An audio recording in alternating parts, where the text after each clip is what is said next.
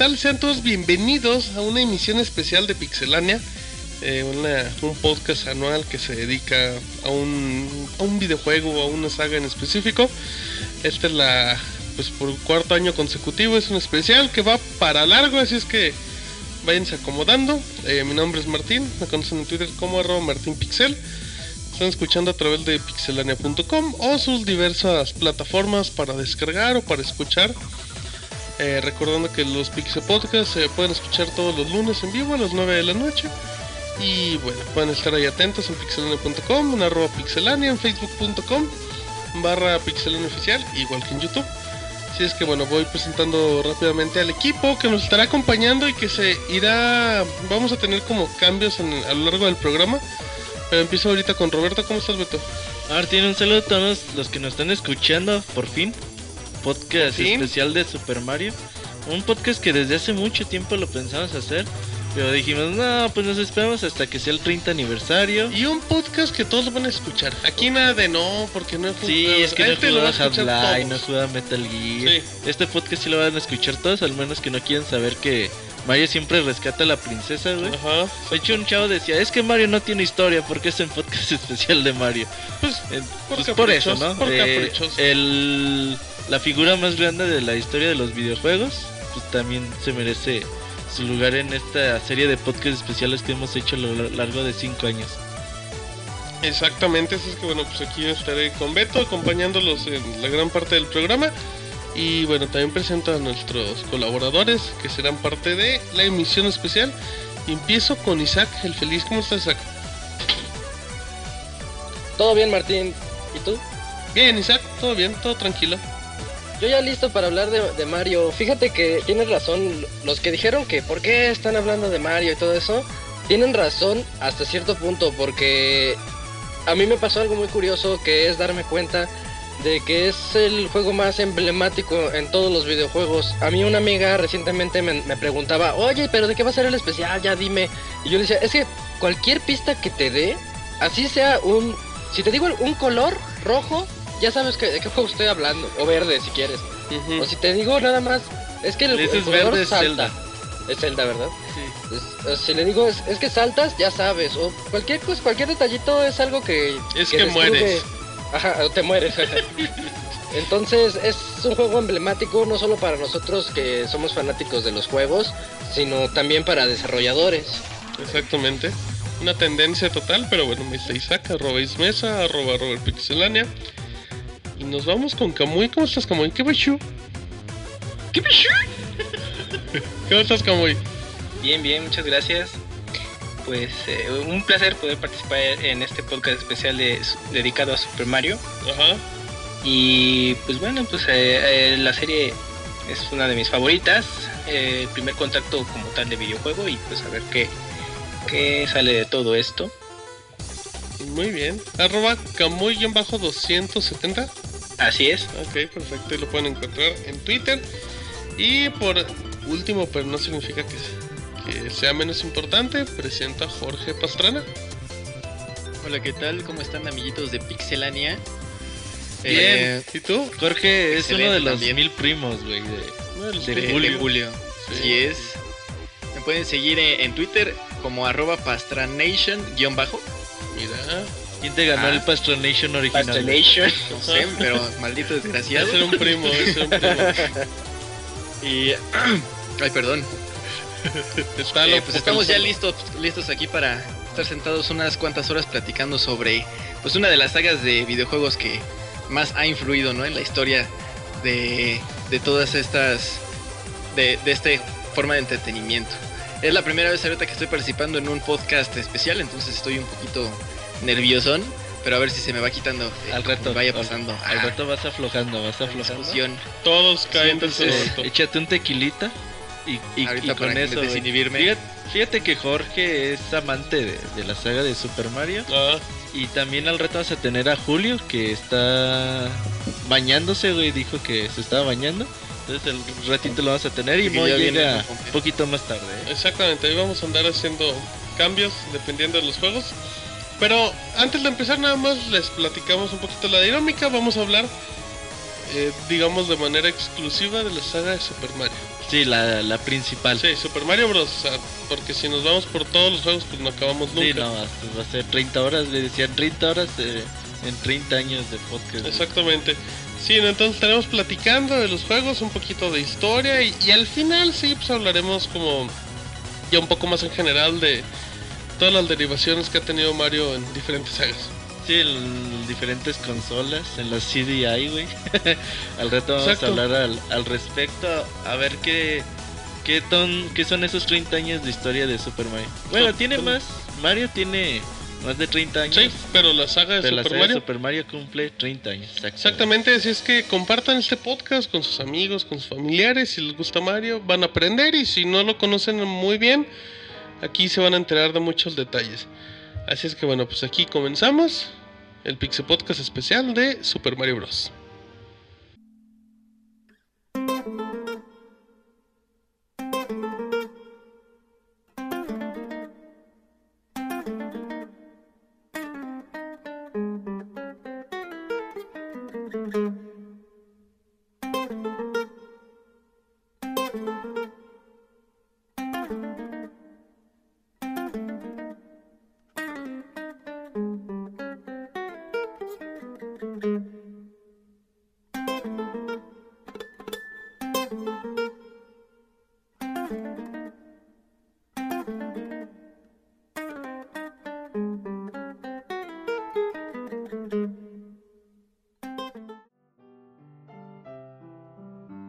Muy bien, ya estamos aquí y ahora sí ya vamos a empezar a hablar un poco de, de la saga, pero antes de eso, pues un poquito de historia y pues qué mejor de historia, Roberto, que Shigeru Miyamoto y como todos los orígenes de... Shigeru Miyamoto, fíjate que los videojuegos pues ya tienen bastante años de trayectoria. Eh, en los 80s y finales de los 70s pues hubo un boom ahí bastante grande y ya conforme fue pasando el tiempo pues la gente empezó a alejarse un poquito de los videojuegos hasta que llegó eh, el Nintendo, el Famicom, que se empezó a vender como un juguete y pues los videojuegos empezaron otra vez a, tener un boom. Eh, Shigeru Miyamoto es la persona quizás más representativa en la creación de videojuegos porque simplemente eh, creó tantas franquicias, tantas series y ha aportado tanto en mecánicas de gameplay y en cosas que, que la gente hoy en día sigue jugando en bases tan, tan claras como las tenemos hoy en día. Eh, Shigeru Miyamoto fue arquitecto, eh, estudió arquitectura cuando se graduó. Su papá era amigo de Hiroshi Yamauchi. Dijo, oye, güey, pues fíjate que mi muchacho acaba de salir de, de la escuela. ¿Cómo ves si tienes ahí al- alguna chambita? Hay que Usando la que palanca. los baños. Ujú, Ahí- compadrazgo. Ajá, ahí si tienes algo de chamba para mi chavo, pues órale, ¿no? Entonces Yamauchi dijo, ah, Simón, pues tráelo a ver a qué, qué lo ponemos a hacer. Y pues Donkey Kong fue lo primero que, que desarrollan. Shigeru Miyamoto ha dicho muchas veces que Donkey Kong eh, iba a ser un juego de Popeye. A él siempre le gustó mucho eh, la serie de Popeye, pero dijo, no, pues le dijeron a Nintendo, no, pues no tenemos dinero para comprar a la franquicia de Popeye. O pagar los derechos para hacer un videojuego de Popeye. Entonces, pues créate algo por ti mismo. Y ahí creó Donkey Kong a este simio medio torpe y basado en Brutus de, de Popeye. Exactamente. Y creó a este a Mario, que en ese tiempo se llamaba Junman, ¿no, Kamui? Sí, así es, era como el nombre clave del personaje, digamos, y pues había quedado ya con, con ese término, pero pues resulta que no les convencía mucho el nombre, ese nombre de Jumpman. Mario Jumpman Mario. Ah, Ajá, y, bien verga que se llamara así. y, y pues bueno, es cuando empezó a... eh, bueno, es cuando surgió ya la inspiración de, de ponerle el nombre de Mario, que bueno, aquí yo tengo una pequeña anécdota de cómo supuestamente surgió, Ujú. que bueno, igual yo creo que va a diferir ahorita de lo que pueden comentar, que yo la, la historia que me sé de cómo es que surgió el, el nombre era porque en una ocasión Miyamoto estaba en las oficinas de Nintendo América y pues vio a una persona que, eh, pues del, que estaba dando mantenimiento al edificio y pues resulta que pues, bueno su nombre es era Mario no sé si- viva al día de eh, siga viviendo, pero pues que era el nombre de Mario y en base a la vestimenta pues ahí se inspiró un poco para darle ya más personalidad al personaje. Fíjate que eh, es importante Donkey Kong porque Donkey Kong tuvo mucho éxito. Eh, tuvo mucho éxito en las arcades. Te, va- te valió 3 kilos lo que dijo Camuy, ¿verdad? Sí, lo de pues, Mario. Yo pensé nombre. que te ibas a ligar Ah, el tema no, de, Ah, concatenar los puntos, ¿no? Pues, este, No, no hablar de lo que se te. Fíjense que está bien chido Mario Maker. Ay, bueno, del nombre sí, eh, hay muchas anécdotas de, de cómo surgió. Sí. Muchos dicen que es el nombre de la persona que le rentaba las oficinas a Nintendo de. América. Ajá. Entonces, eh, cuando salió Super Mario Bros. 1, eh, dijeron, no, pues se va a llamar Mr. Video. Iba a ser el nombre de Mario. Y ya después dije, no, pues es que si se llama Mr. Video, como que no va a pegar ese nombre, la gente eh, no, no se va a identificar con él. Y fue cuando ahí dije, no, pues ¿por qué no le pones como este Mario Segali? El güey que nos renta ahí las oficinas. Entonces, pues así quedó, lo convencieron de que creo que Nintendo les debi- le debió una lana, no le pagaba la renta. Ajá. Le dijo, no, güey, ya te pagamos, pero déjanos usar tu nombre en el videojuego. Decir, decir, ay, me los hice mensos, ¿no? Decir el portero.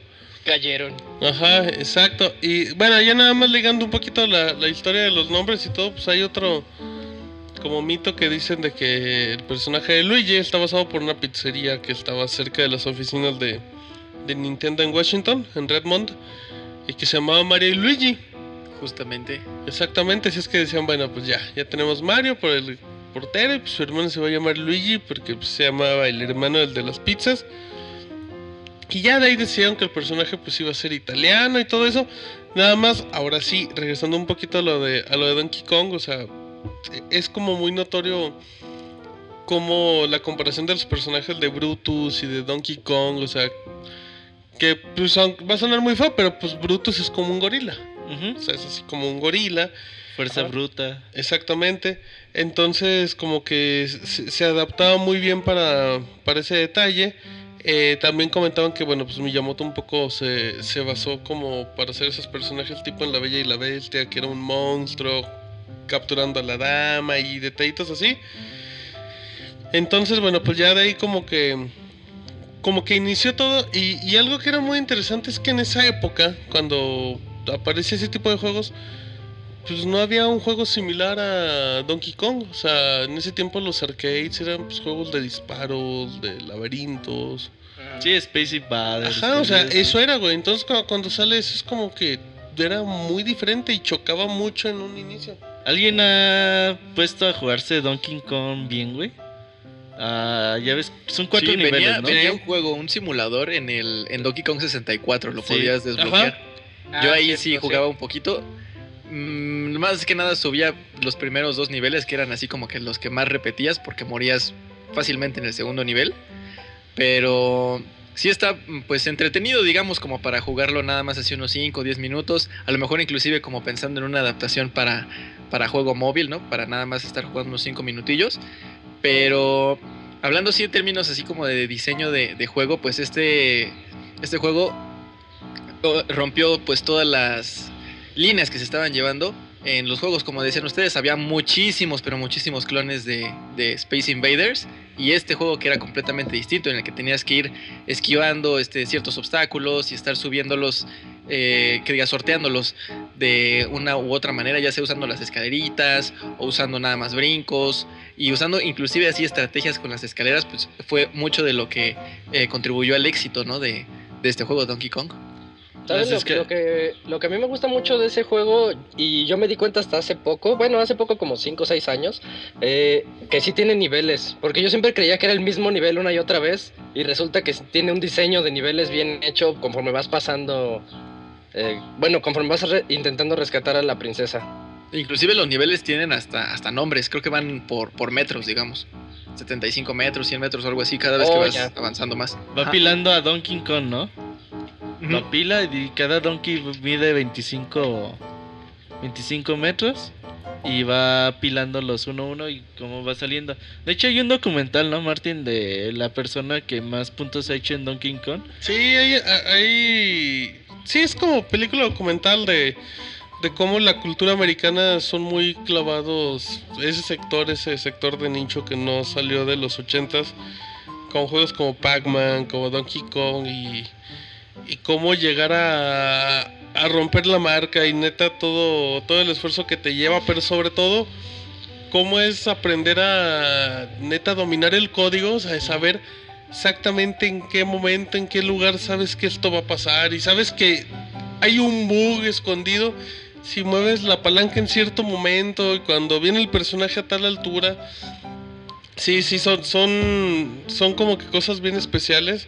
Eh, nada más igual para, para comentar, si no me equivoco, creo que ese juego estaba desarrollado como por cuatro personas, incluyendo a Miyamoto. Sí, sí, sí, sí. Y pues me acuerdo que decían que Miyamoto, pues él pedía algo que ahorita comentaba Isaac, que eran como que varios niveles, y pues como que le decían, oiga, pues no podemos, ¿no? Porque estamos repitiendo, pues es exactamente lo mismo, pero cambiarle el fondo.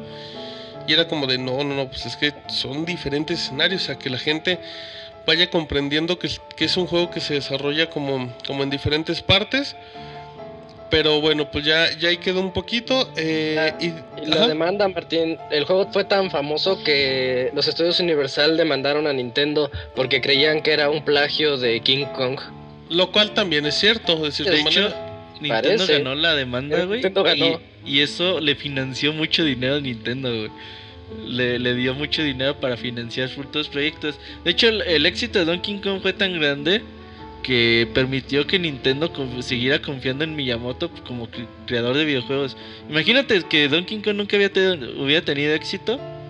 Y hubieran dicho, no, chavo, pues sabe qué, la verdad, pues usted no la hace. Dedíquese a otra cosa. Sobre todo por eso que platicábamos de que, de que el juego rompía mucho el parámetro de lo que era en ese momento. Ujú. O sea, el de diga, señor, neta, no se da cuenta que está haciendo algo que no es lo que vende, o sea, que no es lo popular. De hecho, ya nada más en, cu- en cuestión de nombres dicen que, mm, que el personaje femenino se llamaba Pauline y estaba basado en, bueno, decían que la mujer, em- o sea, En la que repartía las pizzas. exactamente, exactamente, era, era Pauline. Y decían que el nombre original que pensaba Miyamoto era Monkey Kong. Pero pues a los de Nintendo en América como que dijeron, oye, pues está feo tu juego y está feo tu nombre. Dijo, vamos a cambiarle Monkey por Donkey, que pues se puede interpretar como, Tonto. como tonto, tarado. Ajá. Entonces ya ahí quedó Donkey Kong. Eh, y bueno, pues ya platicamos un poquito de, lo- de los nombres. Apareció en el 82.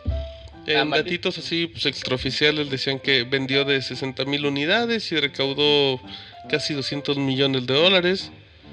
Y ya de ahí, de los personajes, pues era Donkey Kong. Y bueno, ya de ahí, de, pues, eh, digamos que ese juego, pues empezaron a retomar los personajes para diferentes sagas, todo eso. Pero pues, sí, todo, todo como que arrancó de Popeye en el, en el 82. Y pues es un caso, ¿no? O sea, como la historia de Mario, pues viene de. Inicia aquí, ¿no? Quiero un segundón, ¿estás de Ajá. acuerdo? O sea, por más que. Pues era el protagonista del juego. ¿Quién era el protagonista? ¿Donkey o Mario? Era Donkey, Donkey Kong era el chido, era el que tenías que vencer. Tú eres Ah, el personaje ese chafita.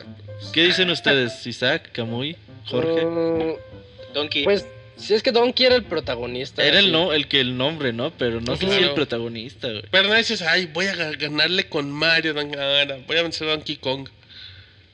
Y de hecho, se supone que Mario no fue planeado com- como alguien bigotón, ¿no?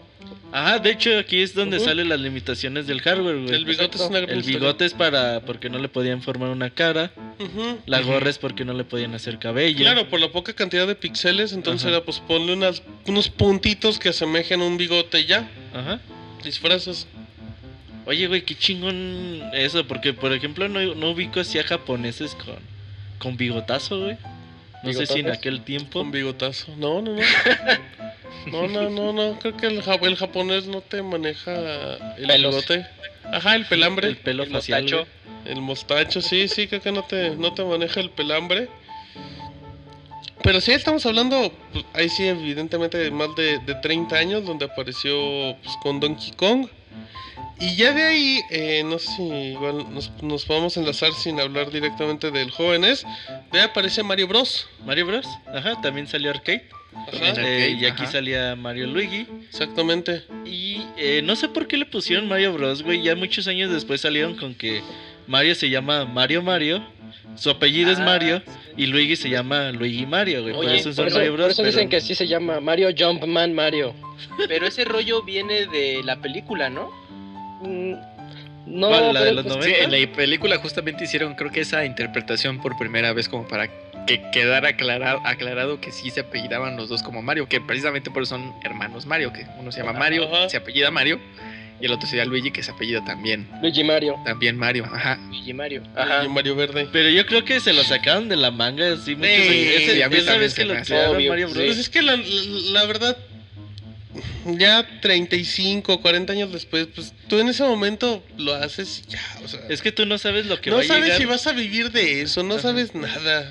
Es como tú haces ahorita algo y no sabes si el día de mañana va a tener éxito. Entonces, ¿cómo llenas ese eh, espacio argumental, Exacto, no? güey. Pues Ah. ahí tienes que entrar a la chaqueta mental y a ver cómo lo disfrazas. Pero Mario Bros. eh, alguien lo jugó acá bien. Yo me acuerdo que lo jugaba mucho en Mario Bros. 3. Sí, yo también. ahí el, el Ajá. Te Y... salió en el menú, ¿no? Sí, ajá. Ajá. De hecho, si te ibas. cuando estabas en el mapa, el si te ibas al inicio, ajá. Ahí estaba. Yo lo jugaba, pero no, no era mi hijito, o sea. Yo, yo Tenía en ese- reto, güey. Sí, pero yo en ese tiempo lo. Bueno, yo cuando lo conocí lo conocemos como una expansión de. O sea, como un extra que tenía Mario Bros. Mario Bros. Como un 3. minijuego, ¿no? Ajá, exacto. Dice, ay, pues como minijuego está padre, pero pues. Está cagado. Ajá, está chistoso, es como un arcade acá leve. Pero pues tenía su mecaniquita acá de los tubos y pegarles y pegarle al piso y todo eso.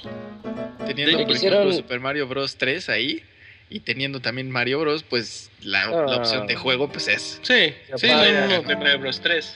O sea, te sentías en serio 30 años de diferencia de un juego a otro. Pero yo creo que, bueno, eh, ahorita me hiciste recordar que cuando jugaba Super Mario Bros 3 y de pronto le daba ahí ratitos al de Mario Bros, pues en ese entonces yo la verdad no ubicaba que ese era el, el antecesor de lo que se convirtió después la serie de Super Mario. Yo sí lo veía más como que, ah, pues mira, es un minijuego que viene dentro de Super Mario Bros 3.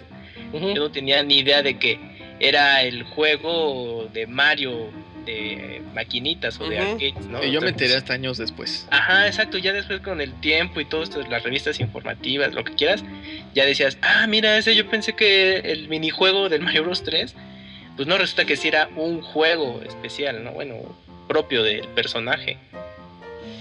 Sí, y ese tenía el multi, era multiplayer, ¿no? Puedes jugar con los Sí, dos Sí, los personajes dos al mismo tiempo. Ajá. Que eso era como rarito también. Hasta, chido. hasta era güey. su eslogan, decía, dos jugadores lo hacen más fácil. Ajá. Sí, y pues era muy sencillo. O sea, como que. Obviamente ahí. ¿Cuál era la historia del Mario Bros. normal? Ni idea, güey. Ni Pues me matar a todos. Sí, creo que no tenía historia. ¿Te podías meter Sega. a los tubos?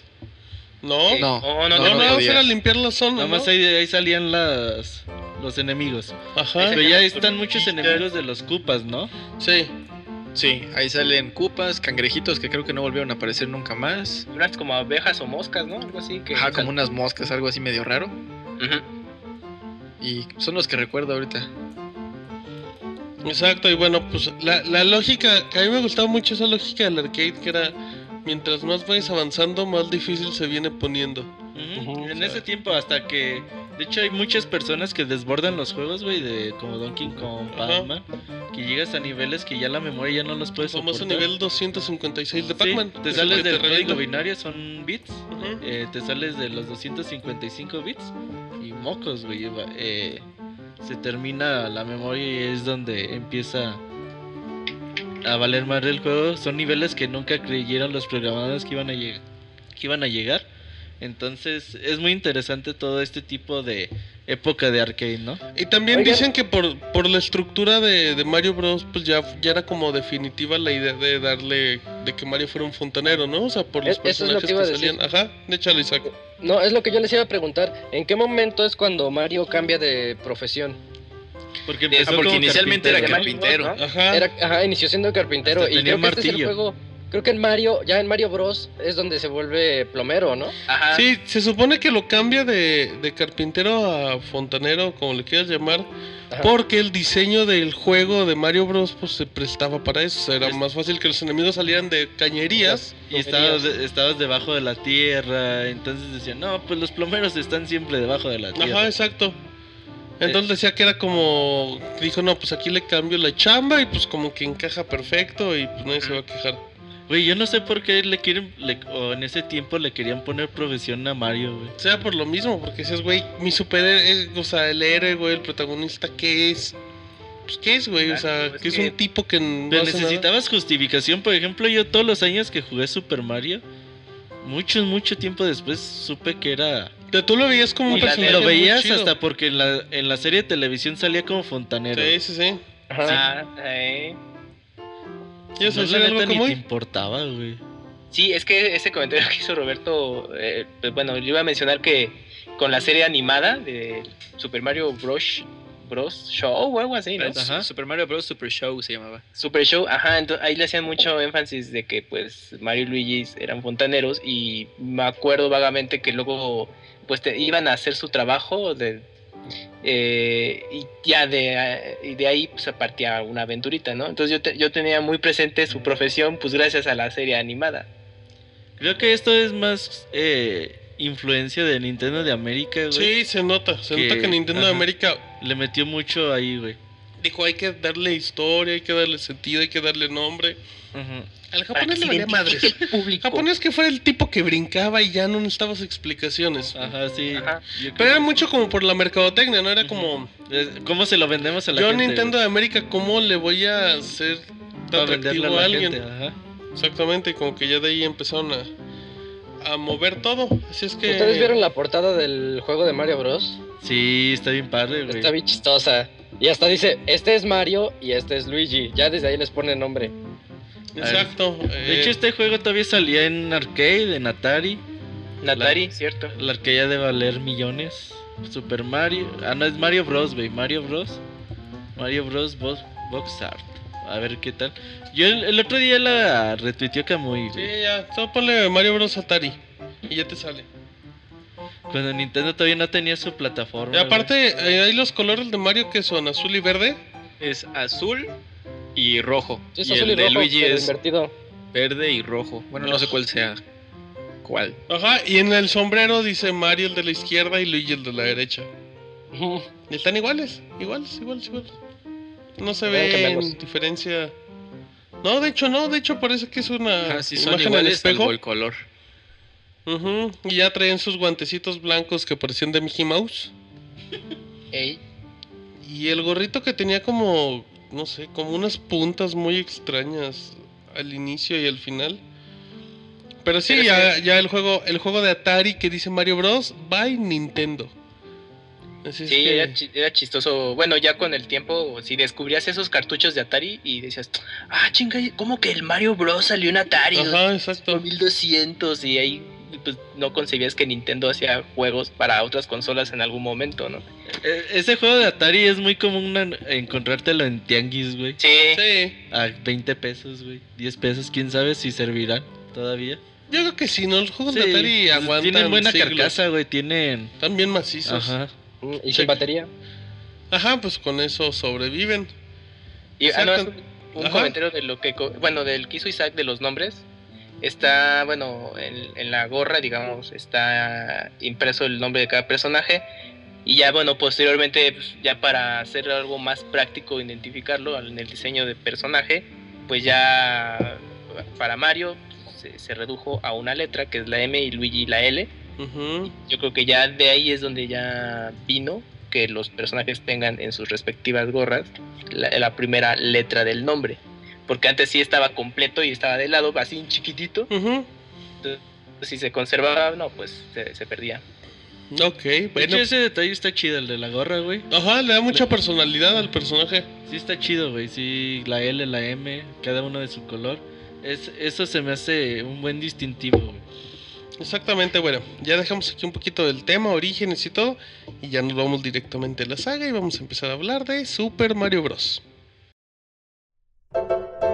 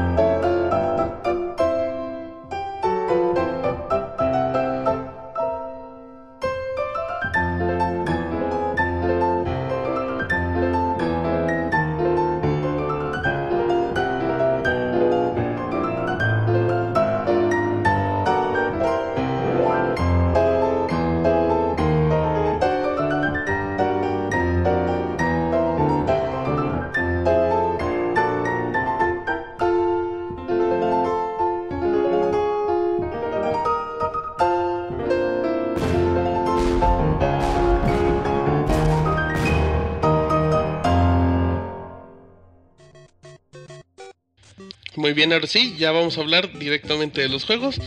Y empezamos con su Super Mario Bros. o conocido en Japón como Super Mario Burasazou.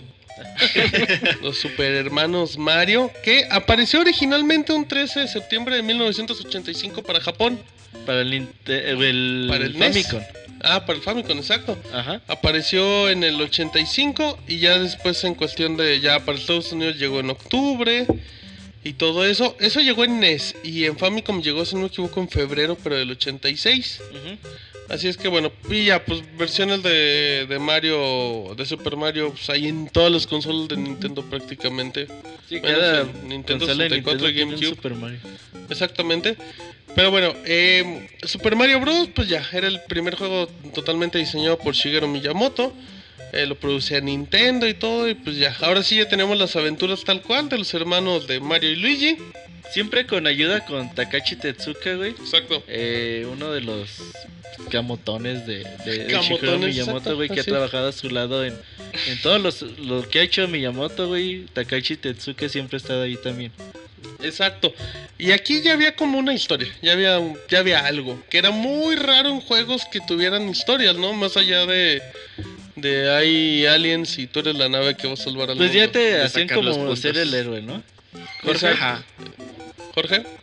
Ah, sino que no involucraba nada más sacar un montón de puntos, sino ya pasar de un punto A a un punto B con un objetivo ya en específico. Exactamente. Y aquí, bueno, pues ya, la historia básica trata de que, pues, tiene, bueno, los hermanos Mario y Luigi tienen que rescatar a la princesa Peach, que es su primera... Toadstool, en ese tiempo se Ah, en llamaba ese entonces Toadstool. Toadstool. Ajá, Ajá. que ya de ahí se acabó, pues, como convirtiendo, ¿no? Fue un nombre que ya se transformó. Después de Super Mario RPG, todavía se llama Toadstool. Sí, Ya Super después- Mario RPG todavía Toadstool. Creo que hasta Mario 64 se llama Peach. Ujú. Y ya, ya se conoce ahí como el reino champiñón, Todo Ah, el, universo de Kingdom. Mario. Kingdom. Exactamente, ya pues fue secuestrada por el rey de los Koopas, que era conocido como Bowser, el gran enemigo, que pues sí era totalmente una novedad. Ahora que dices Koopa, güey, en México o todo Sí. el mundo le decíamos Koopa a Bowser. Sí, sí. Que inicialmente llamaba. creo que inclusive Hasta, en América. hasta Mario Kart se le cambió el nombre. decía, Ajá. en, en el libreto decía que era Koopa King. Ajá. Entonces, pues todos le decíamos pues, Koopa. Koopa para la banda. Ajá. Y bueno, Creo pues ya el juego... cambió de nombre hasta ya sea Super Mario Bros 3 o Super Mario World, pero en ese Inter creo que fue en donde ya cambió de nombre, pero sí se, se conocía como Koopa, inclusive en América. Sí, yo recuerdo que ya nada más como extra, en Mario Kart ya la gente como que aprendió a diferenciar entre Bowser y Koopa, porque los dos eran personajes jugables de, su, de Ah, sí. Mario Kart. Entonces con que la gente decía, ah, Koopa es la tortuguita. Uno era Koopa Trupa Ajá. y el Ajá. otro era ya Bowser. Exactamente. Y bueno, el juego estaba dividido en ocho diferentes niveles. Se podía jugar con dos controles, pero todo por tiempo. Ujú. Si es que, bueno, no sé qué, qué quieres Super Mario Bros. hizo algo diseño. muy, muy importante, güey. La manera en que tú vas eh, avanzando en el nivel con el scrolling. Sí. El scrolling eh, horizontal es algo que, aunque no se inventó aquí con este juego, güey, fue cuando se empezó a hacer ya de, de una manera fluida, de una manera que funcionara. Cada vez que tú avanzabas a la derecha con Mario, el scrolling se iba haciendo para donde tú estás. Entonces, eso era muy importante en el juego. Aparte de eh, el género de plataformas, un género donde tú tienes que estar saltando. eh, a veces saltos muy precisos, a veces saltos un poquito más holgados. Tienes que ir saltando cosas. Y aquí Mario pues tenía la habilidad de golpear a, a los bloques. Uno piensa que es con la cabeza, güey, pero en realidad Mario los golpea con... ¿Por qué pensabas que Mario rompía bloques con la cabeza? Güey, no mames, todo el mundo pensaba eso. sí. Pero ¿por qué va a romper bloques con la cabeza? Yo sé que parecía, pero como que el sentido común era más fuerte que lo visual. Ay, no mames, güey, te ponías a pensar Pues no, no me ponía a pensar, pero no pensaba que le pegaba con la cabeza, güey. Yo interpretaba que le pegaba con el puñito. No, no, eso nadie te cree, Martín. Pues no me ¿Alguien de creas. ustedes, Juli- eh, Camuy, Jorge, Ajá. Isaac, qué pensaban ustedes? ¿Puño o cabeza? Cabeza, sí. Cabeza. Yo sí creía que le pegaba Aparte, con la cabeza. La, Con la la- cabeza. la carátula era Mario con el puñito para es arriba. cierto, pues. güey, es Mario Ah, con la eso flor, sí, güey. Eso sí. No, Bueno, pero sale brincando con Ajá, el puñito arriba. Exacto, o sea, trae no- el puñito arriba y se ve que está arriba de la cabeza, pues obvio. Ay, no, no, No, pero-. Yo era un adelantado a mi época, chavos. Pero es que Eh. pues eh, uno estaba muy chico y decías, ay no, pues el Mario, ¿por qué no se descalabra cuando golpea los bloques de metal? Pero ahorita viendo eh, la portada de Super Mario Bros. de- del DNES, pues sí, o sea, ya, se ya puedes apreciar que ahí tiene el puño, que Exactamente. pues ya realmente Está muriendo. Está agonizando. Se está muriendo Ajá. Mario en la portada. Bueno, que supuestamente Miyamoto dijo que no estaba muriendo Mario. Ah, no, pero ahí la va abajo. ¿Por qué dices que se a está muriendo, güey? Porque dice que hay Sí, lava lava. y ya caería. Es que, es que es justamente una escena en donde está cayendo a la lava Mario. Ujú. Y en teoría como ya está con la Ya, o sea, pared ya, o va- ya algo, valió, ya se va a morir salvar. ahí. No hay forma de que se salve. Fíjate que para portadas bonitas, la japonesa, güey. No sé si la han visto. Ah, sí, es el arte, es la ilustración, ¿no? De los personajes. Sí, eso ya es eh, muy, muy bonito. Ahí sí, si la pueden googlear mientras. Y todo esto que fue generando Super Mario con la creación de los Goombas, eh, que los pisabas y se morían. Mucha gente, a lo mejor en ese tiempo, pues. ¿Cómo encontrabas la mecánica para saltar y aplastar a.? Es que Ah, ahí ajá. va la lógica que ha- hace tiempo vi a alguien que, que explicaba de manera maravillosa los primeros metros del nivel 1 Ajá. y te contaban lo que lo que empezó eh, comentando Beto de que prácticamente en todo el juego de Mario eh, siempre la toma está en el centro, o sea, siempre se va a mover en base a que Mario está en el centro. Pero en el inicio siempre está pegado a la izquierda. Entonces eso hace que el jugador intente irse a la izquierda y tope con pared. Entonces, y, también automáticamente Mario está viendo hacia la derecha. Entonces, si ves que estás pegado a la izquierda, te mueves a la izquierda y la cámara no se mueve y no puede hacer nada, ya interpretas que tienes que avanzar a la derecha. Empiezas a avanzar a la derecha y lo primero que te topas es el cubo con la pregunta, con el signo de interrogación. Ya automáticamente como que dices, ok, o sea, está más arriba que yo, tengo que saltar. Y avanzas un poquito ya con la cámara enfocada en el centro en, en ti y parece Goomba. Que ahí tú ya interpretas por la posición de las cejas del ceño fruncido de que es un enemigo, porque Es malo, o es un está enemigo o enojado. está Tiene enojado. cara de malo. Los malos están enojados. Ajá. Entonces, tú ya interpretas eso. Y si ya ves el cubo arriba, también sabes que puedes saltar. Lo normal es que lo toques y te mueras. Pero ok, ya descubres, puedes saltar. Saltas, lo pisas y ves que te dan 100 puntos. Luego saltas al cubo y descubres que lo puedes romper de manera así. Bueno, en este caso los que son de interrogación solo como los desactivas. Luego vas avanzando y golpeas el cubo de en medio donde sale el hongo. Hongo, ¿no? Sí. Sí, el honguito. Va bajando y lo primero que va a hacer, Saltar en él. sí, pero si no saltas, va a pegar en el tubo y se va a regresar. Lo cual interpretas de que las cosas como que rebotan por decirlo así. ¿Sí? Ok. Ajá. Entonces, en lo que va a llegar el, el hongo hacia ti, tú crees que lo que tienes que hacer es pegarle como al Goomba. O sea, caerle por abajo. Entonces, tú saltas y cuando saltas le pegas al cubo, al ladrillo que está arriba en medio y descubres que no lo rompes, que solamente rebota cuando eres pequeño.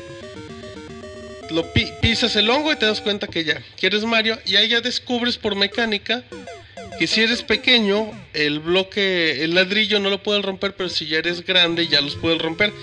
Esos pequeños detallitos, igual, en el mismo nivel llega un punto donde te quedas como atorado en dos escalones, que están por izquierda y por derecha. Nada más puedes llegar si vas acelerando, si vas corriendo. Eh, igual el primer, el, el primer, eh, el primer secreto donde te sale la vida, donde tienes que saltar, se supone que está diseñado porque la gente mide mal el salto, el primer salto. Entonces, si tú mides el salto para caerte, va a aparecer ese bloque para que te diga no, te vas a morir, te detiene. Entonces, esos detalles son, en serio, ya, ya me, me sigue impactando ese video. Cuando piensas que hace 30 años se desarrolló algo eso, y, y Miyamoto decía, Miyamoto decía es que pues nosotros no le podíamos dar un tutorial a la gente. Dice, lo único que tenían de tutorial era la pantalla de inicio, que si no le movían veían cómo avanzaba. Y eso ya era todo el tutorial. Por eso tenemos que hacer el juego lo más intuitivo posible. Y cuando vas aprendiendo eso, o sea, cómo te van enseñando las mecánicas, cómo decían que primero te querían poner a una tortuga, pero luego dijeron, no sabes qué, de inicio una tortuga va a estar como que muy difícil. Empiézale con un Goomba que es sumamente sencillo. Y ya, por ejemplo, eh, igual adelantito entre dos tubos hay dos Goombas que van pegando. Que van pegando, chocan, van de un lado a otro.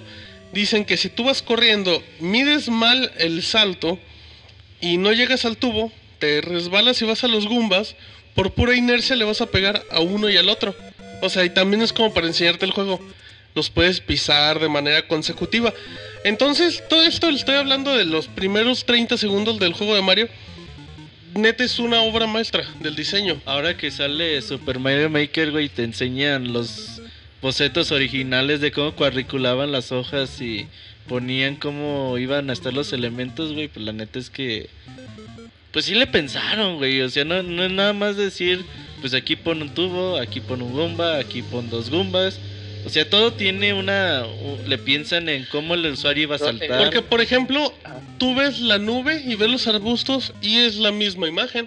Solamente exacto. que la nube es blanca y el otro es verde y Ah, el verde está a la mitad. memoria, güey, lo Pues más tenías que acomodarlos y la gente tenía que empezar a intuir, este es un arbusto, este es el cielo. De hecho, eh, ya llegó Julio.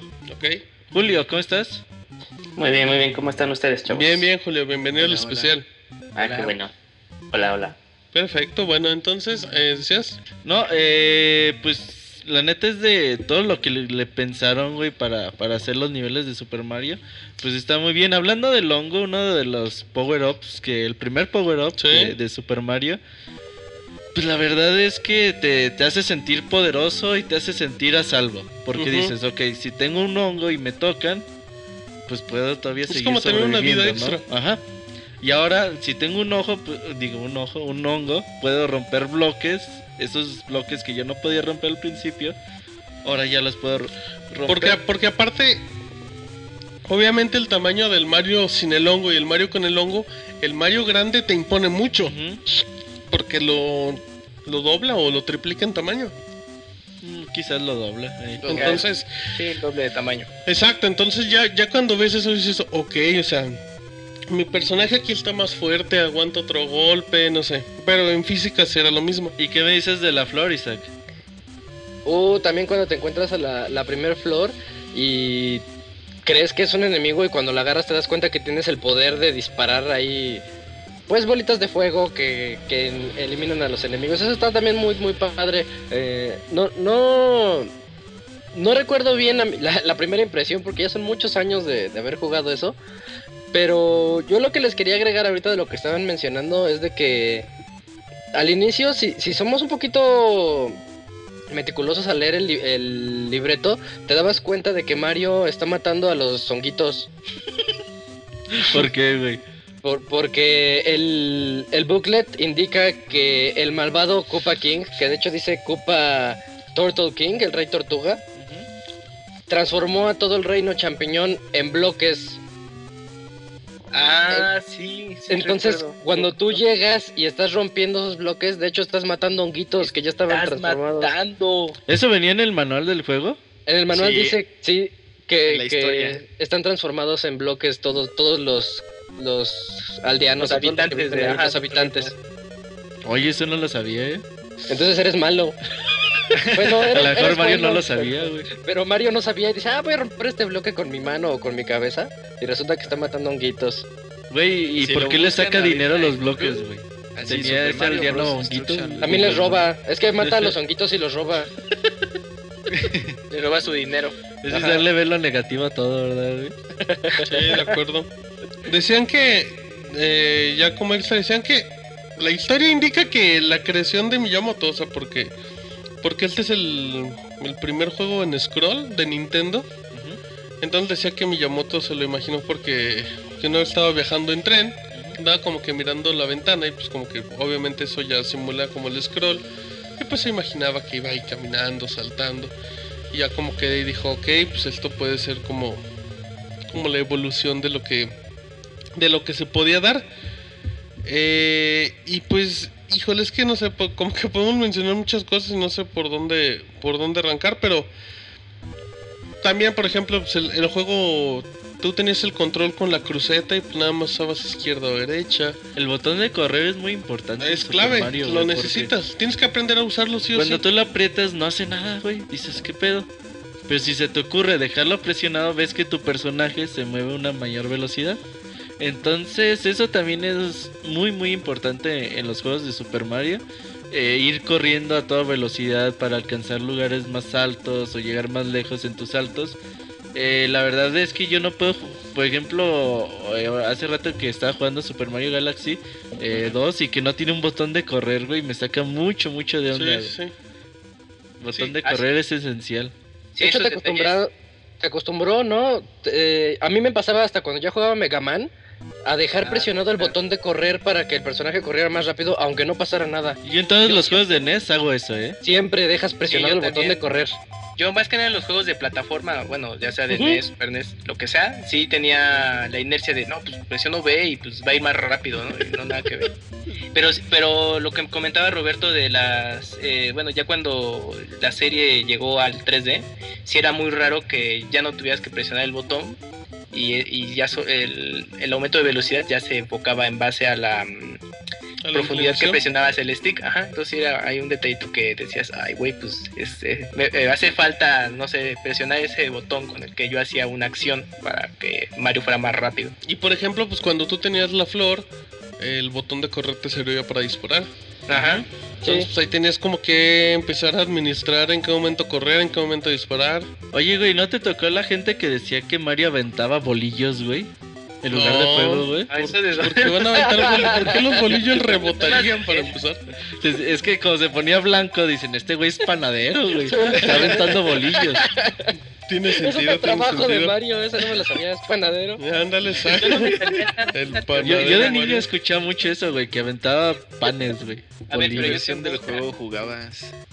Exacto, la versión panadera. Oye, Jorge, cuando pasas el nivel 1-2 que te vas a... Pues al subterráneo, también cambia mucho, ¿no? Sí, eh, en este juego también hay, digamos, cuatro templates, que Ajá. sería el overworld, que es el número 1-1, y luego ya es el eh, subterráneo, que es el 1-2, y de ahí ya se van modificando también los demás, que es el como del cielo, digamos, en donde hay plataformas, y creo que ese es el 1-4, no, no, perdón, el 2-1 o algo así, y está también el castillo, y además está el, el- el nivel de agua, entonces tenemos varias pantallas, ¿no? Aquí en el, en el juego, y se sumaban también mucho al, al tipo de gameplay. Sobre todo este que cambiaba muchísimo con por ejemplo castillo que si caías en cualquier lado pues estaba la lava y en los niveles de agua también que bueno las físicas del juego cambiaban completamente. Y es, y es algo así muy llamativo del gameplay que pues tenías control completo también sobre, sobre Mario. No había ningún salto así como que fuera injusto, digamos, o sea, todo, todo estaba así bien medido con todo lo que hacías. Entonces, si te caías a algún lado, si chocabas con algo, o si te morías por alguna razón, era pues 100% la, la culpa de tu mala habilidad de estar presionando los botoncitos, ¿no? Oye, Jorge, Ujú. ¿y, y, y qué tal los bugs? Pues hay uno muy famoso, Eh, muy, sí, muy famos- famoso, que te lleva al mundo menos uno. Que ese se consigue justamente en el mundo 1-2. Ah, ese lo pueden buscar en, en- en YouTube, así le ponen Minus World de Super Mario Bros. Y se hacía básicamente eh, poniendo, eh, llegando al final del 1-2, hay un tubo, ¿no? Que se supone que ya nos lleva a la- al final del, del nivel.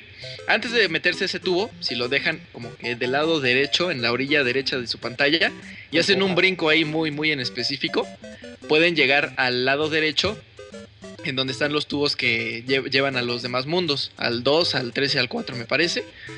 Y este, si- se meten al primer tubo, los va a llevar al mundo glitchado, es el menos uno. Que es un mundo completamente infinito, que es bajo el agua. Tiene ahí las gráficas del juego completamente glitchadas. Se ven de un color, se ven de otro color, se ven así cuadrados, se ve así súper, súper, súper extraño. Y pues pueden estar nada más ahí hasta que se acaben los 499 segundos que marca el, el reloj. Que es, o sea, llama mucho la atención por lo rarísimo que se ven ahí las, las gráficas todas glitchadas. No sé si la única ustedes algún otro. La única forma de salir de ahí es hasta que se agotaran todas tus vidas, ¿no? El tiempo, si se agotaba el tiempo ya estabas fuera de, de ese nivel, porque ni siquiera tenía final.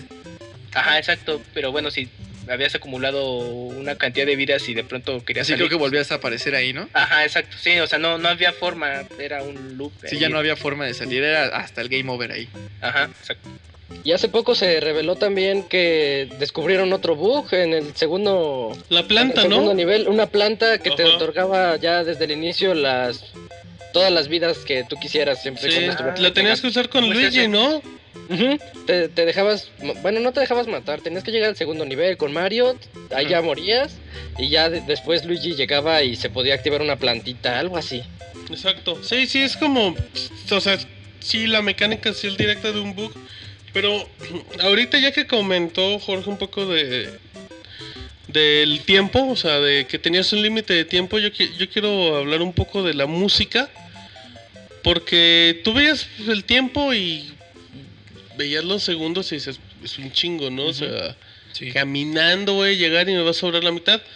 Pero pues nunca faltaba que por alguna u otra razón, pues te la llevabas demasiado lento. Y ya cuando empezaba a, a faltar el tiempo, la música se empezaba a acelerar.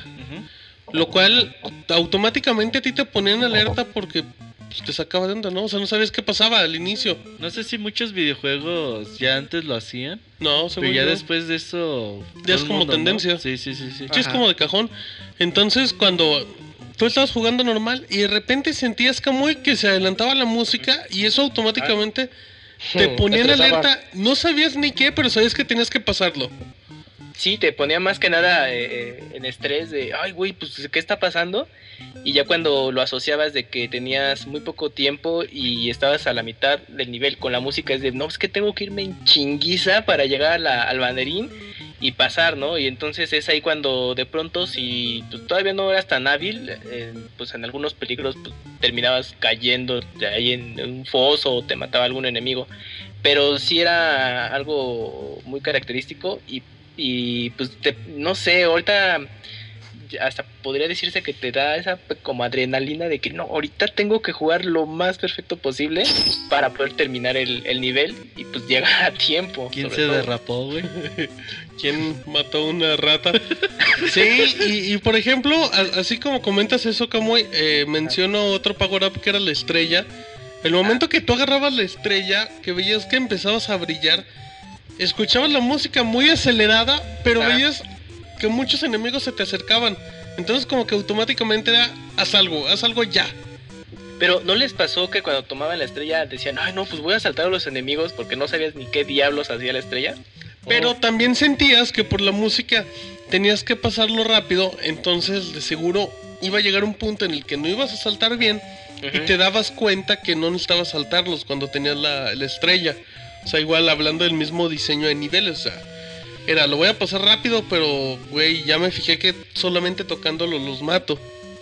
Sí, y esos power-ups en el- desde el primer nivel los tienes disponibles. Ujú. Por lo mismo que mencionabas, que pues, era una forma del tutorial para poder enseñarle al jugador pues, cómo funcionaba cada cosa. Hablando de power-ups, cuéntales, Julio, lo de la estrella, güey, que no hemos hablado de eso. Ah, pues la estrella te, le- te la presentan en el nivel 1-1. eh, de hecho, creo que ya como en la tercera parte de- del nivel. Ujú. Es literal una estrella eh, que, te, que te transforma en Mario Invisible o en Invencible. Starman. Invencible, perdón. eh, eh, o Starman, como también este lo maneja eh, el booklet. Y este e- este ítem pasó a, a trascender tanto mucho, muchos, muchos tiempos y lo que te da es, ese, es esa posibilidad, ese corto tiempo de que tienes como que cheque en blanco en cuanto a golpes, ¿no? Y aparte, este, cada vez que eh, pasas sobre un malo te da puntos. Entonces, este, había veces en las que te salía y tú te Bueno, ya cuando sabías qué hacía, porque sí, igual me pasó la primera vez que este, pues, el juego te está diciendo salta, no, no, no vayas de frente contra, contra los mundos. Entonces, este, pues, la primera vez pues, sí te, te desorienta, nada más escuchas que cambia la canción, y pero aún así sigues saltando. Pero como dice Martín, ese mismo, eh, ese mismo buen diseño de niveles que hace que en algún momento el juego te enseñe a que, eh, a, que tú podríamos, eh, podríamos decir que puede ser como un error en cuanto a plataforma, ¿no? Pero te resbalas y ves que, que pasas sobre un Goomba y que lo, pues, te deshaces de él. Entonces ya, ya, ya se te prende el foco y entonces este, pues vas pasando por todos los que va pasando. Entonces, aparte la estrella pasa a ser eh, un símbolo para todas las, para todos los demás juegos de Mario. O sea, es- lo, ve, lo vemos de aquí hasta siempre. Siempre sale una estrella. Es este, es ese, el hongo, el, y la flor, creo, me parece Y que las monedas. sido- y las monedas, que son los ítems que han estado en todos y cada uno de los Marios. Hay, hay, hay, hay power-ups que vienen y van, que no son constantes, pero estos tres, si, bueno, estos tres y las monedas, si no me dejan mentir, según yo son los constantes de siempre de todos los juegos de Mario. Sí, Isaac, eh, la parte de, del mundo 1.3 es donde salen los peces voladores, ¿no? No, no, no, en el 1.3 no sale ningún pez volador, es nada más este. 1.3 estás- es el primero de peces, bueno, de under, de bajo el agua, pues. No, oh, cierto, el, del 2.1, pues. Ay, no me acuerdo. 2.1 es donde vas por los puentes. Vas unos caminando y de puentes, repente dos, uno, empiezan a empiezan salir. a- los puentes como y salen los coreografía. voladores, sí. Ujú. Ajá. Oigan, oigan, pero ¿no creen que como que deberíamos de, de hablar un poquito más de- del 1-2? Eh, eh, el 1-2, eh, para mi La- gusto, trasciende demasiado. Sí. Trasciende en, en, no solo en música, porque pues, también esa música pasa a ser súper, súper icónica, pero eh, de igual manera, eh, ese, esa, ese, ese punto en el que puedes hacer el warp, y es como dice Martín, por ejemplo, este... De hecho, lo acabo de jugar ahorita, ahorita, ahorita, ahorita, el 1-2. Ándale. Eh, y entonces eh, hay, un, hay un momento en el que a- aquí lo que te enseñan es que igual si, si eres Mario grande y corres y te agachas, puedes hacer como un slide y pasar este en, en- en partes muy estrechas que nada más Mario normal puede hacerlo. Y también hay una parte en la que si te subes y saltas, ves que le pegas a un bloque y ese bloque te da una vida y ves que esa vida está arriba, arriba, en donde tú no puedes estar. Entonces de ahí el juego también te está diciendo, oye mira, puedes estar aquí arriba. Sí, te está como retando de a ver cómo le haces, pero llégale. Ajá, sí, sí, sí. Y, e igual, o sea, es exactamente como eh, nos podemos ir así, como, como, como Martín explicó, el, el nivel 1-1. De igual esa manera es el 1-2. Para mi gusto, como el del 1 al 4, del nivel 1-1 al 1-4, son lo que te dan las bases para saber los pequeños truquitos que tienes. Creo que son las bases de cómo se hace un juego de plataformas. Aparte, sí, también, también, sí, exacto. Y, y- y también te dice como que lo difícil que puede ser y que también este, no siempre va a ser igual. Y también algo que, al- algo que también para mí está muy marcado en Super Mario Bros. 1 de NES es que no puedes regresar, o sea, es el scroll hacia, de, hacia la derecha, y pero no no puedes regresar hacia izquierda, no puedes Y regresar ahí es donde salían los unos bugs o glitches que nos hacían pegarte tantito como a las paredes y te empujaba, el juego te empujaba y ya estabas atravesando las paredes. Ujú. ¿No se llegaron a quedar encerrados al hacer eso en algún momento? Sí, A mí nunca me ha pasado. sí, a mí sí. Ay, Yo siempre traté de hacer el glitch del mundo menos uno y tampoco nunca me salió. Yo no, yo sí nunca lo hice. ese Pero... básico.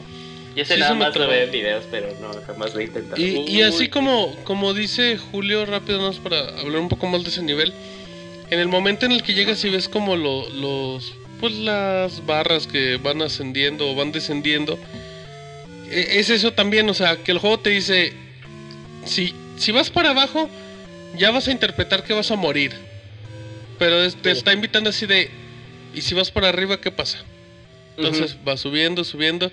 Y dices, ok, pues sería muy tonto como que quedarme hasta arriba. O sea, dices, pues voy a saltar a un lugar seguro. Y es cuando saltas hacia los ladrillos que están arriba. Y ya es cuando empiezas a avanzar y ves que, que todo está saliendo y dices, acabo de romper el juego, güey. Y es cuando te das cuenta que te puedes echar todo el nivel por arriba. Todo, Sí. todo el nivel. Dices, güey, estoy rompiendo el juego. Oye, y, y era un clásico también cuando platicabas con tus familiares y amigos de que, oye, ya encontraste el tubo que es un warp. Ajá. Y ya te explicaban de que te podías ir todo por arriba hasta la derecha, hasta el fondo encontrabas tres tubos que te llevaban, no es cierto, un tubo que te llevaba a otro mundo. Sí, exacto. Porque tú llegabas y ya veías el tubo que era como que la parte de final del juego. Ujú. Y es, empezabas a caminar y veías ladrillo, ladrillo, ladrillo. Y de repente veías un espacio y decías, ay, güey, aquí qué hay. Y ya veías el otro tubo y decías, neta, o sea, siempre estuvo planeado para que la curiosidad del jugador llegara hasta ahí. Ah, yo, yo tengo una duda. eh, a todos ustedes, porque ya ven que en el en el 1-1 pues hay una sección eh, subterránea si tomas este, determinada tubería. Ajá. Pero alguien lo sabía, o sea, alguien se le ocurrió poner abajo.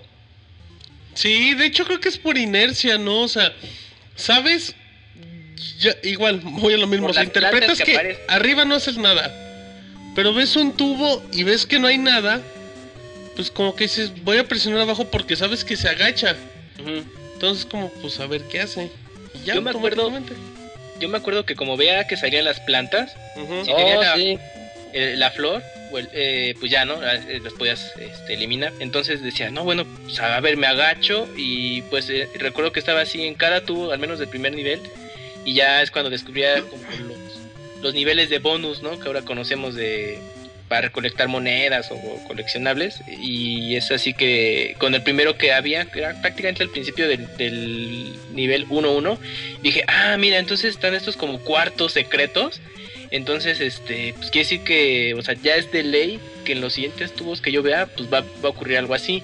Entonces, pues yo trataba de, eh, en aquel entonces, con cada escenario que visitaba, pues tratar de descubrir dónde estaba cada uno de esas tuberías que te llevaban a otro cuarto. Bueno, había unas secciones que luego estaban bien difíciles y decía, ay, pues, pues luego le checo con calmita porque pues sí, estaba medio peligroso, pero eh, pues esa era mi, mi técnica de juego para descubrirlos. Y finalmente, si, si no lo descubrías así como que en el primer nivel, acabando el 1 o 2, pues la única forma de salir es o por los tubos de los Warp o por el tubo ahí Sí, eh, sí, sí. que lleva a la meta. Entonces, pues si llegabas hasta ahí, morías en el 1-3 o algo así y regresabas al 1-1, Ujú. pues ahí ya tenías este chance de decir, bueno, si me pude meter en el tubo en el 1-2, pues a ver si aquí en alguno de esos tubos del 1-1 me puedo meter. De hecho, no, de hecho, entonces- ya me di cuenta por el, ah, por el, por el 1-2 exacto, así que dije, ah, mira, pueden pasar cosas en las tuberías. Oye, eh, también hay que hablar del nivel de los castillos. Cada Cada eh, cuatro. cuatro niveles cuatro. eh, sucede un mundo de, de, de castillo donde lo están los, los cupas. Pinches niveles tenebrosos, güey. La eh, música, desde la la, música, música, la música, la lava. punto malo.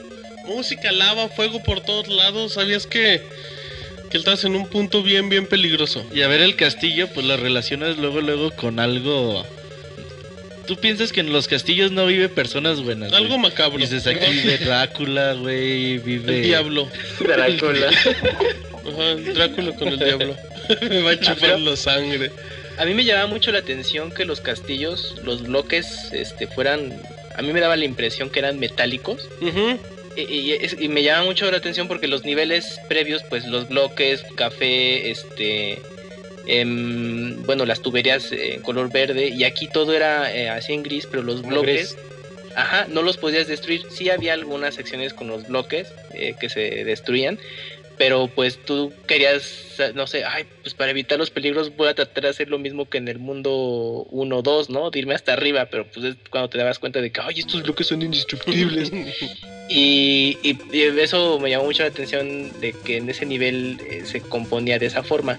Pero algo que también me daba mucho miedo en, en ese nivel eran las barras de fuego, pero enormes Sí. Y sobre todo las bolas de fuego que salían de los pozos suelo, ajá. con lava, porque tú ibas bien confiado, "Guau, voy a saltar y salía una bola de fuego. Ya Oye, de hecho, de hecho ahori- ahorita que, que, que Isaac dio el dato de, de lo de la historia, ajá. eh, yo también pensaba que eran bolas de fuego y se supone que son, eh, bueno, son entes Bolillos. con, con... ¿Los bolillos? No, no, no, no, no. Es- estas bolas de fuego que salen de la lava así, de este, de hacia arriba, eh, son, son entes con su propia... O sea, sí son, son, son cosas con esencia. O sea, que- son seres. Salen con Son ojitos, seres. güey, los nuevos juegos de Seres Mario. malévolos. Uy, qué creepy tú. Y también algo raro que hacía Mario era que Ah. se comía los honguitos. O sea, los primeros los primero los, los mata los y luego se com- ajá, luego se los come. Estaba loco también. Eso de los hongos también salió por, por Popeye, ¿no? Ujú, que era como la contraparte de la De las espinaca. Oye, entonces aquí ya en los castillos sale la famosa frase de Lo siento, Mario, tu princesa Donde, está-". donde debutas con Toad. Ajá. Te lo encuentras Ah. por primera vez. se lo come, No, pero, pero algo importante es que lo te pisa y se lo come. Sí. enfrentas al primer jefe de, de nivel de bueno de mundo del juego que es este bueno lo que ahora conocemos como Bowser eh, ahí salía Koopa y que pero a ver aquí nada más rápido es que cuando llegaban pues era como una especie de puente pero si llegabas con el traje de flor pues decías ah bueno pues les, le arrojo bola Parabas. Bolillos, ajá. Bolillos. y ya ya moría, ¿no? Pero después de, de muchos intentos. Pero si llegabas como Mario en... pues, Polillos. Llegabas como Mario eh, ya Rojo. pequeño o grande, pero sin las bolas de fuego. De, si, si te quedabas de, ay, güey, pues, ¿cómo lo, lo voy a derrotar, no? Y Mm. aunque lograras pasar del otro lado, es de, ¿y luego qué? Porque su- la supuesta hacha que está ahí, que, que hace que el puente se caiga, pues, no, tú- yo no le veía forma No, de... yo nunca le he visto forma Yo de tampoco hacha. le vi Yo forma de tampoco. hacha. Sí, yo me quedaba Hasta- como que, ¿y luego? O sea, ¿qué hago? ¿Salto ahí o qué? Yo le veía más forma como de una palanca que activabas y Ajá, ajá, Pero una hacha no. Yo tampoco le veía forma Ajá, de voy a agarrar el hacha y lo voy a degollar. Oh, pero desde, desde antes, ¿no? En, el, en, los, en estos niveles de castillo que ves cómo van pasando bolas de, de fuego de derecha a izquierda y tú así de... "Ah". Exacto, como que aquí hay alguien, aquí hay alguien más. Sí, porque de hecho este, cada vez que pasaban pues, salía, sal- salía el, el sonido de que pues, alguien las, las lanzaba así, sonaba así un... Ujú. Ya viene de algún lugar. Exacto, y, y- y ya cuando, cuando te encontrabas a Toad, Jorge, ya decías, bueno, ya aquí me va a decir, no, pues aquí está la llave, y está arriba escondida. Ya es donde, donde aplica la, la famosa frase y pues el juego como que te dice, síguele intentando. Sí, te aplica la frase más famosa de los videojuegos. Inclusive eh, hacen broma ahí haciendo un close-up al, al sprite de Toad. Que te se ve como que también te está haciendo la señal del dedo Está medio pintando doble. está dedo. enseñando el dedo, sí. Quieres a tu princesa, Pinche, tenga. pinche gente Ajá. ociosa. Sí. A ver si sigues comiendo honguitos, no, ma. Oye, pero imagínate así Miyamoto bien... No pensaba que la gente se pudiera sacar esas cosas. Era así de, ah, una historia acá bonita, tranquilona. ¿Qué pensará ahorita así de chi? De, gente. Ese, ese, ese Toad bien Ese Isaac, grosero. dice, dice, es Isaac. Me echa a perder todo, güey. Sí, porque, porque en las entrevistas, ¿no? Les preguntan, oye, ¿por qué un hongo, no? Y le dicen, ah, pues es que pues, pensamos que era como que un símbolo universal, así de que te podía dar algo, ¿no? Ah, Ah, órale. Órale. le haces así un viajezote. Mario Eh, Bros. vamos para el viajezote. Oye, ya nada más eh, cabe señalar que como son muchos juegos de Mario, no vamos a ir así como que de No, si nivel lo en escribimos dura 20 horas. Ajá. Entonces, vamos a tratar de durar más o menos un tiempo respetable por cada juego. Para seguir con adelante con el programa, ¿cuál fue su nivel favorito de Super Mario? Su, bueno, es un mundo más que nada porque ya ves que cada mundo tiene cuatro niveles. ¿Sabes? Yo creo que nada más de eso. Yo creo que el personaje más difícil para mí de Super Mario eran los que te lanzaban los Los, martillitos. los Hammer Bros. Eran, para mí era lo más difícil que había de en Cuando lo veías decías, no, güey, no, no sé cómo lo voy a hacer. O sea, no, Y- no medías. Y no tenías hongo, güey. Sí, no, Cuando no, no, traías no. hongo dices, bueno. Pues ahí sí la arriesgo, le pego Cuando igual. no traes hongo, hijos de Sí, yo cuando me topaba eso para mí era lo, más difícil. De hecho, si me lo sigo topando es como de, ay, Sí la batalla, sí la Sí, batalla. te tienes que medir mucho. ¿Alguien tiene el dato? Eh, si, bueno, ya ven que también el, el juego lo remasterizaron cuando salió el Super Mario All Stars, eh, eh, Super Mario All. Stars para el Super NES. Pero algo que a mí también siempre me ha, me ha dejado muy marcado cada vez que vuelvo a jugar el Super Mario original es puedes tener el hongo y luego puedes agarrar la flor, pero si te pegan, dejas de ser Mario, dejas de ser Super Mario. Y ahora ya estamos muy acostumbrados a Sí. que agarras Mario, hongo y X, X Power Up, y si te pegan, pierdes el Power Up, pero sigue siendo Sí, Super es Mario. como una tercera mejora. Ajá, Aquí sí, no, pero eh, en el, Sí, en el All este Stars, juego nada más eh, ¿lo siguen aplicando o Ah, no, no me acuerdo. No, no? sigue igual. O sea, el juego es idéntico al original, nada más cambia No, gráficos. En, en el 3 entonces sí, ¿no? El 3 sí, sí, sí lo aplican nada ya. El 3 ya es donde aplican esa situación. Fíjate que a mí me gusta el nivel 3, Ujú. porque el 3-1 es donde haces el truco de las mil vidas. Eh, trucazo, güey. Tienes que dejar la velocidad eh, apretada para que Mario rebote en la en el caparazón de tortuga y pueda hacer lo- la cantidad de puntos necesarios para hacer las vidas.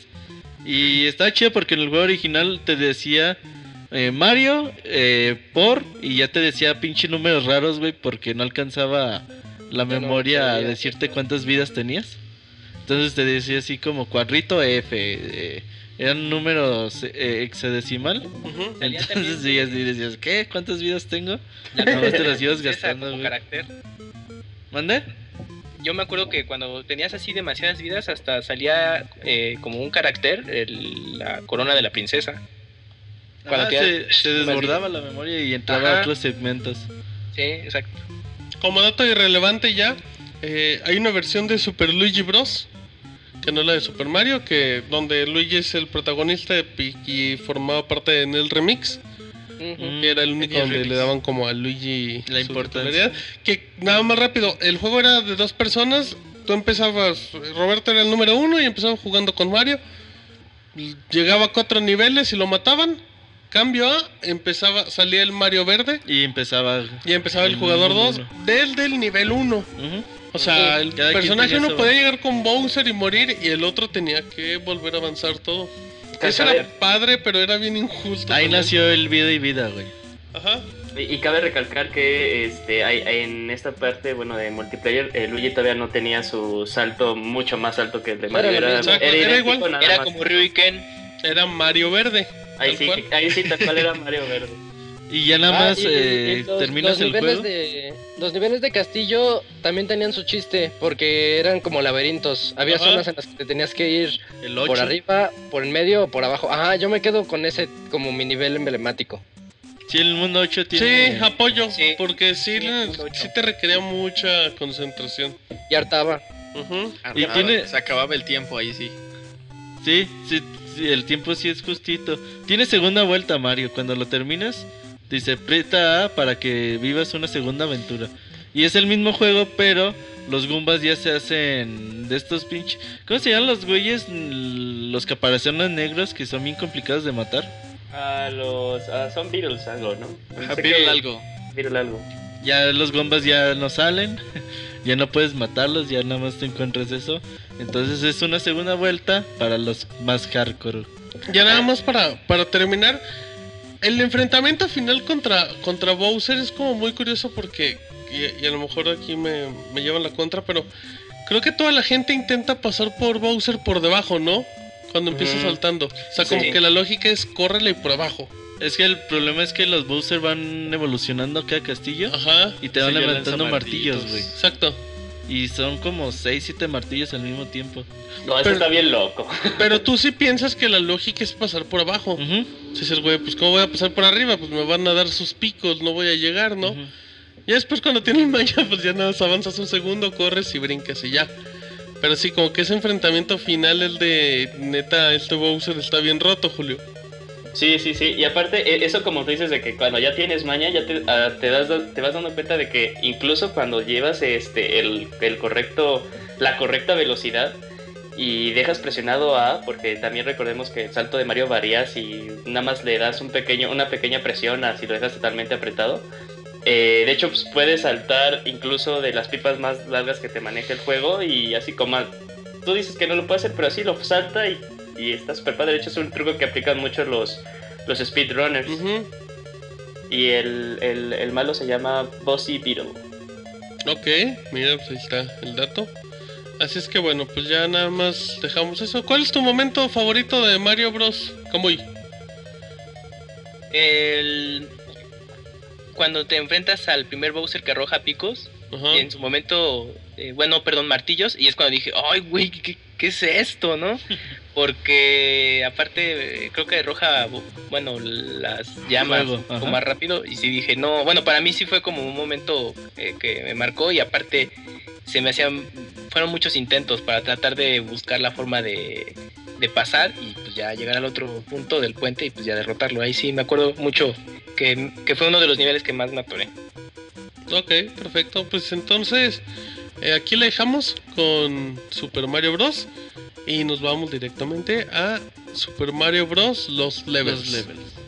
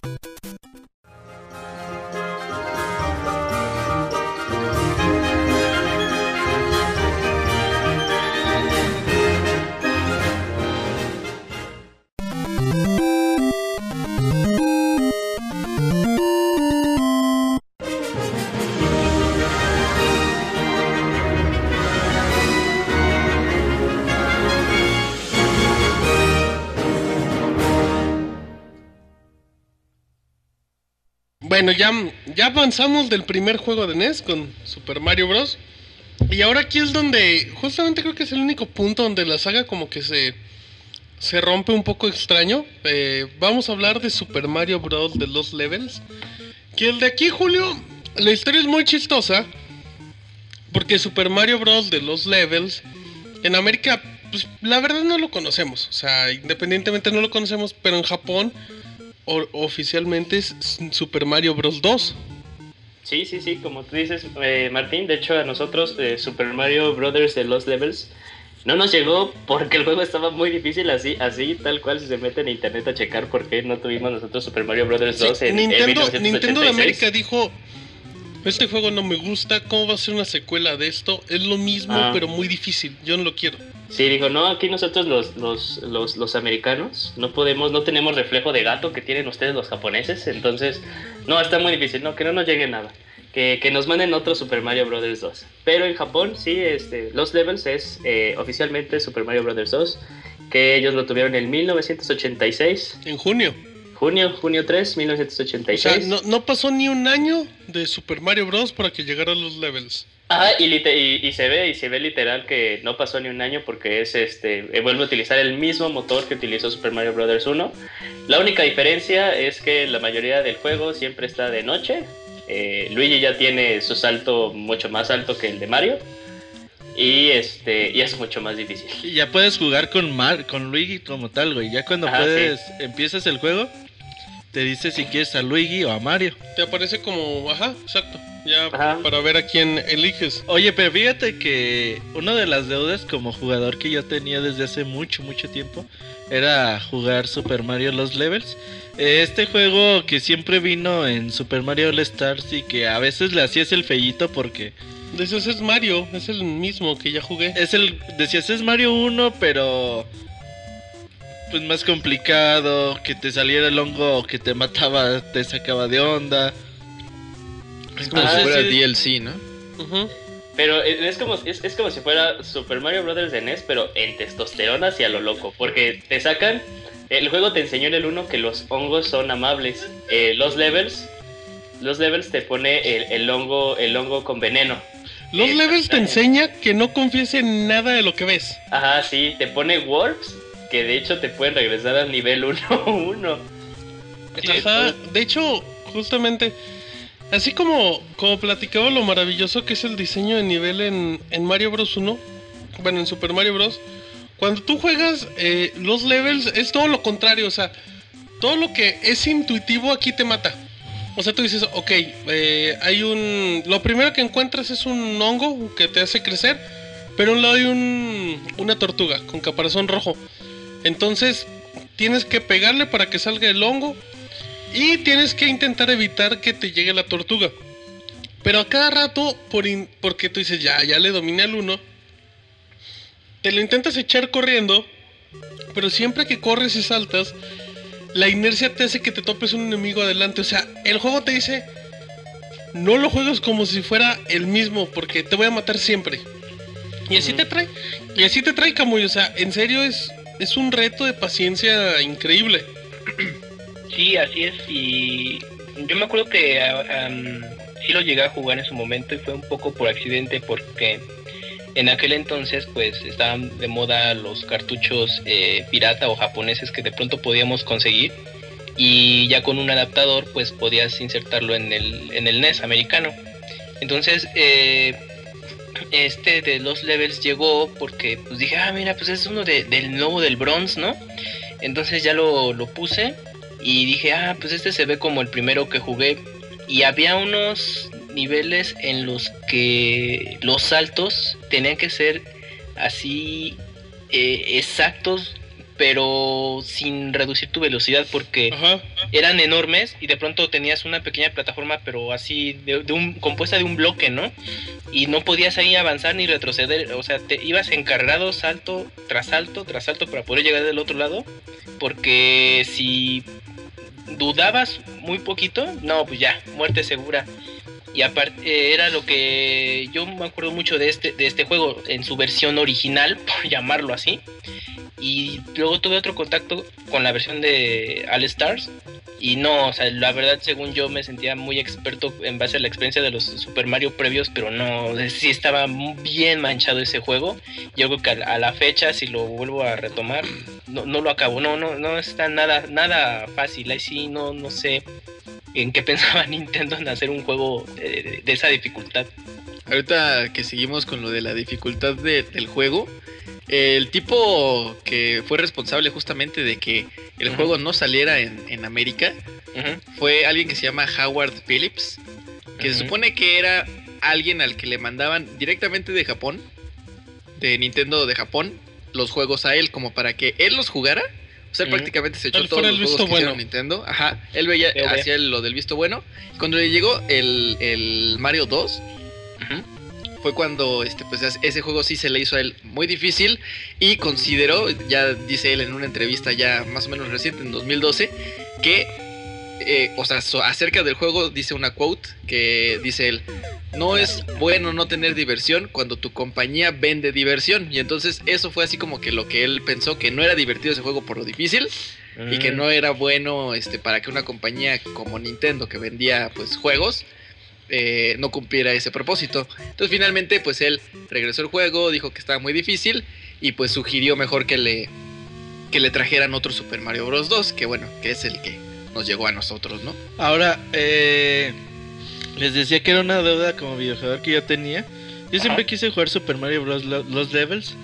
Y hace 15 días me puse a jugarlo. Dije, ok, domingo por la tarde. Vamos a poner Super Mario All Stars.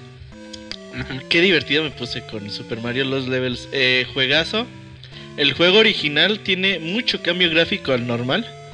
Eh, si se fijan, el suelo está más bonito, los ladrillos, todo eso se ve mucho más bonito. El juego tiene niveles, güey. Es, es el juego más troll que yo le conozco a Nintendo hasta el día de hoy.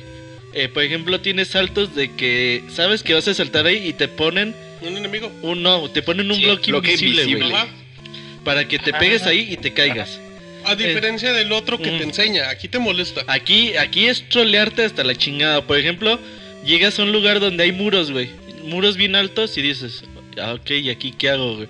Entonces ahí estás como pendejo buscando un, bloque escondido para que te puedas impulsar al otro. La verdad, eh, Super Mario Bros. Los Levels es un juegazazazo.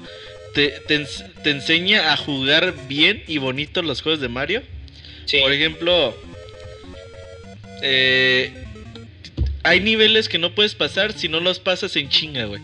O sea, tú no te tienes que preocupar por agarrar un hongo, no te tienes que preocupar por agarrar nada. Tú agarra, empieza el nivel, aprieta velocidad y empieza a saltar lo más preciso que posible que puedas. Eh, si, si te detienes, si se te ocurre detenerte poquito, entonces ya vas a perder mucha inercia y es muy posible que vayas a perder el nivel. Entonces, eh, por ejemplo, hay niveles que si dices, ay, güey, neta, esto se ve medio imposible. Por ejemplo, yo antes de jugar Super Mario los levels dije, a ver, voy a ver cómo lo pasa. ¿Te acuerdas que el año pasado hubo un evento que se llamaba Good Games? Eh, se hacen rápido, algo así, güey. Games Done Quick. Games Done Quick. Eso me lo. Entonces vi ese video, güey, de cómo un güey pasó Super Mario los levels en 30 minutos. Lo pasó de principio a fin, no se saltó un mundo, no se saltó nada. Entonces yo vi cómo fue, cómo, cómo iban a estar los niveles, cómo le fue haciendo. Y yo más o menos fui aprendiendo de él, güey. Y la verdad es que una vez que te enseñas a jugar Super Mario los levels, perdí cerca de 140 vidas, las conté. Pero ya cuando llegué al nivel 8, güey, mundo 4, porque hay, niveles, güey, que te, te, salen trampolines, te sale brisa, entonces tú te sales de, la pantalla, estás arriba y no sabes en qué parte está tu personaje, güey. Y tienes que caer exacta, exactamente en otro trampolín para que te lleve otra vez para el otro nivel. Entonces dices, güey, ¿cómo lo voy a hacer aquí? Y ahí lo estás intentando y lo intentas y le vuelves a intentar hasta que te sale, hasta que empiezas a dominar el juego. La verdad, si ustedes un día no tienen nada que hacer, jueguen Super Mario los levels porque se van a divertir mucho. Vean este video de de este speedrunner de bueno, no es speedrun porque lo hizo de principio a fin, se tardó 30 minutos, pero se van van a ir aprendiendo de él cómo pasar el juego. No, y bueno, ya ahorita independientemente del juego, ¿tú crees, Julio? Yo ya un poco con la historia que comentabas, yo creo que en inicio sí fue una buena idea no haber traído los levels como Super Mario Bros. 2 a América. Sí, aparte recordemos que eh, Mario pues salvó apenas la naciente industria de los videojuegos porque pues eh, ese paquete de, del NES y el cassette Mario con Dog Hunt vendió un montón, monté un montón. Mario, Mario NES es, es venta millonarias. Y luego, este, que, que, que, nos haya llegado así un juego y tú, pues, en ese entonces, pues, ¿qué, ¿de cuánta edad eran los que los jugaban? ¿De 8 años? ¿9 años? Y que te presentaran un juego así de demandante. Eh, que de hecho hasta, hasta ellos dicen, eh, Nintendo dice que pues, el juego lo hizo por los mismos japoneses porque habían, eh, habían perfeccionado de tal manera Super Mario Bros. 1 que ellos quisieron darle, les quisieron dar un reto y ese reto implicó que hasta los jugadores más experimentados, que tuvieran los mejores, este, los mejores tiempos, los mejores scores, lanzaran el control de tanta frustración que les generaba este juego. Y e, imagínate ahora, este, pues, eh, comparado a Japón, eh, en cuanto a población, Estados Unidos o Norteamérica, pues Japón se queda muy, muy, muy. Es, nada comparado a toda, toda, la población. Entonces, imagínate que eh, de boca en boca se iba diciendo: No, este juego está bien difícil, no lo compres, no es el uno. Claro. Porque aparte tú, o sea, tú venías con la premisa de que los videojuegos eran para divertirte, para retarte, pero en un límite, digamos, light, razonable. sí. Y que, te, y que te manejaran esto. Aparte, este, otra cosa que yo creo que este, por la cual no llegó, pues el juego Super Mario Bros. 2. Eh, eh, Super Mario Bros. 2 Japón. Eh, fue el segundo juego que salió para la expansión del lector de disco del NES, bueno, de la Famicom el Famicom Disc, ¿no? Ajá, y creo que ese, ese periférico en América jamás llegó. Sí, no. Entonces también estaba este, pues, la pregunta de cómo lo iban a traer, ¿no? Así, así era el Zelda. Ajá. El Zelda 1. Ahora, eh, no sé si, si haya sido tan buena idea, Martín, porque esto causó una tendencia en los videojuegos. En aquel entonces, si tú te pones a hacer la lista de los juegos que no salieron en América por la razón de que es que está muy difícil y a lo mejor a los americanos no les gusta, güey. Pues la verdad es que te quedas viendo y dices, ay, güey, pues son juegos que hubiera estado muy chido que salieran aquí en América. Puede ser, pero igual era. Seguía siendo un mercado bien difícil. Y aparte, los. tenías que llevártelo de menos a más. No o sea, yo entiendo en decisión de negocio, pero por ejemplo, en, en decisión o viéndolo el punto de vista como una persona que te hubiera gustado jugar esos juegos, yo, yo siento que los japoneses siempre han subestimado a, a los occidentales. Ajá. En su nivel de, de jugar, güey. Puede ser, güey, pero ahí te va. Es que depende mucho de los enfoques. Si tú hubieras jugado de niño después de jugar Super Mario Bros. Hubieras jugado Super Mario Bros. los levels, yo hubiera mandado la chinga del juego. Al inicio hubiera dicho no, güey, no, no, no quiero esto. Güey, sé sincero, ¿cuántas veces terminaste Super Mario Bros. 1 de niño?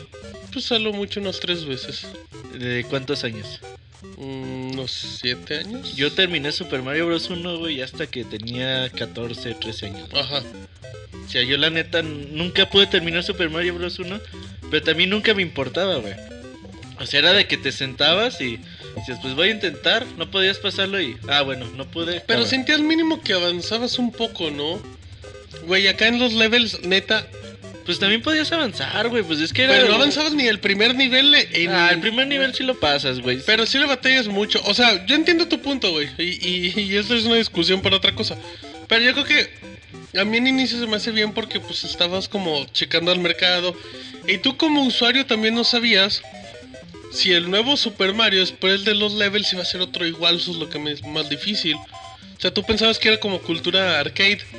De que pues es lo mismo, solamente es más complicado.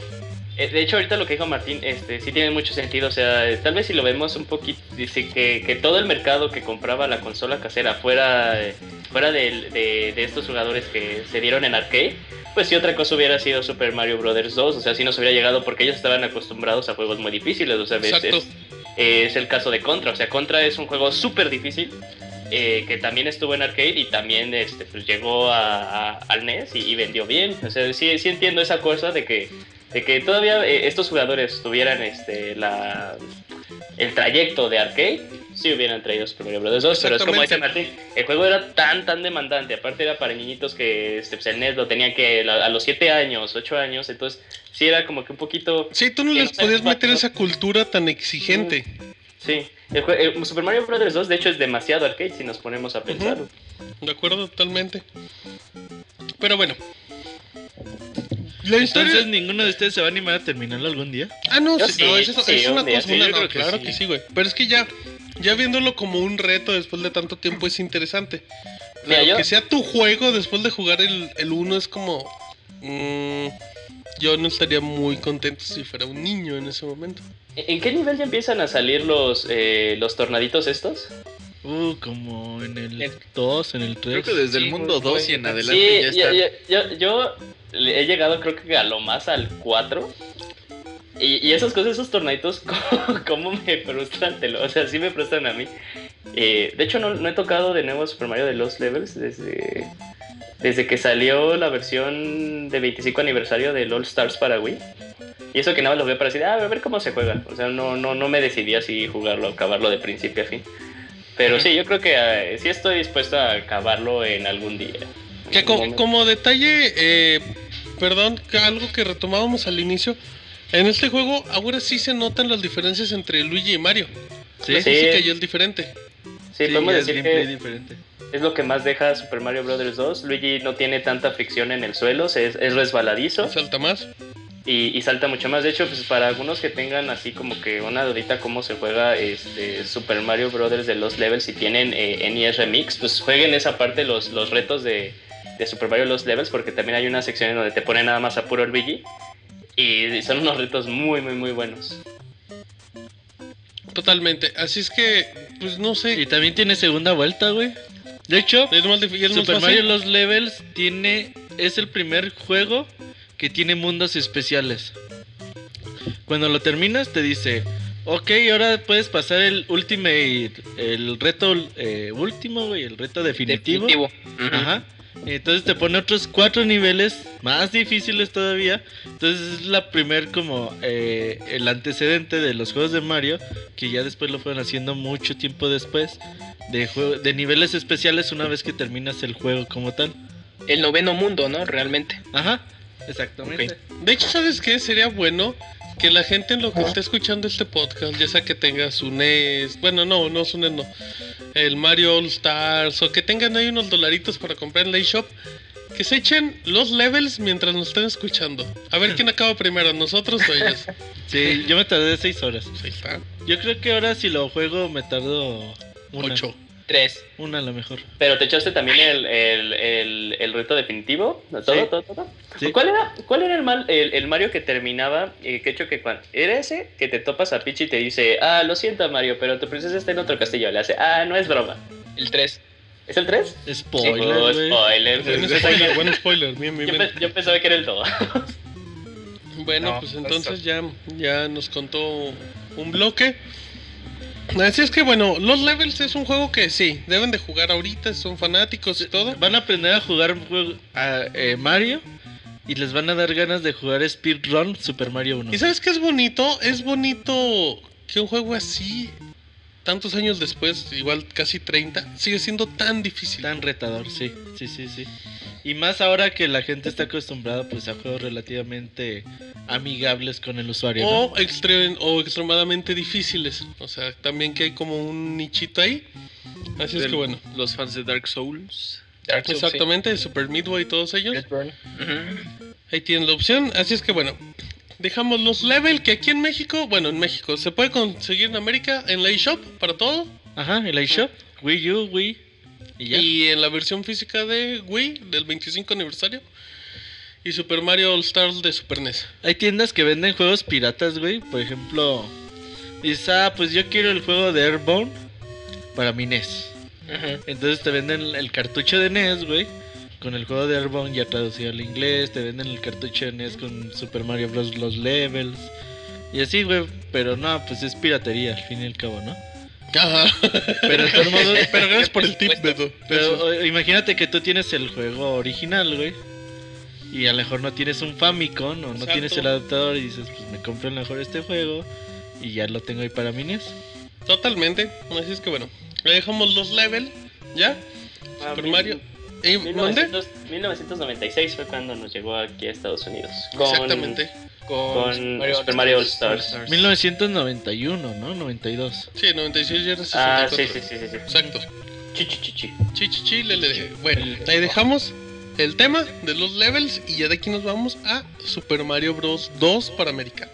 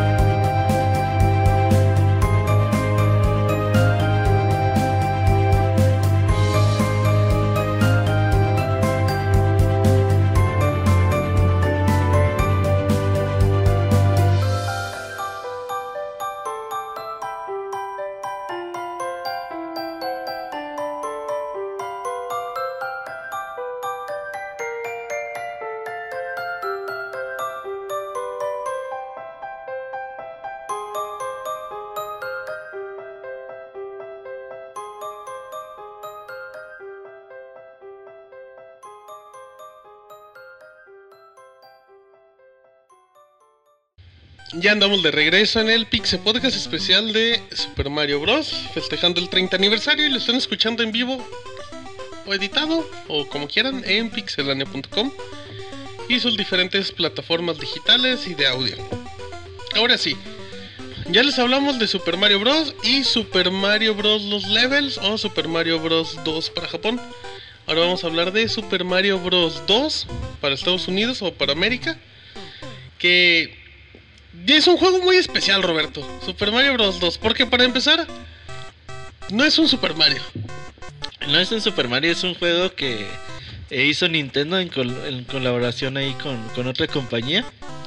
Eh, lo hicieron y ya cuando salió Super Mario los levels, pues como dijimos no, pues no se aceptó que para que lo trajeran acá en América y dijeron, oye, pues si sacamos este le ponemos eh, monitos de Mario, sustituimos los sprites y los lanzamos a América como Super Mario Bros 2. Dijeron, ah, pues órale, nos late, lo, lo lanzaron acá en América.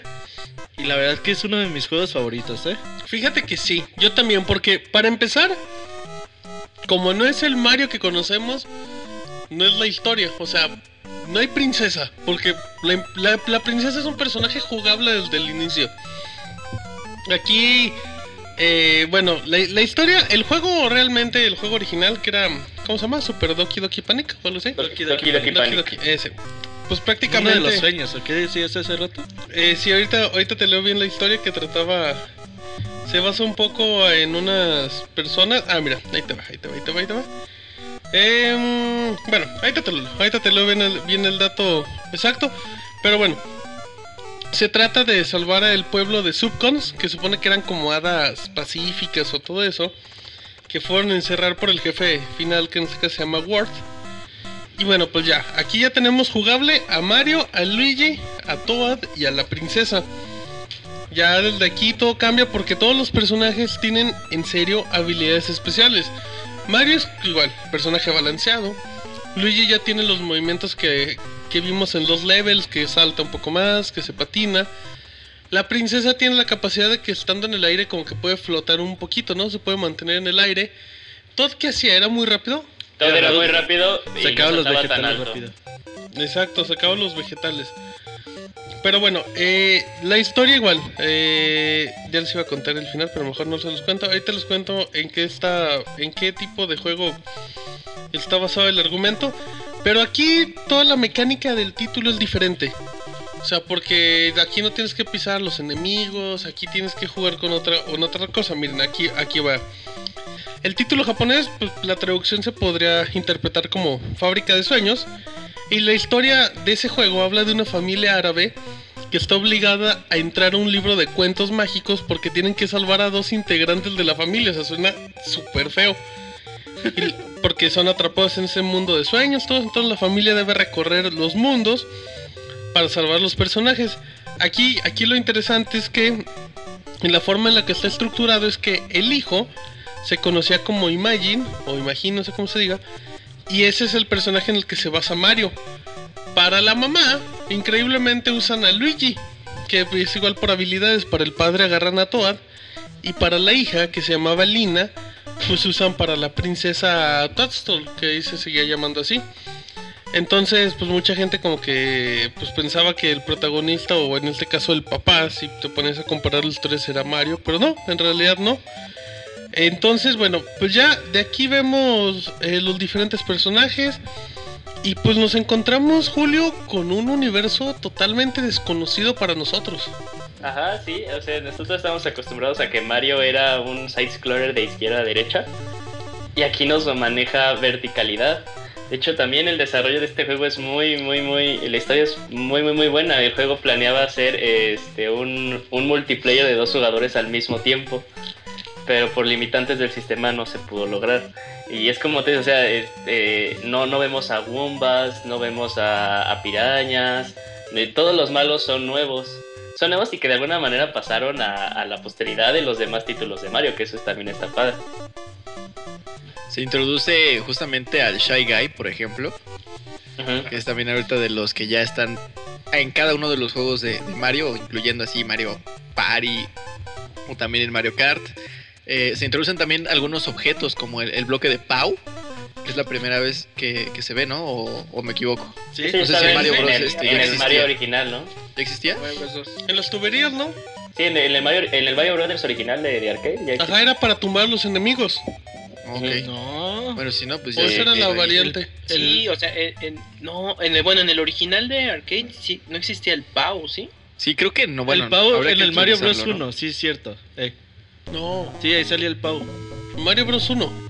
Sí, en el Mario Bros. güey, en el Ah, de sí, sí, sí. Por eso, o sea, el de maquinita o el de arcade Ajá. sí aparecía ese ítem de PAU. Sí, porque era para pegarle y voltear a todos los enemigos y en eso pasar y Sí, arrollarlos. sí, estoy viendo imágenes del arcade y sí, ahí ya existía el- la- existía. el, el botoncito de pause, sí. Pero digamos que era la primera entonces. aparición en la Super Mario. Así es. Y pues la historia es como, no sé, a mí el entorno, me gusta mucho ese Mario, porque así como lo comentábamos de los levels, yo cuando jugué ese, para mí era un juego totalmente diferente. O sea, era algo extraño después de lo que había jugado de Mario y yo decía, ok, pues así son los juegos. O sea, si, en un futuro, si en un futuro Kamui va a haber un Super Mario Bros 3, pues me imagino que va a ser totalmente diferente al 1 y al 2. En ese momento era lo que creía. Ujú, sí, y es algo que nos como que enseñó Nintendo también este con esas franquicias, eh, Zelda y Zelda, Zelda 1 y Zelda 2 son muy diferentes entre ellas.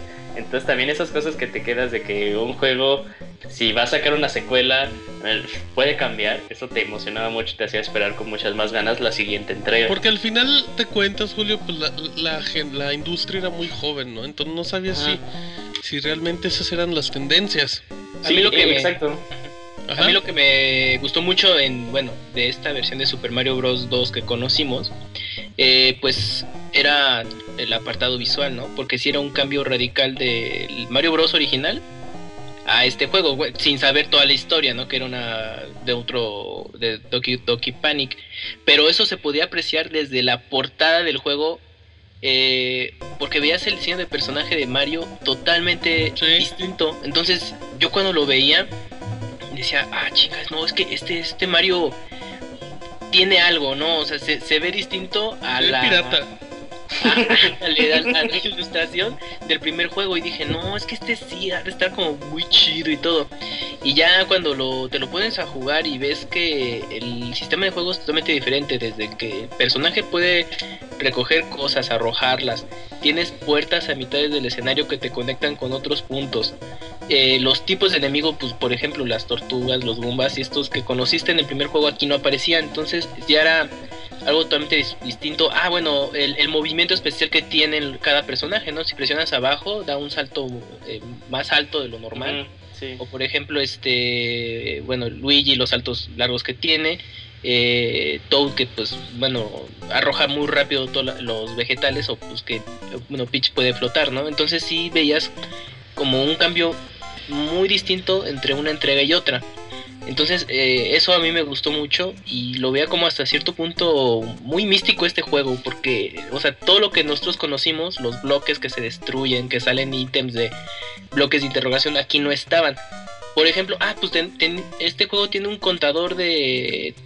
No, más bien tiene una barra de energía. Exactamente, tiene, energía, inicias sí. como con dos esferas y puedes como ir aumentando. esfera, Ajá, algo así.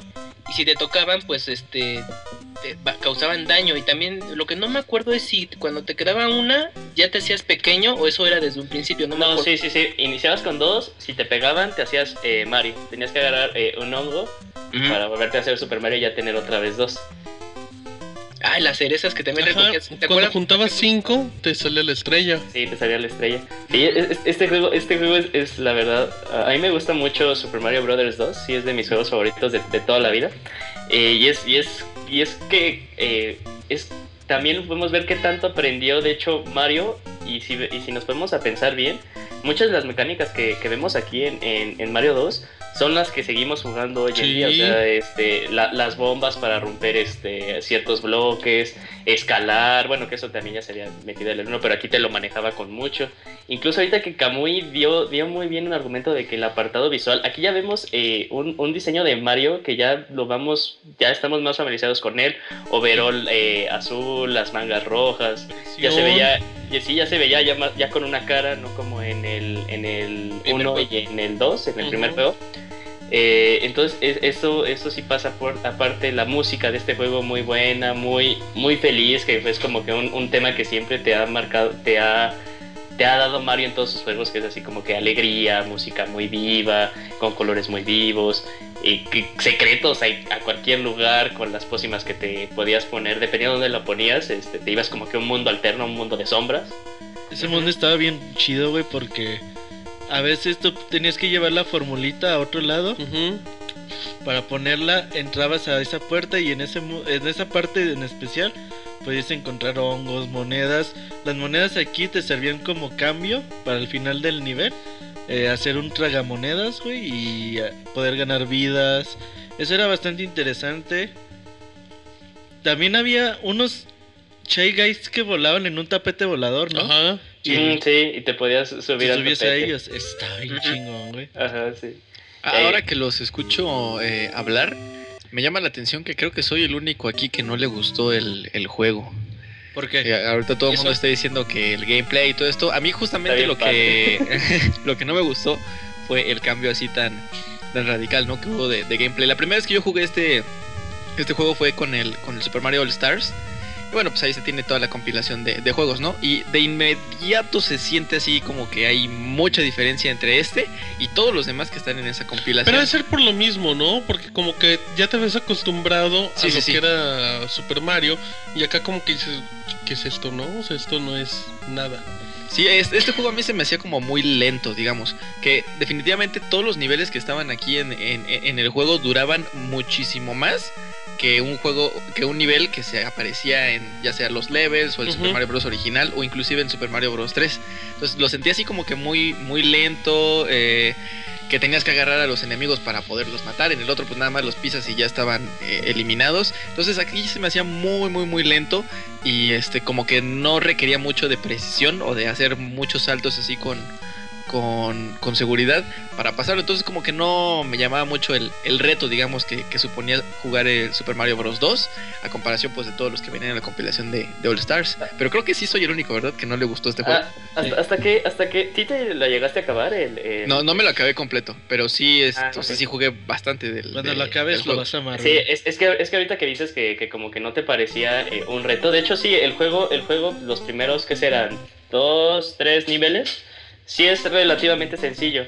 Ya cuando te ya cuando te vas al mundo de hielo, que hay agua, ahí el juego ya te empieza a manejar eh, un, una dificultad muy similar a. como si el uno, la dificultad del 1 y el 2 se fusionaran.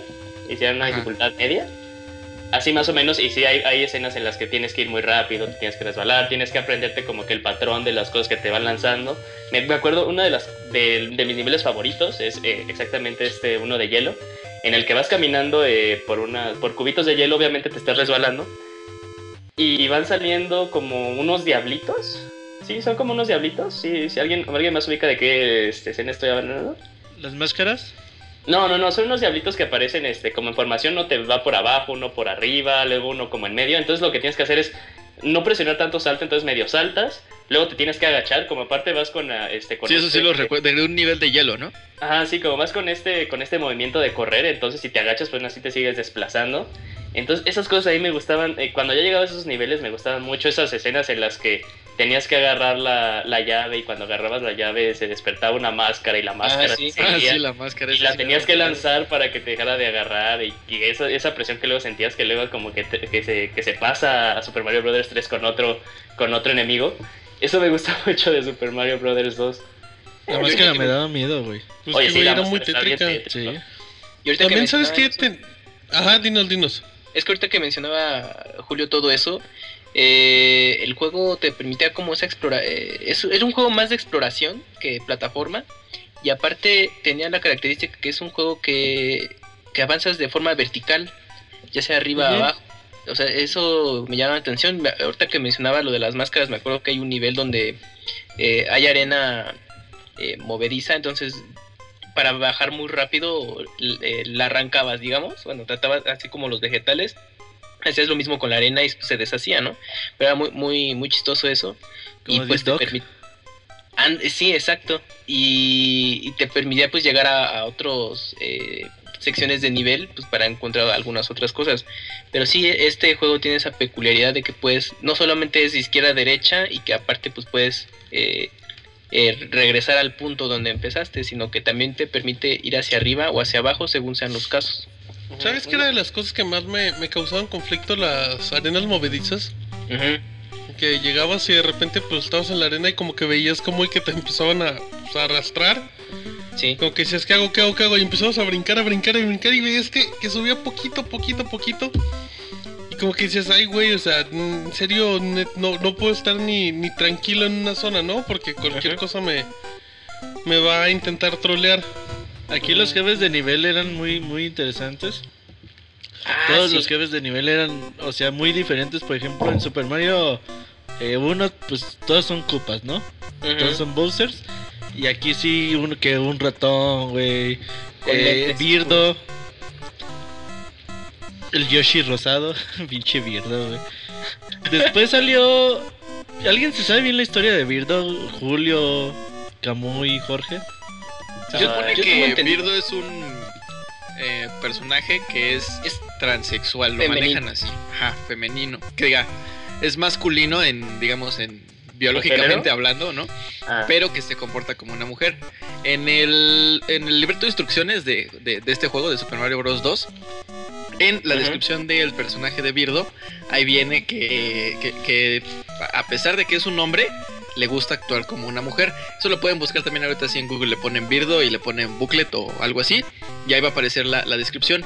Entonces, eh, con, esta, con este texto que queda ahí este, escrito en el, en, el, en el booklet, queda así muy entendido de que es de género masculino, pero que se le gusta comportarse como, como una mujer.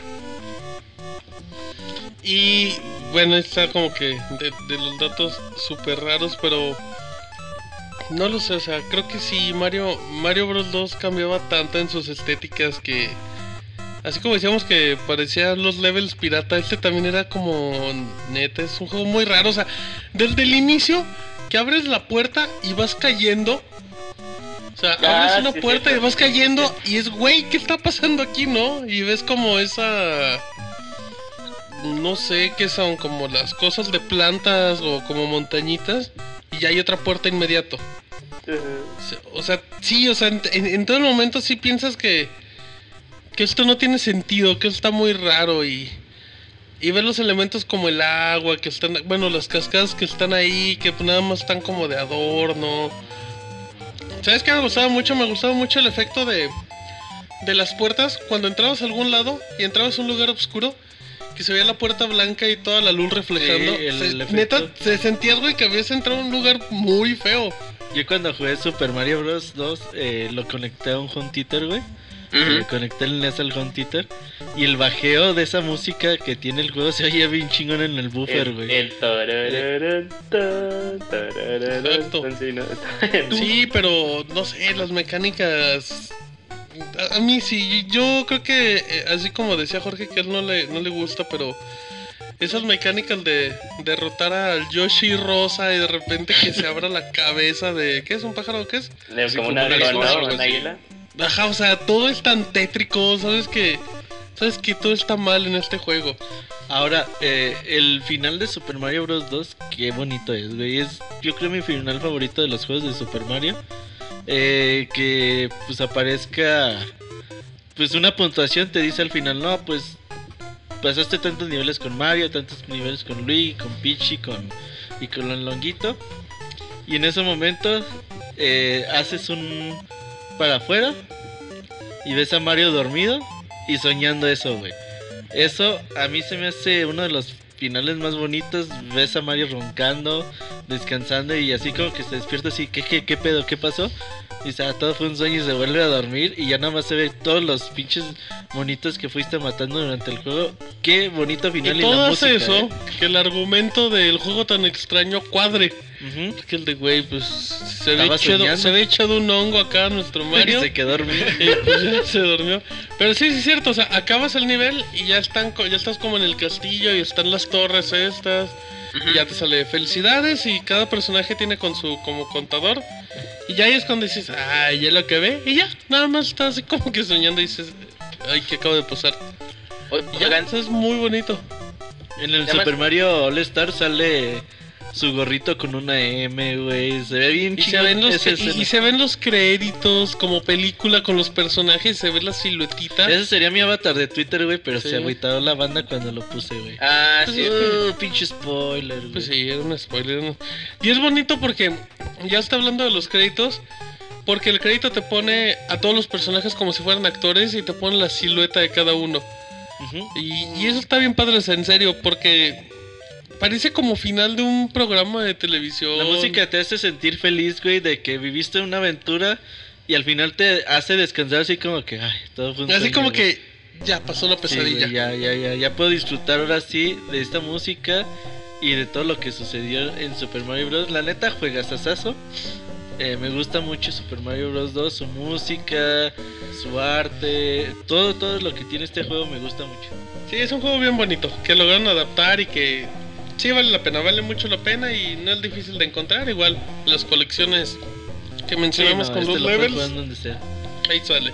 Camuy, ¿qué dices del final de Super Mario Bros. 2? Cuando lo terminé y pues, vi, noté que todo era un sueño así es de, ah, no mames, o sea, pues, mm, todo esto no, realmente no, no, no ocurrió. Y pues bueno, ya, eh, si le pensabas un poquito, pues te- ya te imaginabas de, ah, bueno, pues por eso pasaban o cosas tan extrañas eh, durante eh, tu aventura, pues porque se justificaba que era un sueño, ¿no? Ver ciertos enemigos así muy raros o los, o los escenarios. Y pues fue, sí fue un giro para mí ese, ese final de que pues, no, yo no me lo esperaba. Pues, yo, o sea, yo sí decía, ah, pues una aventura como en Super Mario Bros. 1, que era salvar a la princesa, pues aquí salvabas a un rey, ¿no? Así como de, ah, pues que necesitamos ayuda, chavos, échenos la mano. Ah, pues órale, pues chido, ¿no? Y pues resulta que no, que todo lo que habías vivido, pues no, no, era, no era cierto y se había quedado sola- solamente en un recuerdo de, de sueño. Y pues ya, pues Y a eso- mucha gente no le gustó el final, ¿no? Como que esperaban una ¿Tú crees? conclusión. A mí se me latió, no, no sé. Güey, para hacer un final de NES, en ese tiempo cuando tenías muchas Yo siempre he creído, güey. thank you, güey. Yo siempre, no, no, o sea, a mí se me hace bonito. Porque justifican todo. O sea, el final, eh, o sea, el final te llega a justificar toda la marihuanada de juego. Pero yo siempre he creído que cuando una película o algo acaba como un sueño de todo lo que pasó no cuentes, como de, ah, me acabo de ver la cara. Pero creo que como que era un sentimiento muy raro. Pero el reto del juego era tan grande. Yo recuerdo, tengo muchos años que no lo juego. Había una escena en una pirámide o que tenías que andar escarbando, ¿no? Pero Sí. rápido porque la cámara Como iba Deep bajando. No mames, era de las cosas más difíciles cuando jugaba de niño. Porque, Porque neta- estaban los eh, enemigos, los Shy Guys, Sí. rondando, entonces se iban cayendo, güey. Y Sí. se te juntando los que están arriba, se iban cayendo donde tú estabas, güey. Entonces tenías que escarbar poquito en un lado, Y moverte. en otro, ajá. No, estaba increíble, increíble. Esa parte me, me volvía loco, pero sí. En serio, dense una oportunidad. Y véanlo como que no es un juego de Mario, sino que fue un juego en el que improvisaron a Mario y quedó perfecto para mí. Sí, Mario queda donde, queda- donde sea, ¿eh? Sí, totalmente de acuerdo. Así es que bueno, eh, y Doki Doki Panic, pues nunca. Yo nunca lo he visto, lo he jugado. No, Voy no, a googlearlo, aunque sea, youtubearlo, a ver. Estaría padre que llegara así de repente. Pero bueno, dejamos ahí eh, Super Mario Bros. 2. Y bueno, ya vámonos, obviamente, para terminar la fase de NES con Super Mario Bros. 3.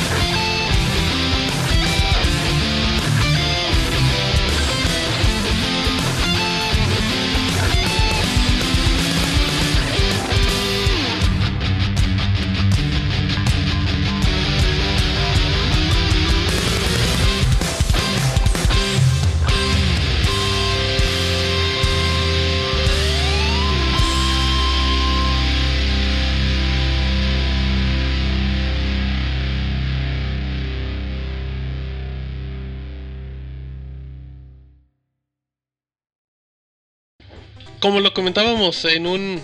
Bueno, antes de acabar lo de Super Mario Bros. 2, vamos a cerrar el ciclo de NES y para ello hablamos de Super Mario Bros. 3. Así es que cuéntanos un poquito, Kamui, de todo esto, del juego.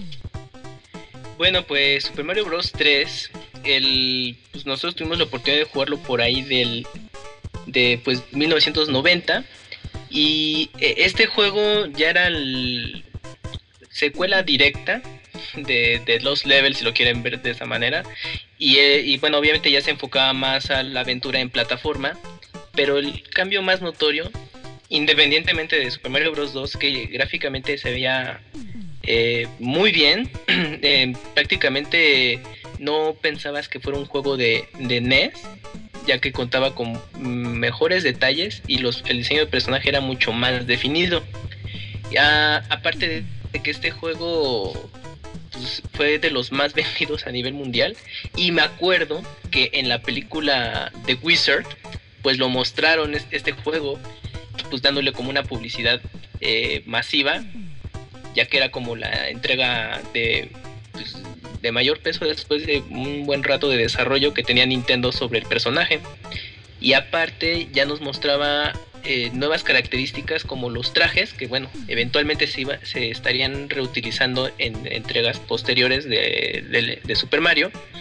Y pues no podemos olvidar que en la portada de la versión americana de Super Mario Bros. 3, muy minimalista a mi gusto, que se ve muy bien, podemos ver a Mario que está volando con el, con el famoso traje de Tanuki o del mapache y pues eh, es un juego que la verdad a mí me gustó mucho, es de mis favoritos, yo creo que del top de la serie yo creo que para mí sería en primer lugar.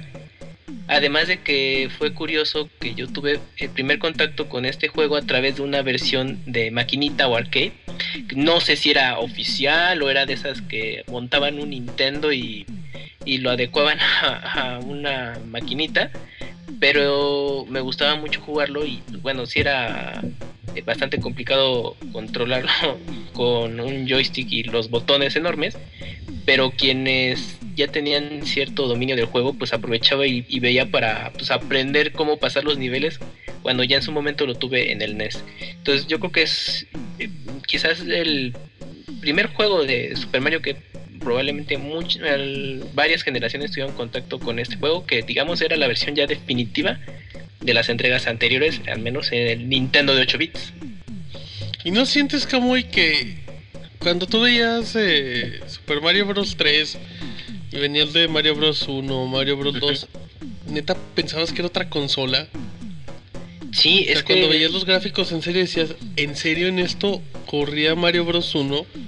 Es, es, es, que a mí me llama mucho la atención porque en aquel entonces pues estaba juegos como Ninja Gaiden eh, que sí, sí lucían bien, pero los gráficos pues eran así, los personajes muy pequeñitos, sin, sin tanta definición, pero veías Super Mario Bros. 3 donde los sprites tenían mejor definición y tamaño que decías, ay no, pues es que ah, es que este es otro juego que quizás el Nintendo pues, no, no sabía que pudiera soportarlo, ¿no? O sea, que pudiera correr un juego de esa magnitud y sobre todo ver la variedad de niveles es también algo a resaltar en este juego. Claro, y bueno, vas, Beto, ¿ibas a decir algo? Fíjate que Super Mario Bros. 3 es el juego de Mario que, que rompió, güey. Que rompió al personaje y hacerlo, pues, más popular de lo que ya era en aquel entonces. Super Mario Bros. 3 es una obra de teatro eso es muy importante decirlo. Cuando se abre el telón al inicio. Desde que inicia se abre el telón y ves muchas cosas en los escenarios.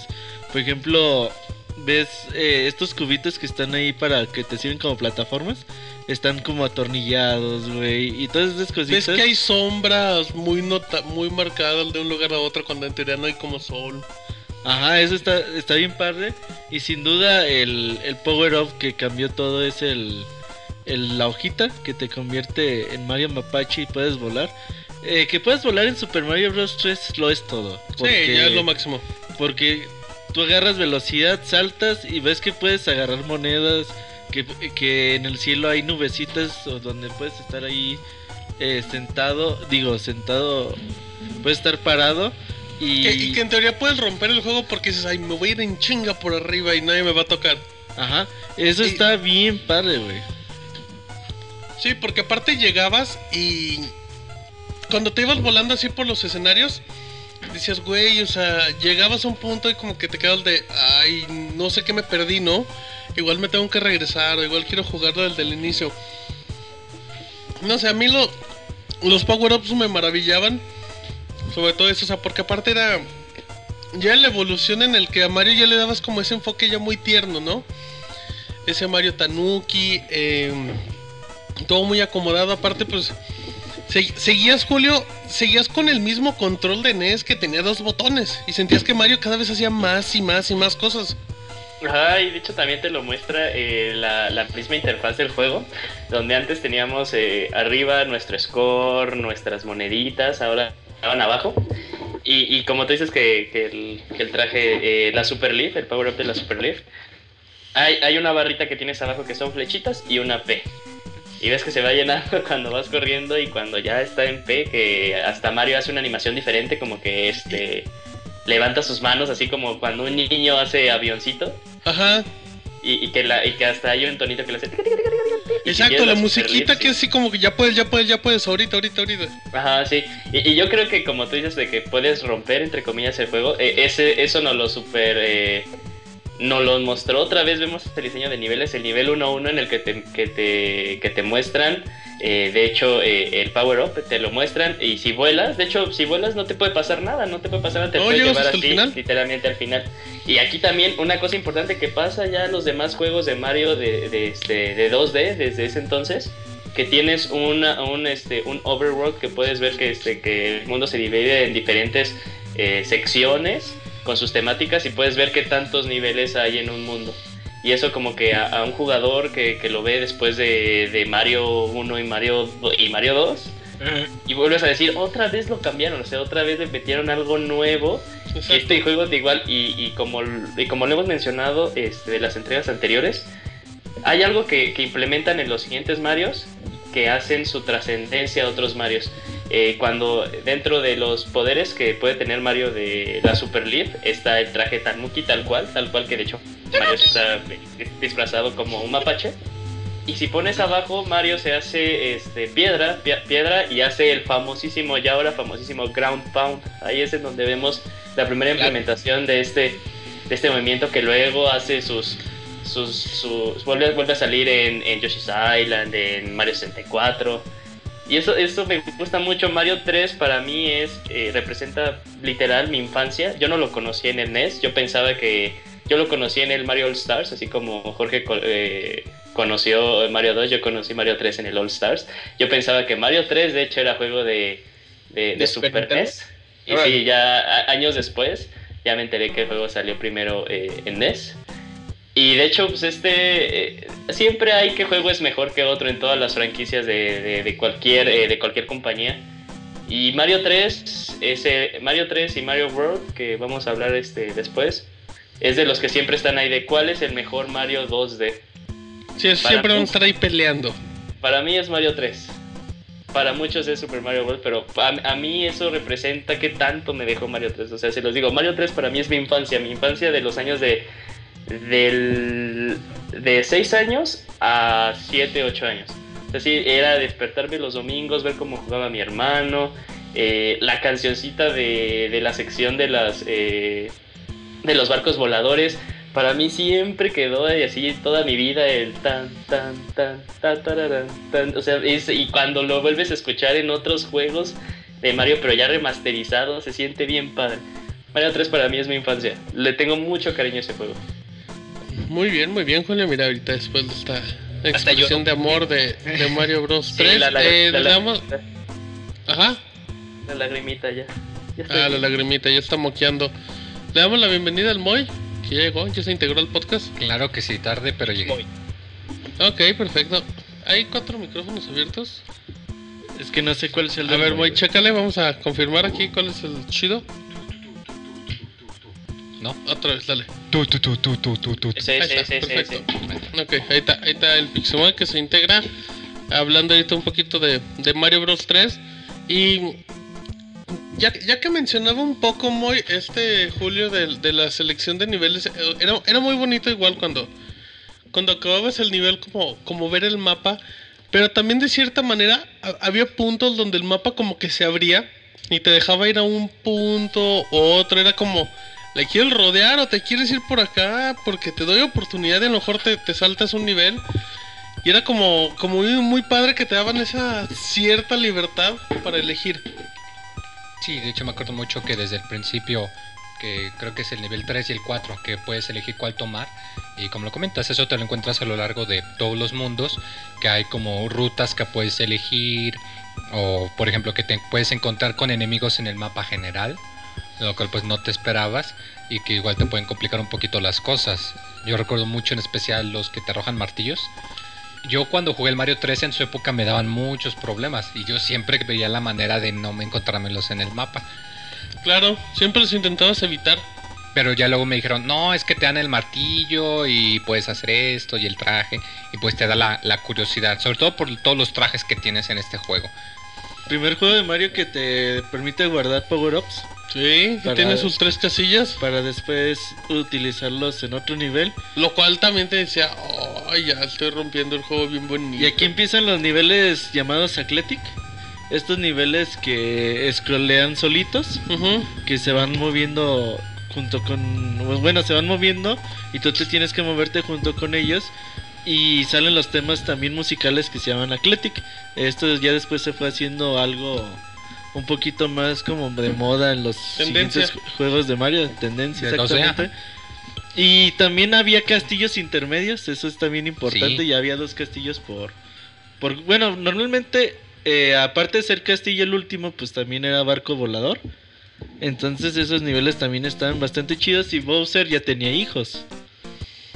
Sí, sí, sí, ya eran como, ya formaban parte ahí de, de los enemigos. Y sabes qué, Eh, bueno, es que ahorita me acordé, em, uno de los secretos muy, así como estábamos acostumbrados en Mario, en el primer Mario que eran los, los tubos secretos y todo, aquí eran las flautas. Sí, sí, ¿A ti que sí. te gusta tocar Sí. la flauta, Martín? En el Mario Bros 3, Ajá. cuando usaba mi personaje y tenía mis flautas, pues sí, sí, sí le daba sus, Sí, su sí le toquín, dabas su toquín, su toquín. Ajá. Pero era muy padre porque pues, en serio sí avanzabas mucho. Ya después cuando, cuando aprendías que podías agarrar tres, sí eran tres, ¿no? En total.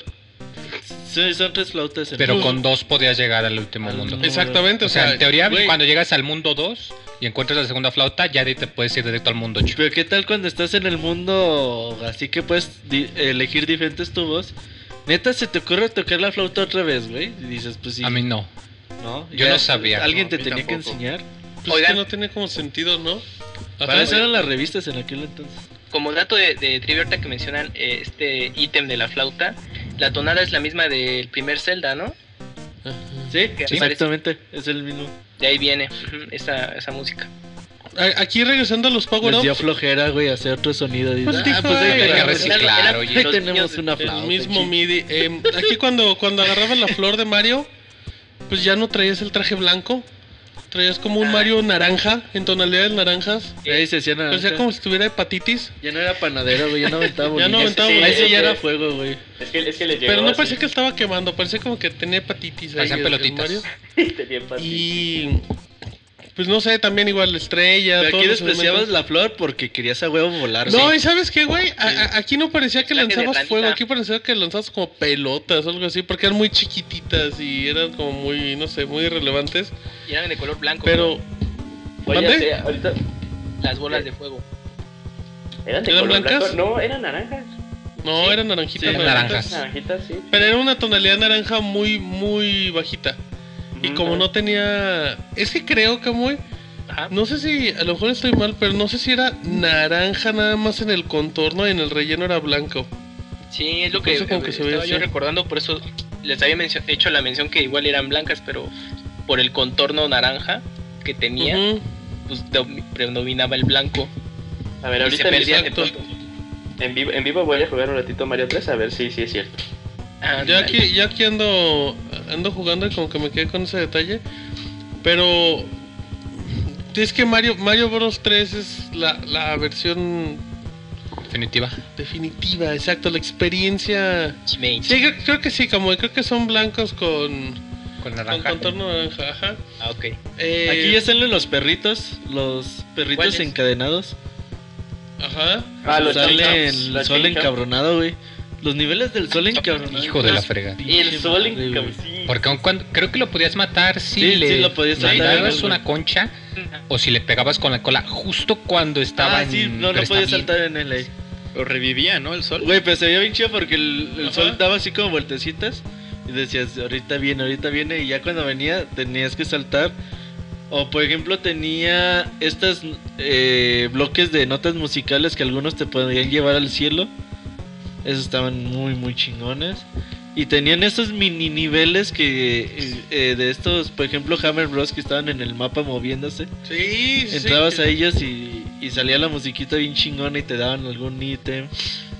Super Mario Bros 3 es genial, güey. Cada uno de sus niveles, el mundo gigante.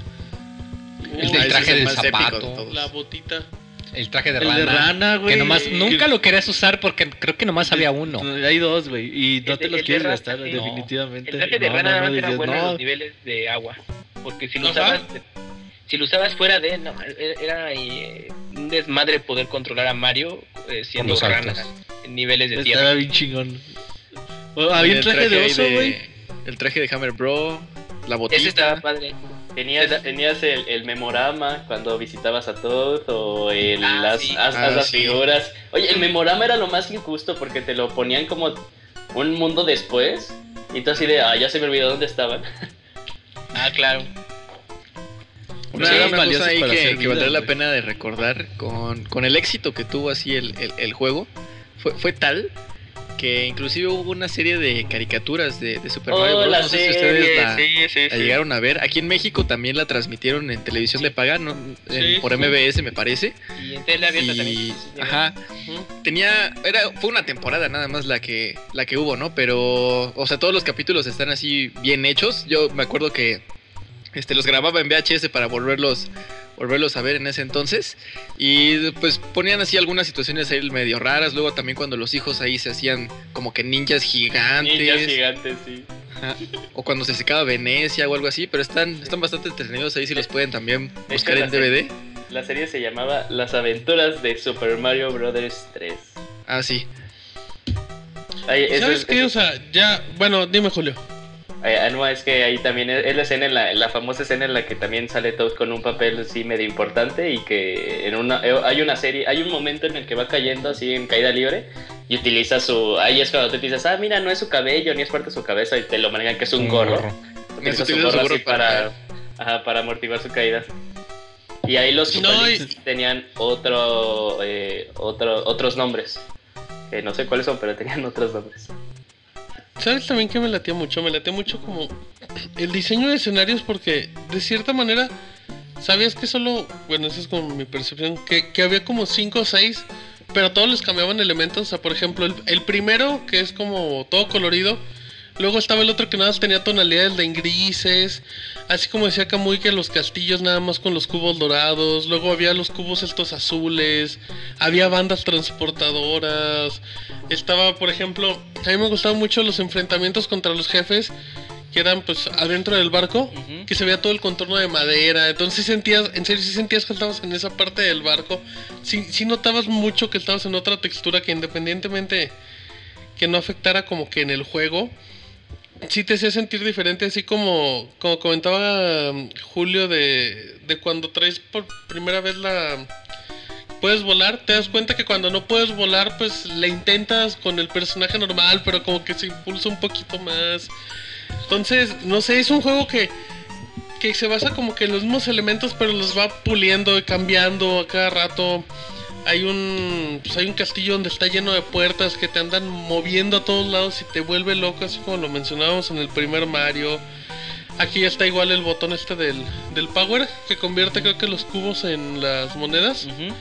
O sea, y lo- los personajes, esto, los fantasmas, los fantasmas, güey. Aquí nacen los fantasmas. Fantasmas Sí, que, güey, se ven bien malos, los volteas y se tapan los ojitos. Los fantasmas que salieron de. Eh, una vez Miyamoto y Takashi Tetsuka llegaron, yo creo, bien pedos, güey. Y la esposa de Takashi Tetsuka, güey, andaba bien encabronada. y de ahí Miyamoto dijo, ay, voy a hacer un pinche bug con la cara de la señora, güey. Los Wumps también aquí este, se dieron. ¿Los qué? Los, Wumps. Wumps. Los eh, también creo que es la primera vez que aparecen las tortugas de huesos, los dry bones. Ah, los drive Ah, sí, sí, sí. Oh, sí, esa, esa vez, la primera vez que lo juegas y te das cuenta de que los pisas Y, luego eliminas. Y tú así de ¿qué? O sea, No se Solo mueren. con la estrella se pueden morir, ¿no? Ah, solo con la estrella se puede morir. Y con la estrella ya, ya aventabas maromas, güey. Ibas Ah, corriendo y al correr y al brincar ya girabas. Oye, güey, ya la princesita te mandaba cartas con ítems, ¿no? Al final de cada pero Al mundo. final de cada mundo, sí. No, mundo. te ves bien jodido, pues tómate estos dos. Güey, había un ítem que era una nubecita y te podía saltar niveles, No, güey. estaba Ah, increíble. sí. Decías, güey, ya no sí, puedo así como esto. que no mames. Sí. el de la nube y me pasa el nivel. O estaba el de la P, que era como una lanita, güey, que te hacía volar y... eh, Era el infinito, la P voladora. A la. También estaban como las piececitas estas donde en las que te apoyabas eh, y después de cierta presión parpadeaban y se caían. Ah, Sí. Las donitas, Que- ¿no? que te- servía-. Ajá. Que te servía para pues eh, para avanzar de nivel. Igual las esferas que giraban, que parecían Ah, como sí. esferas discos. También ¿Cuáles, están cuáles, cuáles? increíbles. Marcó la tendencia de cada nivel de cada mundo de Mario. El 1 va a ser siempre el normal. El 2 va a ser desierto. 3 va a ser acuático. El cuarto aquí ya era gigante. Eso ya no se retomó en muchos juegos eh, posteriormente. Que es una lástima. A mí me gusta Sí. mucho el mundo gigante de Mario. De hecho, en el mundo gigante había puertas donde podías entrar y podías intercambiar entre mundo gigante y mundo normal. Mundo gigante y mundo normal. Era bien chingón porque agarrabas las pinches caparazones y los aventabas contra los cubotes. Eh, el 6 es el mundo volador, o el 7 no me acuerdo. Entonces cada mundo tenía como que su, Su magia. encanto. su, su encanto, sí, es. Y cuando eso llegas al, Está al, bien chido. Al mundo final, que casi casi parece el infierno, porque está todo lleno de fuego. Está Sí. lleno de barcos, güey. Ajá, lleno de... Perros, pinches los niveles. Ese, ese nivel que se supone que es como eh, que, que ya no es este un, un barco y que es más bien este una, una serie de, de tanques de guerra de, de tanques Ah, de sí, guerra así consecutivos. difícil está súper intenso ese nivel está muy padre ese nivel sí jugar Mario 3 para llegar a ese punto también vale la pena bueno ya es casi casi que te vas a acabar pero está muy bueno ese nivel Pero ni te creas, sí requiere mucha habilidad. Esas partes de Mario Bros 3, porque, porque ahí sí, así como lo, lo hablábamos y lo mencionaba Julio, neta, la música sí te pone muy mal cuando estás en esos niveles. Hay Los mucha tambores, tensión. la tensión, como Y dices. estás lleno de elementos donde tienes que andar saltando, esquivando. De hecho, pues ya después de, ahí se empezó a hacer que en esos barcos podías hacer vidas. Entre todas las balas que ibas cayendo, cayendo, cayendo. De hecho, es otro elemento también que importante que no, no hemos mencionado de toda la saga de Super Mario, que estaba el del primero. Cuando tú le pegabas a un enemigo te daba 100 puntos. Si los pegabas eh, al mismo tiempo, o sea, en un movimiento, por decirlo así, o en, en combo, para llamarlo más común, hacías 200 puntos. Pero si hacías arriba de 1000, ya cuando llegabas a 1000 ya era una vida, ¿no? Automáticamente. Entonces, pues ya era como si das 10 golpes seguidos sin caer ni nada, vas a tener una vida. Y siempre era como bonito intentar, aparte de buscar formas donde rompías el juego, en estos niveles donde sí podías si te, si te activabas, si te ponías ahí medio bravo. Ah, ahorita que lo mencionas, eh, Martín, de hecho, este fue, fue el primer juego de Mario eh, en el que si pisabas a un malo y volvías a presionar salto, saltabas mucho más alto. Y eso también te lo cambiaba diferente porque hay, había zonas para llegar a los pequeños secretos y supongamos que no tenías este, la, la Super Leaf para, para llegar ahí volando. Entonces, si sí, administrabas bien hasta los mismos malos, eh, para, porque habían, aquí también ya los Goombas, habían Goombas que tenían eh, alitas. Ajá. Entonces eh, tenía, eh, hacían un salto mucho más, bueno, saltaban, los Goombas no saltan, pero esto- estos saltaban, entonces si los agarrabas en, en el punto eh, más alto de, de la curvatura de su salto y saltabas, podías este, llegar a alcanzar esos puntos que eran muy difíciles y es que no tenías la Super Leaf. Y había de dos colores, ¿no? Los café y rojos. Ah, de hecho, sí, eso sí como que no me medio acuerdo. Sí, Goombas eh. había café y rojos. Ah, y, aquí, y aquí, y aquí también, ya en este Ah, Mario... más chiquitos. Ah, sí, los mini, También. los mini Y voladores. Eh, Ajá. Y ya en este Mario ya podías regresar del side scroll, o sea, ya podías este, manipularlo Sí. a tu gusto. Y eso también te daba mucha más libertad. Así de, ah, no, aquí se está poniendo intensa la cosa, me regreso. Pero si te regresabas y volvías a pasar a la siguiente pantalla, volvían a salir los malos. Ay, ahorita. No, fíjate eso, que iba a comentar de que te podrías también regresar con el scroll porque te daba el gachazo, porque como está más diferente el, el estilo del Mario Bros, que era más al 1, tú pensabas, no, pues ya no me puedo regresar si avanzo después de cierto punto y si te dejaba. Y cuando tenías, terminabas cada nivel y juntabas tres tarjetitas iguales, que sabías que si juntabas tres estrellas te daban, que eran 10 vidas o 5 vidas. Siete. Cinco. No, no, 5 vidas, güey. no. Te, Sí, te- daban los créditos, ¿no? O sea, una por los tres hongos, tres Una por, las flores. Una por cosas que no hacían nada. Dos por los hongos. Tres por las flores. O algo así, ¿no? El sí, chiste así. vidas. El chiste era terminar corriendo así en chinga y pegarle a la estrella para que. Bueno, y pegarle a la meta para que te saliera siempre estrella. Ustedes no lo hacían así que, que la que clave. cuando ya llegaban al final decían, ah, lo tengo que acabar de la manera más, eh, no sé, más cool, así de correr y darme la vuelta y dar, dar el salto hacia atrás, o si tenías la hoja terminar así en el punto cuando saltabas y empezar a volar. Sí, ese estaba bien chido, güey. Y ya, bueno, ya después de todo esto estamos en, en la parte final, Jorge, y llegamos ahora sí, Sí. con Bowser, con un Bowser con un, con un, ajá, con un nivel de detalle asombroso, o sea, neta lo ves y dices, me va a tragar este güey. Sí, el, el aspecto gráfico que tiene Bowser de plano así como que también da miedo. Y sí parece que, que- que te va a comer. Y la manera en la que se tiene que este, pues vencer a, a Bowser es diferente a las veces anteriores en las que nos hemos enfrentado con el último jefe de, de los juegos. En esta este, hay que estarlo esquivando. El, Bowser va a estar utilizando un ataque así como de ground pound. Y justamente en el piso en donde nos encontramos con él eh, hay unos ladrillitos. Entonces conforme él solito va ahí destruyendo los ladrillos, hay que irnos quitando hasta el momento en el que él solito destruye el último nivel de, de los ladrillos y se va para abajo. Y ahí es en donde pues ya se, se- se presentan eh, los créditos del juego. ¿Y no sientes que, por ejemplo, cu- cuando ves como, no sé, tú estás pensando cómo vas a enfrentar a, a Bowser, pero cuando, cuando lo ves y ves todos los ladrillos ahí de abajo, como que no captas en un inicio la mecánica, ¿no? De cómo enfrentarlo. Sí, no, inicialmente como que tienes el impulso de querer llegar a la, a la puerta que está atrás de él, Ajá. como queriendo simular lo mismo que se hace en el Super Mario Bros, ¿no? Tratando de llegar atrás de él a la hacha para que se caiga. Pero pues esa estrategia, si, llega, si llegó uno a hacerla, pues obviamente no, no funcionaba. Entonces, pues nada más ahí habría que, había que estar esquivando las flamas que estaba, eh, que, envía Bowser. Y en algún momento dado, si llega, cuando llegaba a ser el ground pound, ahí era en donde teníamos que esquivarlo, ¡pam! Y es en donde, pues por fin descubríamos, ¿no? Cómo, cómo tratar ahí de, de eliminar a ese Bowser. Pero sí, inicialmente como que sí tienes ese impulso, ¿no? De querer ir atrás, atrás de él. El castillo final tiene tres caminos diferentes, ¿no? Conforme, dependiendo del camino que elijas, va a ser fácil, normal y difícil Bowser. Entre más difícil lo agarres, va a haber menos bloques para destruir. Menos va a ser el rango que en el que se puede caer Bowser, ¿no? Camuy, yo algo así cu- recuerdo. Eh, sí, más o menos lo, lo mismo. De ahí, ahí todavía no lo tengo también como muy vago eso, ¿eh? Sí, no, no, no tengo tan, tan acertado esa parte. De hecho, había una parte donde, donde traspasabas la tres ladrillos antes de llegar. O sea, que llegabas en la, en la parte. Tenías que escalar. Y había Ajá. una de esas como donas que se caían. Pero antes de que se cayera, brincabas hacia arriba y ya traspasabas como los tres ladrillos. Y ya de ahí te seguías para la puerta de arriba. Ah, claro, no, y aparte sí tienes que tener ahí un buen control del salto, porque si no, pues ya tienes que repetir esa sección de nuevo. Si no, no era como Totalmente tan, eso. Tan sencilla. Sí. Exacto. Y, y ya cuando, cuando acababas muy, ya cuando lo, lo, lo derrotabas, como decía Jorge, entras a la puerta y ves ahí a la princesa echando la lágrima sabrosa. Ah, pensé que ibas a decir otra cosa, pero sí. sí, sí. No, si la ves así como muy triste de, de neta, nadie me va a salvar nunca en la vida.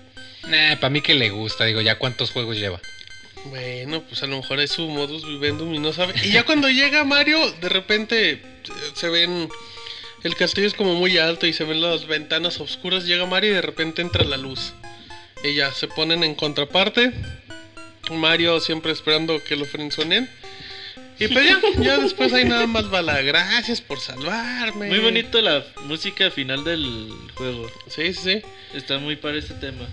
Y ya Pero nada, la- le dicen, ah, pues eres el salvador Ajá. del reino champiñón. Pero ¿qué crees? Fin. Y se cierra el telón. ¿Y ya? ¿Qué pasó con ella? Pero eh, faltó mencionar la... Bueno, esa parte del final, cuando te trolea la princesa y te dice, ay, pero ¿qué crees? Pues que la princesa está en, en otro castillo. Entonces, sí, bueno, para esos eh, momentos sí entendías o comprendías un poco de, de inglés y decías, no mames, ¿a poco todavía me falta otro pinche mundo, no? Después Sí, de sufrir de este acuerdo. último. Pero no, resulta que, ah, no, era broma, no te creas. Y tú, ah, no mames. Y ya, Sale, yo soy Luigi. Este es un sueño también. ¿Sabes qué era bonito? Que cuando acababas el juego, te, te mostraban como los créditos, pero por los mundos. Sí, Te decían, ah, este fue el mundo uno, este fue el mundo de tus... Sí es cierto, qué bonito. Y así como... E- Ese resumencito que hacen los juegos, güey, de mostrarte cómo fue tu aventura, se me hace muy cliché, pero bien bonito a la vez, güey, porque te recuerdan a ti mismo lo que has jugado y te da mucha, mucha nostalgia. Y sabes qué, también que en ese momento se congela la imagen, o sea, porque pues es parte, y tú eh, aprecias detalles que jugando no te das cuenta. Ajá. O sea, por ejemplo, me acuerdo que, que en la parte final, en el castillo de Bowser, se ve Bowser cayendo de sentón. Pero cuando ves la imagen friseada o congelada, ves todos los detalles, le ves como la, tiene la corona, las garras, y esas cosas como que valoras mucho en ese momento. Pero además Ah, hasta como que desentona, ¿no? Porque comparado con el spray de Mario que se ve un poco más burdo, Ajá. Sí. como que sí desentona. Pues es que es más grande el spray de Bowser, le pudieron meter más, Más píxeles. más, más, más detallitos, güey. Y ahorita que mencionan esto de los niveles, eh, creo que Super Mario Bros. 3 fue de los primeros videojuegos que te mostraban niveles que en la versión final ya no existía porque en la caja al reverso, bueno, al menos en los cartuchos, este, te ponían pues, la- una sinopsis de qué iba el juego y un par de fotos, ¿no? Pero había una foto en particular de un mundo de- del juego que pues nunca existió ya en la, en la versión que, está, que conocimos.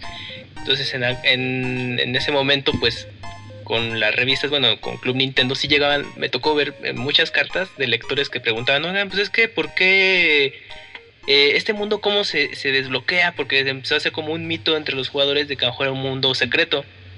Y pues ya ahí es cuando ya se explicaba de que pues al final de cuentas los desarrolladores tenían como un, eh, un plano de lo que se iba a hacer en base a los niveles, pero pues ya al final se descartaban ciertas ideas.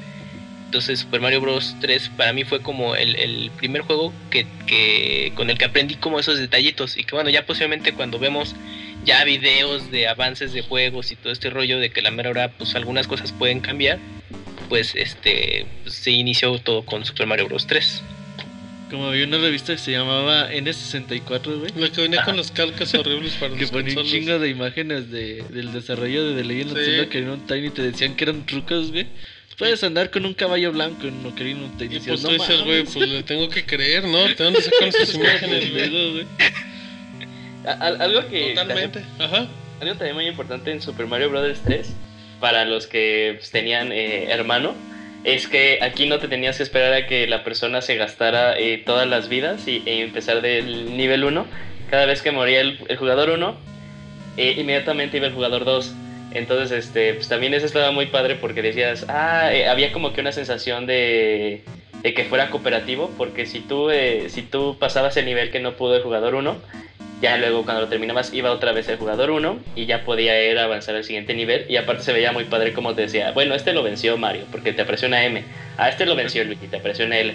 Entonces este ahí como que ya eh, esa sensación aparte de como que se sentía mm, tenía mucho más sentido eh, esa es, ese modo cooperativo, ese modo multijugador que las demás eh, iteraciones del juego.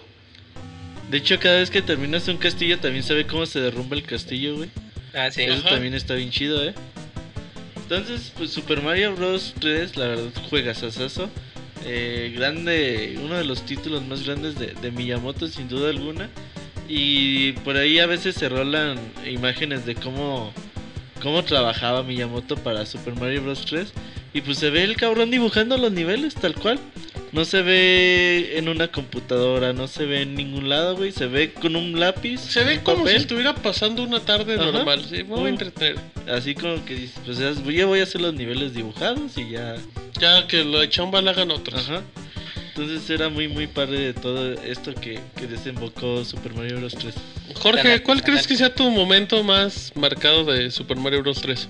Creo que es haber descubierto la primera flautita que se consigue en el castillo del, del primer nivel. No recuerdo la verdad en dónde rayos eh, aprendí a hacer el truco. No sé si alguien me lo contó, no sé si fuera eh, Julio o, o- o su hermano. No sé si lo leí en la revista de, creo que Club Nintendo ya estaba en ese entonces. Pero así, agarrar la, el- la hoja de mapache y volar ahí en, en- en- en ese primer secreto, tomar la primera eh, flauta y de ahí dirigirme directo al, mundo 4 y ver el mundo así de lo gigante, creo que fue así la impresión más grande que tuve de, de, de- de- de este juego de Super Mario Bros. 3. Así, toda esa combinación de sucesos me hizo así como que, ¡oh, qué rayos estoy jugando! Esto está buenísimo. Entonces, eso, eso definitivamente yo creo que es así lo que más me, me, me dejó marcado de Super Mario Bros. 3. Perfecto, bueno, pues entonces ya con esta reflexión dejamos la versión de Super Mario de NES. Y ahora sí viene Super Mario World para Super NES. Ya venimos.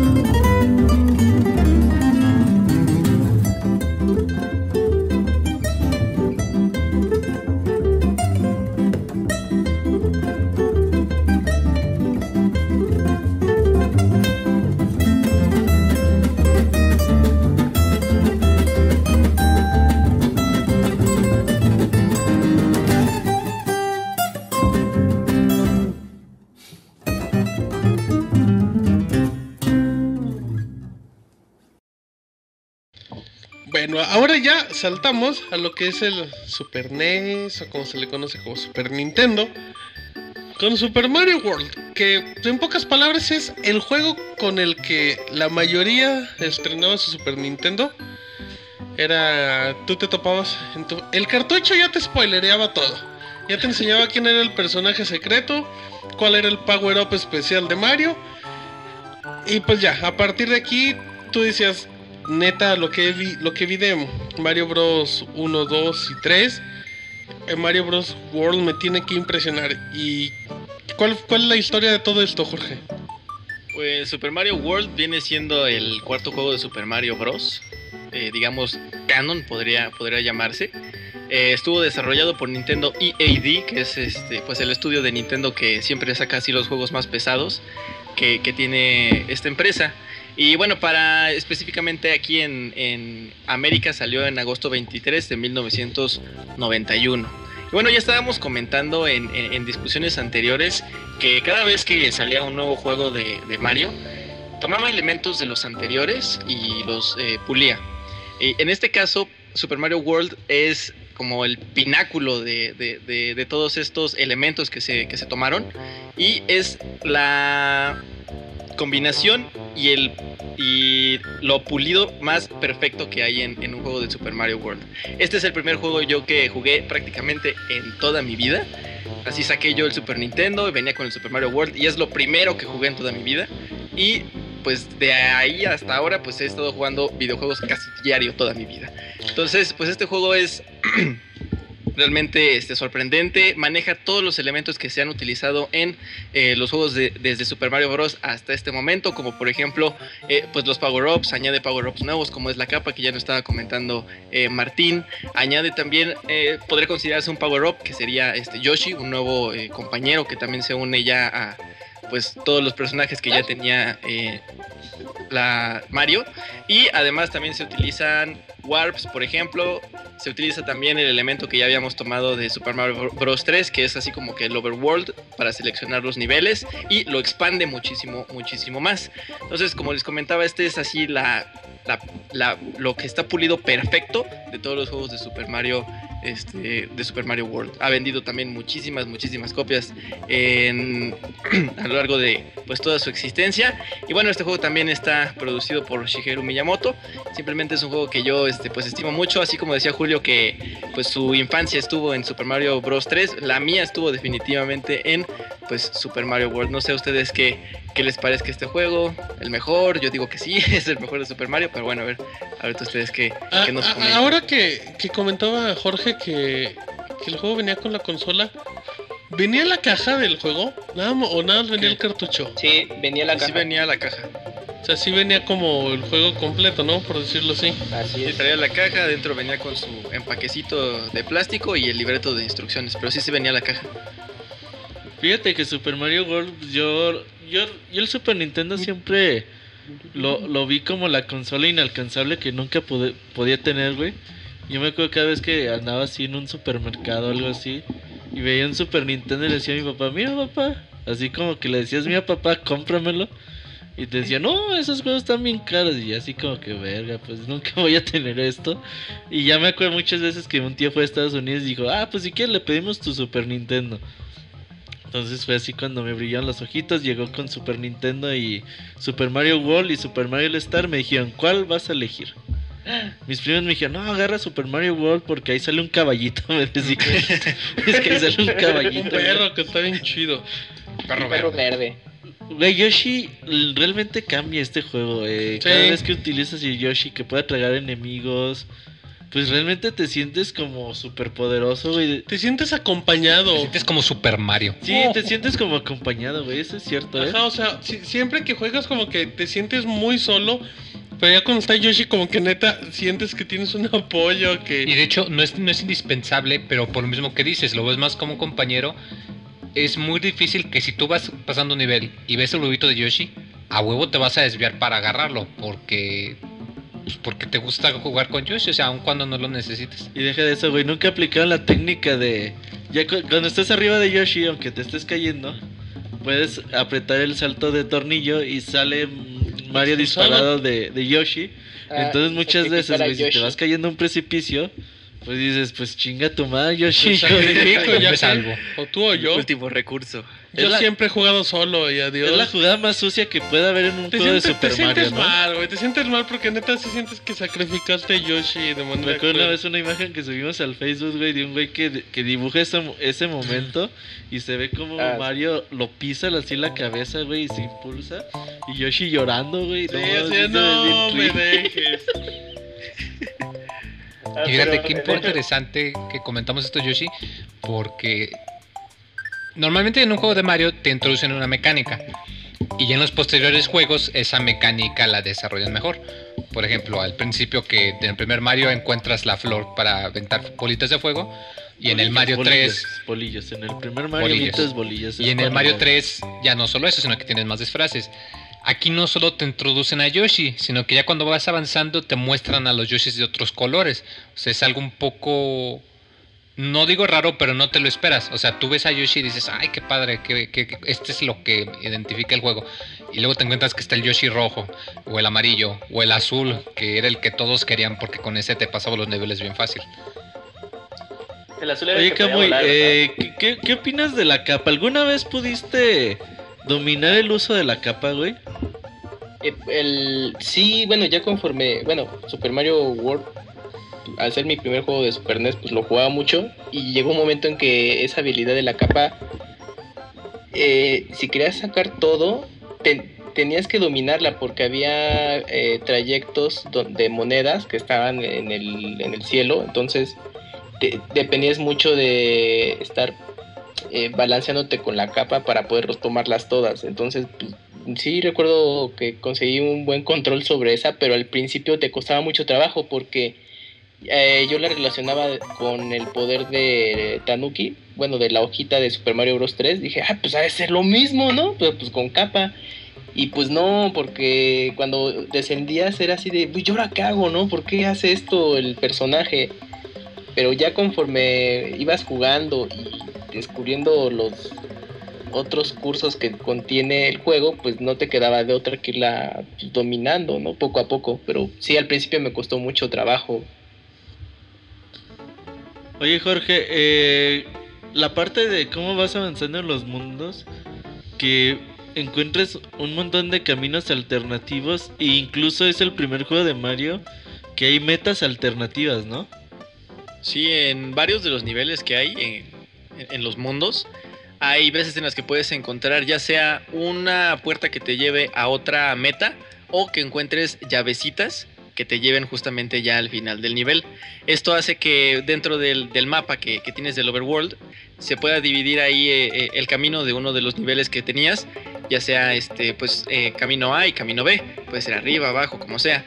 Eh, esto pues ya lo habíamos visto de alguna manera, bueno, perdón, más bien lo de la mecánica de estar moviéndose por diversos caminos, ya lo habíamos visto en Super Mario Bros. 3, pero bueno, aquí se expande teniendo dos salidas en cada uno de los, bueno, no en cada uno, pero sí en, en varios de los niveles y bueno, pues te va llevando así estos, a estos niveles secretos. Había algunos que eran opcionales, había algunos que podían servirte también de atajo y no era necesario, ¿no? Que tuvieras que, utilizarlos todos, pero sí te podían eh, ayudar de alguna manera, porque había algunos niveles secretos que te podían llevar a un switch, por ejemplo el switch verde, creo que es una salida este, secreta, y también en, el, en la primera casa eh, fantasmal, sin irse por el camino de- de la laguna, también si tomas ahí el camino alterno, te lleva al mundo secreto en donde podías recargar ahí, ponerte yoshis, ponerte champiñones, ponerte flores de fuego y ponerte también eh, lo de las plumas. Pero sí, eh, se expande muchísimo también ahí el, el uso de, de caminos diferentes. ¿Alguna vez pudieron o encontraron el... Hay un nivel, creo que es por donde está ahí los puentes en, en el mapa, Ajá. donde hay dos metas. Una meta está adelante Ah, de la claro. otra, entonces tenías que ir volando y pasar por debajo de la meta y con el uso de la capa, otra vez impulsarte hacia arriba y ya poder agarrar esa meta. Es una de las cosas más difíciles de hacer en Super Mario World. Sí, ¿sabes también qué pasaba? Eh, cómo el hecho de cuando, cuando terminabas el nivel que de, de Mario 1 que tenías el estandarte, ¿cómo se llama esta? Con la bandera. Acá que cambiaba. ¿Qué era? Yo nunca entendí como bien cuál era el sentido del final. O sea, la madre esta que iba pasando. El chiste era que cuando saltabas tenías que agarrar la varita en el punto más alto. ¿Pero qué era? Pero, o sea, ajá, ¿qué que era? es que yo nunca entendí qué era, Era eso. como una cinta. Como un Como ya ves cuando- Olimpiadas. Como en las Olimpiadas, cuando corres ya ves que hay una cinta que cuando corren la atraviesan y la rompen. Ajá. Solo Ajá. que en este caso la cinta va subiendo y bajando. Ah, yo lo veía que era como, una escalerita. yo lo veía como uno de los de, de los saltos de, de altura, pero que se movía la barra cada rato. Ajá, o sea, Ah, yo también, nunca, sí. nunca le, le, le tomé como, como sentido a eso. Te daban estrellas y cuando juntabas 100 te dan vida, ¿no? Ajá, creo que sí. Y te mandaban a un nivel secreto y ahí podías sacar. Si hacías como gato, digamos, con las figuritas que te ponían, con los power-ups de Mario, te daban X cantidad de, de vidas. De, de vida, sí. Oh, sí, cierto, eso no, no recordaba. Aquí también empezaron el, las tres monedas de Yoshi escondidas, ¿no? Cada vez que agarras esas tres monedas te Ah, dan una vida. Ujú. Tenía este sal- salto de tornillo que podías romper bloques estando en el suelo. Si tenías un hongo. Aquí salían por primera vez las balas grandotas, güey. Ah, sí. Sí, sí, es cierto. Oye, de hecho Eh, te, la- te las, te las presentan eh, en los primeros segundos. De manera más Ajá, agresiva sí. primeros posible. segundos que nada así de ¡ah! Te tienes Y de repente ves agachar. caminando y ves una bala de tres cuartos de pantalla hacia ti. Sí, es una, es una sensación increíble y retomando un poquito eh, el ejemplo que, que mandaban con la capa, o sea, que era como el extra, era bien padre como decir, ok, pues a- aprendí a volar en lo que me enseñó Tanuki, ¿no? De Mario Bros 3. Ujú. Pero como comprender o dominar el, la opción esta en la que, ¿cómo se puede decir? Que bombeas o que es como globito, la capa, es, era, no sé, A era mí tan no me difícil. sale, güey, no me sale. A mí O no sea, me sí hasta muchos hacer, años después. Pero en su hacer, momento. Mira, pero neta, neta llevarte todo el nivel es imp- yo nunca he podido. O sea, yo le avanzo, pero pues cada vez voy más lento, más lento, más lento. Pinche Mario se iba en picada, güey, conmigo, güey. Sí, aquí me gustaban mucho los elementos estos que eran como los eh, los bloques que se repartían en cinco, ya sea en horizontal o en vertical. A- aquí había muchísimos escenarios en donde neta no había nada, solamente tenías que saltar de un punto a otro y no encontrabas nada. Ya tenías los pescados, era con, no sé. Aquí, aquí el Mario pequeño, neta tenía tantos detalles, se notaban tantos aspectos. Y era, Notabas era- el cambio Ah, de sí. generación, ¿no? De, de hecho, Ajá, y era bonito como cuando acababas un- cada nivel de repente se hacía el círculo negro para cerrar donde estaba Mario. El sonidito, güey. Los jugadores de fútbol americano que eran enemigos. Exacto, cuando, cuando llegabas a los castillos y ya notabas que se abrían las puertas.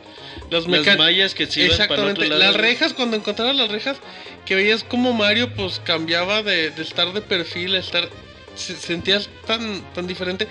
Pero cuando te metías en la puertita esta que te ponía por atrás de la pantalla y que veías cómo les podías pegar, no sé, a mí esas cosas me, me emocionaban mucho, me emocionaban mucho porque sí, sí eran como mecaniquitas bien bonitas. Yo no sé, yo no catalogo el juego como difícil. O sea, no sabe ser tan difícil. Yo lo disfrutaba mucho. ah, Obviamente me matan, pero... ¿Sabes cuáles son difíciles, güey? El mundo es el- especial. Hijo de... Sí, sí, sí, sí, sí, sí, pero ya para llegar a eso ya requiere el nivel. También la parte cuando entras en los castillos de esos niveles en los que la cámara se va moviendo y que hay las pistas gigantes que te intentan aplastar, Ajá. en la que igual pues tienes que aprender a moverte y están las fichitas estas- estas de las que hablábamos que se abren de lados laterales y pues ahí lo que tienes que hacer es en el momento que ves la puerta sin importar apriétale arriba, apriétale ya porque es lo que necesitas. Y ya ahí entras pues a los jefes, que pues, son las variantes otra vez de los hijos de, de Bowser. Que pues la mecánica prácticamente es la misma, pegarle. Pero pues si ves cómo van cambiando un poco, cómo están las plataformas, la plataforma que se va ladeando al inicio y que hay lava. Entonces, a- aquí nada más podías guardar un ítem, a diferencia en Mario Bros 3 si lo tenías arriba. Y cuando lo seleccionabas veías que se caía y a veces si no estabas a las vivas lo dejabas pasar. Era como muy de no mames, me lo acaba de gastar a lo idiota. sí. Güey, el primer juego de Mario que te permitía revisitar los niveles. Sí, muy importante. ¿cierto? ¿Sabes qué era bien bonito?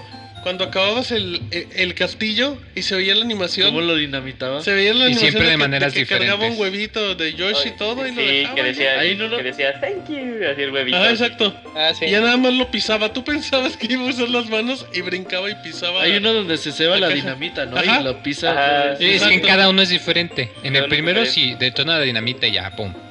Ya luego pone que lo pisa, otro que pone la dinamita y sale disparado como un cohete, otro que lo pisa y no funciona nada más, lo rompe a martillazos, otro que creo que no funciona y nomás se va y lo deja ahí abandonado. O sea, así varias cositas.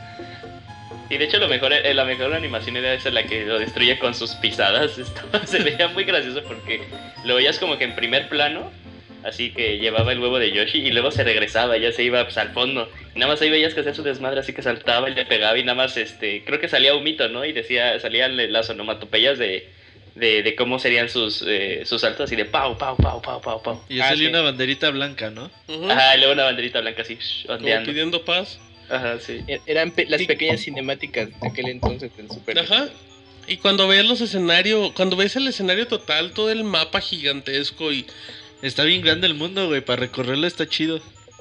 Es, lo que me gusta lo que me gusta es que desde un inicio parece que todo está todo está unificado o sea no es como si viajaras de un continente a otro como en Mario 3 así de que estás en, en el bosque y luego en el desierto sino si presionabas creo que select podías desplazarte, desplazarte a todo O- obvio si había partes eh, te metías al bosque pero pues, el bosque ahí lo veías que era parte de todo el, eh, eh, el mundo y hasta ya te podías ver así como ve- veías una, una cueva eh, con la forma de Bowser y ya puedes decir ay ahí tengo que llegar Y por ejemplo, a- al inicio de, de cuando ves el mapa, conoces que, no sé, los primeros niveles donde vas escalando, que te metes a un nivel y de repente te topas una llave.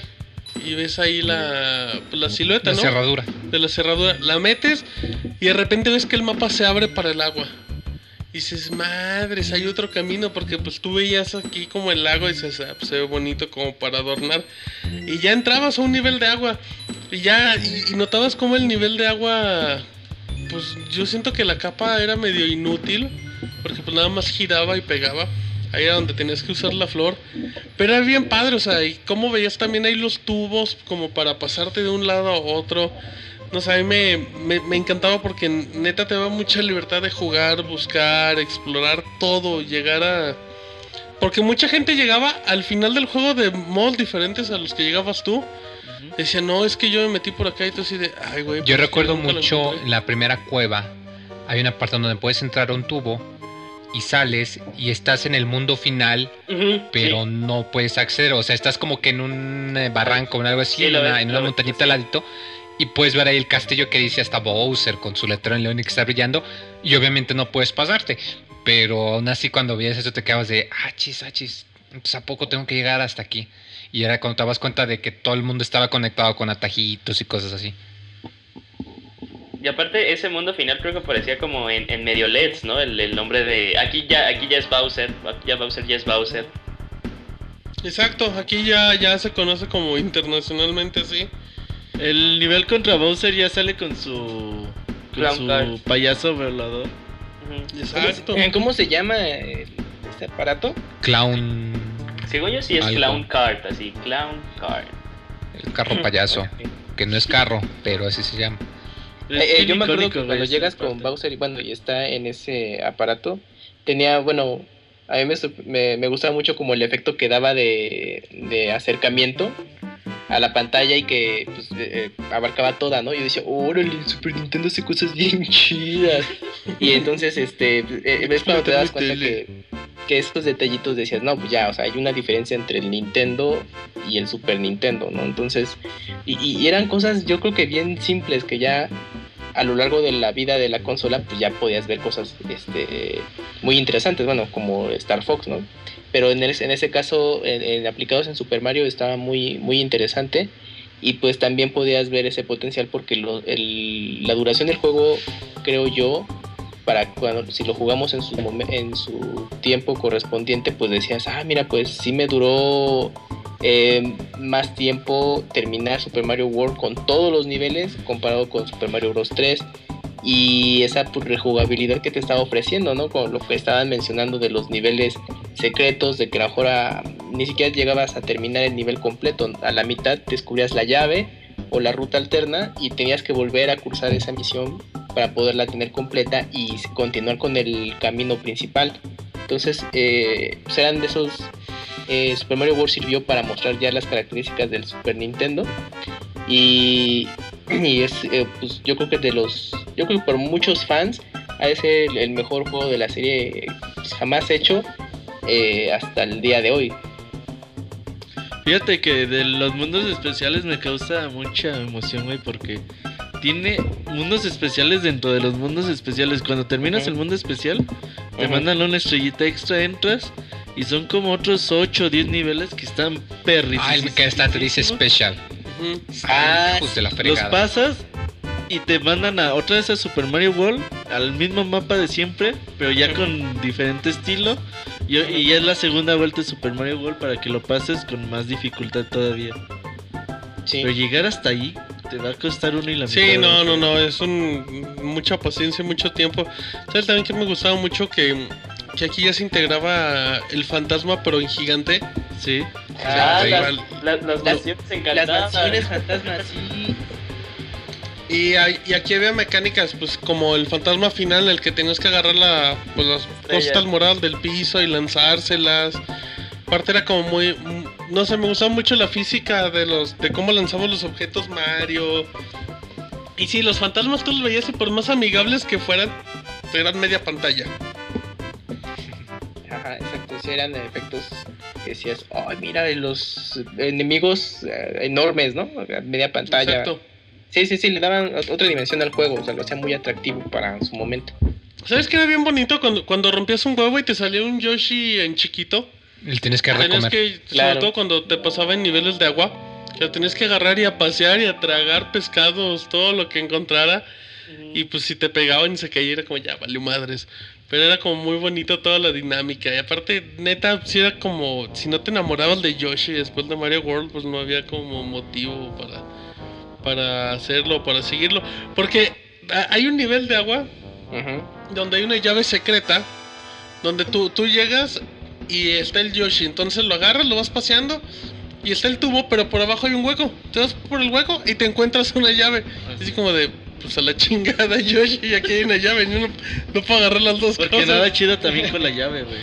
Ajá, pero, pero era como muy bonito así de, de "Ay, ya me lo traje hasta acá, pues ya, ya, ya ni quiero. Pero, no sé, mm, eh, aquí también ya habían implementado los cubos estos que, mm, que estaban vacíos, ¿no? Y que después se volvían a activar en ciertos Ah, sí, momentos. sí, sí, sí. O sea, sí, sí era, sí era un reto constante. Los enemigos finales a mí, los jefes eran fáciles, pero me gustaban mucho sus mecánicas. Sobre todo porque te ayudaba mucho tener ahí tu ítem arriba. Que ahí era cuando se te iba de repente. Que dices, güey, me voy a acercar, me va a matar. O lo agarrabas, igual valía. Pero bueno, entonces, échame, hay una conclusión sabrosona, Julia, de para ti lo que es Super Mario World. Eh, para mí Super Mario World es es un juego que pues, ya de ahí no no sé cómo, cómo, cómo expresar de qué tanta marca ha dejado en la vida de tantos jugadores Super Mario World, qué tanta inspiración ha dejado para desarrolladores eh, venideros. Pero es este es como como dijo Jorge es la perfección de todo lo que se manejó eh, en Mario. Incluso eh, algunas veces que juegas eh, los Marios de side scroll, los nuevos, los New Super Mario Brothers, sigue, sigue faltando, se siente luego que falta algo que es lo que nos enseñó Super Mario World. Es eh, Mario como lo conocemos, así a la, a la, a la potencia 100, es, es, es son ambientes felices, son ambientes coloridos. La música de juego, que no pudimos este, hablar de ella, es muy buena, es excepcional. Son eh, tonadas que son tonadas que, este, que, que han marcado a muchas personas. Tenemos el, el- el- la tonalidad clásica de Athletic de este, de este, de este, de este juego. La presentación de Yoshi, que pues, pasó también a ser Brim. mascota, la mascota de la mascota de Nintendo. Brim. Eh, es también, si, si, si quieres reto, ahí está el reto de Super Mario World con los mundos eh, especiales. Sí. Eh, lo- la sección de los mundos especiales tiene nombres muy chistosos. Hay uno que se llama Tubular, que no tiene nada que ver. Ah, pero claro, se, sí. popular, Sí. el peor de todos. se llama así. eh, es, es muy bonito jugar Super Mario World. Igual eh, también maneja eh, esa perfección que hizo de Super Mario Bros. 3 en- de manera cooperativa. Pues jugarlo cada vez que se muere Mario, pues para Luigi, va así tu hermano, tu primo, tu novia, el novio, lo que sea. Es, es una experiencia muy bonita que sí deberían de, de darse la oportunidad si no ha llegado a jugar este Super Mario World. Eh, acabárselo al 100 sí es muy, muy, muy difícil. Es un reto Sí. porque aparte no te maneja como una barra de progreso o al darle start te dice, ah, aquí te falta esto, sino tú ves las monedas de Yoshi pero ves que no hacen nada. Sí te dice un porcentaje, ¿no? No, este... Cuando No. empiezas. Según yo no te maneja porcenta- porcentaje. Si sacas todas las escoges el monedas... archivo. No, si- cuando sacas todas las En monedas el de archivo Yoshi- te pone los niveles que has pasado, pero así como Ah. porcentaje, creo que no. No, No, si, si tienes ya todas las monedas de Yoshi, lo que pasa es que el file eh, tiene otro color. Creo que hasta es como arcoiris, va, va así pasando este. eh, no me acuerdo muy bien, pero sí hace algo diferente que te da así como una satisfacción de, que lo completaste. Y también había. Hay un escenario, ¿no, Kamui? Donde llegas están todos los Yoshis ahí con su arbolito. Ah, sí, ya eliges el que tú quieres y pues ya es un mundo bien. Es como si fueras a la agencia de Ah, carros. ajá, exacto, sí, elige tu Yoshi favorito y ya. ¿No tienes en rosa? Ah, sí, recordemos que, que, que la isla se llama eh, Dinosaur Island. Dinosaur Ajá. Island. sí. Ah, y hay que destacar que en este juego la historia no se centra en salvar a la princesa, sino ayudar a, los Yoshi, porque de- eh, porque Bowser pues, invadió Dinosaur Land, entonces pues ya ahí dejaron descansar un poquito esa trama de rescatar a la princesa y en este caso pues ya fueron otros personajes. Y, y aquí la, la, la canción final de, de los créditos es muy, muy bonita, igual como, como también nos lo hemos comentado, te, te manejan así de como el estelarizando, así dice, estelarizando el mundo 1, el mundo 2. Ujú. Pero la canción, este, como que también tiene esas, eh, tiene esa como que sensación, te hace sentir muy feliz y luego hay una parte en la que está muy calmada la canción y te quedas, ah, ya terminé el juego, así. Turutu. Paz, y luego al final te dice, oye, pero festeja que lo acabaste, ¿no? Y vuelve a subir la, este, el ritmo de la música. Sí. Entonces también está Y- muy padre. Y, y está padre que cuando, cuando vences a Bowser al final, y antes de que se vaya volando en su nave, como que sale mágicamente la princesa. Después de dar unos golpes aparece así como un ente mágico. Ajá. Y ahí es cuando le dice, ay, gracias por salvar acá, so- son los mejores del mundo. Y en el final se ve que ya pues llega Yoshi y ya va la princesa arriba de Yoshi, caminando con Mario. Y todos los huevos que salvaste de los diferentes castillos acompañándote por todos los escenarios, en el de fondo, bien bonito. Sí, creo que es el... No sé, bueno, es que ya, ya iba a llegar a Ese- conclusión de la saga, pero... Es que, es que cada quien tiene su, su final, así que dicen es el más bonito. Hay unos que se van por algunos eh, más nuevos, hay otros que se van por unos más viejos, pero eh, sin duda dudas es todos los finales de Mario siempre te hacen sentir algo, aunque aunque Mario. Ajá, aunque Mario, aunque Mario no tenga, nu- nunca haya tenido una historia así súper ultra desarrollada, así de una trama de wow, esta es la, re- la revelación del año, siempre te hace sentir feliz, te hace fe- sentir feliz los finales, y esa es una sensación que, que a veces otras personas prefieren sentir eso que quedarse como que luego confundidos o Por- qué habrá querido decir el desarrollador al final de este juego. Porque al final llegas a la isla de dinosaurio esa con todos los huevos, con la princesa y se empiezan a romper y ya salen los pequeños Yoshis. Y ya te sale la frase de agradecimiento.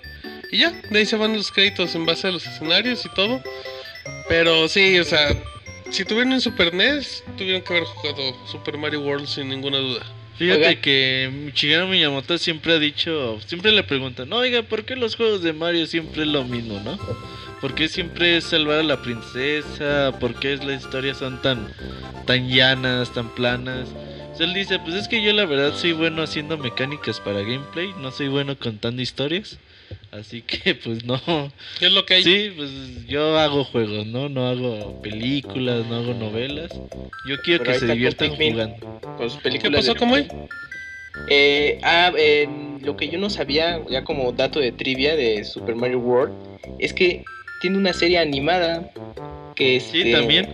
Eh, que es bien, eh, bien cortita de tres episodios. Esa, bueno, no sé, yo no la vi, al menos no sé si México, eh, a México llegó o algo, pero yo desconocía que tenía serie animada, ¿eh? Sí, sí llegó la serie animada aquí a México. También la transmitían en, en MBS. Ajá, Me parece que la transmitieron despuesito de la de Super Mario Bros. 3. ajá. Pero sí, estaba así el doblaje latino y toda la cosa. Ahí, eh, si recomiendo un episodio, a mí me gusta el de Mamá Luigi. que es en donde Yoshi ahí este, conoce por primera vez según a Luigi. Y pues ahí hay una Mm. historia, ¿no? De cómo Sí, casi casi Luigi se convierte en la mamá de, de Yoshi. Eso está bastante interesante, pero Vale. en general, pues todos los capítulos así, en las situaciones en las que ponen a Mario y a, y a todos los demás, pues valen, valen la pena para que los, los revisen. Mira. Órale. En, en este Mario no sale Luigi, ¿o sí? Eh, sí, sí, yo sí, lo haces de Sí dos, sale. Si lo haces de Ajá, dos, de dos. Sí, Luigi, sí, pero sí, sí. eh, aquí Luigi no tiene eh, no tiene características especiales así de que pueda saltar más alto o de que se resbala. Es vuelve a ser otra vez Mario Sí, Verde. ese es Mario Verde ahora sí. ¿Qué pasó, güey? No, eso de que sale también Luigi. No te oyes muy. ¿Y si hablas al micro, Mike? Te ¿Lo escuchamos. apagaste? Sí, estoy re güey. Ah, porque, porque apagar los micros, Moy, si es un programa de 20 horas en vivo, pero bueno. Mm, yo creo que Mario World Moy Pero que es... repita lo que dijo, ¿no? Ah, bueno, repítelo. es No, de que sale en los créditos Luigi también. Cierto. Yo creo que Mario World Moy es el juego en el que abren definitivamente a Luigi. Ya ni compañero de Mario es, porque Yoshi ya se lo roba. Como decía el compañero. Como que ya aquí ya se... No, ¿sabes qué? Luigi es la sobra. Pues ni modo que yo pinche Luigi lo estuviera cargando. Pues que se monte a Luigi, pues al final. Si es, que, si es que si no hubiera sido esto, no, no, no tendríamos el siguiente juego de que vamos a hablar. Exacto, Luigi's Island. Así es que bueno, aquí la dejamos. Vamos al siguiente juego, el segundo de Super NES. Y ahorita venimos en el Pixel Podcast especial.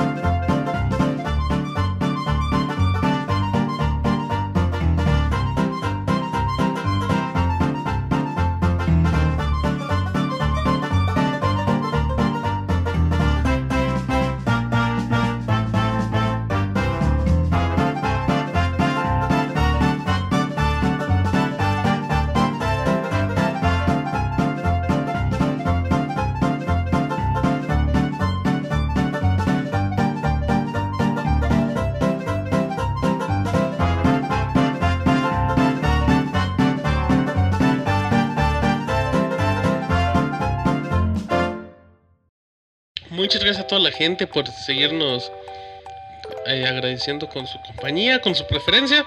Seguimos aquí en este podcast y todavía no vamos ni a la mitad. No, todavía le falta. mm, ya casi vamos Sí, a llegar a la mitad. estamos. Ahí vamos. Seguimos con Super NES, con Super Nintendo. Y ahora nos vamos con el juego donde el protagonista es Yoshi, después del éxito total que tuvo en Super Mario World. Pero sale Mario. Y Miyamoto dijo, pues este juego es parte de la línea de Mario, aunque no haga nada. Estamos hablando, Julio, de Super Mario World 2, Yoshi's Island. Sí, Martín, este juego salió cuatro años después de Super Mario World. Eh, en esta ocasión, como tú bien comentaste, Yoshi pasa a ser este, el protagonista. Nosotros usamos a Yoshi, pero eh, otra vez, y como siempre, Mario montado sobre Yoshi, pero tenemos a un Mario bebé. Y lo, lo primerito que impresiona, eh, ya habíamos comentado con anterioridad que la historia de los juegos de Mario pues es muy plana, no tiene mucha esencia, no tiene mucho que contar. Pero en esta ocasión vemos de hecho hasta una historia de inicio que te van contando así de que pues, este, la cigüeña iba a dejar a, a dos, a dos gemelos, eh, en este caso Mario y Luigi, y durante su viaje lo intercepta este Kamek, eh, que es el, el Koopa mágico, que es secuaz de, de, de Bowser, iba a decir de Ganondorf. Eh, y, y, los, y se lleva a Luigi, se quería llevar a los dos, pero se lleva a Luigi porque a Mario lo tira. Y Mario termina en Dinosaur Island y le encuentran los Yoshis. Entonces, este, los Yoshis, acá bien buena onda, dicen, ay, no, pues este bebé pues huele a popó, pues tenemos que llevarlo al castillo porque de seguro su hermano le va a limpiar. Entonces, este, pues la misión de Yoshi es reunir a los dos hermanos. Y pues este juego desde el inicio ya eh, te, te, maneja una sensación de historia que es algo que no habíamos sentido en, en un Mario eh, anterior. Este juego, eh, recordemos que es el segundo juego que, bueno, no es el segundo juego, sino ya habíamos hablado en el especial de Star Fox que Star Fox de NES utiliza el chip FX. que le permitía al juego hacer cosas que no podía de, de cajón el, el, Super Nintendo. Pero Yoshi's Island utiliza el chip del Super FX2. Y esto lo que le permite al juego es, hacer cosas que la verdad pues no, no se podía. Si, nosotros estuvimos diciendo que Super Mario World 2 hacía cosas que no creíamos capaces en, una consola, eh, Yoshi's Island hace eso y mucho más. Te maneja rotaciones de niveles, te maneja que el, que el malo se hace grande, pero así en vivo, por así decirlo. Acercamientos, zooms. Ajá, podemos ver este un poco de parallax en el fondo. Eh, lo, hace, lo hace muy, muy, muy inmersivo al juego. Aparte de que el juego maneja este, un arte como si, si estuviera hecho a, mano. Y aquí ya está donde este, yo creo que desde aquí empezamos este, con eso de que, de que Nintendo se ha llevado esa reputación a lo largo de los años de que pues, Nintendo hace juegos como pues, para, para niños. Pero era, era, era algo muy, muy, llamaba la atención a los pequeños, o sea, si a todo, todo el menú de, de, Yoshi's Island, incluso cuando te pasas un nivel de que te maneja como tiza eh, el score que tienes, así muy, muy infantil, pero a la vez eh, el jugador ya veterano pues se siente como en casa. Fíjate que Yoshi Island lo comenzó Donkey Kong Country. Donkey Kong Country en ese tiempo, en 1993-94, que llegó un estudio occidental, en este caso inglés como, como Rare, llegó con Nintendo y le dijo, mira lo que podemos hacer con nuestros, con nuestros, ah, ¿cómo se llaman? Los World Systems, el, de, de eso. Eh, que podían hacer eh, niveles rendereados, güey. Entonces, a Nintendo como que la pantalla en ese entonces dijo, wow, estos güeyes están a otro nivel. ajá, los chorearon. Y de hecho hicieron Donkey Kong Country y, y, Miyamoto no estuvo muy de acuerdo con Donkey Kong Country. Siempre estuvo así como que la, eh, todo el mundo se volcó, uy, no, juega así la chingada. Y Miyamoto decía, pues no está tan chido, miren, es que el gameplay falla y la chingada. Entonces así como que sí se le notó algo de envidia en ese tiempo a Miyamoto. Y cuando le dijeron, le dijo Nintendo, oye güey, pues ya es tiempo de que saques un nuevo juego de Mario. Pues Miyamoto dijo, ah sí putos quieren ver eh, niveles prender, renderiados, perdón. Eh, quieren ver niveles más realistas y todo, pues yo voy a hacer un, eh, un motor gráfico que se vea como dibujado por crayolas. Algo más infantil. Y con el paso del tiempo, pues Yoshi Island se sigue viendo hermoso, güey. Y Donkey Kong Country pues ya no se ve tan bien. Aguantó el paso del tiempo y pues, se le dio la razón a Miyamoto. Sí, al último entonces este juego fue la rebeldía de Miyamoto, güey, con Nintendo, decir, el camino del pre-rendereado no es no es lo mejor. Entonces, no sé qué estilo, qué estilo prefieren ustedes. ¿Tú, Martín? ¿Qué, ah, ¿Entre cuáles? Entre tipo Donkey Kong Country y Yoshi Island. Es que sabes qué pasa cuando tú ves cuando tú veías el Donkey Kong Country en su momento te maravillabas. Pero pues es cierto, o sea, ya lo ves ahorita ya se ve feito, se ve como guardando las comparaciones, se ve con Mortal Kombat. Que a lo mejor lo veías y decía, oh, son bien chidos, son personajes reales y todo. Y te lo ves, es, güey, o sea, son tres, son tres fotos para cada personaje. Y creo que siempre el tiempo es como el mejor juez. Y ahorita estaba viendo un poquito de Yoshi's Island y nada, o sea, son juegos que, que, no importa como el potencial gráfico de la consola, o sea, si este juego hubiera aparecido originalmente en un Wii, seguiría siendo maravilloso. Porque pues sí, o sea, visualmente no le pide nada a nada. O sea, no tiene competencia porque lo que crearon es de ellos y de nadie más. Sí, el simple hecho de haberlo hecho como caricatura es lo que lo hace, pues, eterno. El juego se va a seguir viendo bien, ah, pues en los años que quieran contar de aquí en adelante. Y es sorprendente cómo casi después, bueno, más de 20 años o casi 20 años, poquito más, es que sigue viéndose tan, tan, tan bonito. Ahora, fíjate que Yoshi eh, se mueve muy bien, ¿eh? Por ejemplo, en, Yo- en Super Mario World, pues tienes un tipo de Yoshi Básico. rudimentario. Rudimentario. Ajá.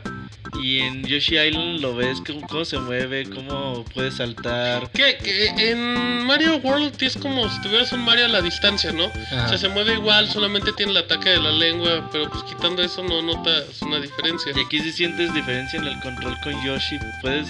eh, la mecánica de que traiga a los Shy Guys y los convierte en huevo y esos huevos los puedes aventar y puedes descubrir nuevos niveles. Pero los tienes que aventar en línea recta nada más, se No. pueden rebotar. Ajá, los puedes aventar en el ángulo casi casi que tú desees. Puedes ahí hasta eh, fijar el objetivo. Entonces eso se me hace bastante, bastante bien. Eh, ya le metieron coleccionables al juego, algo que también inició Donkey Kong Country eh, por, por parte de Nintendo. Estos coleccionables pues es las monedas rojas nacen por primera vez. Sí.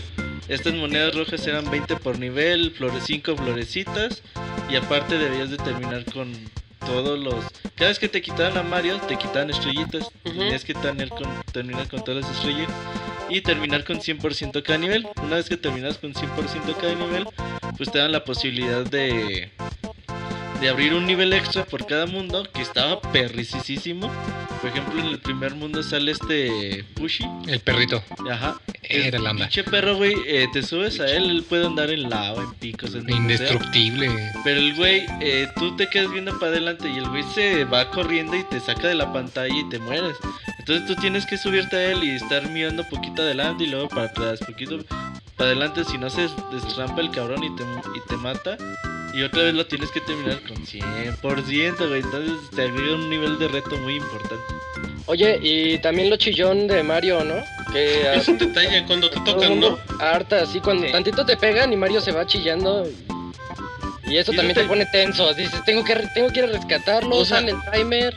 Es que Ajá, en exacto, este porque juego- independientemente de que esté llorando y se escuche muy incómodo, ¿tienes ahí el reloj de 10 segundos? Ahí gigante, también y el ves así el marcador de, tiempo. si tienes 10 segundos, si no, ya perdiste todo.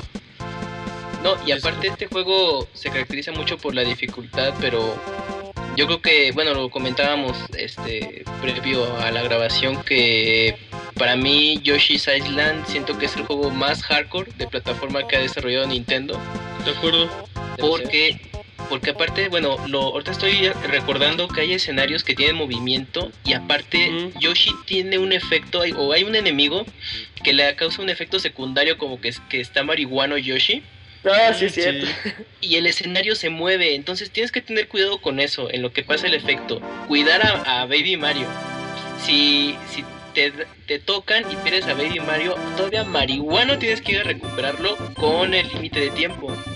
Y además, eh, bueno, como Yoshi arroja eh, tus huevazos para atacar a los enemigos, todavía tienes que estar al pendiente de ese control para que tus tiros sean certeros. Entonces yo creo que aquí este juego sí aumentó mucho el nivel de habilidad y dificultad, no al grado de Super Mario Bros. de los levels, pero eh, sí era un juego que combinaba muchos elementos y ponía a prueba a los jugadores, que bueno, ya habían crecido desde la época del NES al Super NES con este juego, pero sí, no, no era, quizás no era el juego más recomendable si eras muy ajeno a este Sí. tipo de juegos. Sí. Sí, es, eh, Yoshi's Island para mí es el juego más hardcore, incluso eh, independientemente de las versiones en 3D de Mario. Totalmente de acuerdo. De- y de hecho, ahorita que comentabas de estos escenarios en movimientos, hay escenarios que empiezan de, de derecha a izquierda, a diferencia de lo que estás acostumbrado, y cuando llegas al tope, ahora tienes que escalar. Y vas subiendo, pero vas subiendo en diagonal, lleno de enemigos, y tampoco te puedes adelantar porque pues no sabes qué va a pasar. Y, y es como dice Camuy, o sea, es un juego muy, muy difícil. O sea, sí requiere sí requiere mucha habilidad, a diferencia de, por ejemplo, de los levels donde como que requiere mucha agilidad o muchos reflejos, aquí sí la habilidad es clave si quieres sacar todo, porque neta no te, no te da ni un momento para respirar Yoshi's Island. Fíjate Es que yo... es- ah, perdón. Perdón, que me sigue. Ah, bueno, es que nada más co- para com- ahorita complementar, a mí me da la impresión, por lo ahorita que comentaban que Miyamoto declaró que para el Donkey Kong Country se le hacía un juego mediocre, que bueno, solamente en lo visual era muy atractivo. Yo siento que aquí ha de haber dicho, a ver putos, les voy a poner un juego que se va a ver muy bien, pero le van a sufrir. Y yo creo que dejó ahí la firma de que de demostrar de, de dar un juego que mezcle ambas cosas, de que te esté dando una jugabilidad muy retadora, pero aparte visualmente se vea fantástico. Y ya lo había mencionado, los jefes de gran tamaño comprado con Mario World aquí creo que abundan. Los efectos que te otorgaba el chip eh, Super FX2 eh, con algunos este elementos de escenario, los jefes, sí decías, ay güey, o sea, ahorita que haciendo memoria, yo creo que sí, aquí Miyamoto dijo, órale cabrones, los voy a hacer sufrir, pero les voy a dar un pinche juegazo y pues, creo que sí lo logró con, con el George Island. Aun- Aunque fíjate que, para ser justos, los pinches niveles de los carritos de mina de Donkey Kong Country son legendarios. eh. Ah, no, También claro, ambos pero- se iban de Pero es mínimo comparación de toda la magnitud Bueno, de sí. Island. O sea, está en niveles oscuros, o sea, neta. Nada, el- es no ves nada y tienes que pasártelo en chinga. Y pues estás lleno de enemigos, no sabes si tienes que ir para arriba, para Es abajo. que sí es cierto, porque los enemigos, o sea, aquí abundan, no es como en Mario World que es como progresivo, que, ah, mira, ves un grupito de enemigos y te da tiempo de pensar. Aquí de pronto te, te ves rodeado de, de los Shy Guys y o que hacen, tienen distintas habilidades. No, no, no, es que sí es cierto, este juego sí está eh, eh, muy aderezado con tantos elementos y es un juego que en 2D que explota muy bien los recursos del Super NES con el chip eh, FX2. Ahorita que, que están hablando ya de la variedad de enemigos, yo siento que el juego evolucionó de una forma muy, muy, muy notable en el tema de los jefes. Estábamos muy acostumbrados a otro tipo de jefes, en el clásico Nintendazo, que te dice pégales tres veces y ya los pasas, o bueno, cosas así. Y aquí estamos viendo que por cada mundo tenemos un jefe diferente presentado.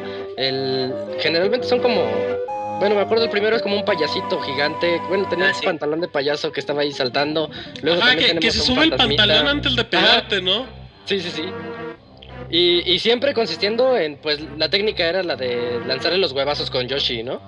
Pero, pero me gusta mucho cómo tienen cierta inteligencia para pasar esos jefes. Ya no es el clásico... Bueno, que también nos tenía acostumbrado los demás juegos de Mario hasta la fecha. Písalo y ya, ¿no? Ajá. Tres golpes y te va a atacar de un lado para otro y se acabó. De hecho, es los jefes son retadores porque si lo quieres acabar al 100, pues te va a costar mucho que terminar con los jefes sin que te toquen, güey. Ah, sí, Pues- también. Fíjate que de Yoshi Island me gusta mucho las transformaciones. Yoshi se convierte en un helicóptero, en un trenecito, En un una submarino. Un submarino, un submarino También. Ujú. Ahorita me estaba contando. No, es que pensé que alguien Es que no, te, escuché como muy reflexivo. Igual, nada más cuando acabas cada escenario te sale tu pizarroncito. Sí, ajá. Te dice cuántas estrellas hay, hay 30, cuántas monedas hay, cuántas flores. Y ya en base a eso te califican, te sientes como, ahí sí te sientes Ah. como en el kinder. A ver, tú tienes esto, esto, esto, calificación total. Ya te ponen tu calificación y se pone tu letrero si llegaste a 10, ¿no? Y ya se gira y ya te desbloquea y tienes el castillo que tienes castillos en los niveles nivel 8 o sea guion 8 y luego tienes dos extras no Tienes un nivel Ah, sí. en el, un castillo en el nivel 4 y en el 8. ajá Entonces cada mundo tiene dos, dos, dos castillos. Y algo importante a señalar es que Yoshi tiene muchas animaciones, güey. O sea, si tú te que le quedas viendo Las a Yoshi y no caras. se mueve y no te mueves, Sí. ves como Yoshi se rasca la nariz. Que está como trotando en su Es lugar. así como ahí, como trota, güey. Se ve cómo agarra sus huevitos Ok. pues porque También tiene cuando- muchos Cuando dejas Ajá. tanto presionado se ve cómo hace así como que el esfuerzo para mantenerse todavía Vol- para volar tantito. Ajá, para volar ajá tantito. como y, y los pujiditos Aquí le metían esa habilidad, sí, cierto. No, caray. Se También metió un está- velociraptor. Algo así, como una gallina. Em, también estaban como estas piezas que parecían como galletas que traían una flecha, en las que te subías y a donde estaban apuntando creo que te empezaban a empujar. También, o sea, te- estaba lleno de mecánicas bien bonitos y, y el diseño de, de- de enemigos a mí se me, sí me maravillaba, o sea, sí era muy... No se me hacía muy oscuro, pero... Sí se, sí se me hacía que Miyamoto se puso bien loco y dijo, voy a hacerle los enemigos que se me antojan, o sea... Pueden parecer infantiles, pero neta son bien rudos. Hay uno que parece como con un malvavisco con ojos. Y pues igual empieza a pegar y saca cosas y todo. No, no, no sé. Hay, hay un fantasma, güey, que la mayoría de los enemigos son pequeños y ya Kamek los hace grandes con su magia. Ah, Eh, sí, por ejemplo, los hay un fantasma que, que lo hace gigante. Y si tú te le quedas viendo, el fantasma se va a hacer invisible y no le puedes pegar, güey. Entonces te tienes que, que darle la espalda, el fantasma te empieza a perseguir. Y para derrotarlo tienes que eh, rebotar los huevos en la pared y que le peguen al, al fantasma. Esas mecánicas también están bastante chiditas. Oye, ahorita, ahorita me hiciste acordar, ¿sí? ¿recuerdan el jefe de la maceta? Sí. Ese, ese yo creo que es mi favorito de todo el juego, que tienes nada más que empujarlo, pero mientras te está lance y lance como flamitas, pequeñas llamas Sí. azules. Y hay otros dos Shy Guys que lo tratan de empujar Ya, a, y el- hacia los Shy. Guys empujando y siempre haciendo gestos. Verle las caras así de miedo a cada quien. Hay unos Shy Guys con battles de béisbol también. Hay unos Shy Guys así como si fueran, fueran de, de tribus, porque traen así como que su Ajá. taparrabo y traen su, su diadema y aparte traen unas, una, este, unas lanzas. Sí, son grandes personajes, la verdad, aquí. Eh, híjole, es que, no sé. ¿Hubo versión de 10 de este juego? ¿Me confirman los? No, ¿verdad? Hubo, no hubo una secuela. No hubo una secuela para secuela, 10. secuela, New ¿verdad? Yoshi's Island. Que creo que no le fue muy donde bien. agregas, donde agregas personajes de niños. Está. Sale Donkey Kong, Peach, niños, Kong. cada uno Peach. con habilidades. eh, sí, está padre. Pero, ¿sabes, ¿sabes también que me gustaba? Que había parte de los escenarios que tenían como las palanquitas estas del pinball, los que les pegabas, pero los que pasaban que era como, Sí, ya no podías Ah, subir a ajá, como parte. puertecita y cómo te servían los, los huevos para disparar para, para abrir zonas que tenían como, como arena amarilla y había otras que eran como como laberintos donde tenías que ir por abajo, por arriba y tenías las flechas y te la pasaban troleando. Hay llaves escondidas en los niveles, con puertas con la cerradura abres y te metes a minijuegos. Hay montañas que ves como una ranurita y te metes y se abre todo el camino. Hay Guys que te roban al Mario, güey. Vas, vas por los arbustos, te metes y sale el Guy ahí con el pinche Mario en la mano. Pinches Ah, de, hecho, de, hecho, de hecho hay malos que hasta toman el lugar de Mario, ¿no? O sea, se ponen... Oh, es verdad. Ah, sí, sí. pero ah, es que Sí, pero no. ¿Sabes qué pasa? A, a mí Yoshi's Island de niño no me gustaba, fíjate. Porque se, se me hacía muy Es que, difícil. es que no Y me desesperaba mucho, neta me desesperaba mucho a escuchar a Mario llorando, güey. Sí, yo creo que eso fue a propósito. Para Sí, hacer claro. que el jugador se sintiese apresurado y que tenías que Incómodo, recargar. Ajá. Que hiciera Pero lo posible normalmente para que no, le es, pasara. no, no es difícil, güey. Es difícil cuando quieres hacer el 100%. Sí, hacer el 100% Pues si nomás lo quieres terminar así, no creo que sea muy difícil. A mí se decía, güey. Sobre todo por eso, güey. Porque me, me desesperaba la tensión de ya me pegaron, tienes que recuperar a Mario. Entonces ya revientas el ritmo que tienes, ¿no?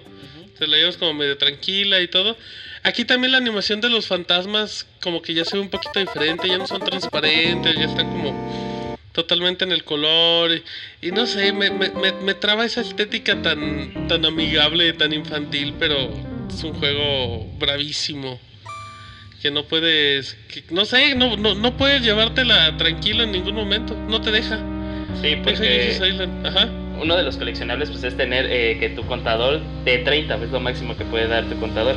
Entonces luego hay veces en las que este, ah, te dan estrellitas y estas estrellitas pues eh, incrementa tu contador. Hay niveles en los que nada más la única manera de, de subirlo pues es de esta manera. Entonces, eh, y te dan las justas.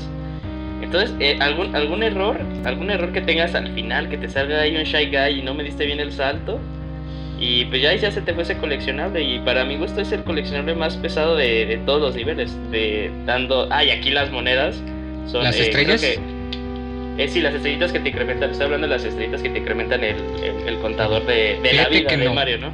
Fíjate que yo sí eh, opino que es al revés, que son las más fáciles, porque había un truco de que cuando un huevo rebotaba varias veces en un muro, se volvía amarillo. Y cuando ¿Ah, sí? le pegaba a un enemigo, te daba monedas. Si rebotaba aún más veces, se volvía rojo y al romper te daba estrellas.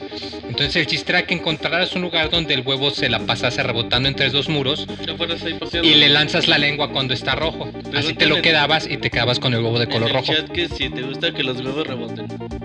En Yoshi's Island, claro que sí. Dicen nosotros, pues depende de la persona.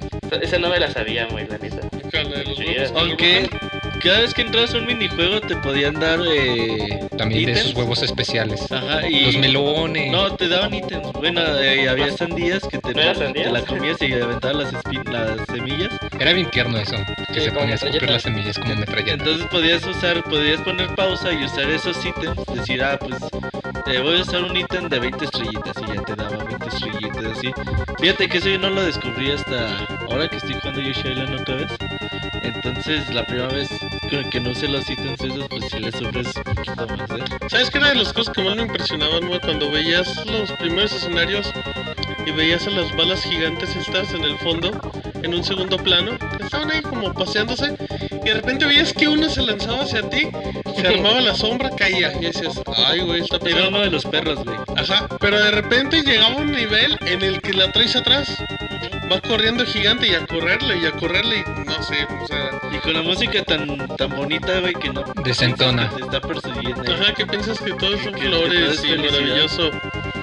Aparte, pues aquí ya agregaron los movimientos especiales de Yoshi que ya son característicos, como el sentón, el, pues la posibilidad esta de flotar como muy a huevito, poder usar los huevos, tragar, comerse a los enemigos, Bueno, o escupirlos. Sí, o sea, pero ya como que a partir, o sea, todo lo que se hizo ya es la base de los movimientos de Yoshi que siguen siendo. Eh, además estaban padres como esas esas nubecitas que traían el signo de interrogación, que siempre tenías que dispararles porque como era era como de cajón o las cajitas estas que al golpearlas te soltaban los huevos de manera Sin albur. inmediata, ¿eh? Sin albur. Pues si a ti te sueltan los huevos, muy ya es otra cosa. Pero ¿sabes también que la- luego tenía tenía animaciones en castillos. Creo que en el primero donde ibas caminando y se veían como puertas gigantes, se veían que caían hacia ti porque tenías que correr y güey, esas animaciones en un Super NES son cosas que no te No te crees. esperabas. No, no, no, o sea, sí es muy, muy pesado. Y es un juego, Beto, que se, se dice que es como imposible de emular, ¿no? Sí, o sea, por ejemplo, se pueden encontrar emuladores hoy en día en diferentes eh, sitios, pero la emulación es poco, Muy mal. Precisa. poco exacta. Entonces, es Yoshi Island, la versión de Game Boy Advance, obviamente, pues trata de hacer el juego a su manera, no...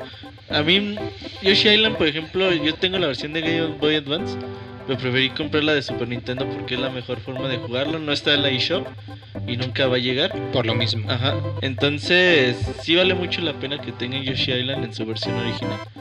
Y Sí, búsquenlo, es una maravilla. Ajá. eh, yo, yo siento que Yoshi, Isl- Yoshi's Island es un juego que nos muestra como el trabajo en equipo. Porque si ponemos atención al final de cada nivel, Yoshi le entrega a Mario a otro Yoshi. Exacto. Exacto. Entonces, eso es muy bonito porque no es un solo Yoshi con el que jugamos a lo largo de todo el juego, Es sino como que toda la familia, comu- ¿no? Toda la comunidad Apoyando. que quieren apoyar a Mario o a Luigi, si lo quieren ver así. Y eso Pues se me más hace que el algo, trabajo en algo equipo bonito. es pinche Yoshi culero, güey. Dice, yo ya hasta aquí llego, Ya me cansé, encárgate. ¿no? Tú le Pero- cambias el pañal. Ajá, pero es de bueno, vamos atrás. todos en equipo a que le cambien el pañal en otro lado. Y sí, eso que sí, está que es cierto, es muy bonito, o sea. Porque tú traes un Yoshi amarillo, llegas al final y ves que se lo avienta uno azul. Se Y ya, con eso te tienes que rifar el siguiente nivel. Y me, me gusta mucho, me gusta que pues no, no se siente que es un juego de Mario. Sí, O sea, se siente en cuestión de diseño de niveles, pero pues en cuestión de la física de tu personaje no. Y cuando Sí, la física sí. de tu personaje, los movimientos cambian, pues es un juego totalmente diferente. Sí, y ¿Sí o Ah, perdón, tiene- Julio. Para mi gusto tiene, eh, bueno ya lo habían dicho, pero sí tiene eh, las peleas de jefes, incluso las intermedias, las mejores que ha tenido eh, la serie de Mario, incluido el, el, el- el malo final que es Bowser, es Bowser bebé. Eh, para mí es, es la mejor batalla de Bowser de, de toda la serie. El que el malo que siempre tengo así eh, en, en mente cada vez que dicen de Yoshi's Island es, es la rana. Que de hecho, este, pues, eh, como habíamos comentado, eh, es del tercer nivel. Eh, Ah, sí, sí, sí.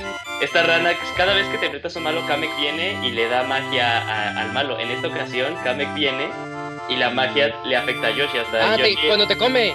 Ajá, Yoshi, Ya, Yoshi voltea a ver a la cámara así de. Así que no sé qué pedo. Y ya se hace chiquito. Y de Ah. hecho, pues, eh, la batalla no es en sí contra la rana. Es en el interior. Es en el interior, ajá, y le tienes que pegar así a, su- a su a su campana de la garganta para vencerlo. Entonces está muy padre la batalla contra Bowser. Este, cuando lo hacen gigante a Bowser, que o sea, ves que es Bowser chiquito y luego lo hacen gigante. Y que ese aspecto como que entre tétrico y a la vez este mm, bonito que le quisieron dar porque veías así que estaban los ojos blancos y nada más se veía su sombra, pero aún así decías eh, que es un cuerpo de bebé. Entonces está, está muy- Bowser, sí, sí, Ah, sí, la batalla que ahí también se veía muy bien en, en un Super Nintendo porque los huevos los mandaba Yoshi al fondo. Entonces este, se veía muy padre esa parte. Sí, tenía muchos efectos de profundidad y, y pues eso era que se agradecía, ¿no? Que decías, ay, mira, todavía el Super Nintendo pues te puede sorprender con eh, ese tipo de efectos, ¿no? Y, y el diseño de malos es, es muy bueno, o sea, y, y estamos hablando de que el juego se veía así como que hecho a crayoncito, a crayoncito y toda la cosa. Sí. Los coleccionables son las flores, pero luego hay un nivel en donde te topas que las flores, eh, hay unas flores así como con, con aspecto así de villano, y pues esas flores caen y empiezan a girar y te quieren y te quieren pegar, entonces también así de que es, eh, Viendo sí es un aspecto así muy, muy, muy para niños, pero a la vez no. No, Exacto. no, ¿no sientes, Julio, que, que había un enemigo que se parecía a Kirby? Que era como Kirby. Ah, sí. Una bola rosada con sus zapatitos. Que la tenías que ir deshaciendo. Ajá. Sí, pero que era medio, Ah, medio, medio alta, ¿no? Como un poquito más alto que, que Yoshi, ¿no? Ajá, y sin bracitos. Ujú, Sí, ¿verdad? sí, es un Kirby, hasta. Sí, es un Kirby un poquito más Es un blanco. Kirby, o sea. ¿a quién, qui- quién puede hacer una bola rosa con unos zapatitos? Pues nada más Nintendo y la hacen otro personaje, pues es un Kirby. Sí, lo hubiera Ay, hecho sí. otra empresa y Nintendo los estaría demandando. Uy, sí, ya se hubiera caído ahí. Eh, Ahorita de meme me recordaron a los, bueno, estos chom chom gigantes que te iban siguiendo y ya cuando llegabas a una sección de donde hubiera eh, ladrillo, este, si la mordían se le quebraban los dientes y ya ya la moría. ¿Sabes también que tenían? ¿No sentías esa que, cuando pasabas con por los niveles iba cambiando como el día? O sea, había unos muy soleados, había otros ya que eran como atardeceres y... Tienes razón. Y eso también se notaba demasiado, eh, muy mucho énfasis en esas partes. Sí, era, e- era muy notorio, o sea, porque pues, los escenarios coloridos eran como imposibles de no notar. Pero había unos que se notaban un poquito más oscuros, así como los que comentábamos que, que no se ve nada y tienes que avanzar. Y por ejemplo, aquí para los castillos no tenían esas como líneas de bolas de fuego, sino simplemente tenían una pinche bola con picos que estaba girando a su alrededor y todo. No sé, yo creo que Yoshi's Island sí es una experiencia. Pues sí que cualquier amante del género, Moy. Del Fíjate. género Moy, no, del género de plataformas. No, No sí puede es- dejar. De hecho, hay un nivel que es como. ¿Cómo se llama el juego este donde tienes que empezar a disparar a los novecitos? Bueno, no, Space Invaders, Contra, No, no, contra, ¿Cómo? Asteroids. ¿Cómo se llama Isaac? contra. Eso no. No, es que es una esferita y le tienes que pegar a como a tiritas horizontales. No creo cómo se llama ese tipo de juego. El Pero acá de tiene una. ¿Eh? Centipede. Mm, No, no, no, creo que no. Es otro nombre, pero igual. O igual es ese. ¿Galaga? Pero sí, o sea, tiene. ¿Eu? Galaga. No, tampoco es ese. ¿No? Bueno, ese, ajá. También hay un, pues. también hay un jefe donde, donde haces que, que la tortuga crezca. Una tortuga con caparazón rojo. Y ya en gigante ya se ve todo horrible. De, de lo bonito que se ven acá las, las tortugas de chiquita. Ya cuando la ves acá de jefe final se ve horrible. Todo padre, pero. Pues. Ahí le dejamos, ¿no? Ya, porque todavía tenemos muchos juegos. Así es que muy. Dame una conclusión de Yoshi's Island. Yoshi's Island se me figura como el juego idóneo para esta época, como lo comentaba, de que los que empezaron con el Nintendo cuando salió este juego ya estaban mayores.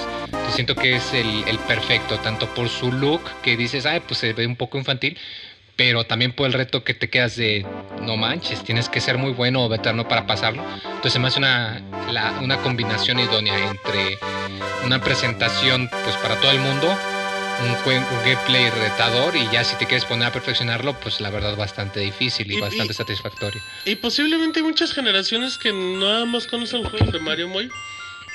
Y aquí pues, se van a encontrar una experiencia de un juego de plataformas de Mario donde no usas a Mario. Entonces es como bien especial.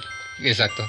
De hecho, yo creo que de, de todos los juegos que, que vamos a tocar o hemos tocado en especial, este es el más diferente. Sí. To- todo, todos se pueden comparar entre sí, hasta si quieres meter los de 3D, pero es, Yoshi's Island tiene algo que lo hace único entre todos los Marios, incluso. Exacto, entonces así como hablábamos de, de Super Mario eh, World Boy, que Yoshi opacó a Luigi, pues Yoshi tuvo su primer juego No, ándale, antes que Luigi. Ay, sí, Todo. es cierto. Pobre Sigue Luigi. siendo. Y aquí Luigi es el que tienes que rescatar, o sea. No, en Mario Luigi. Missing, Luigi es protagonista, güey. Pero qué feo juego le tocó. Ah, sí, güey, o sea, Pues sí, pues, no es sí, canon. güey, puedes decir, ay, pero pues Mario usa ropa Ya después de- se re- redimine, güey, con Luigi's Mansion. Nada más como 15 años después, Sí. 17, nada más. Como ya Fíjate le... que, Ajá. Eh, Yoshi Island para mí es el mejor juego de plataformas 2D.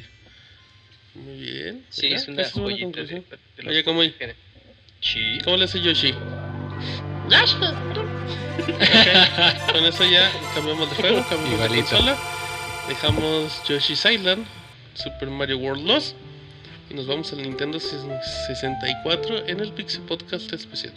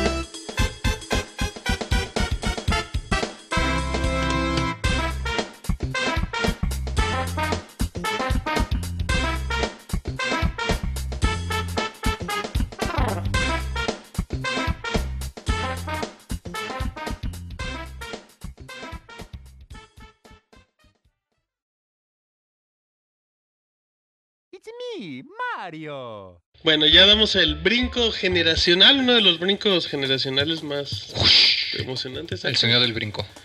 Generacional. Exactamente, ya dejamos el Super NES.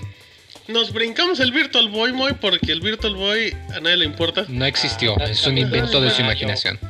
¿Qué pasó? También tuvo su Mario. No, no, ese era de tenis. Tuvo no Wario. Wario no, Land. tuvo, tuvo Mario otro. Tennis, ¿no? Wario Land. Wario Land y Mario Tennis. Mario Ah, entonces también estaba regresamos el al Virtual que se Boy. parecía al, pri- al primer Mario. ¿Cuál? El de arcade. El de los Ajá, tubos que tienes que matar las tortuguitas brincándoles desde abajo. Bien, Isaac, Mario llegaste Flash. con el dato preciso. Perfecto, pero no vamos a hablar de eso. Tiene Mario Pinball, ¿no? También. También. El No lo Virtual recuerdo. Boy. Ese no lo recuerdo. Ok, perfecto. Bueno, dejando el tema de. Mencionamos el Virtual Boy en el especial del Pixel Podcast. Pequeño homenaje a Virtual Boy, ya se acabó. Exacto, un eje de un minuto es lo que merece el Virtual Boy, un minuto de recuerdo. Nada más. Nos vamos al Nintendo 64. Hablaré de Super Mario Roku Juyon.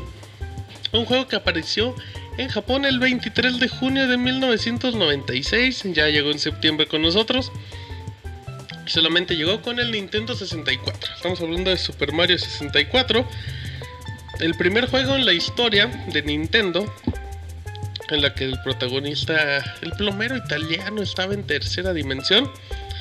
Esto significaba que ya teníamos que aprovechar el nuevo control del Nintendo Pausa. 64 que incluía un stick. Martín, Y porque, ¿no fue el primero? ¿El primero no, no hubiera sido Mario RPG? Pero es 3D en verdad, ese era isométrico. Bueno, No. Ey, ey. Ok, ok. Está bien que odias a. Isaac, pero no le hagas así, ¿eh? Ah, ¿Cómo son? Bueno, tienes razón, tienes media razón, Isaac. Media razón. me- Media razón. Exacto. Punto pendiente. Crédito parcial. Bueno, ajá, crédito parcial, exacto. Estamos hablando de Super Mario 64. Para los que recuerdan, el control del Nintendo 64 contaba con un stick en la, pues en medio y con la cruceta del lado izquierdo. Entonces, pues la lógica era que intentabas moverte con la cruz y te decían, no, te tienes que mover con el stick porque tienes que experimentar lo que es Mario en un entorno en 3D con sus gráficos poligonales espectaculares. Entonces, pues aquí cambia todo. Cambia todo, salimos eh, arrancamos el juego y vemos la cara de Mario y vemos que Mario nos saluda, Roberto. Sí, y aparte puedes jugar con su cara, güey. Le puedes jalar la nariz. Lo, el ¿Sí te bigote. gusta jalarle la nariz a ¿Tú, Mario, Mo? tú qué le jalabas, Moy? El bigote. ¿Sí? Le jalabas el pelo. El Yo le pelo. bajaba El la bigote. gorra, Yo le La bajaba la gorra. La gorra. La nariz. El labio, el labio leporino. La quijada. orejas. Las orejas. Le jalaba lo que le encontraron. Esta ¿no? que la dejabas bien deforme, güey, el pinche Mario, güey. Luego tenías. que Había una cosa con lo que lo mareabas, ¿no? ¿Una estrella o qué era? Sí, me Sí, parecía una exacto. Lo, lo empezabas a marear y giraban, ¿no? Mm, Sí, no, de, hecho, de hecho sus ojos hacían como que esa animación de que iban así de izquierda y, y si pudiéramos nosotros como humanos eh, meter nuestra vista entre nuestro tabique y darle la vuelta totalmente así 360 a nuestros ojos, eso hacía disque Mario porque como que lo seguía y luego se, se mareaba. Exactamente, entonces bueno, pues ya arrancábamos y empezábamos en el reino champiñón. Teníamos el castillo. Oh, con la promesa lo- de que, de que De- la de- princesa de le iba a dar...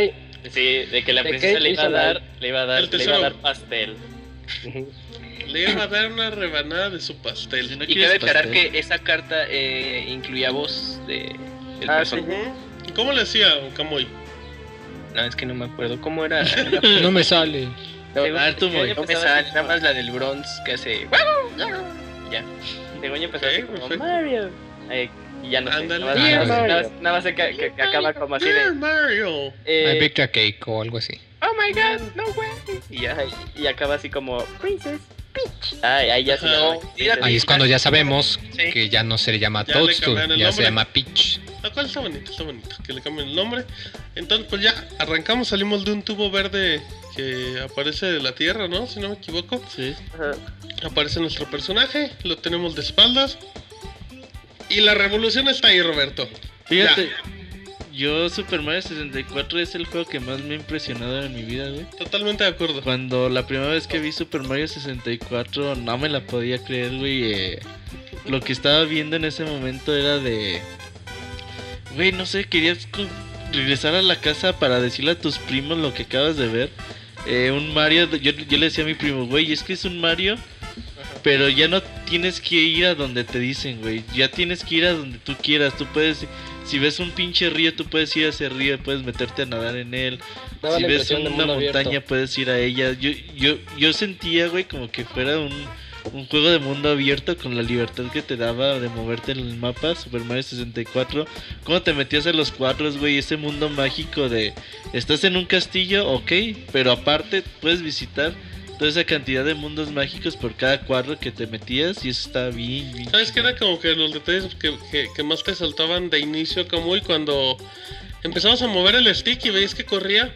Dices, voy a mover el stick un poco más lento y ves cómo empezaba a caminar, lento, lento, lento. Había plantas dormidas y si pasabas lento sobre ellos, Exacto. despertabas. Ajá, Sí, te sí, sí, o aceptaba. sea, eh, es el tutorial perfecto para que domines el control del Nintendo 64. O también ver los nuevos cámara. controles, nuevos controles que tenía Mario. Ajá, ¿como cuáles?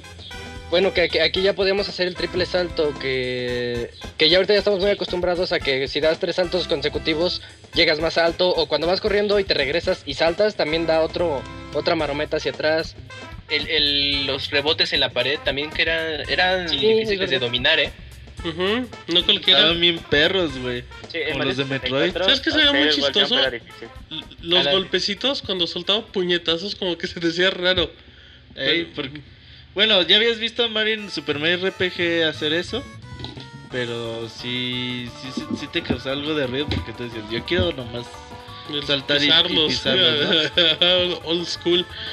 Pero también ya tienes ahí el botón Z, que era el detrás, con el que te Sí. agachabas. De hecho era muy bonito agarrar el control de Nintendo 64 las Era primeras veces porque se te hacía un control tan bonito, güey. El, el stick totalmente un acierto. Hoy en día pues todo el mundo lo usa, güey. Eh, ese stick cambió mucho también en, en la forma en que vemos hoy en día los videojuegos. Y eh, con Super Mario creo que agarró muchos elementos del juego de Donkey Kong que salió para Game Boy. ¿Cómo Eh, cuáles? Eh, es el salto. mm, el salto alto, eh, sí. Ya es que cuando se agacha con el Z y salta, güey, creo que Sí, eso lo agarró del impulso. juego de Ajá, tuviera un Agarró cohete. algunas cosillas de, de ahí, güey, de lo que seguramente Nintendo en ese entonces ya estaba haciendo Super Mario 64. Y cuando sacaron este juego, pues eh, métele cositas ahí de. Para que la gente se vaya familiarizando con los nuevos movimientos de Mario. Tenía el salto largo, ibas corriendo, apretabas el Z, agachaba poquito. Y apretabas el de salto otra vez y hacía un pinche salto bien Salía largo. volando, aparte con su gritito y se, y se veía como iba moviendo lo- los pies y los brazos como si fuera impulsado. Ya cuando lle- llevabas varias horas en el juego y empezabas a dominar y ahora sí realmente el movimiento de Mario, güey, era un espectáculo cómo te movías en los niveles que te podías saltar así a lo mejor plataformas intermedias, decías, no, yo voy a llegar hasta el otro lado y llegabas, güey, con esos saltos largos, eh, era bien, bien chingón. Y sabes que era, era ir corriendo, dar el salto normal, caes, el segundo salto, y en el otro brincas, tiras el de golpe y se va y se desliza y en chinga te vas porque se levantaba de inmediato. Los niveles de resbaladilla, güey. Es maravilloso, Ah, es sí, maravilloso. sí. Pero llegábamos al primer, al primer nivel, Isaac, después de entrar al castillo y todo, abríamos una puerta, entramos al primer nivel y Oh. pues llegábamos a un nuevo mundo y como que veíamos que teníamos que escalar a lo más alto de una montaña. Se Como que te das cuenta que hay objetivos. Eso es algo muy raro en un Mario, que hubiera objetivos por cada nivel. Ajá, te decían, la primera estrella es derrotar a la cosa esta que está arriba, ¿no? A la bomba. Ujú. Ujú. Al King Bomb. King Bomb. Es cuando tienes que avanzar y te encuentras las balas gigantes que siempre te arrollaban. Y encuentras la tabla de madera donde le tienes que mover poquito el stick para no caerte o te vas gateando. Ah, aquí de- en ese mismo nivel lo que más me gusta es que ves a un Koopa, a un Koopa verde, lo, lo, lo aplastas y el Koopa sale de su caparazón y si agarras el caparazón Mario lo agarra como patineta y hasta Ujú. se te cambia la cancioncita y ahí está muy padre hacer eso. Y se te van a encabronar las tortugas, güey. Ah, sí, sí, Hacia sí, te ti. vienen y te hacen ¡Ah! La gorrita con alas, güey. Porque en ese, que en ese nivel hay un cañón. Ajá. Entonces ya aprendes ahí como que a usar el cañón en primera persona. Y ya con la gorrita de alas pues ya puedes volar. Y cuando vas volando, también el juego te lleva tan bien que neta al inicio siempre mueres. Pero ya cuando le dominas, ya no tienes bronca en ningún nivel especial ni nada. Recuerdo mucho el, la segunda estrella que es la, la competencia en el mismo nivel. Y Que se van echando una carrerita acá arriba. Y ahí van hechos la chingada los dos. Y tú cuando no entiendes ahí como que, ay güey, ya me caí, ya me atoré. Ya es que siempre hay como una madre de cuatro plataformas adelante. Ya me caí, yo quería recorrer camino y todo. Y ahí va hacia darle. Y ya, pues al final, ya cuando la dominas llegas como a los 10 segundos y el otro se tarda como una hora. Ajá. Pero pues ya empiezas a, por ejemplo, Julio, llegas a los a los niveles de hielo, donde está todo cubierto, todo cubierto de hielo y con pingüinos y toda la onda. Ajá, y aparte la canción de ese, de ese, de ese nivel, la de estaba muy padre. Ahí también encontramos Ah. Eh, según yo es el primer, el primer mundo en el que es el, la- el primer nivel de resbaladilla que vemos, que te reta Ajá. ahí un El pingüino. Ajá. Luego, luego que puedes, eh, la misión en la que debes de llevar el puedes pingüinito a, a tu mamá y que lo puedes aventar. así es mala es un. Güey, lo que iba a decir. Es el mendigo pingüinito. Todos tirados. Todos lo aventábamos. No no, yo no pude hacer Todos, güey, tú también lo hacías. Resulta que tienes corazón, tengo corazón. Ah, la aventabas. Ya eso es la que dices, ay, si se cae, pues ya vuelve otra vez. Roberto, yo, yo puedo lanzar mujeres eh, en Spelunky, pero jamás Oh, Pingüino. no, pero un No, pingüinito no. pingüinos, porque pobrecitos, Mujeres no. que se vayan a la chingada. No, pero. Sí, Además aparte. en Spelunky las avientas para salvar tu vida, güey. Aquí Ajá, no. matándolas y ahí el esqueleto, pero bueno. Buen Eh, aparte era muy padre porque la primera competencia en resbaladilla cuando te topas al pingüino este te dice así como que yo soy el campeón y no tienes el poder para... Y ahí vas, hecho la madre también. Y ves como dices, ay, sí me puedo echar un salto de aquí a acá y siempre te caes, Y es el, llegas. el primer juego donde Mario ya tiene voz, ¿no? Ajá. Sí. Ajá. Que de y hecho, no, la bueno, primera carrera, ajá. es eh, lo de la voz, eh, si no mal recuerdo, eh, bueno, cuando Nintendo iba a los CES y estaban como en proyectos experimentales, había una proyección de Mario donde la gente podía hablar con él. Y entonces incluía obviamente la voz de Charles Martinet. Y ya y desde ese momento dijeron, ah, pues ya, eh, eh, pues esta persona nos gusta que sea la, la voz de Mario ya cuando lo incluyamos en un juego. Y bueno, ya fue en Super Mario 64, pero el antecedente de eso fue, fue este como concepto que hicieron de, de hacer a un- una cabeza de Mario que hablara con la gente que pasara en el evento. De, hecho, vino eso. Esos demos son los es el Press Start de, de Mario 64. Ujú, exacto, sí, sí, porque era, era lo mismo, nada más era la cabeza de Mario y, y, pues, se movía, ya tú podías interactuar. Y pues ya eh, fue el, el Press Start en, en Super Mario 64. Tenías que ir recolectando estrellas y cuando llegabas a cierto punto abrías la puerta para seguir avanzando en el castillo. Que abrías y veías el cuadro gigante de Bowser. Entonces ahorita voy a partir de... ¡Ibas hecho la madre! Y ¡pum! Se abría el suelo. Y así de, Güey, te ah. troleaban, te troleaban, sí. Sí, porque tú ya estabas así de, va, el enfrentamiento final. Y, Y dices, se veía "Ah, la gordito". risa de Bowser. Así le decía, oh, Y- oh, oh, oh. Igualito. Exacto, llegabas al escenario de... Lleno de lava y todo y... La musiquita. La sí, música la- es la música increíble. de- De los escenarios de Bowser está muy buena. Sí. Es Sí. muy buena. Muy em, de- con muchos metales para darle ese impacto a los niveles de que pues aquí viene lo bueno y te vas a enfrentar a Bowser. Ah, y aparte eh, pues hay que destacar que en este juego pues hasta cierto con una cantidad mínima de estrellas podías ya terminarlo, pero o sea, el chiste, Sí, el chiste, pues 30, era recolectar todas Las 120. para ajá, descubrir como todos los detalles que tiene cada mundo.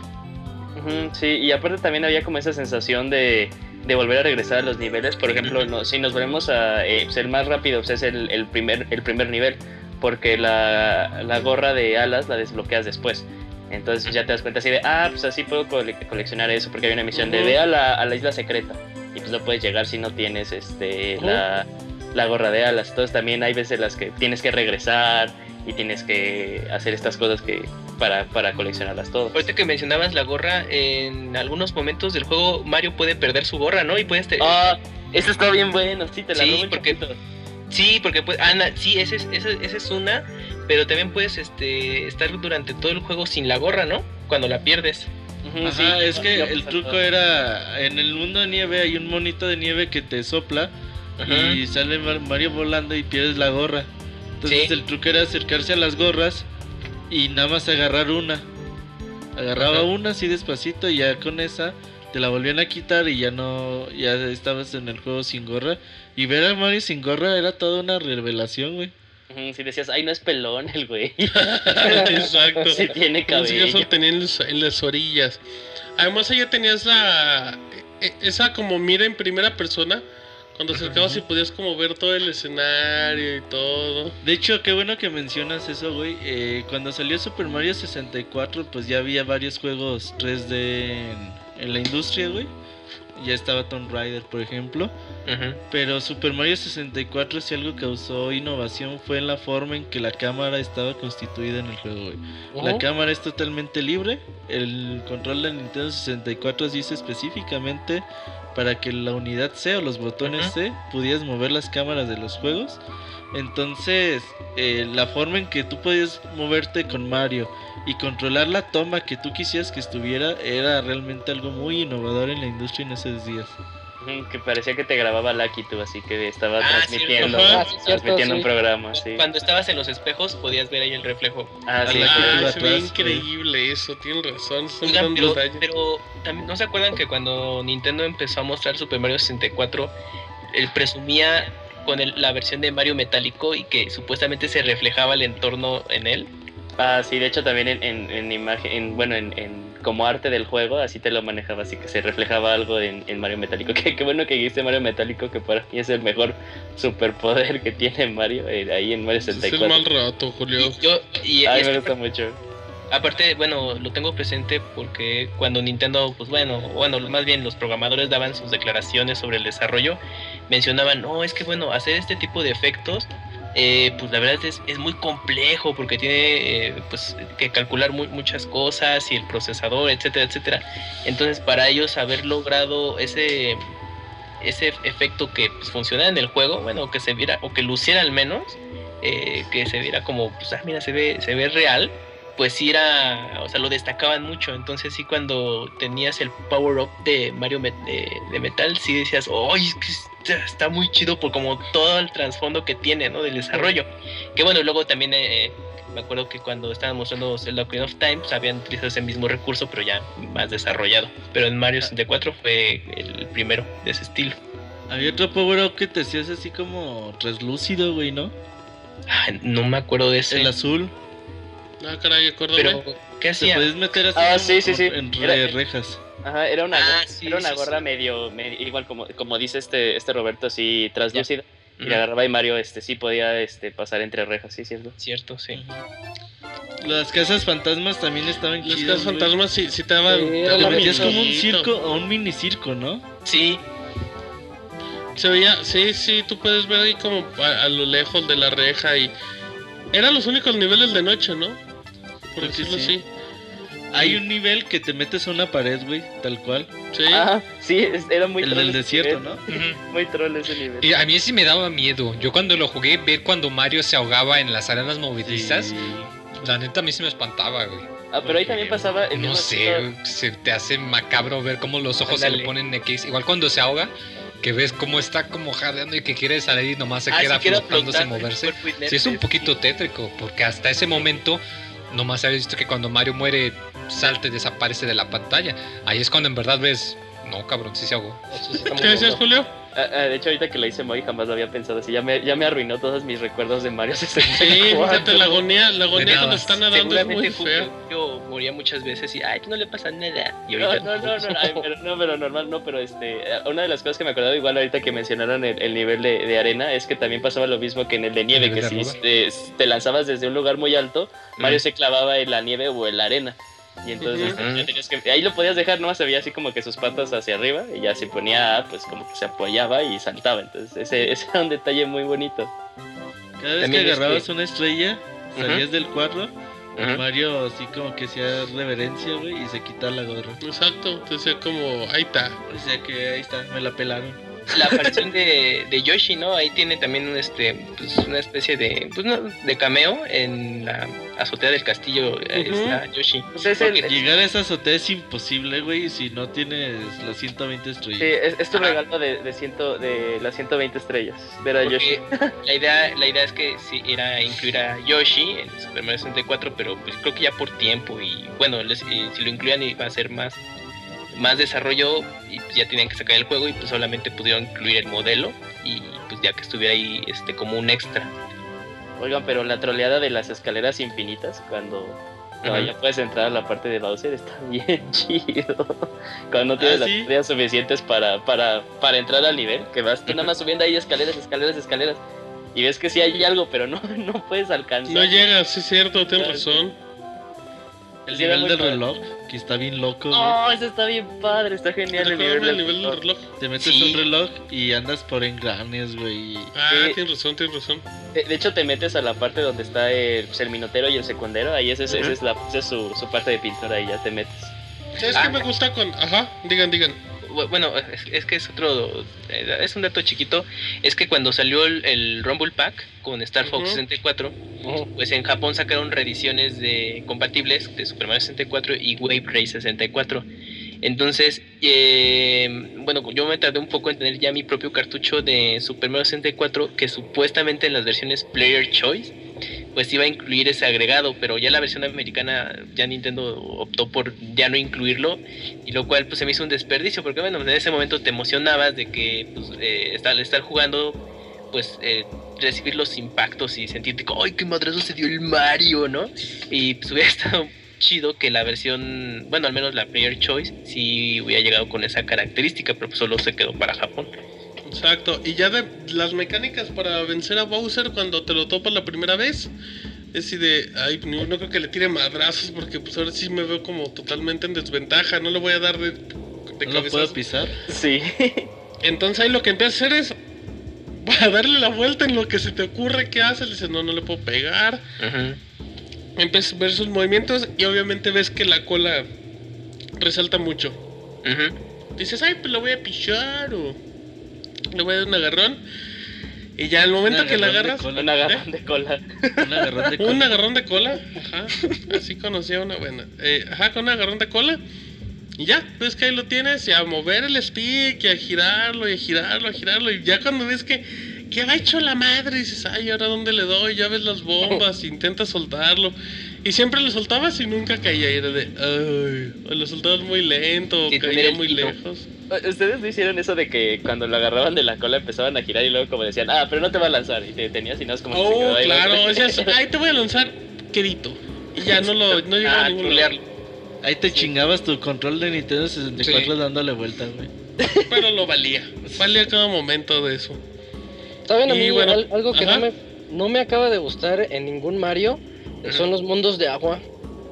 Y este no es Sí, hecho, es parte del encanto que de a mucha gente. A mí tampoco me gustan mucho los niveles de agua. Ocupas un traje de ranita, güey. Lo que- traje yo- de ranita. Yo creo que los niveles de agua, como son un ritmo más esto metódico, o sea, de que, eh, comparado con los niveles que, bueno, está sobre tierra y, y el personaje puede hacer y deshacer en- en- para poder llegar en algún a la meta o al objetivo. En los niveles de agua sí es como de baja mucho el ritmo, entonces tienes que estar más es más paciencia para poder llegar este, a la meta o cumplir la- los objetivos que te O pidan. coleccionar monedas. Sobre todo eso, los coleccionables Oh. es ahí como que se te hace un poco tortuoso Ah, porque no sí, puedes ir rápido. Y si te ponen algún bonus de tiempo es de, ¡ay, puta, rápido! Nada, ¿no? De, de hecho, de, hecho, de hecho, en Estrella en todos los niveles era consigue 100 monedas. Ah, sí. Sí, por Conseguías eso 100 las monedas y te daba y te daba la estrella, sí es cierto. Ah, y ahorita ahorita que lo que lo pienso bien que lo que dijo Isaac, sí creo que los niveles de agua de este Mario 64 sí eran muy lentos, pero creo que para mí lo único que lo hacía soportable o, o, o La hasta cierto punto era disfrutable. Exacto, la música, la música de, de, de los mundos de agua estaba muy buena. La música era de. No Sí. importa que te mate, tú relájate. Sí.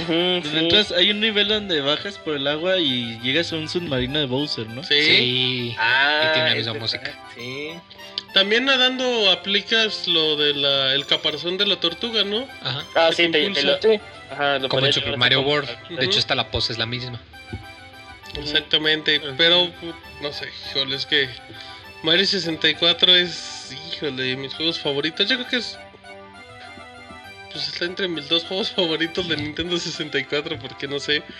Eh, Con, con una secuela planeada que, que- Ah, bueno, ¿se acuerdan del accesorio del Nintendo 64 Dix Drive? Que iba a ser una Ajá. expansión. Entonces, eh, estaban contem- contemplando hacer una secuela de Mario 64 para ese accesorio, pero pues ya eh, les tomó más tiempo del planeado y pues, solo salió en Japón. Entonces tuvieron que cancelar ese, ese juego.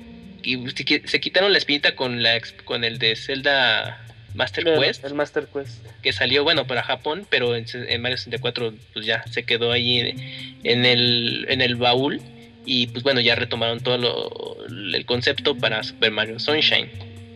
Hoy en día un, un 64 Disc Drive Cuesta como 8 mil pesos, güey, una mamá Es que. Y es para como imposible de cuatro conseguir juegos, aquí, ¿no? realmente mucho menos que el Virtual Boy, ¿eh? Creo. Y tiene tres juegos de Mario Artist. Como Ah, Mario Paint Sí, eh, Ajá. la secuela de Mario Paint. y el de hecho hay como, Quest. como dato curioso, si, si se preguntan de dónde vino la inspiración de los Mis, es de, de ese Mario del Mario Artist.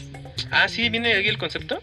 Eh, sí, de hecho, este, ahí podías, hacer- de hecho, te tomabas una foto y ya te lo mapeaba y te hacía bien poligoneado, bien feo, pero desde ahí como que ya estaba... eh, ahí- si, si, haga- si ves este, los modelos de estos personajes con los modelos al final de los Mis, muy parecido.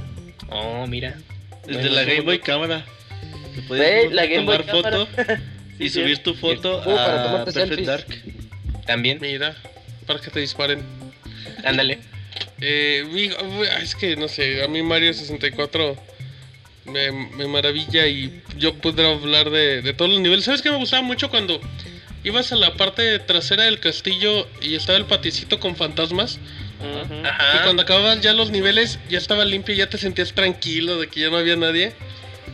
Igual la puerta de abajo que cuando, cuando te ibas al, al sótano y veías que estaba lleno de agua y que las puertas no se abrían y ya conforme ibas avanzando veías como Todo se va limpiando. Sí, de- cuando de- llegabas al centro y volteabas a la parte más alta ya automáticamente iniciaba la misión con la gorrita.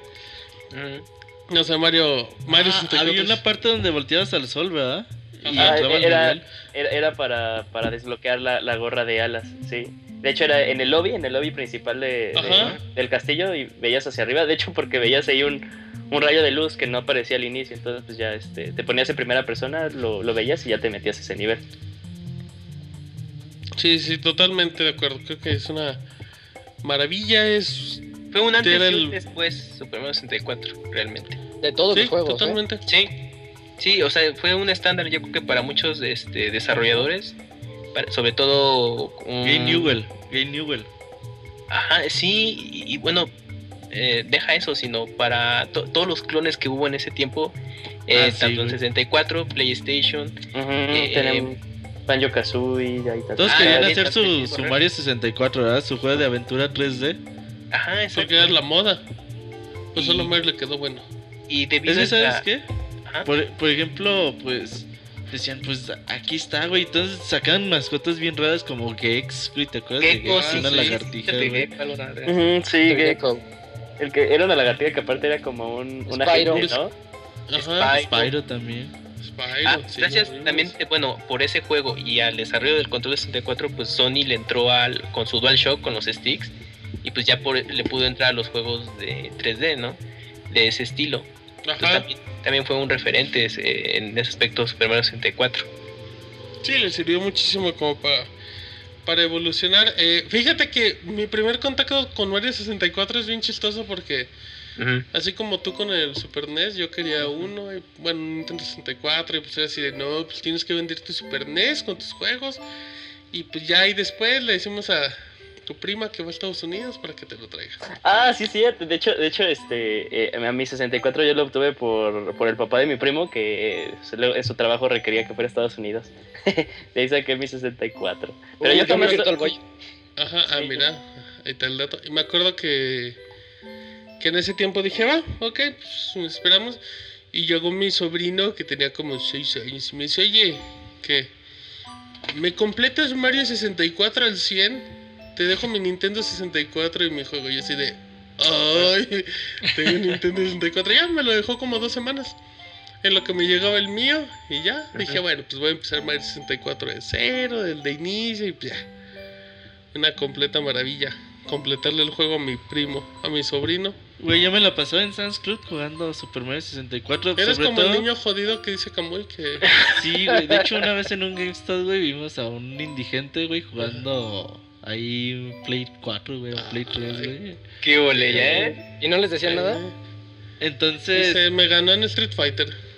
eh, yo me acuerdo que el Nintendo 64, el pedo es de que estábamos viviendo una crisis económica en Sí, México. ya se nos había Sí, ido. Era una crisis bastante fuerte, como la que vamos a atravesar. la que Como la que estamos ya, de hecho. Está- sí, se está repitiendo la historia. Entonces, compré un Nintendo 64, 3500 Era un pesos. lujo exagerado. Era como pagar hoy en día quizás 15 mil, 18 mil Comprarte un iPhone no, nuevo. no, era una cantidad Absurdo. exorbitante, entonces no, güey, no, no era posible comprar un Nintendo 64 y la gente que lo tenía así era, uy, güey, no mames. Está ¿cómo?". billetudo, güey. Sí, sí, sí. Yo hasta el 98 tuve, 99 tuve un Nintendo 64, tres años después. Pues En esos Yo- lugares que te cambiaban tu consola y que te te otra 200 mojada, pesos. 200, güey. 300. Un Game Boy Color, un Pokémon Hielo. Yo como dos Ah, años no taparroscas, güey. Y con International Nintendo Superstar 64 Soccer. qué rico. Ah, qué historias, pero bueno. Entonces ahí dejamos el Nintendo 64. Llegamos y entrada por salida con esa consola. Ahí se va. Nintendo Cambio 64. generacional, cambio Ah, generacional, sí, güey. sí, sí, cambio generacional. Ya se fue y ahorita ya llegó. Exactamente, así es que de aquí nos vamos a Super Mario Sunshine. Y ahorita venimos.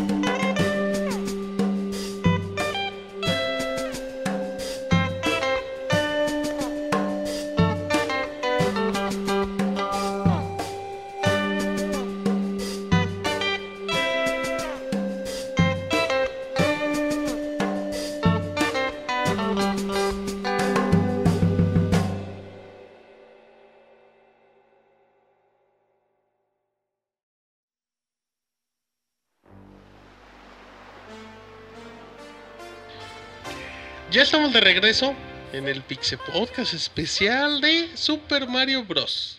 ¿Emocionado, muy? A huevo que sí. ¿Cómo diría Super Mario Bros en japonés? Pues igual, Super Mario Bros. Ay, qué No, bonito. Super Julio, Mario Bros. Enséñale. Julio, enséñale cómo se dice. Super Mario. ¿Y el Bros qué? ¿Ahí Bros. se queda o qué? Borusu. Burusu, algo así.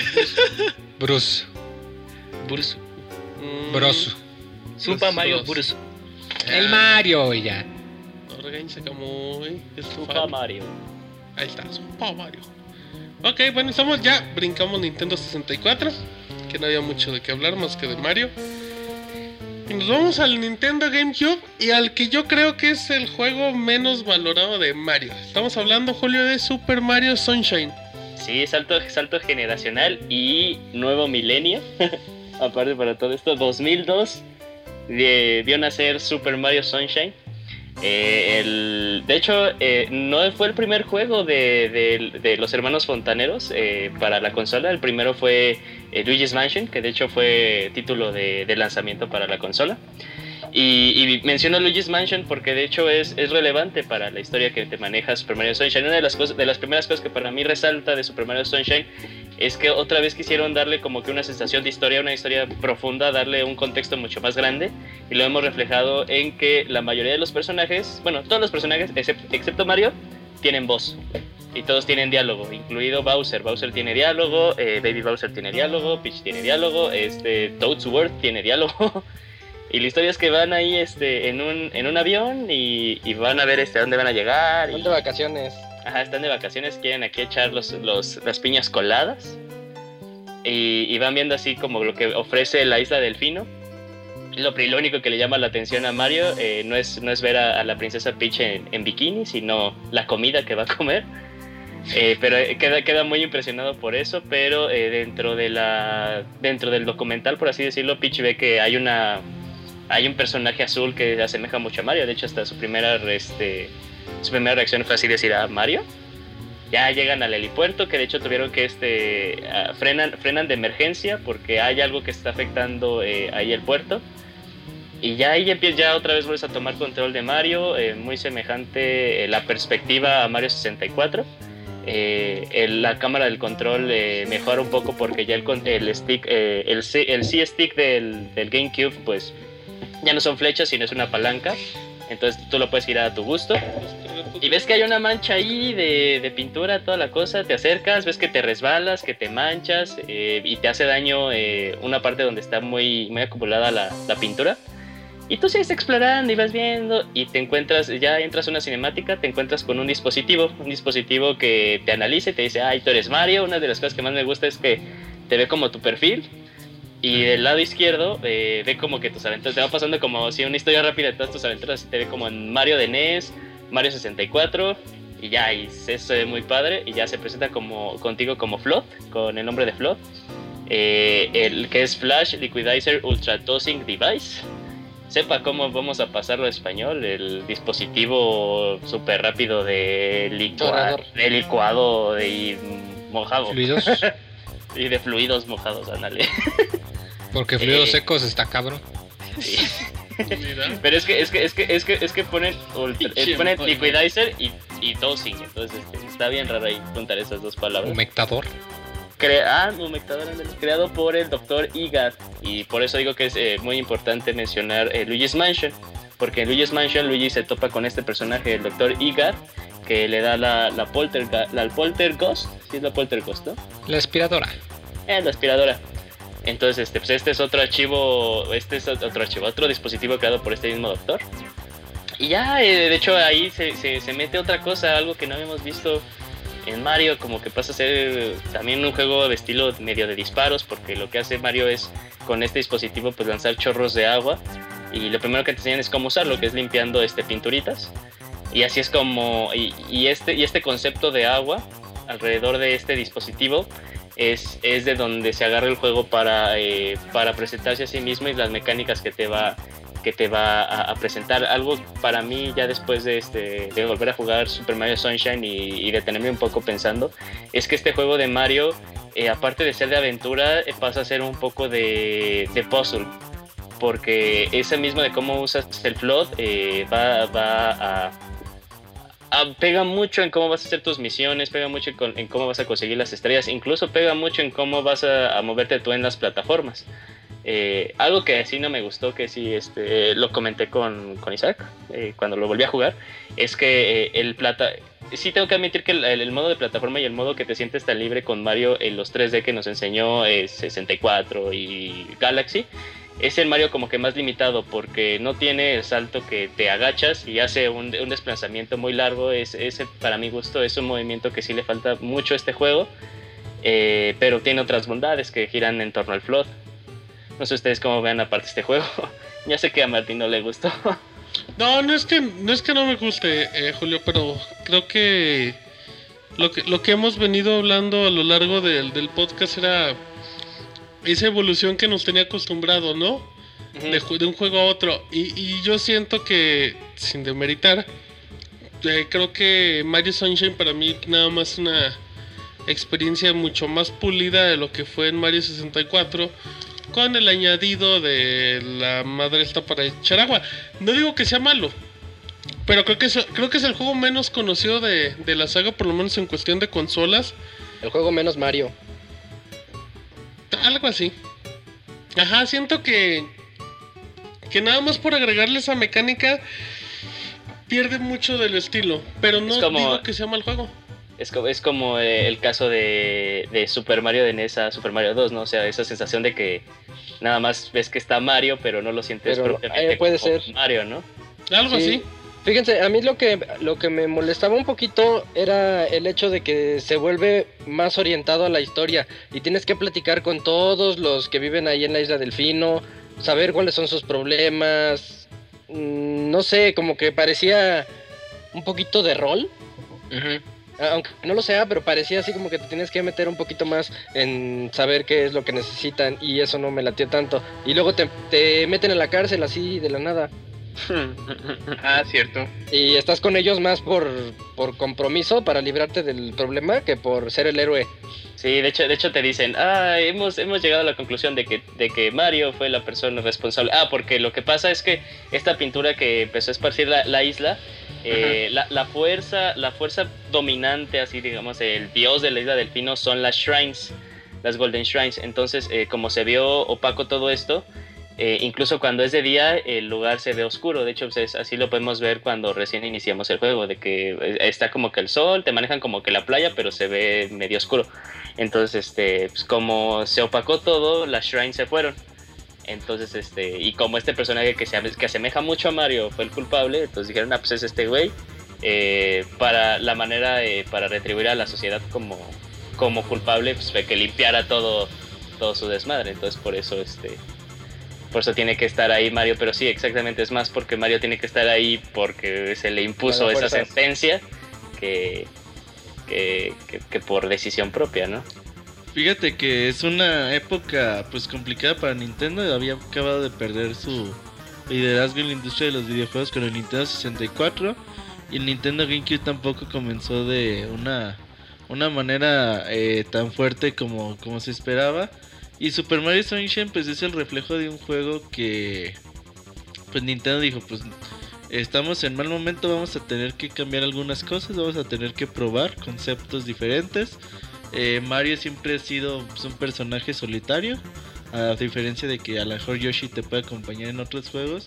Ahora, ¿qué tal que si lo acompaña pues un dispositivo Que aparte de ayudarte a, las mecánicas del juego de limpiar y volar un poquito más alto, te sirve como jetpack, pues también te ayude como alguien que te acompañe durante toda la aventura. Y Super Mario Sunshine re- refleja mucho el estar en un mundo que aunque es un mundo ficticio con delfines bailando hawaiano y la chingada, eh, te pone en un mundo donde hay pues casas del tamaño, podríamos decir que real. Eh, un mundo que ya no sientes que es el, mun- el mundo champiñón, güey, Estás o como en un mundo Kingdom. fantástico, ¿no? Ajá, estás en un mundo quizás un poquito más realista donde hayas, o sea, dices, ¿qué tal que si Mario salta sobre casas reales? En lugar de estar saltando por, pues nada más por montañitas, güey, por rocas, ahora ya lo ponen en un entorno un poquito más real. Y sin duda, pues fue. Yo creo que es uno de los Marios menos eh, jugados de la historia, Sí, sobre todo sí, porque el GameCube le, le fue bastante eh, mal en ventas. Y aparte, pues es el primer juego de eh, Yoshiaki Kozumi, Koizumi. Eh, el primer juego como director. Este persona ha trabajado, trabajó, bueno, sigue trabajando en muchos juegos de- importantes de la saga, güey. Eh, eh, trabajó en The Legend of Zelda. Siempre ha estado ahí también como que al lado de Miyamoto. Y este es el primer juego que le dijeron, "Órale, güey, pues ahora tú vas a ser el director de, de este juego. Y pues sí se notan los cambios que, que hizo. Ya después, obviamente, Koizumi pues ya se. Pues aprendió, güey, y empezó a hacer cosas maravillosas después. Y sí, eh, Super Mario Sunshine es el juego de Mario que menos me gusta, güey. Eh, le, he le he intentado eh, dar, o darle una oportunidad durante 3-4 veces distintas. Hago las primeras 30, 40, 40 solecitos. Y ya digo, "Ay, pues mejor después lo juego. Yo creo Sí, no es que... un juego que te enganche de inmediato. Ajá. Perdón, Martín. Eh, es que, bueno, mm, ahorita es que menciona Roberto que quizás eh, la poca eh, popularidad que tuvo el juego fue debido a las bajas ventas de Nintendo GameCube. Yo creo que también se ha de haber dado porque no fue juego de lanzamiento. O sea, aquí fue Luigi's Mansion. Y quizás al haber salido un año o, dos, eh, dos años después de la salida del Nintendo GameCube, pues ya no le, le ayudó mucho, ya se había quizás eh, diluido un poco el impacto de, ah, pues mira, es una consola nueva de Nintendo que te incluye un, un nuevo Mario de plataforma, ¿no? Y también, eh, bueno, sí coincido con Roberto tam- ta- también con el hecho de que no es mi favorito. Por ejemplo, bueno, yo fui más paciente para tener todos los coleccionables, bueno, el 100%, pero sí se me hizo una monserga eso de estar buscando las monedas en, en, en ciertas partes del juego, porque era echar el chorro de agua para limpiar la pintura y, y descubrir la- las monedas eh, que estaban ocultas. No, no, ahí sí Nintendo sí se mandó con los coleccionables, pero pues eso se debe más a la mecánica de, juego que es esta versión.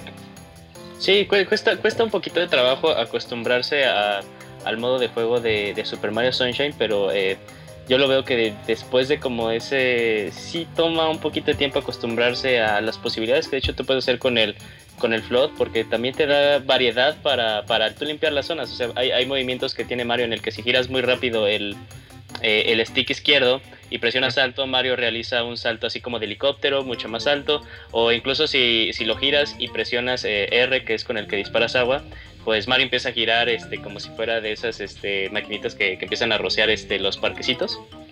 Este, igual también ah, te- depende, depende con qué otra modalidad de float eh, lo muevas, porque también este, el float te, te maneja cuatro, está el de chorro, está el jetpack, está el que te, el, el propel y está el rocket.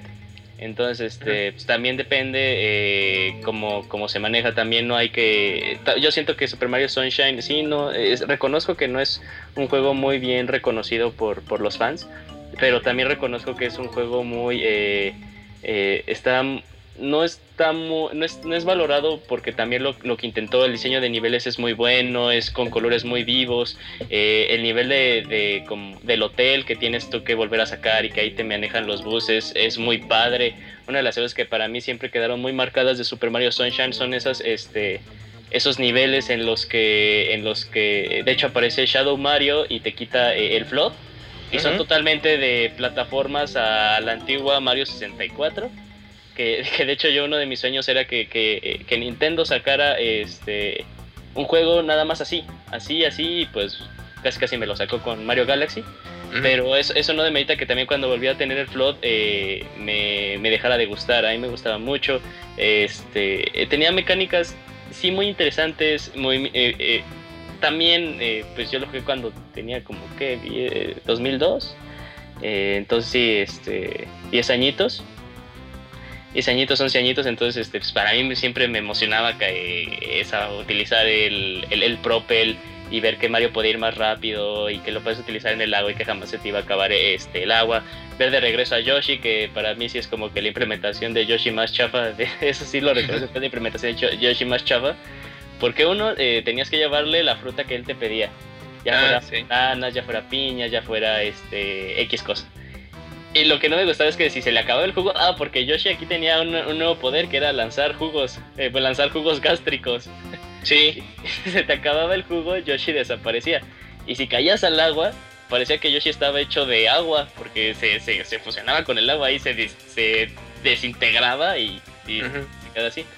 Pero es, O sea, yo sí se la pasaba vomitándole a los enemigos. pues te lo juro, vómito de Yoshi. Yoshi podía lanzar así, eh, y de hecho, y de hecho eh, el líquido que lanzaba era del color de la fruta que te pedía. ujú. Mira que. Sí, era vómito. Ajá, y, Tal y- pero también estaba muy padre ese detalle que cuando te montabas a Yoshi pues empezaban a sonar como unos tamborcitos ahí que alegraban la, la música que también eso ya se conoció desde el Mario World, que cuando te Sí, montabas a Yoshi, ahí viene. Ajá. este, pues sonaba con unos tamborcitos así de estaba, estaba muy padre el juego.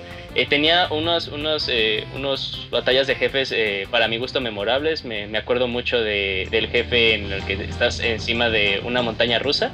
Que de hecho ahí conoces que Shadow Mario, pues aquí conocemos el, eh, el personaje que ya terminó siendo querido ya por, por todos los fans. Aquí se presenta Bowser Jr., no, no Baby Bowser, Bowser Jr. Él sí es reconocido como hijo de Bowser que pues se, se robó a Peach porque pensa, porque Bowser le dijo que su mamá era Peach, así de, no, pues tu mamá es Peach. Ahora su mamá es Miyamoto, ¿no? Ahora su mamá es Miyamoto. Ac- Acepto que reconozco que, que este Mario tiene la peor pelea contra Bowser de todas, o sea, que es esa pelea de que te enfrentas a Bowser en un jacuzzi que está flotando y que al final no hace nada. Mm, cierto. Eh, pero eh, del lado de eso es un juego que sí disfruté mucho en su época y que que, que sí que sí siento aparte que se podría haber muy beneficiado si Nintendo está abierta a la posibilidad de sacar el, el remake porque también este lo, lo jugué hace poco para, para el especial Y sí no, no hicieron la mejor elección para, para controlar la cámara cuando estás este, en tercera persona con el float, está, está invertida. Algunas personas este, sí, les, sí les gusta eso como Isaac. A mí la verdad no, me, me sacó mucho de onda, me, me tardé un poquito a acostumbrarme, pero sí siento, y no estaba la opción de, no estaba la opción nativa de que te ibas a las opciones de control. Y, y podías tú este, invertir, invertir o desinvertir este, la cámara.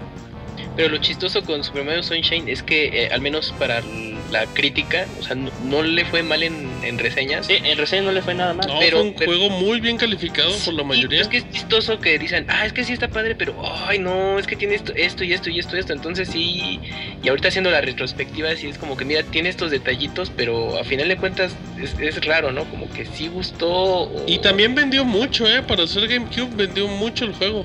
4 millones, todos los GameCubes tuvieron Super Mario Sunshine. O sea, simplemente esa cifra es, Ese porcentaje de consola a juego fue es bastante brutal. alto. Es brutal, o sea. Sí. Y una lástima que Nintendo no siguiera con el elemento del doblaje, de, de, bueno, de incluir voces a tus personajes. Pero a mí me da la impresión que cuando hicieron sus cuentas de, de ese, ese detallito, porque realmente no son muchos diálogos, pero de haber dicho, ay, mira, pues sí nos salió una lana. No, mejor nos la ahorramos en el siguiente. Porque ya para la siguiente entrega de Super Mario, en adelante, ya sean juegos, este, los spin-offs, lo que quieran, ya no, ya no hay, do- ya no hay Ya hay pujidito. Sí, ya son ruidos, frases muy cortitas. Ujú, y es una que- lástima. Que era muy gracioso escuchar a Bowser hablar, como que Sí. graciosamente quedaba y a la vez no quedaba la voz que tenía, porque no, yo no me podía imaginar, no, no, te- no, no- no entraba en mi cabeza que, que Bowser pudiera hablar así. No, simplemente no. O sea, sí lo aceptaba de, de Mario, incluso de los delfines estos. Pero se- simplemente se veía raro, aunque la voz iba muy de acuerdo a la complexión y al Es que no estaba mal, realmente las- la selección de voces creo que era buena, pero algo, quizás ahí el comentario que tú mencionaste es acertado, que yo creo que los desarrolladores al verlo diciendo, oye, es que como que no queda meterle voces a los personajes y quizás también por la onda de, de inversión, dijeron, no, mejor pues, ya nos lo ahorramos. Sí, igual aquí recordemos que también el juego eh, aplicaba lo mismo que 64, 120 eh, Shine Sprites Ujú. y de hecho tu regalo era poder utilizar eh, una camisa hawaiana y unos lentes, que de hecho cuando te ponías los lentes eh, también ponía como que un filtro eh, a- al juego, se veía oscurito. Y, y tampoco no mencionamos que aquí el diseño de Mario eh, era uh, ligeramente diferente porque traía una, una playera de manga corta, Sí, a- haciendo Ah, referencia es verdad, a que sí es estaba... cierto. Pero es ¿eh? como, como asemejando que, a que está de vacaciones, vacaciones. ¿no? Sí, está es- eh, de vacaciones y en un y en un ambiente caliente. Caluroso, entonces, primaveral. sí, se lo tiene se, se tiene que poner una playera de manga corta. Eso también este eh, me gustaría que que no sé, que en Smash pusieran ese traje mejor. Así manga corta sería chido. Sí, estaría Sí, un- Ajá. No, También sí. Otra de las, de las limitantes que siento que tuvo el juego fue precisamente eh, el, el contexto en el que se desarrolla o la locación. Sí. Que de alguna manera pues no permite que haya niveles de Mario que sean por ejemplo pues algo así como que muy exclusivo de un desierto o muy exclusivo de un ambiente que sea de, de invierno, ¿no? Que sea de, de hielo. Tenían que estar todos pues relacionados mucho con eh, situaciones playa. que fueran así de, ajá, de la playa, que sí tenemos ahí el hotel, la playa en donde sale el Wiggler este gigante, pero por ejemplo ahí en, en el hotel y en la playa del Wiggler pues tenemos el mismo elemento de la playa, este, inclusive también en el nivel en donde es como un parque temático de diversiones, también está el, el elemento de la playa. Y bueno, finalmente, pues muchos elementos se repiten, constantemente también se ve ahí el, el- el elemento agua, que pues de alguna manera también demerita eh, pues la creatividad de estar creando niveles y pues por eso tampoco es así como que muy muy memorable los los, los, los niveles que se encuentran pues a- alrededor ahí de, de Super Mario Sunshine a lo mejor por ejemplo el- la villa de los piantas que es así como de noche en donde aparece el chain chomp de fuego es a lo mejor uno de los más eh, memorables pero de ahí fuera a lo mejor pues la el volcán y eso que nada más es un un nivel antes de llegar con, con Bowser. Y de ahí afuera, pues es así como que lo único, digamos, memorable. Y ahorita que lo estaban comentando que tuvo críticas buenas, pues es que el juego, o sea, en sí, en sí, en sí, está muy bien hecho. Sin embargo, bueno, si tenemos esa cosquillita de la nostalgia, esa cosquillita de que, bueno, es que es un juego de Mario, estamos acostumbrados ya a que son varios niveles, estamos acostumbrados así todo lo anterior. Bueno, pues ya también se ve alterada esa percepción, pero así como por sí solo, así sin incluir nada de nostalgia, sin incluir nada de comparación con los demás, por sí solo pues sí es un juego bastante bastante sólido. Sí, y aparte eh, el juego, esta, esta mecánica de agua y de limpiar, pues va muy en mano de cómo es este la, la cultura japonesa, de que tienen que cuidar este donde están, tiene que siempre Ah, estar sí. limpio. Entonces también, compulsivos.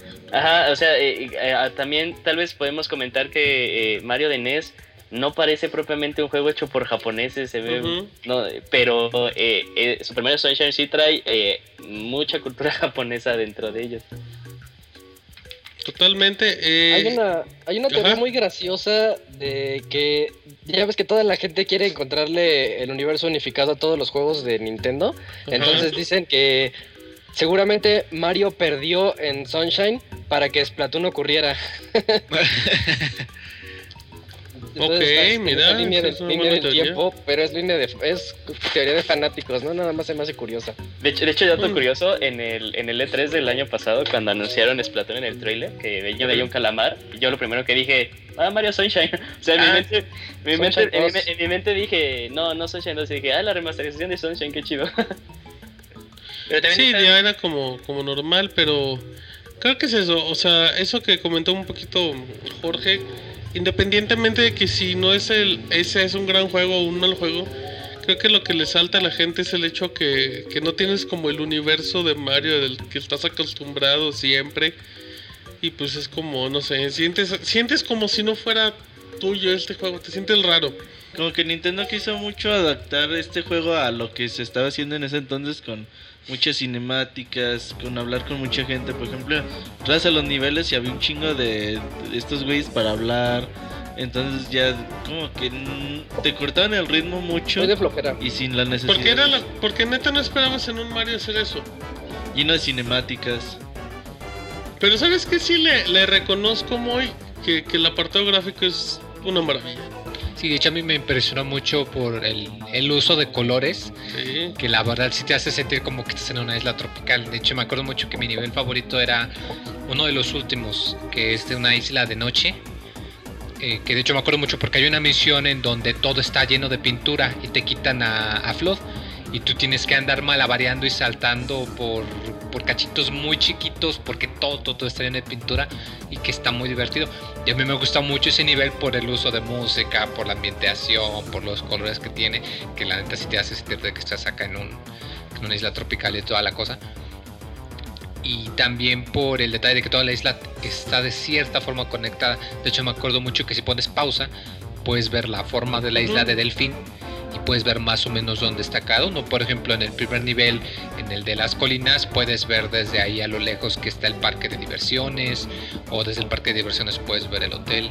Entonces a mí me gustó mucho. Yo la verdad no me enteré de que a la gente no le gustaba, sino hasta ya muchos años después. Pero yo honestamente nunca vi nada malo con Pero, este juego. pero es eso, no es que a la gente no le gustara, sino que la gente no lo jugó. yo creo que es más eso.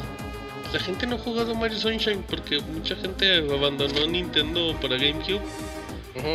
Es Sí, eso, pues, o sea, yo, no, yo no conozco personas que digan el juego está feo. Pero te conozco muchísimas personas que te digan nunca lo jugué. Y es eso, o sea, es el juego más olvidado de la serie, pero pues no significa que sea el más feo.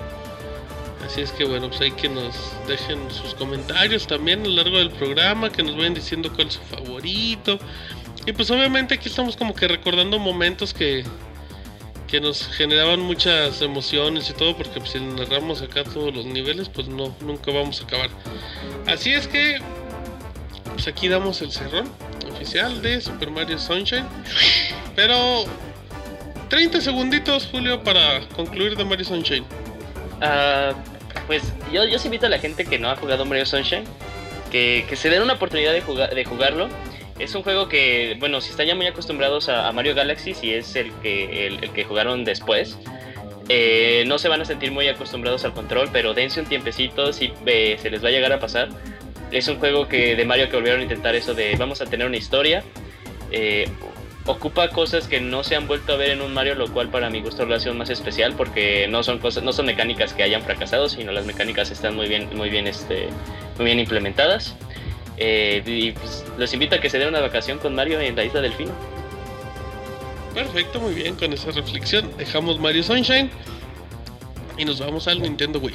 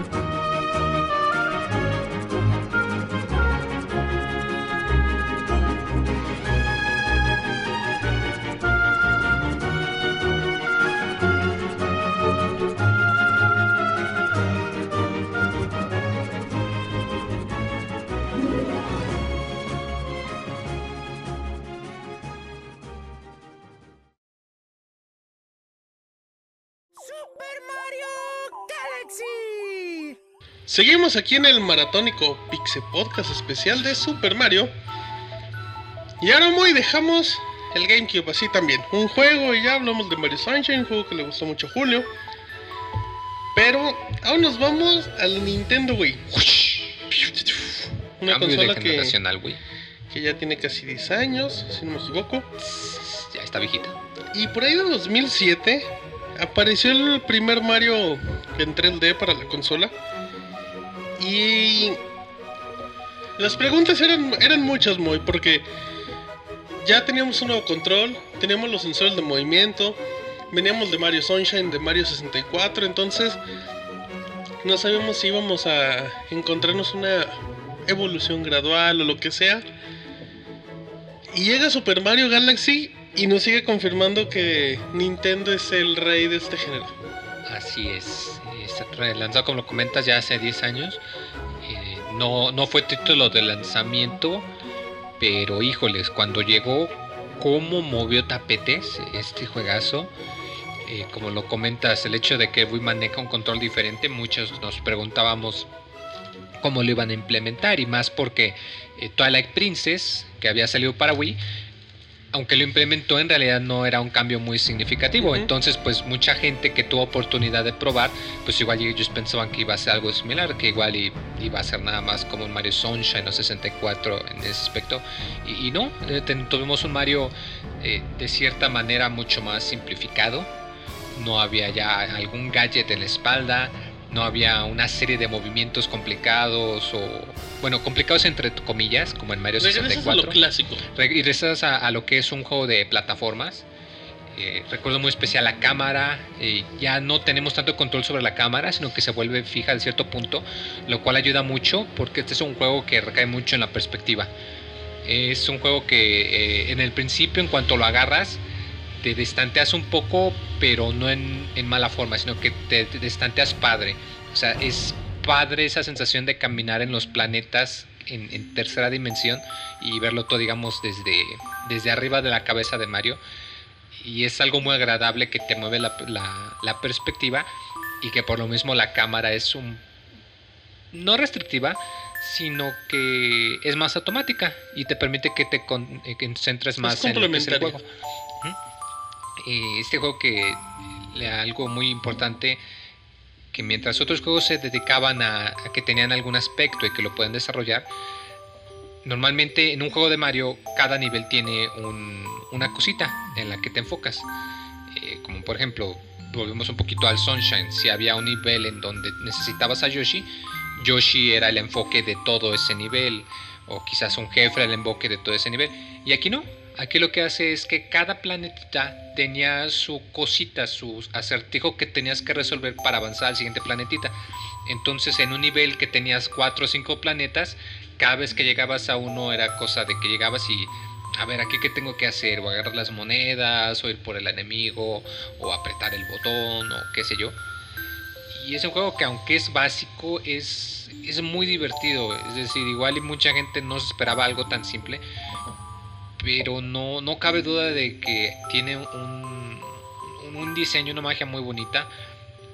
Igual el, el manejo de, la- de las texturas y los colores se ve increíble. El hecho de que estés en el espacio pues permite que, que haya colores muy locochones a la distancia. Eh, la música tan instrumental también es muy bonita. Eh, de hecho, yo soy súper fan del- de una de las canciones de Mario Galaxy. que de hecho la, la reutilizan en, un juego más adelante que ahorita les hablamos. Y a mí es un, es un juego que a mí me gusta bastante. Es probablemente mi juego de Mario favorito, al menos de los 3D. No sé si alguien más opine algo distinto. Yo, yo de hecho opino igual que Moy. Es un, es un ya juego no que tengo nada que decir. eh, al, al instante en el que lo tomas te das cuenta que está revolucionando. Luego, luego, ya deja un poquito lo de la gravedad. Desde el inicio cuando Bowser llega a atacar y te dan ya por primera vez el control de Mario, sientes que estás ante, ante un control diferente porque ya estás usando tu nunchuck y tu control de Wii, el Wiimote. Eh, entonces eh, comienzas a ver cómo puedes apuntar a la tele para agarrar las estrellitas que están cayendo. O cuando te presenta por primera vez Rosalina al, a la estrellita esa que va a estar escondida en el sombrero de Mario, que ahorita no Destello, recuerdo. ¿no? El destello, ¿no? Así nada más. Y, y ya tienes una nueva mecánica que es que puedes hacer que Mario también golpee, de- gira y les pega o cuando salta puede dar otro como double jump para poder llegar más lejos. Entonces siento como que es la perfección en juegos de plataformas en 3D. Bueno, tal vez no la perfección, porque la perfección alcanzó un poquito más adelante, pero sí es ya lo más cercano que puede llegar a eso. Aquí en Super Mario Galaxy yo me acuerdo mucho... En el 2007 yo la verdad no estaba muy adentro de los videojuegos, de universidad, proyectos, la chingada. Pero cuando salió el E3 con Super Mario Galaxy yo también no... Pues yo no le veía mucha forma, yo decía pues otro juego de Mario. La verdad con Sunshine pues no quedé eh, muy contento y pues yo la verdad juegos de Mario no, no... Yo no era que quisiera más en ese entonces. Pero ya cuando empecé a escuchar la música de del jardín, güey, la del Wing, Wing Garden, no mames, güey. y Yo dije, ah, cabrón, espérate, Sí, esto, es esa- esa esto, es algo diferente, ¿no? Sí, Y ya tema, cuando empecé a ver tema. los trailers ya más definitivos de Super Mario Galaxy, cómo iba volando por los planetas, dije, ah, cabrón, no, no, esto es algo diferente a lo que hemos visto antes. El día del lanzamiento va, lo compras, güey. Y ya cuando te diste cuenta, ya jugaste 5 o 6 horas seguidas, te das cuenta que estás por primera vez ante un, un Mario diferente a lo que conocías anteriormente, aunque sigue siendo misma mecánica de saltar, eh, de golpear enemigos. Aquí Super Mario Galaxy es un deleite visual por todas partes. Cada vez que tú vas volando de un planeta en un planeta, se te hace bien chido cómo ves toda la perspectiva de Mario ahí y toda la, la trayectoria que, que genera la órbita del, del propio Mario. Los planetitos chiquitos que saltas, haces el salto largo en los planetitos y ves cómo vas volando y volando y volando en- entre Orbitando. esa partecita. Eh, Super Mario Galaxy se me hace un- una, toda una gozada. Su música totalmente orquestada, güey. Primera vez que Nintendo se animaba a meterle esa cantidad de presupuesto a, al juego.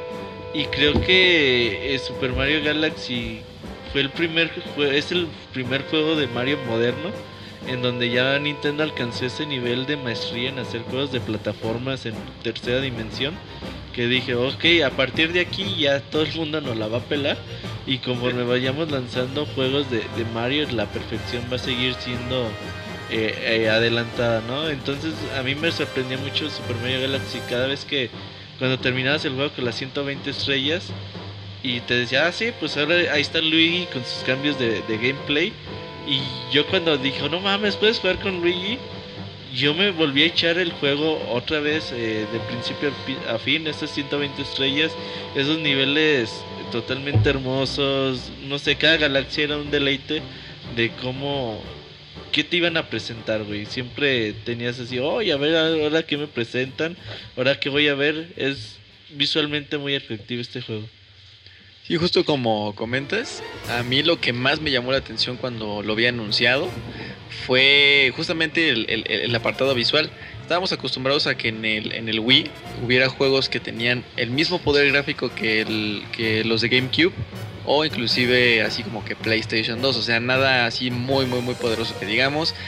También es una consola que no se veía así como que, más bien que no se veía en HD, sino que la máxima resolución que tenía era 480i. Pero a pesar de estas eh, limitaciones que tenía, creo que es uno de los mejores juegos eh, que se ven visualmente en el, en el Wii. Si, si, si no es que es el mejor eh, que se alcanza a ver en, el aspecto visual, que se maneja bastante bien pues los gráficos así como tal, no se ve eh, nada así como muy poligonal y también el manejo de las luces, sobre todo así el manejo de las luces conforme pues vas avanzando en las en las diferentes galaxias así pues se ve se ve realmente realmente sorprendente. Y eso bueno solamente dejando el aspecto visual que también la música como ya comentado su orquestada está súper súper genial.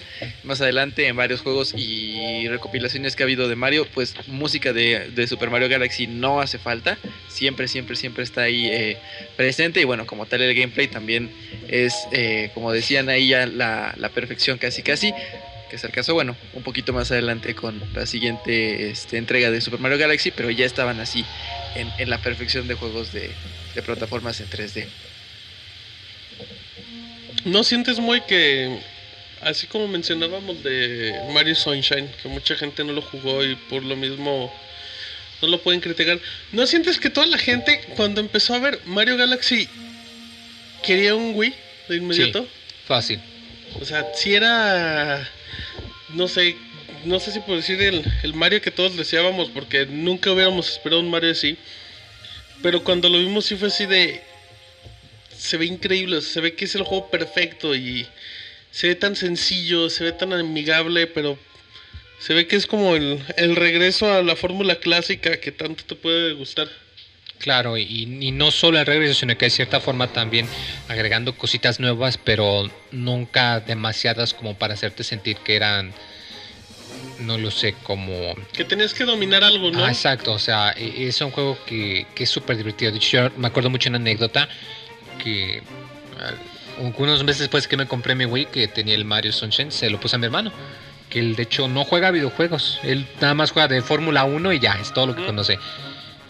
Y me puse a verlo jugar y me impresionó cómo inmediatamente en cuanto lo agarró, le, agarró la onda rapidísimo. O sea que sabía inmediatamente a dónde ir, sabía cómo moverse, sabía qué hacer, sabía cómo funcionaba cada cosa. Y bueno, nosotros que estamos acostumbrados a los juegos, pues se nos hace normal.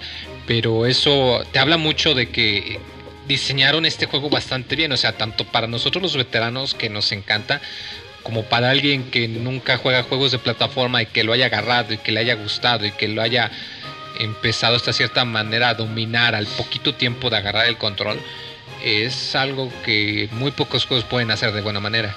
Fíjate que eso me pasó con un sobrino al que le regalé mi Wii. Porque lo, él lo veía jugando Mario Sunshine siempre. Se me hacía muy difícil Mario Sunshine para él. Porque te estoy hablando de un niño de 5, 4 años. Se decía, neta, está muy difícil. Dije, le voy a dar mi Wii. Y le voy a dar Mario Galaxy. Leí Mario Galaxy y así como dices, no se tardó ni dos minutos. Le entendió. Obviamente le batallaba en cuestiones de que pues, no le daba bien a los enemigos, pero porque no le medía. Pero pues al final era, era prueba y error. Pero lo amigable, lo sencillo, pero lo retador que sigue siendo el juego, o sea, es como algo, algo que me parece increíble de, de Mario Galaxy, que pues simplemente confirmó que, que Nintendo seguía a saber hacer las cosas con Mario y que nos esperaban todavía más. Claro. Y en cuestión de mecánicas, con los jefes finales, Robert, o detalles así. Aquí las mecánicas de gravedad se me hacían bastante chidas. Digo, eh, llegabas a un planeta muy chiquito y saltabas largo para que Mario estuviera así como orbitando en todo el planeta. Eh, llegabas a un planeta más grande que a lo mejor ya lo veías un poquito más, más plano en lugar de esférico. Y luego, por ejemplo, esos niveles de gravedad que te ponían de cabeza y tú seguías jugando de buena forma, aunque estuvieras de cabeza. Sí, le, agarrabas la onda rápido. Ajá, Sí. eh, creo que todas esas partes de gameplay están muy bien. El traje de abejita, güey, aunque mucha gente, uy, qué Ah, güey, la neta Está bien de chido, todos, pero está muy bonito. El traje de fantasma que casi no se usa. ¿No hay de nube en ese? No, el, el de nube, nubes. el de chido. en el 2. Ok. ¿Ah, es el el que está, el que está, Sí. sí, el que está es el, el hongo, el hongo de resorte. está bien chido ese, ese power up. Me acuerdo mucho que te lo ponen en una galaxia que asemeja eh, una habitación de un niño chico ahí con sus juguetes de madera y toda la Con cosa.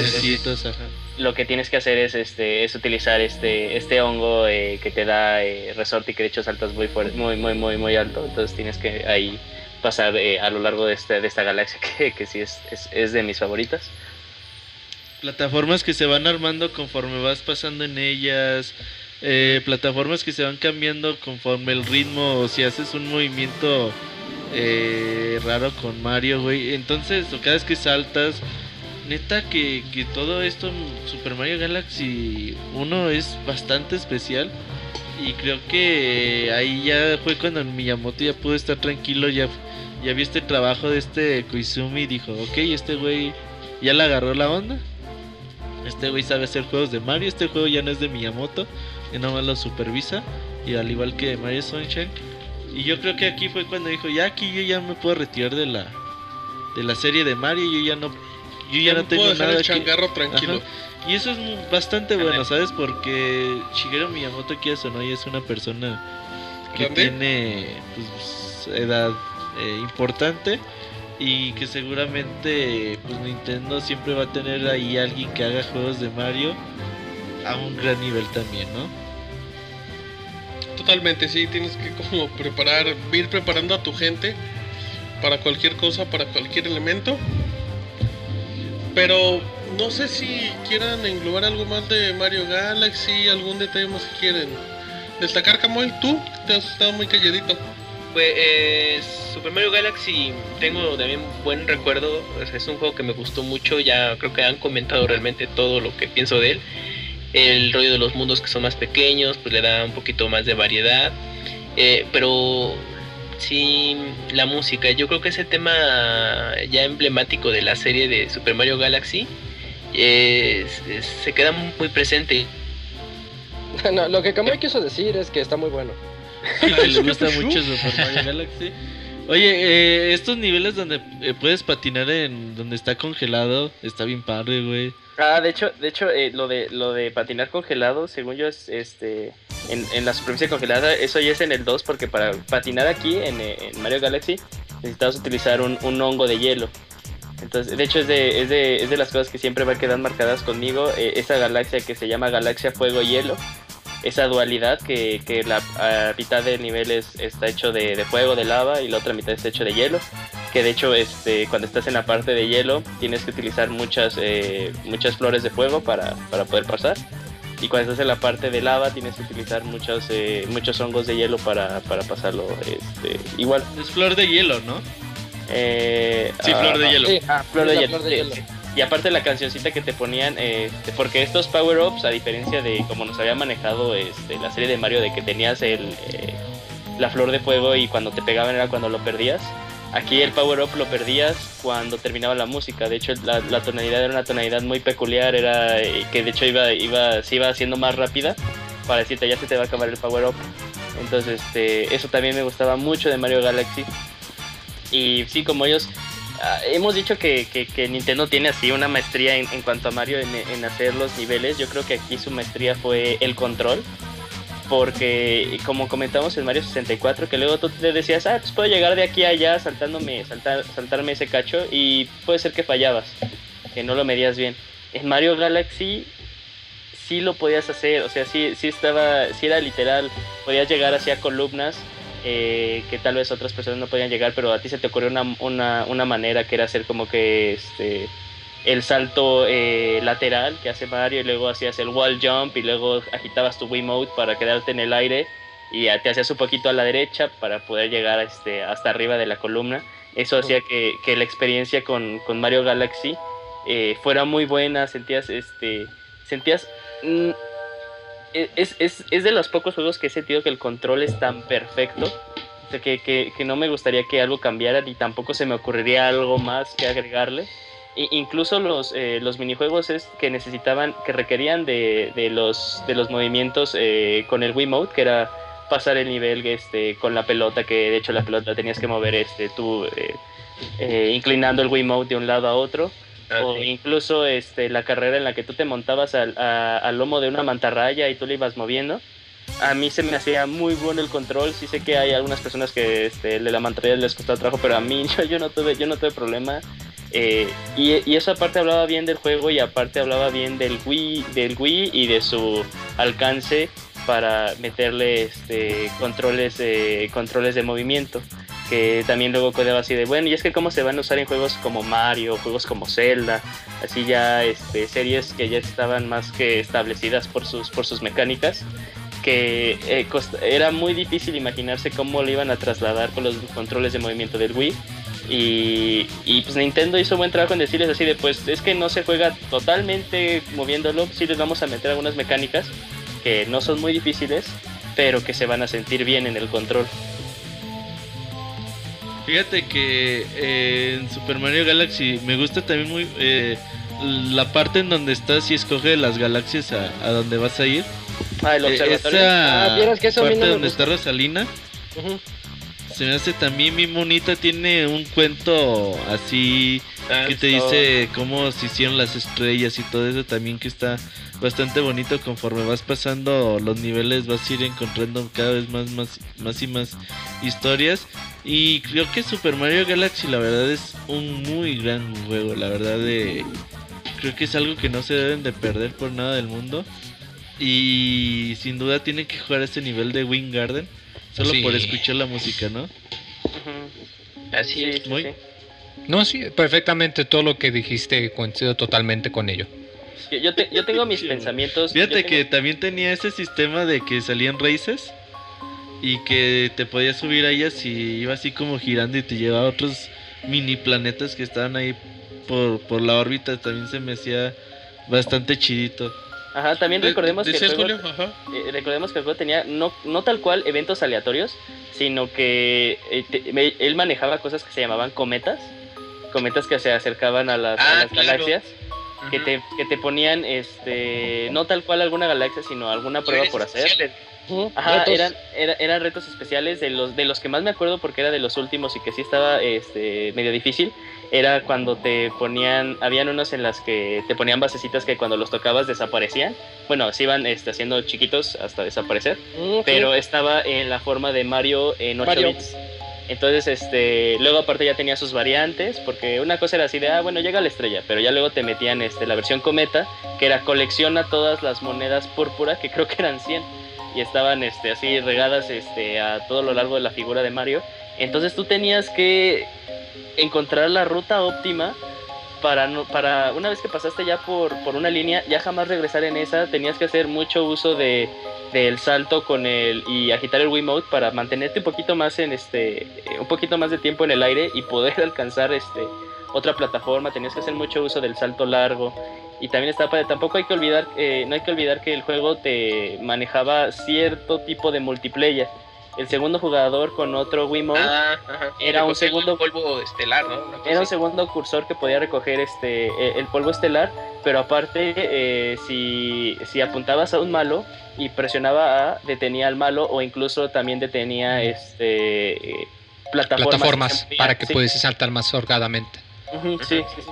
Entonces, este, pues también estaba, no es, no es como que la experiencia más chida de, de, un, de un juego multiplayer y de un juego cooperativo, pero te daba esa, esa facilidad y, y también se agradece mucho, o sea, es, es era, era algo totalmente optativo que, este, que no pegaba mucho en la experiencia de, del jugador que, que estuviera jugando Mario Galaxy. La- las peleas contra Bowser también me, me gustaban mu- mucho.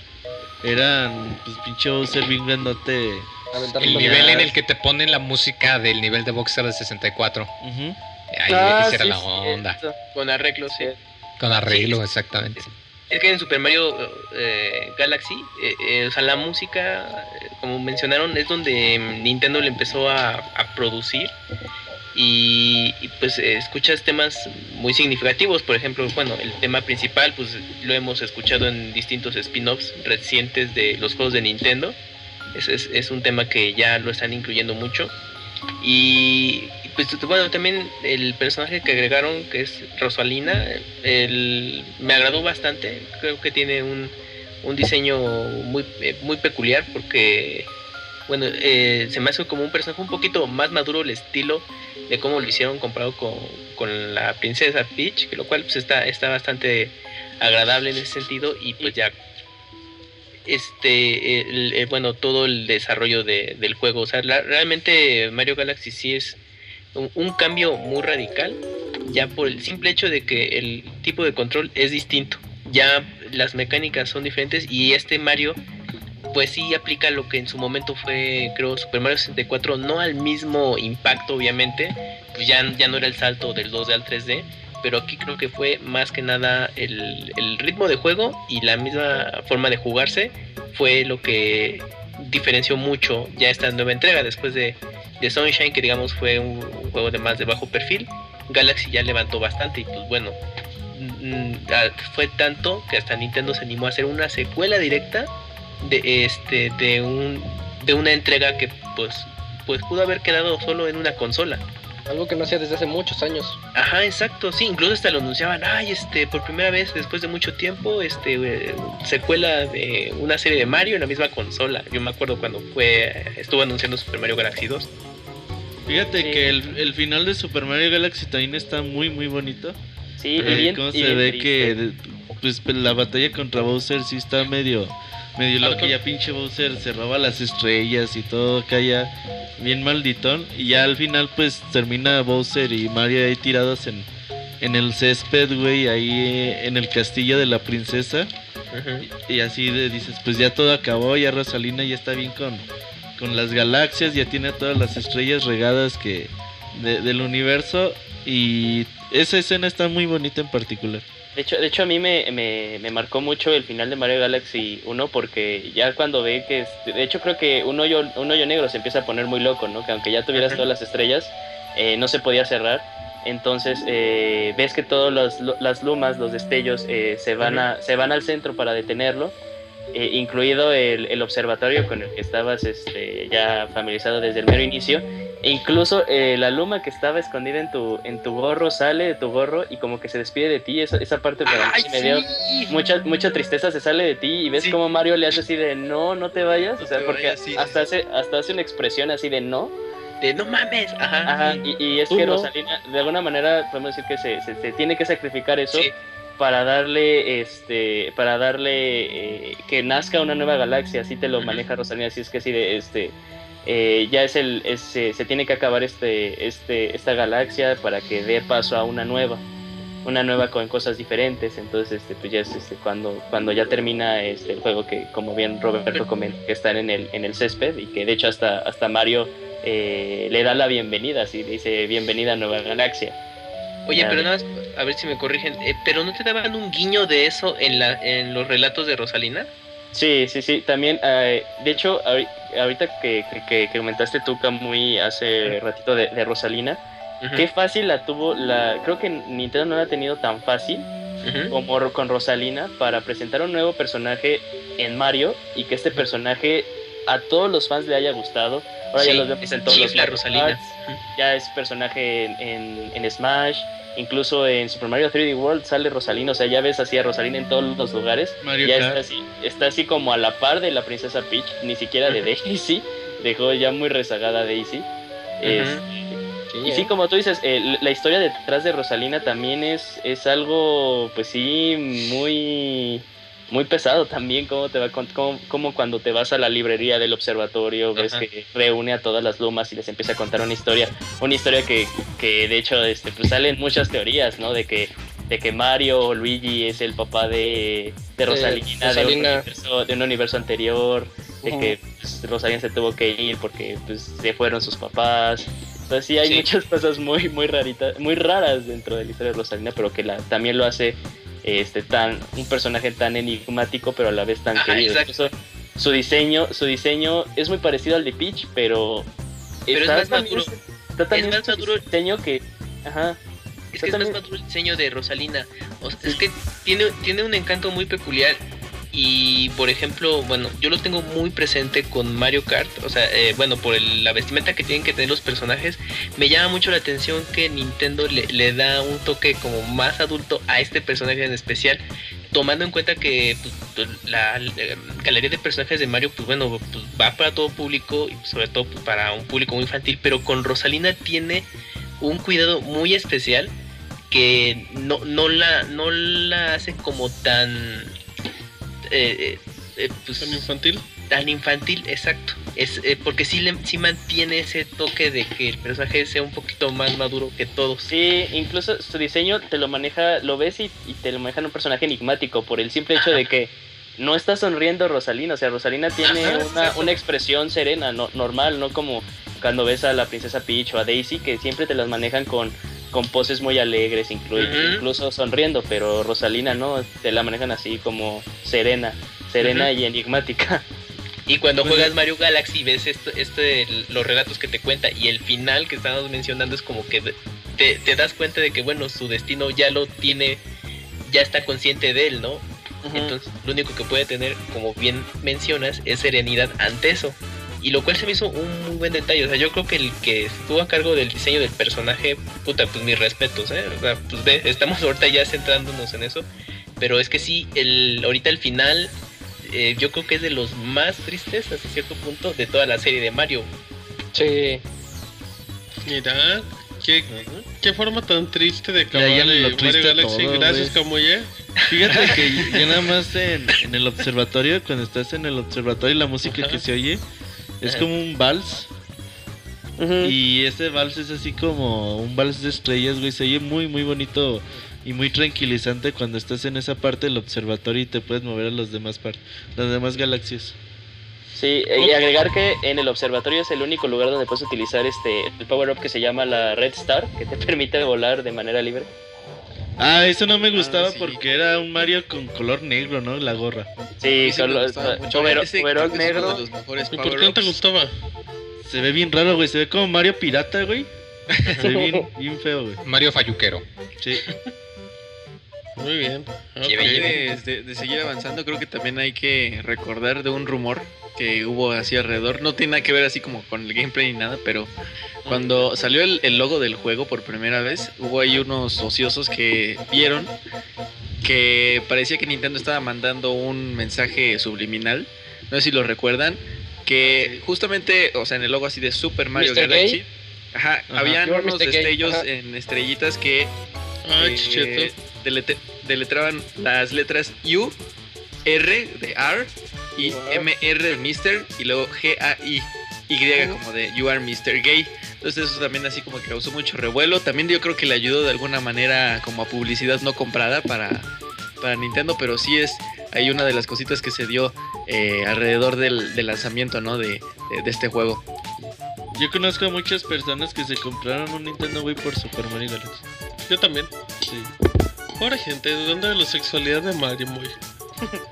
Pero ¿cómo se atreven? Mario es un icono, ¿No crees que es Jotito? no sé, Su hermano. Ah, no tuviste, no tuviste el valor para decir que que no. Sí. tajantemente no. Ok, bueno. Se pusieron muy serios en Mario Galaxy, pero pues. Vámonos. Vámonos a Mario Galaxy 2 y ahorita venimos.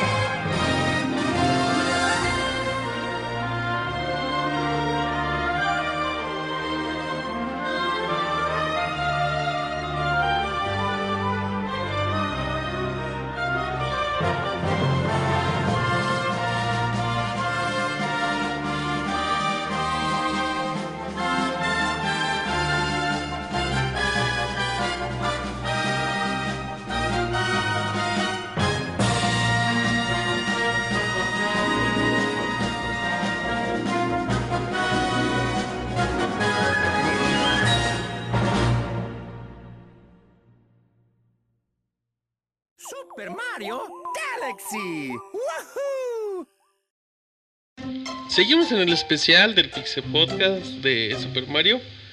Y muchas gracias por acompañarnos y por seguir dejándonos sus comentarios. Es muy valioso para nosotros. Pero como empezaron a comentar ya en la parte final de Super Mario Galaxy, pues hay Super Mario Galaxy 2. Es algo muy raro de ver. Secuelas en. Secuelas de un Mario en una misma consola. Y lo más raro sería que. Pues no sé, muchos creían que después de Mario Galaxy pues ya era como que algo también muy difícil de superar. Y bueno, pues ¿cuáles fueron los resultados, Isaac? Pues llega finalmente Mario Galaxy 2, un juego que de hecho hace rato decía que Mario Galaxy 1 casi roza la perfección en, cu- en cuanto a mecánicas. Galaxy 2 es el que llega y le da clases a todos los demás juegos de plataformas en tres dimensiones, aunque no sean de plataformas también, a todos en tres dimensiones. Los de deportes. Porque A los Sí, shooters. a, a todos, a los shooters. Es que, es que es impresionante la manera en la que el diseño de, nive- de niveles evolucionó del 1 al 2, cómo, cómo pasa de lado la historia. Si el 1 está muy arraigado a una historia que bien comentamos que puede ser un poquito triste, El 2 siento yo que deja un poquito eso de lado y se va 100% a las mecánicas o al gameplay del título. Ya no tienes que pasar ese tedio entre ir querer ir de un nivel a otro y tienes que irte otra vez al observatorio y ver los que se han desbloqueado y etcétera. Ya tienes una forma de ver el, mapa al estilo de Super Mario Bros 3 o Worlds en, en donde tú eliges, ah, yo me voy a este nivel y ya mm, regresan viejos viejos enemigos ya, ya vistos también en títulos anteriores, en específico Mario Galaxy 1, yo lo llamaría al 2, es más un Mario Galaxy 1.5. Estamos viendo la evolución en cada aspecto del juego anterior, pero de una forma que solo Nintendo pudo haber hecho, repleta de magia, eh, los personajes igual de icónicos que siempre. Regresa Yoshi, todo el mundo quería ver a Yoshi en un Mario Galaxy y es, impre- es impresionante perro, poder ¿no? volverte a volverte a subir en él y- e ir en todos los niveles en los que puedes, porque obviamente es por cada nivel y y resolver esos acertijos que solamente Yoshi puede puede ayudarte con ellos, ya sea dependiendo las cosas que, le des de comer, hay, un- hay unos poderes que, por ejemplo, recuerdo uno que cuando se lo come se hace, se enchila, e- es un chile y se, se enchila y se echa a correr, entonces puede subir unas plataformas que de otra forma son inalcanzables. Detallitos que tiene este juego que lo hacen realmente el mejor juego en plataformas de tres dimensiones que, que ha habido hasta la fecha. De hecho, no, no, la veo muy difícil que lo puedan superar. Sí, Oye, Moy, ¿tú qué haces cuando te comes un chile? ¿También te Tomo subes agua. a la escalera o algo así? Tomo agua. Pero te enchilas más con el agua, ¿no? Bueno, Fíjate que, Sí, Pero Moy. toma agua. Ay, Moy. fíjate ¿Tú que qué también tomas se dice entonces, que- Martín? que- ¿Leche? Que tomes, que tomes leche, pero también se Sí, escucha medio después de raro. comer chile, tomo leche. Ok, Está bien, está bien. cada quien. Groseros. ¿Tú, Hola. qué? Yo ni dije nada. Pero bueno, estábamos hablando de Mario Galaxy 2. Que en cuestión de mecánicas no hay como que cambios, ¿no? Es más Fíjate el que- diseño de niveles. El diseño de Super niveles es lo Galaxy 2 que, lo que tiene. eh, yo me acuerdo mucho cuando se anunció, güey, pues la gente. La gente a veces se acostumbra y dice, no más hay un Mario por generación, ¿no? Entonces ya cuando salió Super Mario Galaxy 2 se lo anunciaron, decían, uy, ya se ve que Nintendo está acabado. Ya está urgido, hay que sacar más. ya, ya se ve que desde Super Mario Bros. 2 no hacían esto, entonces como que estaban muy muy renuentes, güey, a, a, a ver Super Mario Galaxy 2. Pero cuando salió, de hecho, tiene un Metacritic como de 94, 95. Tiene creo. Metacritic de 5 de 5. 5 de 5 dice. Ay, órale. 5 de 5. Mira, muy mal. Entonces, la verdad, el mundo se maravilló porque este juego, pues hace todo lo que hace bien Super Mario Galaxy 1, pero aquí es como que ya le dijeron a los desarrolladores de niveles, dense vuelo, cabrones, hagan los pinches niveles más locos que se le puedan ocurrir. Y lo hicieron y por ejemplo tiene Super Mario Galaxy 2 una particularidad de que tiene muchos niveles que te ponen la perspectiva en 2D. Sí, Porque Sí. Nintendo en ese entonces estaba muy... eh, pues algo un poquito sacado de onda, güey, porque Super Mario Galaxy 1 vendió como 9, 11 millones de copias. Y, Super, y New Super Mario Bros. do- eh, de Wii en ese entonces ya lleva como 15 millones, güey. sí, sí, sí. Entonces como que decía, ¿por qué a la gente le gustan más los Mario 2D que los Mario 3D? Eh, entonces aquí trataron de experimentar mucho con niveles que te metías y te llevaban como un Mario 2D de eh, scrolling de izquierda a derecha y manejar mucho, pero aquí ya también hay novedades, por ejemplo está el sale el trompo, el trompo que, es, que eh, excava, güey. Entonces está bien chido porque te metes, eh, usas el trompo, te, te metes al otro lado y sales por el otro lado del planeta. Eh, y así te la pasas para resolver acertijos. La música está muy, muy cabrona. Si la del 1 está chingona, esta todavía está más chingona todavía. Entonces, eh, Super Mario Galaxy 2 supera en todas las formas a Super Mario Galaxy 1. Eh, ah, estuve jugando la- las últimas semanas y estuve alternando con Metal Gear Solid eh, 5 y, y Mario Galaxy. Y te das cuenta que en Metal Gear tú estás tenso. Tú estás jugando y estás tenso, dices que no me vean, que no me detecten. Y estás jugando Mario Galaxy 2 y neta, estás con una pinche sonrisa de oreja a oreja disfrutando la música, dando saltos, si quieres no hay pedo. Te hacen un paseo. Es como si estuvieras eh, divirtiéndote eh, en su total magnitud. Metal Gear Solid 5, pues ya hemos dicho que es un mega pinche juegazo. Pero es un juego que te pone tenso, que te pone a veces hasta intranquilo. Y Mario Galaxy 2 es un juego que te dice disfruta lo que estás haciendo, disfruta lo que estás oyendo, disfruta lo que estás viendo. 100% para disfrutar Mario Galaxy 2. También los, los disfraces regresan los del 1 y aparte como tú ya dijiste, tenemos unos nuevos que hacen más énfasis en cómo interactúas con el con, ah, con los escenarios. Eso a mí también me gusta mucho. Sí, tenemos eh, la inclusión del, del- de la flor de, de nube, que puedes generar tres nubecitas, entonces este, eso también te, te da total libertad. Bueno, y aparte hace a Mario un poquito más liviano, entonces salta un poquito más alto. Te da, total, te, da, te da la libertad de poner todas estas tres, este, estas tres plataformas que tú tienes así donde tú quieras y usarlas como tú, como tú mejor creas. También te da el, el, el hongo de roca, que de hecho te lo, te lo presentan de una manera muy, muy, muy padre porque te transformas en roca y lo primero que te ponen es algo semejante a unos pines. Entonces, este, pues ya te lanzas, agitas el Wiimote y haces como una chuza. Entonces, este, los, más que nada los niveles alrededor de este, de este, de este power up es este niveles donde tienes que hacerlo tú las cosas muy rápidas, utilizar rampas así como si fueras un Goron eh, de, de Legend of Zelda. Eh, como dice Isaac, este, le meten también poderes a, a Yoshi, que es el Dash Pepper, que lo hace rápido y puede este, escalar eh, paredes, que están, bueno, paredes. Eh, lo inflan para y que ahí tú lo puedes decir, bueno, puedes hacer que este, sople para que se eleve. O mantenga el Eh, aire para que esté así un Ah, ratito. para que mantenga el aire o, y también tiene este, una, una fruta que lo ilumina, entonces este, ahí te lo ponen así como en plataformas que tú no puedes ver, pero si Yoshi está iluminado, tú puedes ver este, bien cómo se van formando todas las plataformas. Y pues sí, este, para mi gusto Super Mario Galaxy 2, Nintendo se digo a sí mismo, ¿quieren ver cómo nos humillamos a nosotros mismos? Pues ahí les va Super Sí. Mario Galaxy 2, así de, ah, creían que ya habíamos este, alcanzado la perfección, pues no. Y, y va, ahí va Super Mario Galaxy 2 eh, a demostrar las cosas. Este, la música, como dice Roberto, muy buena. El eh, cuando entras al generador de, de Bowser, que es este, el último castillo de Bowser, esa canción, yo al momento que me metí a ese nivel, jamás me había emocionado tanto una canción de Mario en mucho tiempo, pero eh, es que esa canción iba perfecto. O sea, estás Sí. acostumbrado a que las canciones de los, de los castillos pues fueran este, pues, tenebrosas, ¿no? Pero esta canción te emocionaba con, eh, con, con los primeros acordes del violín. Luego este, la batalla también con Bowser, la segunda, la segunda este, versión. Eh, la batalla final también, la canción que te ponen, muy emocionante. De hecho, está en Smash. La- las dos que les comenté están en Smash, ahí por si tienen duda de cuál, de cuál es. Eh, pues es, es, es mi juego favorito de toda la vida. Ese, sí, Mario Galaxy 2 es mi juego favorito de toda la vida. Bueno, no, es Super Metroid y Mario Galaxy. Están empatados. Es lo que a decir, este güey cada vez que habla de un juego nuevo, No, no, es de "Es mi juego favorito". favoritos de la vida. Lo, que había, dicho en el, baúl fue que estaba empatado con, Mario Galaxy 2. Cuando hablo mucho de Super Metroid, paso a Super Metroid, pero cuando hablo de Mario Galaxy 2, ah, pues paso a Mario Galaxy 2, pero sí están, están totalmente empatados.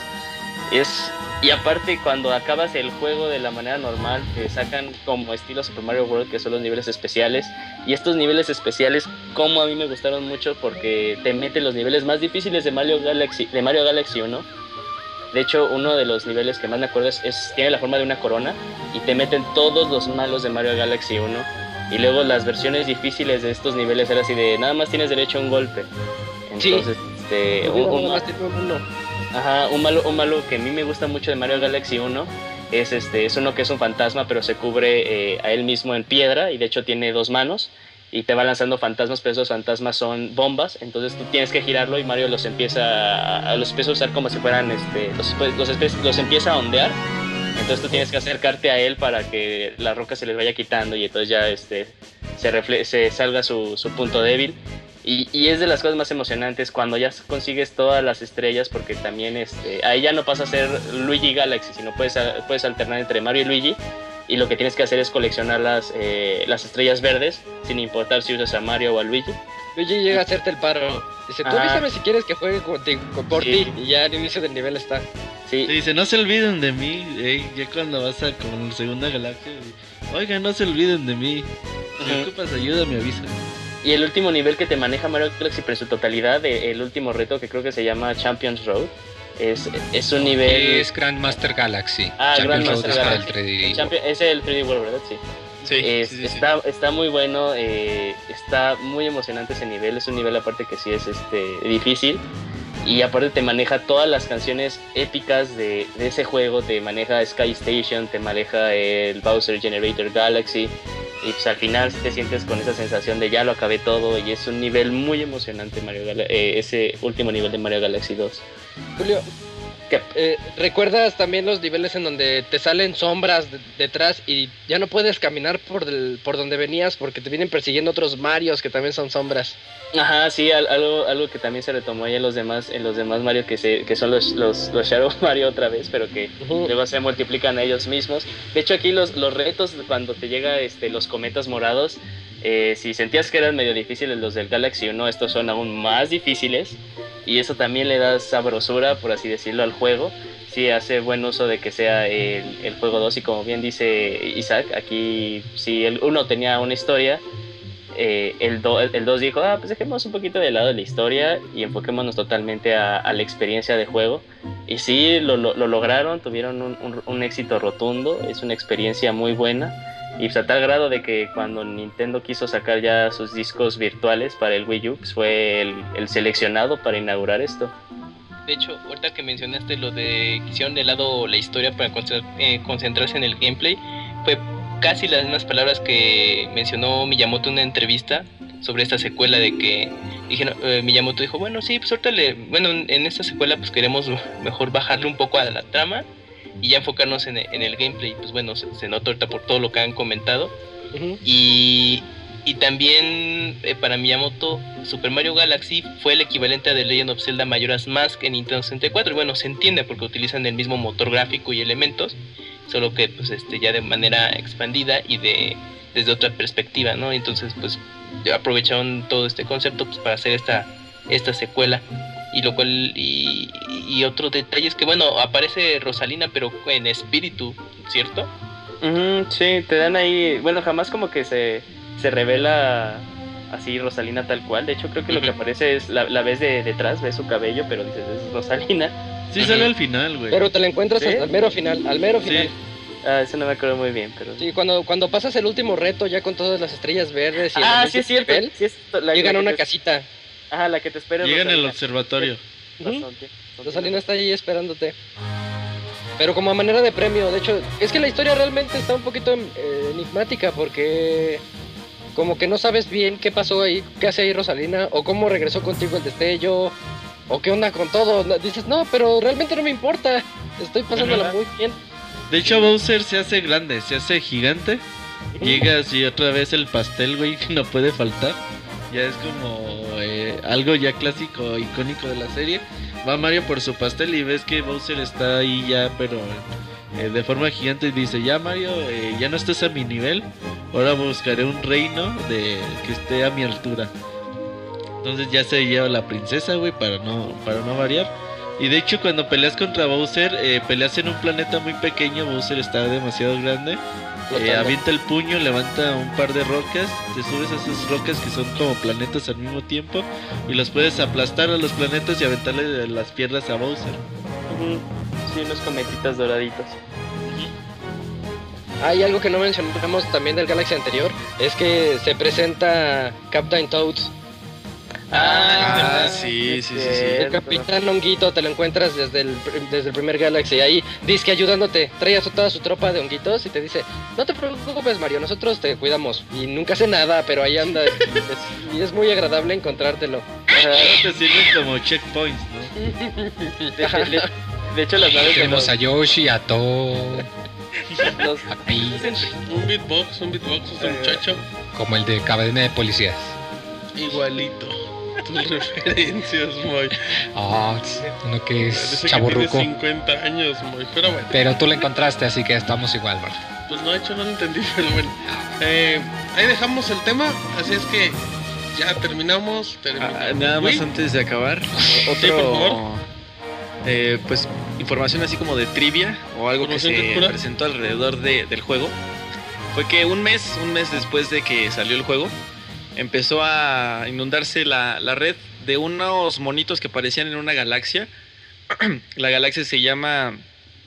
eh, es como la que decía Julio, que era como fuego hielo o algo así, no me acuerdo del nombre de la galaxia.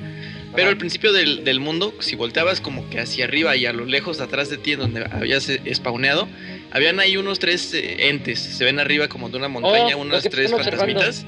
Sí, que te están ahí observando de lejos.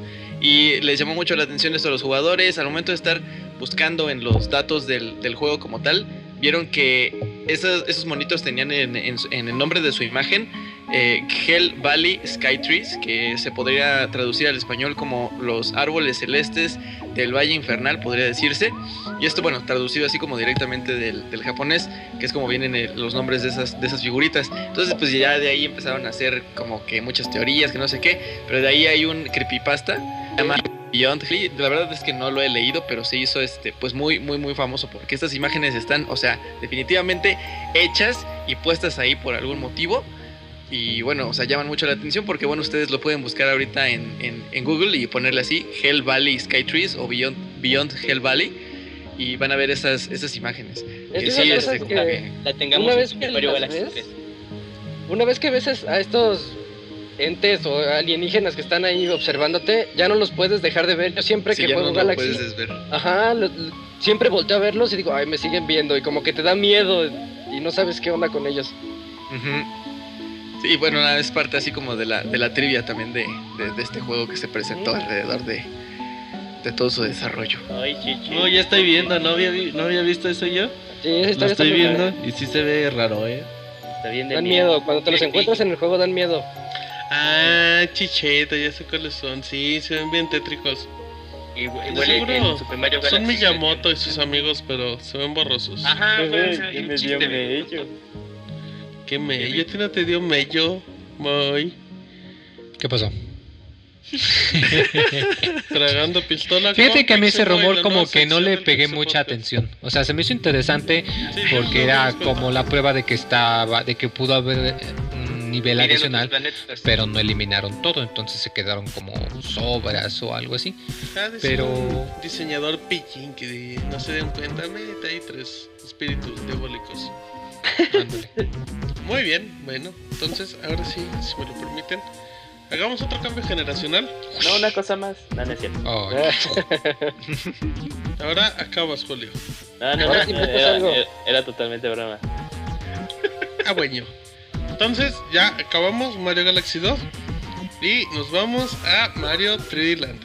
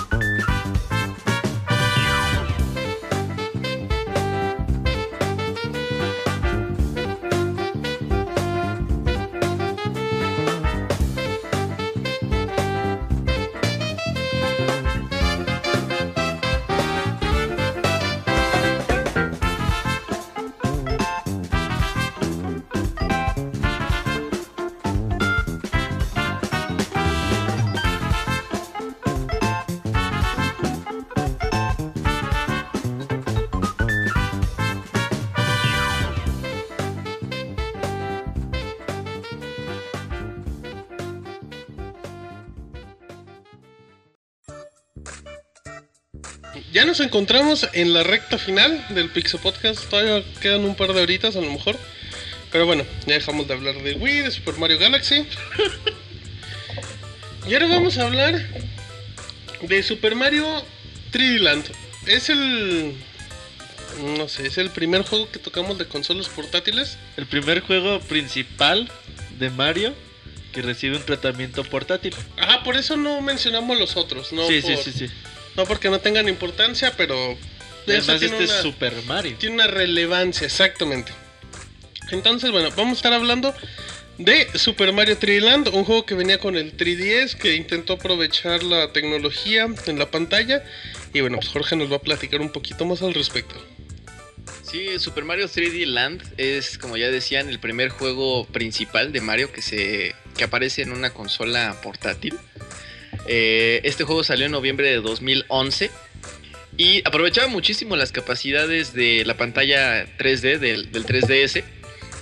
Lo, lo- era importante porque de alguna manera pues modificaba el, el- el gameplay. Había inclusive imágenes que, bueno, niveles digamos eh, que aparecían en el juego que si los veían ustedes en 2D sin activar el deslizador, se veían como de esas figuras imposibles que son este, famosísimas, que de alguna manera como que terminan en un sitio pero parecen infinitas. Pueden buscar una ahorita también en imágenes de Google como imágenes imposibles. Pero si ustedes la hacían en 3D, se veía ya que no era una imagen imposible, sino nada más una ilusión óptica.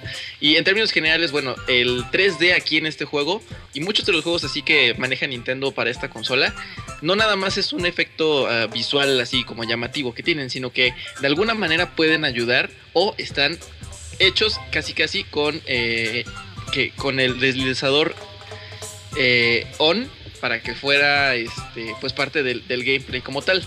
Entonces, bueno, este juego es eh, tuvo mucho hype antes de que saliera porque era la primera vez después de Super Mario Bros. 3 que volvíamos a ver el regreso de la hoja eh, que te convertía en Mario Tanuki. Era eh, pues sí, súper importante, hypeando a todos, vendió muchísimas copias, 10.10 millones, se convirtió en el tercer juego más vendido para la consola del 3DS. Y bueno, pues eh, este juego eh, centra su gameplay como en una combinación entre 2D, 3D. Eh, parece que también los niveles están hechos como si fuera una combinación entre Super Mario Galaxy y Super Mario Bros. 3, en los cuales eh, vemos inclusive un- algo de diseño del Super Mario Bros. 3, se ven los bloques que, que aparecen, por ejemplo, en los primeros niveles que tienen la sombra como sobre el escenario que ya estábamos platicando desde hace algunas horas. Y eh, pues se mueve este estos niveles, como les digo, una combinación 2D, 3D, que de repente hay algunos en los que hay que caminar de izquierda a derecha, pero puedes tener un poquito de profundidad para llegar hacia el fondo o hacia, o hacia, o hacia la pantalla, digamos. Y bueno, es un juego bastante, bastante entretenido. Mantiene las cosas muy simples, únicamente con los botones así de correr, el botón de brincar y los botones nada más para, para movilizarse, bueno, que sería el, el- deslizador como tal. La verdad es un juego bastante, bastante entretenido. Si este juego no lo han jugado, yo la verdad sí lo recomendaría mucho.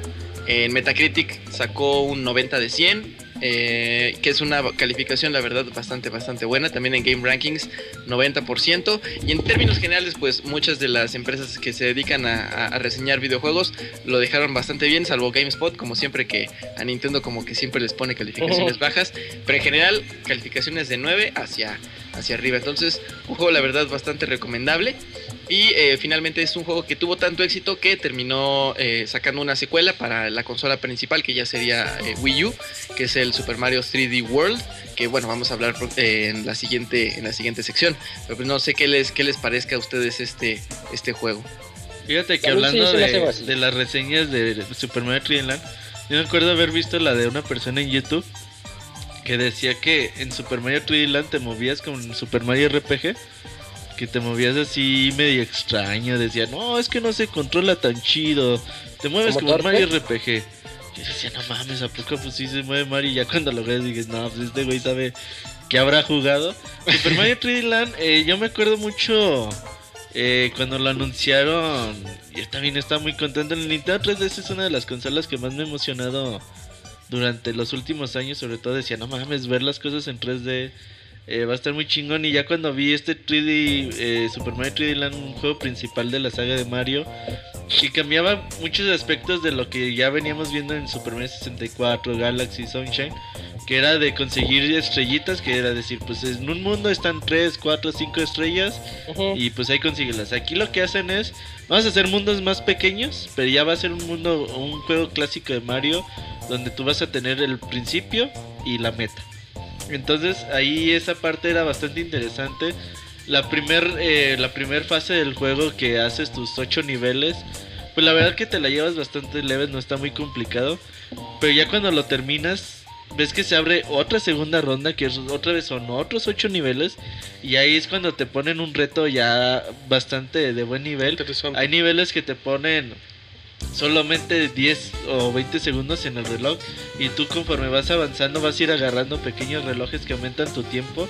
Esos niveles qué chingones están porque aparte ya tienes que agarrar las tres monedas, tienes que hacer diferentes acciones que te van a hacer que te que tu tiempo se vaya agotando más rápido y la verdad es que Super Mario 3D Land a mí me gustaba mucho, mucho, mucho. Fíjate que. Creo que para mí Super Mario 3D Land es como la experiencia más similar que puedo encontrar yo el de Mario 64. Eso que comentas de que los niveles son muy cortitos, o sea, realmente si no te vas a descubrir los secretos, sí te los pasa de inmediato, pero me gustaba mucho las perspectivas, o sea, prácticamente que siempre intentaba, podías ver como la mayor parte del nivel a lo lejos. Eh, tenías que escalar o tenías que descender y bueno, la profundidad en la que trabajaba el 3DS pues era magnífica. Tenía sus elementos como en dos dimensiones también, tenía detallitos así. Pero es cierto eso que dices, tú, tú juegas la primera parte o la primera ronda y dices, ah, mira, pues un, un Mario como para disfrutar. Está bonito. Pero cuando arranca la segunda ronda sí debes de ponerte bien bravo, o sea, los power-ups me encantan. El control de 3DS funciona a la perfección. Gráficamente se ve maravilloso. No hay niveles que se repitan, güey. No, no, O sea, todo es nuevo. Todos tienen, por ejemplo, puedes haber dos, tres niveles de nieve. Ujú. Pero cada uno tiene muchas cosas diferentes, no es de que nomás te tengan elementos así parecidos y ya.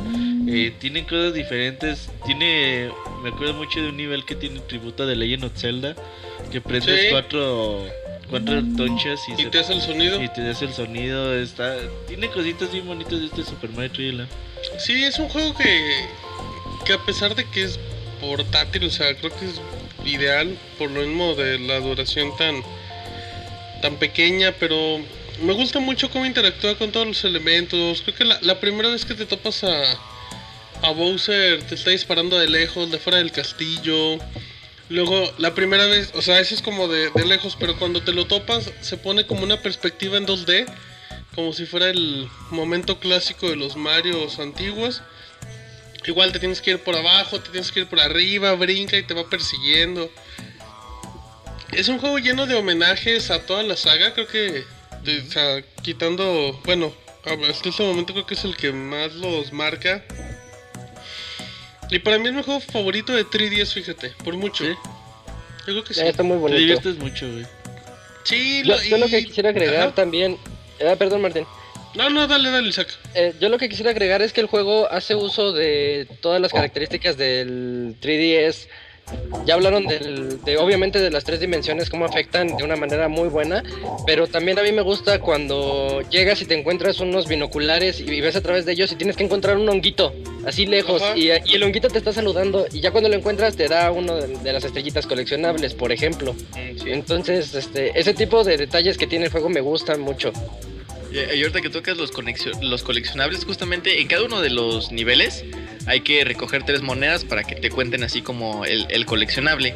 Eh, inclusive también creo que aquí en este juego también te miden si llegaste al- a, a la cima de la, de la meta o si agarraste la meta en algún punto más bajo. Eh, eso te lo empiezan a medir una vez que ya acabaste el juego. Cuando acabas el juego también desbloqueas la posibilidad de utilizar a-. Luigi y también te lleva un registro de si el mundo te lo acabaste ya con Mario, si el mundo te lo acabaste ya con Luigi y conforme pues vas acabándotelo con Luigi, con Mario, con las tres eh, moneditas, con haber llegado al tope de la de la, de la meta y así, te va contando también eh, tu porcentaje que se va añadiendo en tu, en tu data. Al principio ahí te ponen una, dos, tres, creo que son estrellas lo que te van poniendo conforme ya vayas añadi- añadiendo ahí los eh, el porcentaje. Creo que tienes ahí posibilidad de llenar hasta cinco estrellas, que es por acabártelo, por acabártelo con Mario, con Luigi, con bueno, todo lo que acabo de comentar, que es así como para los obsesivos compulsivos ahí que quieren el coleccionismo completo. O que no les alcanza para otro juego. Ah. También. Güey, con Super Mario 3D Land nada más basta de ver el, el trailer de lanzamiento para que veas pues, la cantidad de cosas que puede tener el juego, ¿no? Tam- también cuando te topas a los hijos de Bowser en los barcos. Ah, sí es cierto. Que igual las mecánicas son muy sencillas, pero avanzar por los barcos siempre es como un sentimiento muy especial. Igual recordando mucha- muchos homenajes, el regreso de el traje Tanuki, después de mucho tiempo. Después de Mario Bros 3. Es de Mario Bros 3. Se Oigan, imagínense es en, Ajá. Super 3D Land donde te toman en cuenta tener los banderines al máximo. Si es, ahí- si es aquí para detener. Sí, es lo que andaba diciendo Jorge. Sí. Ah, ok. Sí. De hecho, para tener acceso, acceso al último nivel, que es muy bueno, Ujú. ay, tienes, Qué que cumplir un tienes que cumplir un montón de requisitos porque tienes que tener todas las banderas hasta el tope, con Mario y con Luigi. Sí. Entonces tienes que ese último nivel no es. Es una, Es una pesadilla, güey. Sí, sí, está muy manchado. Yo la Oh, verdad. está, está bien padre. De hecho, este, yo, yo, yo me lo acabé con Free DS, ¿verdad, Jorge? Sí. Sí, yo, yo se lo pasé casi, casi. Se lo Entonces, pasé. este, Uh, no, le hagas, no le hagas ver menos. no, no, Julio. no, no, Él hizo todo, yo nada más le pasé el último nivel. Ah, no te hagas No, sentir menos, Pero, Julio. pero, pero, no, pero este, eh, eh, hay una parte en la que ya ven que este, se presentan estas, estas plataformas que las pisas y como que se van desplegando y forman un- una figura. En esta ocasión pues se van desplegando y lo que van formando es thank you. Ah, sí. Muy bonito. Eh, yo, yo, al, yo al inicio pensaba que me tenía que seguir de, de corrida, entonces dije, ay, no puedo, no puedo, no puedo, no puedo. Entonces pues, eh, este, se me fueron este, eh, deshabilitando las plataformas y me caí. Y ya cuando me di cuenta al final de que te tenías que, que había una plataforma que te llevaba así de izquierda a derecha, me quedé así de, ah, pero sí se ve, se ve muy padre ver cómo se va desplegando así el thank you. Ta, ta, ta, ta. Muy, muy padre. Eh, eh, y de hecho, pues, es por ese nivel que, bueno, retoman la idea para aplicarla en Super 3D World, pero al cuádruple, una cosa así exagerada. Pero sí, ese, este nivel que mencionan, no, bueno, yo me quedé al máximo a la mitad, sí, se me hizo muy complicado. Bueno, ya después ya no lo intenté, pero pues es, es bueno regresar para superarlo esta vez. Chafa como. Sí, chafa como manches. Sí, ahí sí fallo. Y Como lo que, lo que no sabía es que durante el, el desarrollo del juego es cuando ocurrió lo del tsunami allá en Japón. Eh. Afectó un poco en el, el desarrollo del juego, este, retrasándolo un poquito. Eso no, no lo tenía. mm, Bueno, Nintendo no había declarado realmente nada respecto a este retraso, porque pues debido al, al evento, pues eh, gran parte del país había quedado sin energía eléctrica y pues bueno, sí afectó a las oficinas de, de Nintendo, sobre todo en el área donde estaba desarrollando el juego y sufrió un retraso en, el, en lo estimado, pero bueno, no fue algo muy, muy grave, pero sí, a final de cuentas sí afectó un poco durante el desarrollo del juego. Me gusta la forma de cómo está contenido los niveles que los ves. Ves como un preview chiquito cuando los Ujú. escoges. Ujú. Con el mapita. Como una Que tú maqueta. ves que están contenidos sobre un, un pequeño cubo, ¿no? Y en ese pequeño Sí. cubo es donde ponen ya todo el nivel y se me hace muy creativo esa forma de mostrarte el preview. Ujú. Totalmente. Mo- Moy, te estás muy callado. Pues es que yo no he jugado el 3D Land, así que no Chafa puedo Chafa opinar. como manches. No, pero por lo que he visto, eh, me, me extraña un poquito que la gente piense que la duración es algo malo. Yo digo que al contrario es algo bueno, por lo mismo que es un juego portátil. portátil y que la duración está pensada en algo portátil. Yo recuerdo mucho una entrevista que le hicieron al productor y que le comentaban eso de que, oye, ¿por qué hicieron la duración? ¿Era desde el principio o lo cambiaron a la mitad? Y, qué tanto tuvo que ver que Mario portátil? Y él les dijo que sí, que ellos tenían pensado que, por ejemplo, un nivel en Galaxy te tomaba 15 minutos o media hora inclusive. Y que en cambio, pues eso no toda la gente podía. Entonces se, lo- se pusieron a pensar que lo que les gustaría sería tener una duración en un nivel de más o menos la distancia que a una persona en Japón le toma llegar de una estación a la siguiente. Cinco minutitos. 5 o 10 minutos y que para que de esa manera independientemente de que tú acabaras el nivel o que hubieses muerto algunas veces pues fue un cachito pero sentiste la experiencia del nivel completa en vez de tener que apagarlo porque lo dejaste a la mitad y luego tener que resumirlo o volver a empezar yo pienso que eso es algo bueno que es importante tener en cuenta que los juegos portátiles a veces también es bueno que los diseñen con duración de portátil Con una no necesariamente hemos creído mucho la idea de que el Vita o el 3DS son como una consola casera en tus manos, pero no creo que necesariamente vaya por allá. Yo creo que es algo inteligente que hicieron con esto. Y a que el juego te dura más de 12, 13 horas al cine. Sí, sí, Sí, no, no es una duración. La cortita. primera ronda facilita cortos. unas tres horas. ¿Mm? De hecho, yo sí tengo un punto en contra. eh, acerca de Super Mario 3D Land. Y es que, en mi opinión, es el Mario en tres dimensiones más fácil de todos los que hay. Porque, porque la introducción del- de regresar otra vez al Tanuki hace que todos los niveles sean muy, muy, muy simples. Entonces yo invito a la gente a que se lo acabe sin usar el Tanuki, porque así Sí. es como el juego realmente Sí, sabe bien. De hecho, implementaron ya en este, en este juego también una opción amigable al usuario, se podría decir, en la que si morías cierta cantidad de veces seguidas Ah. en un nivel, al principio cuando volvías a spawnear te ponían ahí un cubo en el que podías sacar una hoja dorada en la que te, te daban un traje de tanuki especial que era blanco y era como si trajeras el tanuki y una estrella permanente, eh, o sea, podías tocar a los enemigos y no te pasaba nada hasta el final del nivel. Que finalmente esto, si lo pasabas así, no te contaba No te contaban, eh, claro. ajá, lo que hubieras conseguido. Te contaba que habías pasado el nivel, pero no te contaba como para los coleccionables Sí. eh, lo que hubieras conseguido. Pero es algo así como de, de- de lo amigable, ¿no? Con el, con el usuario que se implementó ahí en caso de que llegase a ser muy, muy difícil alguno de los, de los niveles. Esta super guía nació en New Super Mario Bros. Wii. Ujú. Se implementó también en, News, en Super Mario Galaxy 2. Y también en Super Mario, en Super Mario 3D Land. Exactamente. Y creo que lo de la facilidad. En ese tiempo el juego ya era más fácil el de lo normal, ¿no? O sea, también Sí. era Sí. como que. Igual por el tipo de usuarios o mercado. Ahorita creo que últimamente los juegos ya están subiendo un poquito más porque como que el usuario se está haciendo un poquito más exigente y eso está padre. Pero sí, sí es un juego fácil. Ya en segunda ronda pues le batallas, pero le batallas a comparación de lo que fue con el primero, pero aún así no hay mucho. Y, y lo que comentan es cierto, el Tanuki rompe un poco el juego, pero pues bueno, ese le encanta. Así es que lo hace muy fácil. si se lo pueden echar sin el Tanuki, será una cosa muy bonita y aparte contarán con el pulgar parado de Isaac. Sí, Nomás el pulgar, por favor. Manita el pulgar. Ay, pues no sé tú qué le quieres like. buscar, muy. Fíjate que. Y la música de Mario 3D Land me gusta mucho también. Sí. Eh, bastante, bastante divertida, bastante eh, bonita. Ahí los que pueden escuchar el soundtrack, la verdad se lo recomiendo mucho. Eh, una pieza seguida que, fíjate que es- también siempre decimos de stock, casi la mayoría de los juegos de Mario decimos, uy, sí tiene un buen soundtrack. bien Pues la chido". verdad, sí. Sí, eh, los juegos de Mario reciben un tratamiento bastante especial en cuanto a la música y los compositores con los que he contado pues siempre han tenido eh, la, la buena fe o el buen trabajo de, de hacer un, unas piezas musicales que se, que se quedan grabadas, ¿no? Fíjate que el nivel final, donde vas contra el castillo Bowser y tienes que ir trasladando en esa. No sé cómo se llame. eh, en esa como base, con, con rueditas o algo que vas pasando ahí por la lava y todo. Creo que es de mis escenarios favoritos antes de, de llegar ya al enfrentamiento.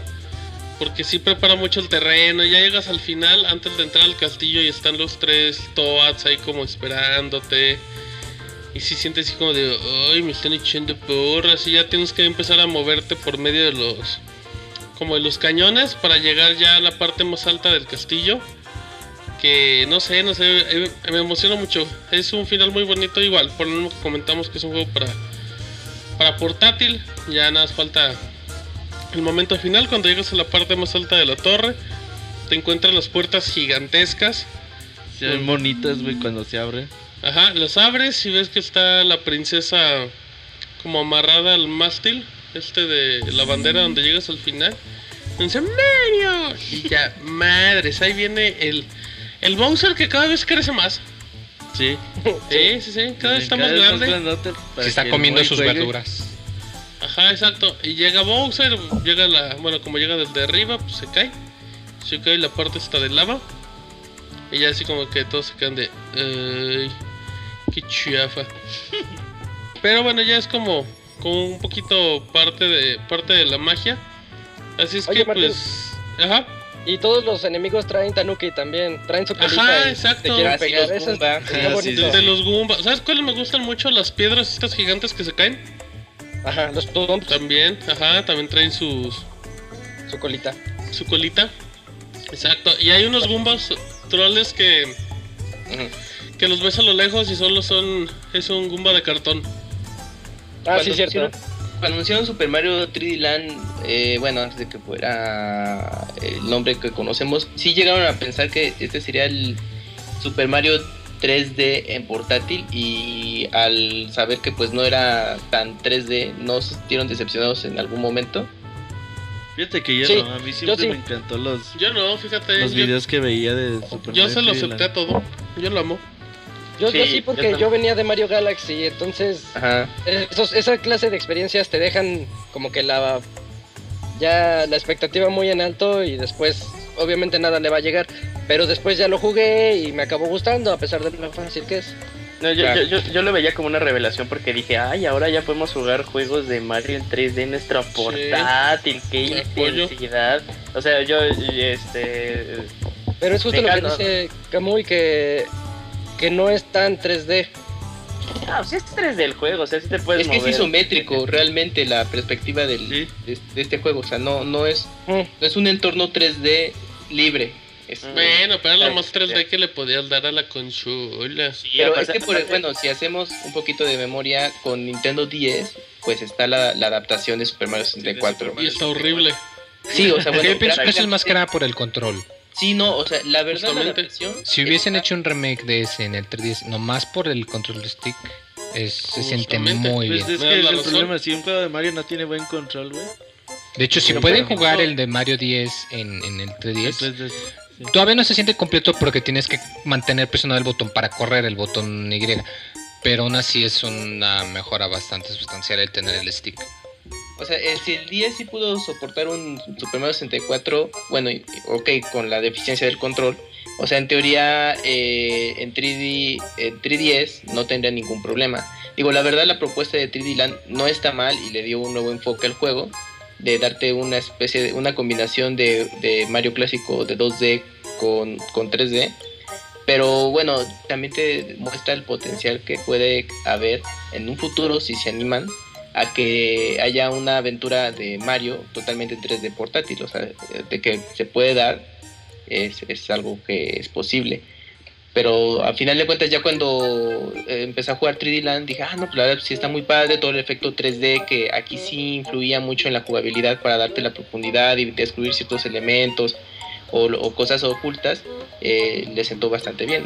La verdad, ya una vez que lo juegas, dices, ah, mira, pues, la ver- esta versión de 3D Land es, eh, tiene lo suyo, ¿no? Pero pues quizás ya deja la puerta abierta que pues, en un futuro pues exista un Super Mario de- Uno de- bien hecho, ¿no? Ajá, o un Galaxy. Y esto parece que están hablando pestes del juego. Ah, sí está muy bonito. Sí, Pero Muy bien. Pero puede estar más. Muy bien. Sí, sí. Ah, Entonces con esa que- bonita y negativa conclusión de Camuy. Ajá. Ahorita antes de que lleguemos a la conclusión, nuevamente como dato de trivia, que es- este tipo de cositas en todos los juegos me, me, me gusta muchísimo. A ver, a ver. Eh, aquí en el mundo 4-4 de Super Mario 3D Land, que es una casa encantada, una vez que llegamos a la última parte del, de- del mundo, del nivel, en donde está justamente el flagpole, la, la, la banderilla, si nos quedamos en ese, en ese cuarto, a lo más a la derecha, y esperamos atrás de... Hay unas rejillas ahí como con, con piquitos. Si nos quedamos ahí esperando unos, unos segundos, de un momento a otro va a aparecer ahí una figura, este, pues también fantasmagórica, que de alguna manera se parece mucho a los, a los monitos del Super Mario Galaxy 2, de los del Hell Valley. Entonces eso también igual lo pueden ahorita googlear Oh, si quieren. es, es verdad, sí, ya la recordé. De hecho, parece que trae una máscara. Ajá, sí, igual parece que tiene una máscara. A esos monstruos con un Slenderman. Exactamente. Sí tiene ahí como que un aspecto medio creepy también. Sí. Entonces si lo pueden ahí, ahí, ahí buscar y si- inclusive si tienen el juego, pues chequenlo ustedes mismos, ahí se ve el, el fantasma y no aparece así como que por mucho tiempo, creo que nada más así aparece unos segundos, desaparece y ya. Pero sí da también ahí este Me- pues, algo de miedo, ¿no? Y pues interesante, yo no sé por qué rayos hacen ese tipo de cosas, ¿no? Deberíamos de llamar este, este pod- podcast especial 30 aniversario de Mario, entre paréntesis, Halloween. Porque hay Mello. Mello en el. Pixel Podcast. Muy bien, muy buen dato de trivia de Jorge. Así es que ahora sí, ya con esto, hacemos un cambio generacional. Eso muy. Y nos vamos al último juego del Pixel Podcast especial, aparentemente. Ahorita venimos.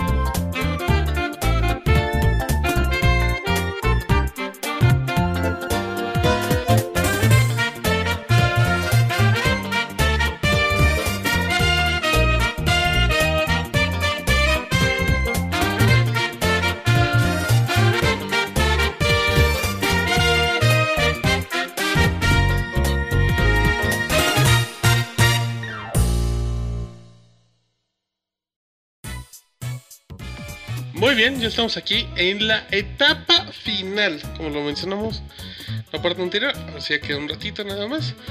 Y vamos a terminar, pues, eh, podríamos terminar oficialmente con el último juego de la saga de Super Mario, Hasta ahora.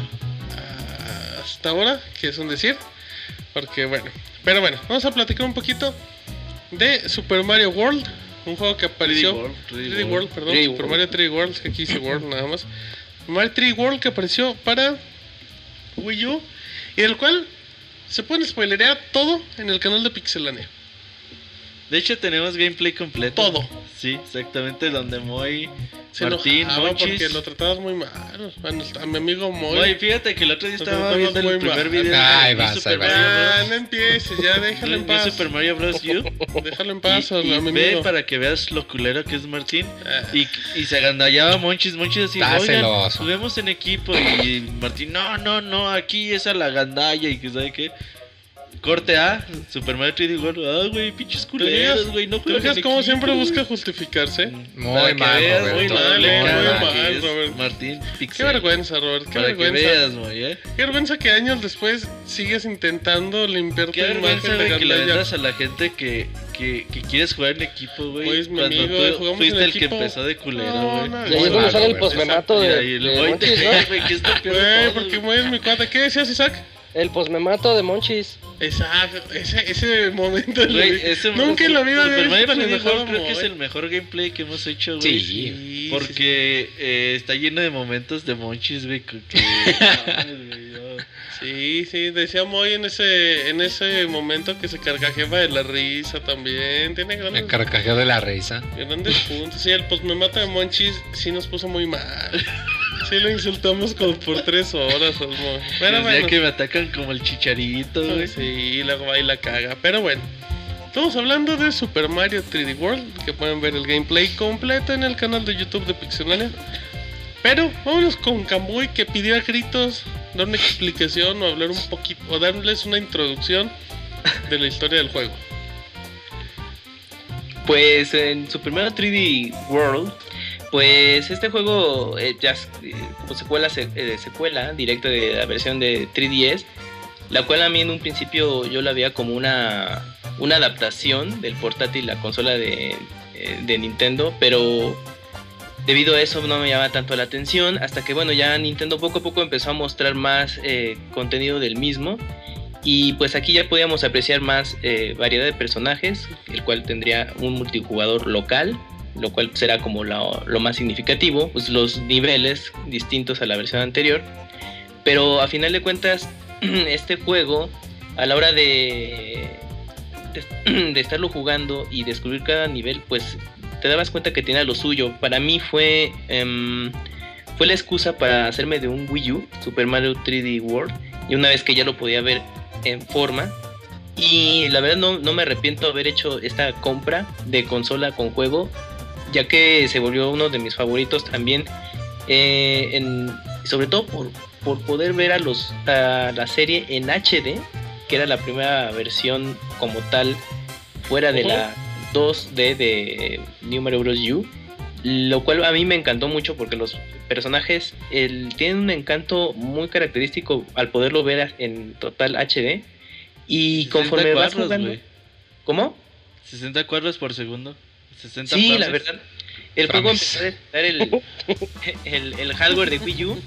Y, y cua- y cuando es una buena experiencia para un solo jugador. Y sobre todo al conseguir el 100%. Y estos últimos inspirados del, del- del que le estábamos hablando de la versión de 3DS. Es, son todo un reto. Y pues bueno, a, a mí es de, me gustó muchísimo. Y pues bueno, pues aquí estamos hablando de este. Mario 3D World es como la versión, a lo mejor suena mal, pero es como versión multijugador o versión extendida de, de la idea original de 3D Land. Ajá. obviamente, pero ya expandiendo y mandándolo a cuatro jugadores y pues es el primer gran juego de Ninte- de Mario, fíjate, el primer gran juego de Mario, pero pues ya para varios jugadores, en entornos en tres dimensiones. Tenemos como el extra más interesante de Power Up, el traje de gatito. De gatito. Y bueno, pues entre posibilidades, eh, sí cambiaba el. Sí, cada personaje tenía su estilo, ¿verdad? Sí, sí, sí, otra Sí, vez. Mario era el más balanceado. Luigi tenía el salto Largo. ¿Y flotador largo, eh, Peach era la más lenta corriendo, pero podía flotar en el aire con su vestido, Todo y largo. era el más rápido corriendo. Y, Ro- y Rosalina tenía el giro de Mario Galaxy. Exacto. Que Rosalina, pues la vas. La, La desbloqueas ya casi al final. Ahora, eh, es muy importante eso que señalas, güey. Super Mario 3D World. Yo me acuerdo en ese 3 que estuvimos allá. eh, creo que fue el E3 que fuiste tú, Isaac, ¿no? Ajá, sí, estaba muy Donde ambientado. ocurrió el incidente de los, Era panza- de los 2013, pantalones. En 2012 2013. me parece. 2013. 2013. Eh, ese E3, pues, la verdad es que no fue muy bien recibido, güey, cuando se anunció. Es que tú lo ves y dices, ahora, ahora van a llevar el Mario 3D Land a la, a Ajá. la consola. Y como que dices, pues a lo mejor no es una buena idea, no es una idea innovadora. eh, Nintendo debería hacer Super Mario Galaxy 3. Y pues juegas el demo y pues la verdad que no te convence mucho. Ya cuando ves el juego, ya ahora sí al 100% lo que te puede ofrecer, pues la verdad es que Super Mario 3D World es una pinche maravilla de videojuego. Es uno de los juegos, eh, yo creo que Wii U tiene tres juegos así que están pulidísimos hasta la chingada. El primero es Super Mario 3D World, el segundo es este Super eh, Mario Kart 8 y el tercero no me acuerdo cuál era. Pues alguno de esos, güey. Luego te digo, Smash Bros. Eh, Super Mario 3D World te ofrece tanta variedad de niveles, tanta variedad en, en tu juego cooperativo. Por ejemplo, el otro día estaba viendo un video que puso Edo, güey, que decía un güey que era imposible jugar Super Mario 3D, 3D World en, en modo multiplayer. Decía, no, es que la verdad no se puede, es un asco porque pues todos se mueren. Dice, "Nos- ¿qué pedo? Pues todos nos morimos y no podemos avanzar, no nos ponemos de acuerdo. Eh, no se puede jugar Super Mario 3D World en, en, en, en multiplayer. Y le decía pues es que tienes que ver los gameplay de Pixelania. güey". Y, y, y en los gameplays se fi- no- podemos observar, güey, como aparte de estar jugando de una forma cooperativa, también estamos jugando de una forma competitiva, güey. Sí. Porque es una competencia de yo voy a llegar primero que tú, güey, y a lo mejor estás en una plataforma, pero tú te descuidas poquito, te agarra y te avienta la chingada, güey. O sea, no, no es por mal pedo, güey. Muy se enojaba, güey, porque decía, no mames, ¿por qué? ¿Por Porque qué? muy mal. ¿Por qué me avientas, güey, si soy de tu equipo, cabrón? ¿Por qué me estás aventando? Porque es un juego cooperativo, pero también es competitivo, güey. O sea, es, es una diversión muy, muy cabrona. Ese día que jugamos 9, 10 horas consecutivas, no me acuerdo. Y todos bien divertidos, bien contentos. No, no, no era que dijeran, no, güey, pues ya, güey, la neta, ya me aburrí, cabrón. Mejor mañana le seguimos. No, todos queríamos seguir viendo el, el- siguiente nivel. Cada vez que pasas un mundo y llegas al siguiente dices, ahora a ver de qué es. Ahora es este de hielo, ahora es este de, de desierto. Ves los niveles voladores de Super Mario Bros. 3 que también están bien bonitos. Es este nivel como de tanques de Super Mario Bros. 3 pasado a, un- a una modernidad bastante, bastante chidita. El barco lleno de monedas.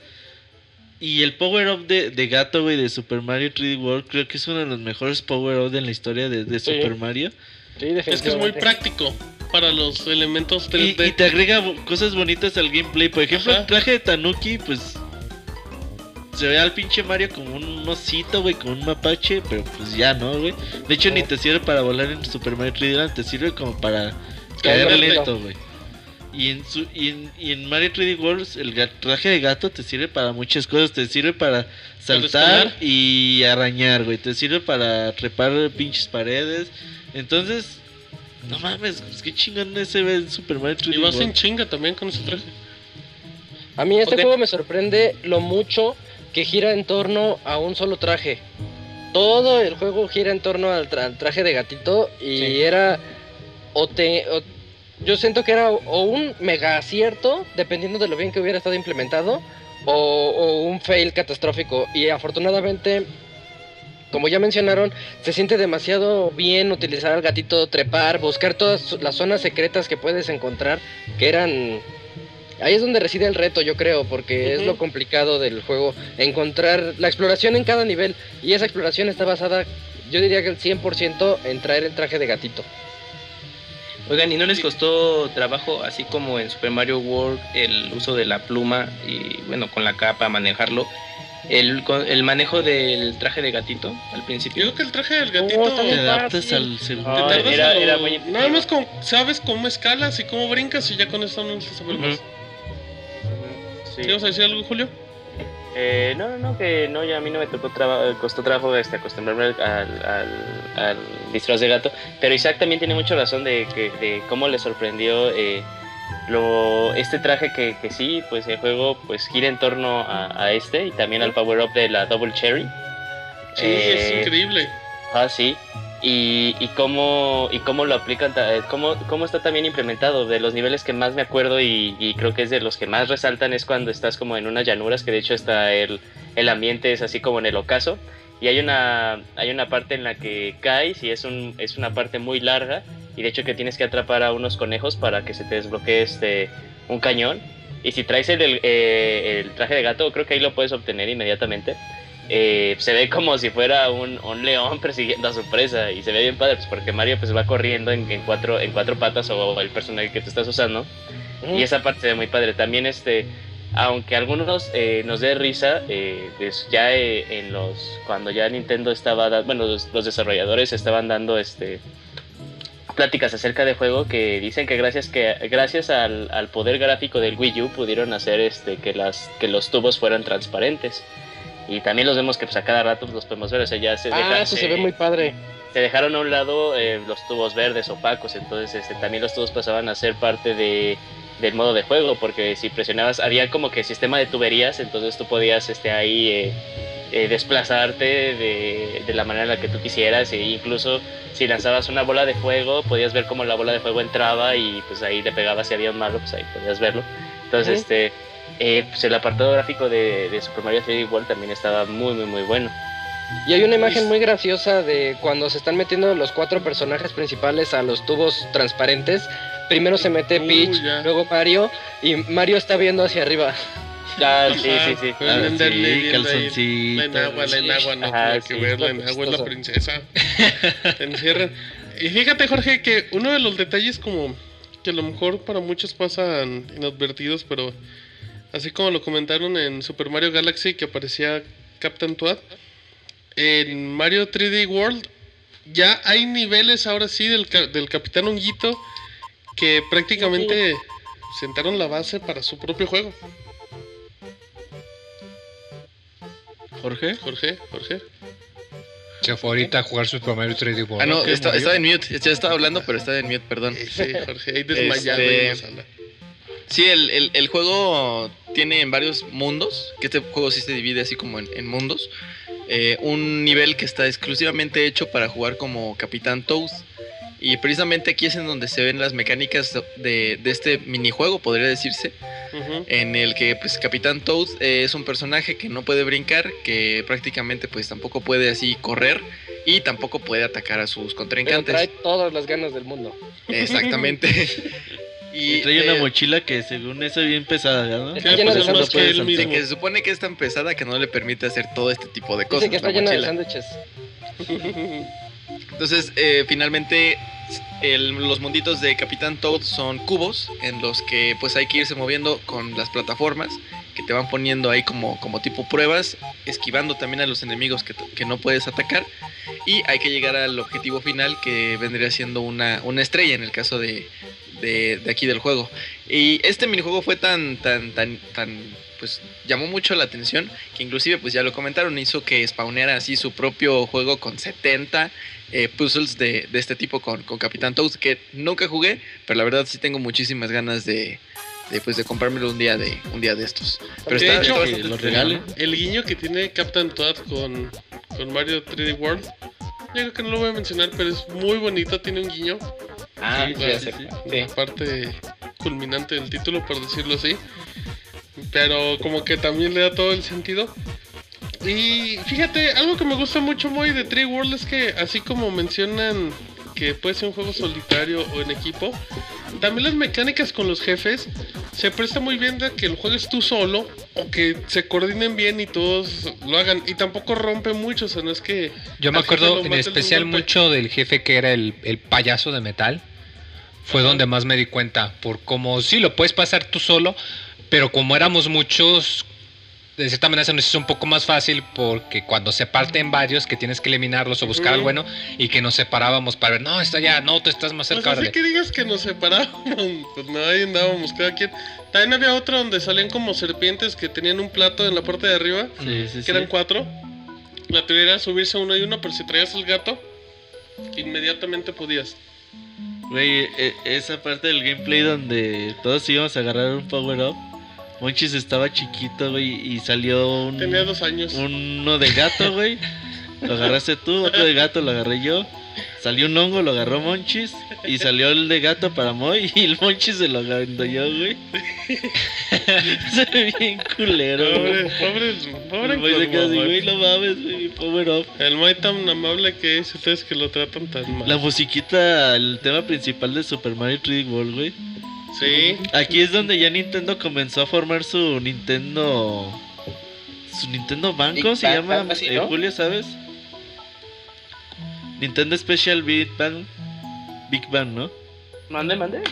¿cómo se llama la, La, la banda de Nintendo que todo? formó desde Super Mario 3D Ah, World. sí, la Nintendo eh, Big Band, sí, exacto, sí, la tenías Sí. bien, hombre. Güey, esta banda está formada por un chingo de músicos que han trabajado a lo largo de la industria en varios videojuegos. Ujú. y que ves cómo se la rifan. Por ejemplo, porque mucha. Yo, la verdad, desde que salió Super Mario Galaxy decías: o es música normal o es música orquestada, porque no puede haber otra, Sí. otra forma, ¿no? Y ya cuando te dice Nintendo, sí, pues va a ser un. no, ya no va a ser orquestada el, el soundtrack, dices, "Ah, le- le- no mames, ya no le van a meter varo. Dicen, "No, pero pues tenemos ahí una banda que toca en vivo y la chingada. Ya cuando te das cuenta que esa banda de 10, 12 cabrones, cada uno con su instrumento que es muy, muy, muy bueno, y cómo tocan eh, con ese yacecito tan, tan chingón que tienen, pues la verdad es que el soundtrack de Super Mario 3D World es toda una maravilla, güey. Sí, sa- ¿sabes también que bro? niveles que tienen homenajes? Hay un nivel que es como un homenaje a Mario Kart.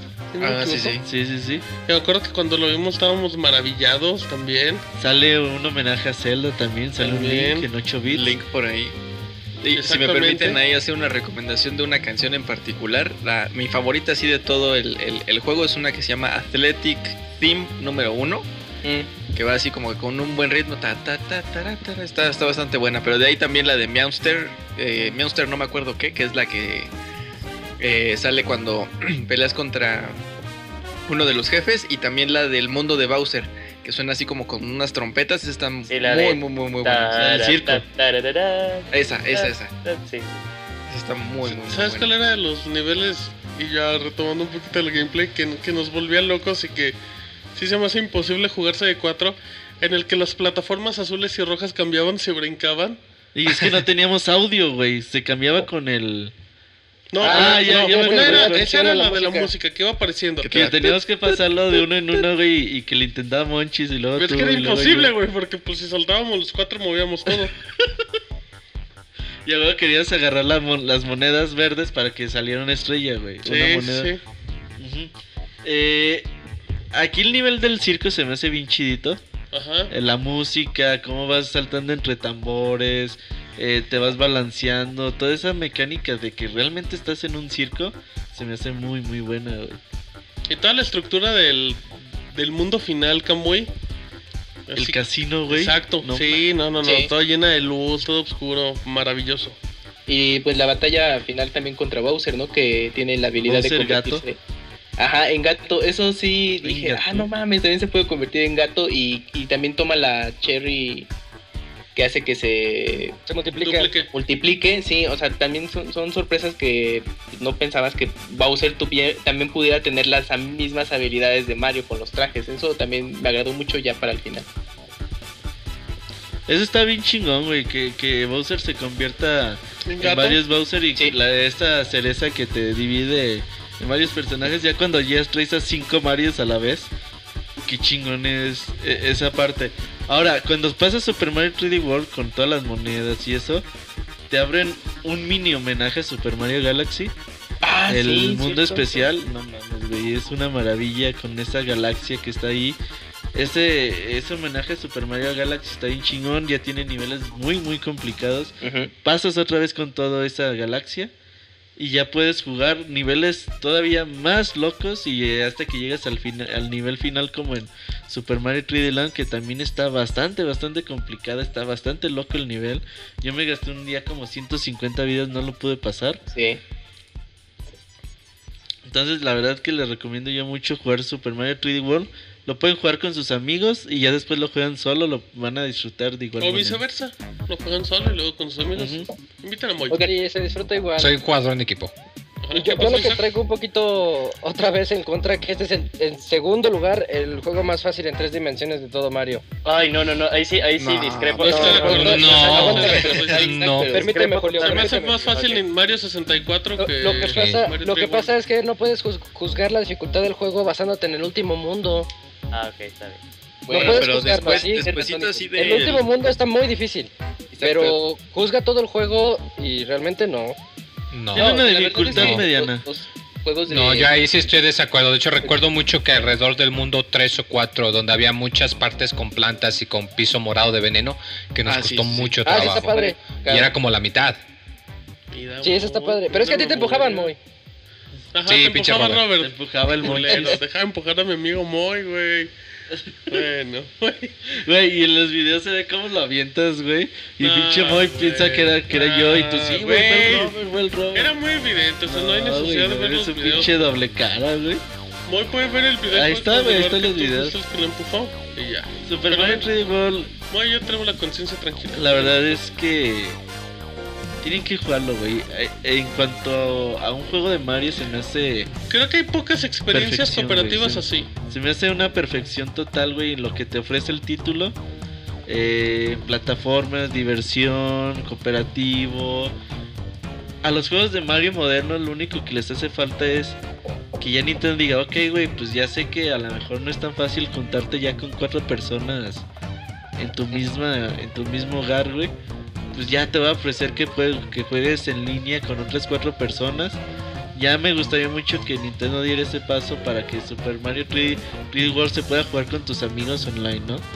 Creo que es lo que le hace falta, güey, nada más a los juegos de Mario. Sí, porque aunque Nintendo piensa que rompe con la tradición, también los tiempos ya no son iguales. Sí, exactamente, es complicado, güey. Nosotros tenemos la fortuna de, de tener cuatro o cinco personas aquí entre nuestros conocidos que pueden jugar con nosotros, güey. Pero, por ejemplo, no es tan fácil para alguien, por ejemplo, el que estudia, pues dice, es que yo no tengo Wii U porque, porque no tengo dinero. Y a lo mejor el que trabaja, no, pues yo tengo dinero, tengo Wii U, pero a lo mejor mis Pero no tengo compañeros... pero no tengo amigos o Ah. los compañeros de trabajo pues ya están señores, ya no juegan. Entonces no, no es tan fácil conseguir gente que, que pueda compartir contigo la diversión de un Super Mario 3D World. Exactamente. Así es que, ¿alguien quiere agregar un dato más? Pues eh, eh, como siempre ahorita añadiendo dato de, trivia, El dato el juego salió en, en el año de Luigi, justamente. Y eh, prácticamente en cada uno de los niveles hay un hay Luigis de 8 bits, Sí. así esparcidos en, en los niveles. Hay que también ahí buscarlos porque de repente hay unos que están así muy muy muy fuera de, de los límites de la pantalla y como que son difíciles de ver. Pero prácticamente en cada uno de los niveles hay un, hay un Luigi ahí, ahí escondido y esperando a que, a que sea encontrado. Y justamente siguiendo el, tema de- del año de Luigi, una vez que acabamos el juego, sale un juego basado, de- el de Mario Bros. que hablamos al principio de, este podcast, pero se llama Luigi Bros. Y pues nada más utilizas ahí a, Luigi en lugar de utilizar a, a Mario. Pero es básicamente ese juego de Mario Bros. el original, el de arcade, pero se llama así Luigi Bros. Este también lo pueden igual googlear o, o buscar en, en, en- en YouTube. Y ya habían comentado, ¿no? Lo, de, lo del link. También ahí aparece un link de, de Ujú. 8 bits. Han perdido por ahí en uno de los, de los niveles que está también bastante, bastante interesante. Oye, por ejemplo, lo de la cereza eh, haciendo memoria, ¿no te recordó aquel demo técnico que mostró Nintendo de Mario 128? Sí, sí, Sí, de hecho, sí. Cuando se Eh, multiplicaban todos. Sí, era como lo más cercano a esa idea que tenían. De hecho, Ah, eh, pero, dicen de hecho, Fue un que, bug, ¿no? Fue un error. que- Sí, que técnicamente la idea de haber hecho la, la Double Cherry es que al momento de estar haciendo el desarrollo del juego, uno de los eh, desarrolladores hizo un error de meter a dos Marios jugables en la misma en el mismo nivel. Entonces, bueno, como que les gustó mucho la idea y pues siguieron desarrollándola sacando el el el ítem. Ujú, Sí, cierto.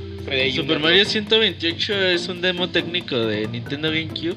Ajá. Sí. Mucha gente o eh, corre el rumor, güey, de que Super Mario Galaxy se convirtió, era, eh, era Super Mario 128. Yo creo que sí. Ok, miren, pues ahí está. Un buen dato más para, para terminar. Así es que ahora sí, ya terminamos eh, de hablar de Super Mario 3D World. Y ahorita venimos porque todavía falta un extra más.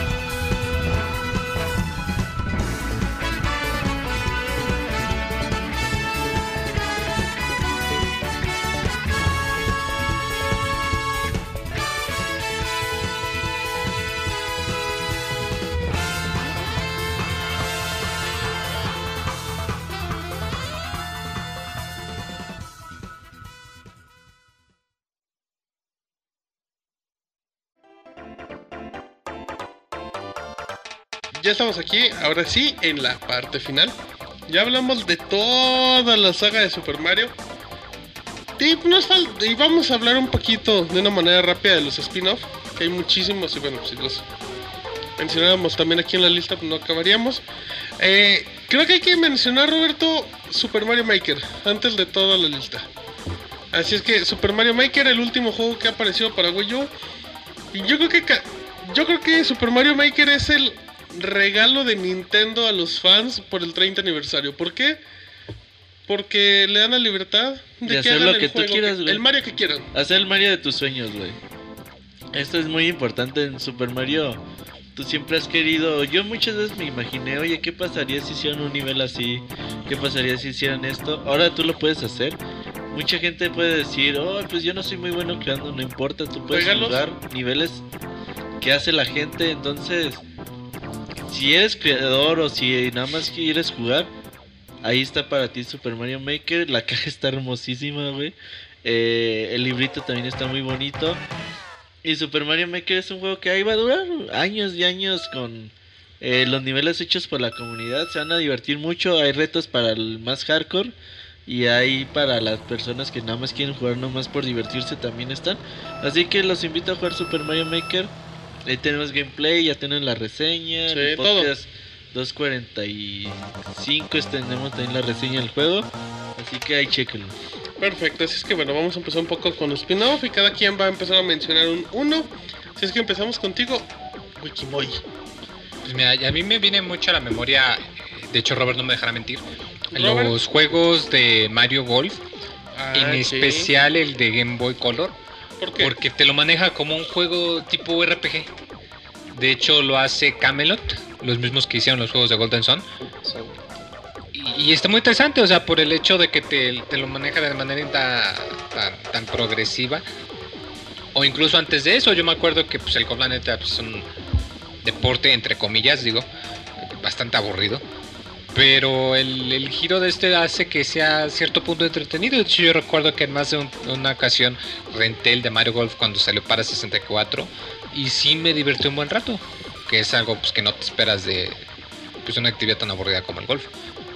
Y más ahora que en la consola virtual pueden comprar el Mario Golf de Game Boy Color y que sigue siendo tan divertido como entonces. Fíjate que yo a Mario Golf le agradezco, güey, que me enseñara las reglas del golf. Porque ya era el deportista profesional. No, güey, pero ya sabes qué significa un par, qué significa un verde, qué significa un bogey. Sabe que Eh, menos están bastante divertidos los juegos de Mario golf. Yo el que más jugué fue el de Mario, bueno, el de Nintendo 64. Se me hacía muy, muy, muy chido todas las reglas que les ponían y todo eso. Mario Golf hizo divertido el golf. Yo después dije, voy a ver golf en la tele y ya dices, ay, mejor no. Falta sangre. No, le falta... Sí, sí, Conchas sí. verdes. Faltan conchas. Es que sabes que en, en, en el golf, güey, como todos los golfistas empiezan a diferentes horas, güey. Obvio. Entonces aquí dicen, no, pues ahí está este güey en el hoyo 1, en su golpe 5 y la falla. Y bueno, ahora está este güey en el golpe 3, en el hoyo. agilidad, Entonces como que no-. Me gustaría, güey, que tirara, güey, y se en chinga ya llegara a la parte donde cayó la pelota, güey. Sí, Y- güey, y así, ni que fuera fútbol americano. Pero como dato, eh, muy hablando de, de Mario Golf. Golf fue un juego que apareció en 1984 para NES Parnés. y es el primer juego de deportes donde aparece Mario. También. Así es. De hecho, la Antes portada. que Punch Out. eh, creo que sí. Sí, sí, sí, sí. Punch Out sí debe ser como en 88 por ahí. Así es que. Bueno, ahí está uno de los juegos. Roberto. Yo quiero mencionar a. Paper Mario, güey. Ah, échale, Tony porque- Hawk. Paper Mario. Eh, no vamos a mencionar Super Mario RPG porque ya tenemos un borde de los pixeles. Los Sí, ya lo mencionaste. y hablamos de él 50.000 horas.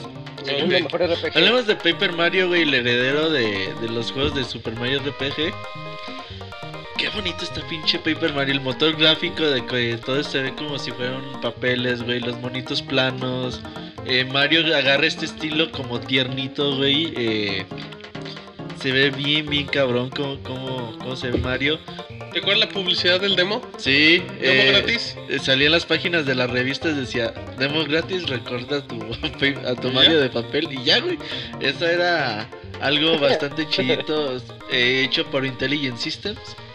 Eh, grandes creadores de juegos RPG y también eh, los las mentes detrás de Fire Emblem, de Advance Wars. Entonces, la verdad que Intelligent System ha hecho un gran trabajo, hizo un gran trabajo con Paper Mario de Nintendo 64. Exactamente, así es que bueno, ya hay muchas versiones para todas las consolas portátiles del de GameCube, De GameCube, eh, eh, 3DS. Nintendo 64 Y, ajá, y 3DS. tres juegos. Sticker, de. Ajá, ok, exactamente. Así es que bueno, ahí está. Le vamos a dar una vuelta rápida también para no demorarnos mucho. Eh, Camuy, Pues yo escojo Mario Make, digo Mario Make, Mario Kart, porque creo que es la serie más famosa de, de Mario, donde, bueno, no precisamente es un juego protagonizado por él. Eh, ahí es divertido ver a los personajes ya que se enfrenten en go-karts y pues desde el Super Nintendo hasta el Wii U pues ha tenido una entrega por cada consola incluyendo portátiles pues pasando por desde el Game Boy Advance hasta 3DS y pues la verdad es de las que me gusta, pues bastante accesible, aunque no seas un experto. Si juegas en multijugador en línea o local, se pone muy divertido. Y pues esa es mi elección. No con había- Donkey Kong Jr., los personajes del primer Mario De Kart. Super NES, Sí, sí, sale Donkey, camisita. sale Donkey Jr. y ya, ya en 64 ya es Donkey. Ajá, ya, ya, ya hizo adulto después de, de todos los juegos que salen en Donkey Kong Country. Super Mario Kart tiene la virtud de... Los juegos de autos pues han sido... Desde que se inventaron los videojuegos, Toda la siempre vida. han estado. Pues Super Mario Kart creó su propio género de videojuegos, güey. Eso está Sí. muy, muy cabrón. Un juego donde te decía, ok, puedes correr, pero puedes correr utilizando trampas. Puedes eh, agarrar power-ups y esos power-ups te van a servir para acelerar. para ponerle trampas a tu rival. Y eso a mí siempre se me hizo bastante interesante. Como juegas en multiplayer en, en el Super Nintendo. Y esas batallas de globos, güey, del Super Nintendo eran eh, épicas. Ah, sí. Y también pues mu- mm, muchos han tratado de imitar la fórmula, pero pues de plano no. No, nadie le Opa. llega. Ahí Y- sí y nadie también le es-. Ajá, se acercó. el Chavo acercó el Chavo. Cart es el que más se ha acercado, buen, buen apunte. Fíjate que los de Sonic me gustan, güey. Los de Sega. Sonic los últimos, los últimos están decentones, pero ya juegas Mario Kart te das cuenta que no, Sí, no hay sí. competencia. Y es curioso cómo los primeros Mario Kart eran nada más como el universo de, su- de Mario y ya Claro. ahorita ya es casi un Smash Bros. el universo de. Nintendo. Y ahorita es Smash Bros. en Mario Kart. Lo cual está bien, yo no me Está quejo. bien, ajá. Muy bien, ¿e Isaac? Nintendo Kart. Eh, yo quiero hablar un poquito de aquel, aquella vez que Nintendo prestó su su juego insignia a, a otra Philips. compañía, en específico a Philips. Tiempo, Para sus- Fíjate que Isaac como que se, se está empeñando en dar cosas negativas, güey, el día de hoy, ¿no? Pero pues, es parte del contrapeso. En Mario uno la dice, gente- güey, la que, Mario mata así. honguitos, güey. No, Sí. pero está bien, porque la gente dice, ay, todo es positivo y todo es el mejor juego de la historia y todo es perfecto. Llega Isaac y dice, no, hay basura. Bien, Sí, Isaac, también síguele. tiene juegos feos. En este caso yo recuerdo Hotel Mario, un juego que nos presentaba cinemáticas horribles. Eh, Mario tenía voz, creo que es el único juego en el que Mario habla. Con Luigi andan platicando así de, oh no, Bowser está tratando a través de, de meterse con el hotel. reino champiñón y tenemos que detenerlo. Y la forma de detenerlo es cerrando las puertas de un hotel, yéndote a los elevadores, cierras todas las del piso, luego subes y cierras las siguientes y así, así como lo describo de aburrido, así es el juego. Eh, lo curioso del juego es que salen Goombas, salen Koopas, salen esos que son como orugas que cuando las pisas se enojan y se ponen rojas. Los Wigglers. Los Wrigglers o esas cosas. Salen esos, este, tienes flor, tienes estrella, hay, hay monedas, o sea, tienes las características, todo ag- aglomerado en un juego muy, muy malo. Ok, miren, ahí está para que vean que también hay basura en, en el jardín. Eh, ¿Me faltó Julio? Sí.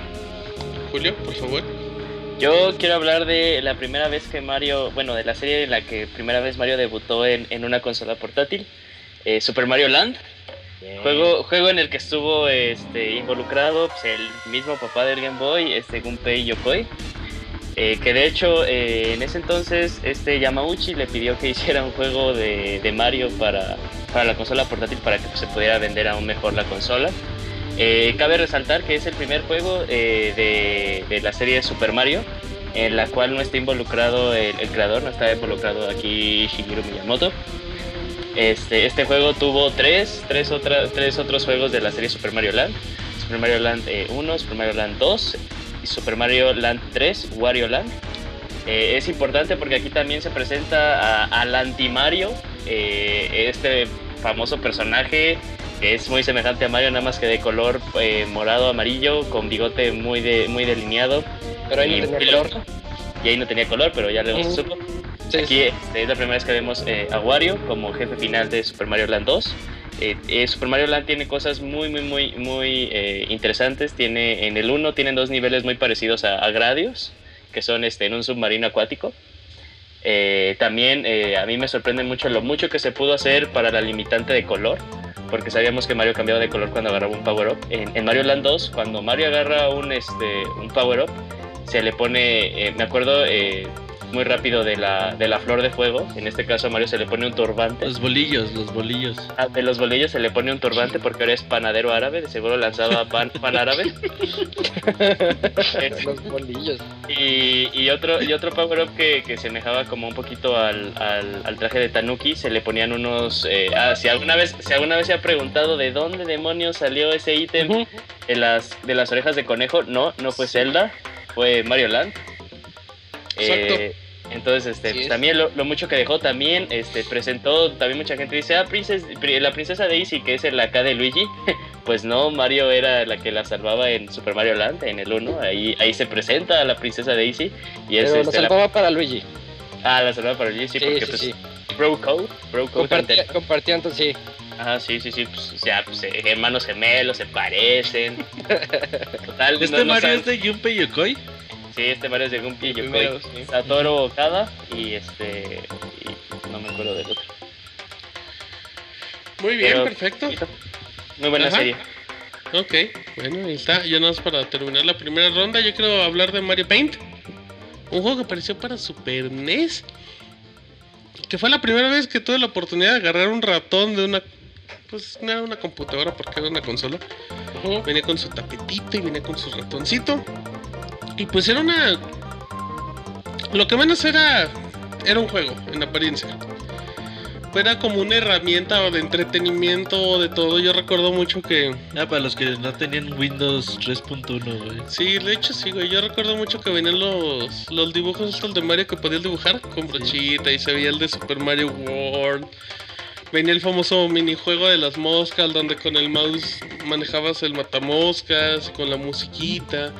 El creador de música, evidentemente, en el que ya era, era un creador de música con sonido el de Mario. Lo cual como que era todo, no sé, sonaba, era muy raro, pero le daba un toque muy especial. Ahorita encuentras melodías muy padres hechas Sí, en ese sí. creador, ¿eh? La Bamba. Y en YouTube. Se me hace que sí. Sí, bú- sí, sí. Búscalo y Sí, ahí de está todo, todo, de todo. Sí, en serio, hay cosas bien, bien extrañas y bien elaboradas. Te lavaste el la cara y el mono, ¿no? Sí, ese es un gran éxito en Perú. ¿Cómo no? Em, y no sé, a mí me, me sorprendió mucho ese juego porque era como, ¿por qué hace Nintendo esto? O sea... Y fue el único juego de la serie que salió. No, es bueno, salió Mario Artes, En nuestro... Bueno, sí, Sí. directamente Bueno, sí, tienes Ya razón. podías hacer eh, personajes 3D, güey. Sí, sí, sí. Se, se veía chingón, nada más que desafortunadamente nunca llegó A nuestro charco. y conseguirlo hoy en día pues es la mensualidad de una casa, güey, prácticamente el enganche. Eh, Super Mario Paint yo creo que le dediqué más de 500 horas, güey. Ah, Yo, yo jugaba todos los días y me acuerdo que pinche mouse se trababa güey, y lo, lo, lo abrías y lo limpiabas y la chingada para que funcionara bien. Y yo hacía mis niveles de Mario y yo decía, ok, aquí dibujo mis, mis Koopas, aquí dibujo mis bombas, aquí pongo a Mario y, y- y hasta podías hacer pequeñas animaciones, güey, ¿te acuerdas? Ponías a Mario así eh, parado y luego así caminando. y Ah, lo más cercano a lo Flash. Intercalabas y así, así es como tus primeras imágenes Flash. Y en la parte del pianito, güey, no mames, este, ahí te podías pasar todo el día eh, haciendo melodías muy, muy básicas, pero que tú decías, uy, se oye bien chingón. Hoy en día puedes bajar un software que es como la, el creador de música de Mario Paint. De hecho, exactamente es como lo mismo, pero bueno, entonces ahí no sé si alguien quiere agregar más. ¿De Mario Paint? No, pues este. Sí. El juegazo, el de las moscas. Va a pasar a la historia, la canción. De acuerdo, sí. totalmente.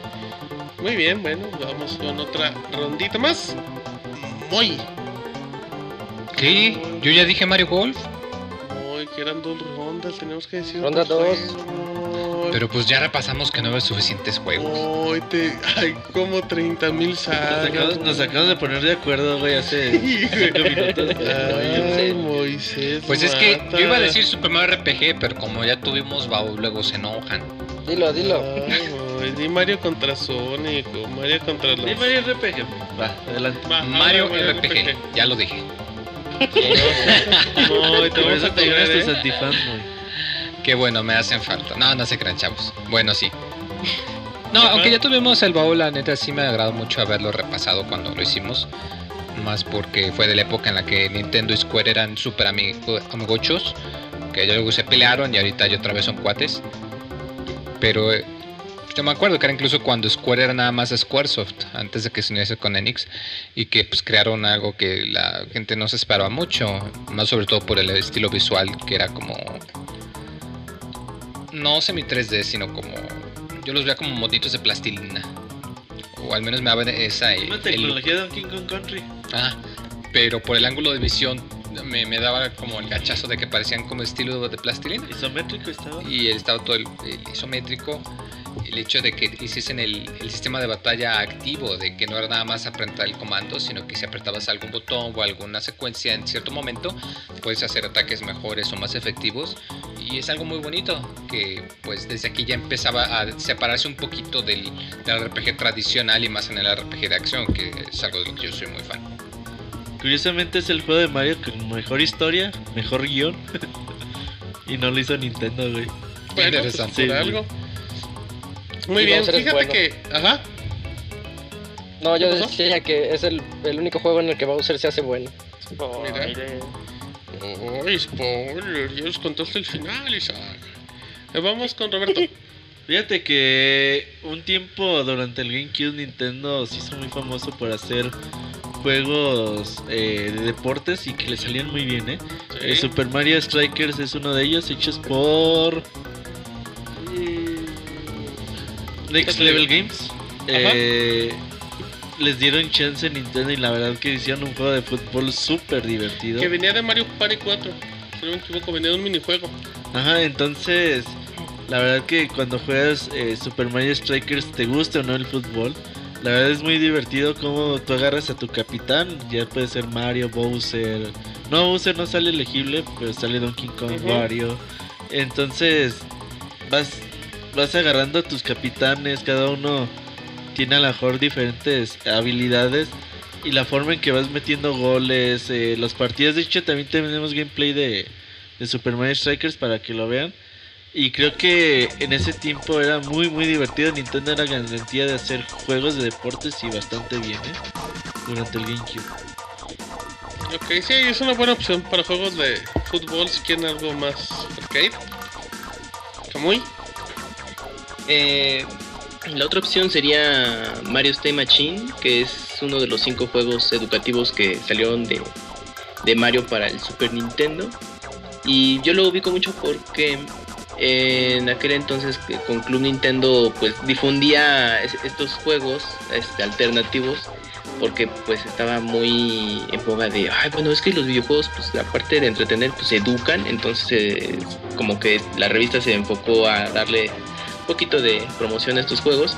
Y, de, y de Mario Time Machine me acuerdo porque pues aquí hacías uso del viaje en el tiempo de, Mario que tenía que buscar a Bowser que se había robado unos artículos muy valiosos de, de un museo. Y, pues al viajar en el tiempo tenías la oportunidad de, de mm, entrevistarte con, con personalidades este muy importantes de la época. Era algo similar al juego de Where is Carmen San Diego Y pues yo también por la misma revista tenía esa referencia y dije, ah, mira, pues medio se parece. Pero esa es como la otra opción de juego de, de Mario. Pero la verdad nunca lo pude jugar, no sé si sea bueno.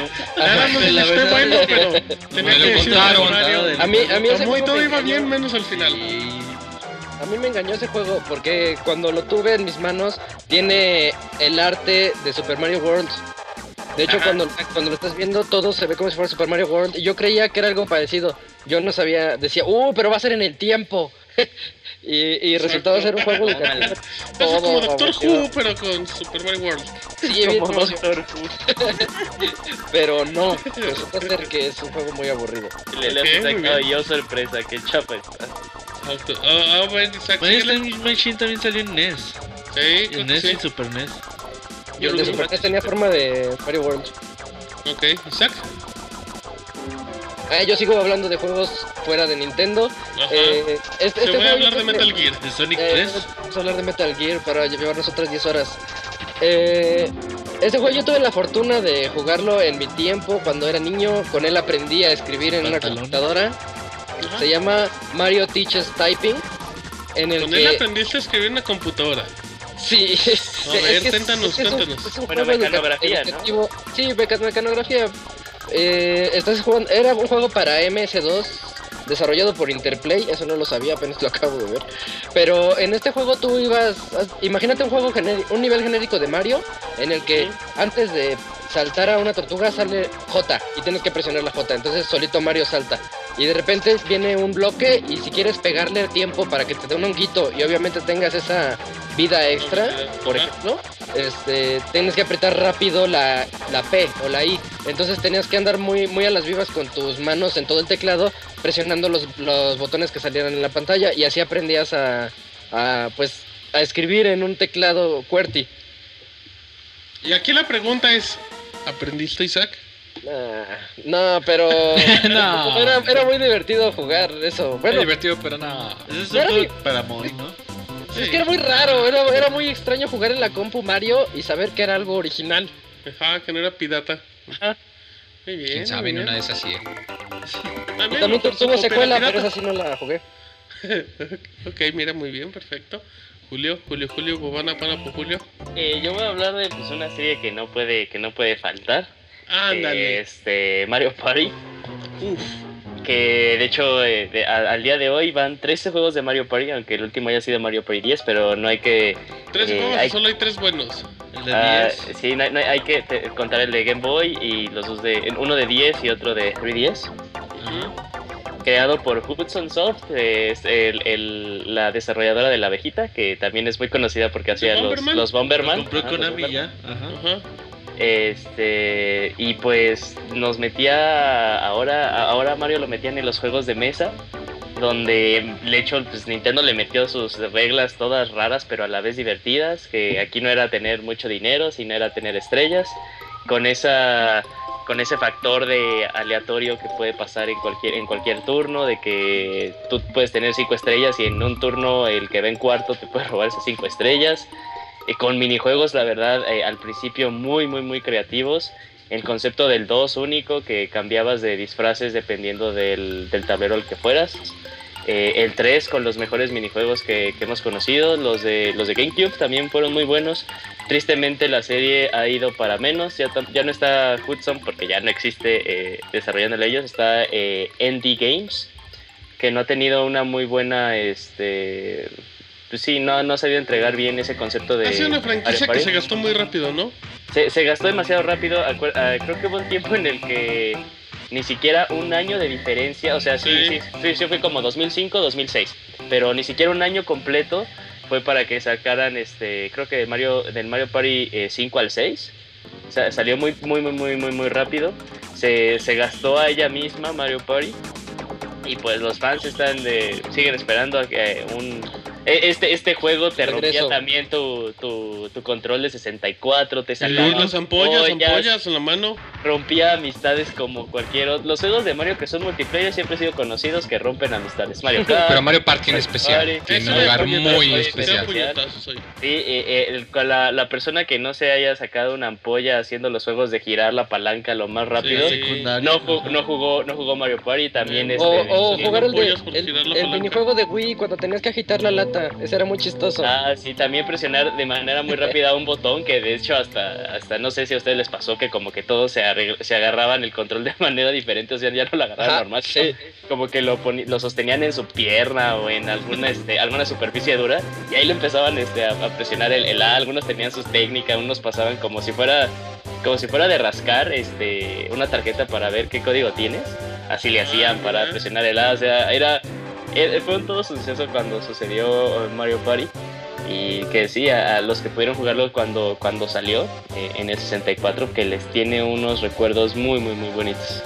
Fíjate, Ok. fíjate que Mario Party cuando salió, yo decía, no mames, no pudo haber una mejor idea en el universo que Ajá, sí. juntar a todos los personajes chidos de Nintendo, ponerlos a competir en un juego de mesa, güey. Cada vez que jugabas Mario Party de 4, esa época del 64 era muy bonita cuando Sí. te juntabas con tus amigos, conectabas los cuatro controles, jugabas GoldenEye, jugabas Mario Party, jugabas Smash Bros.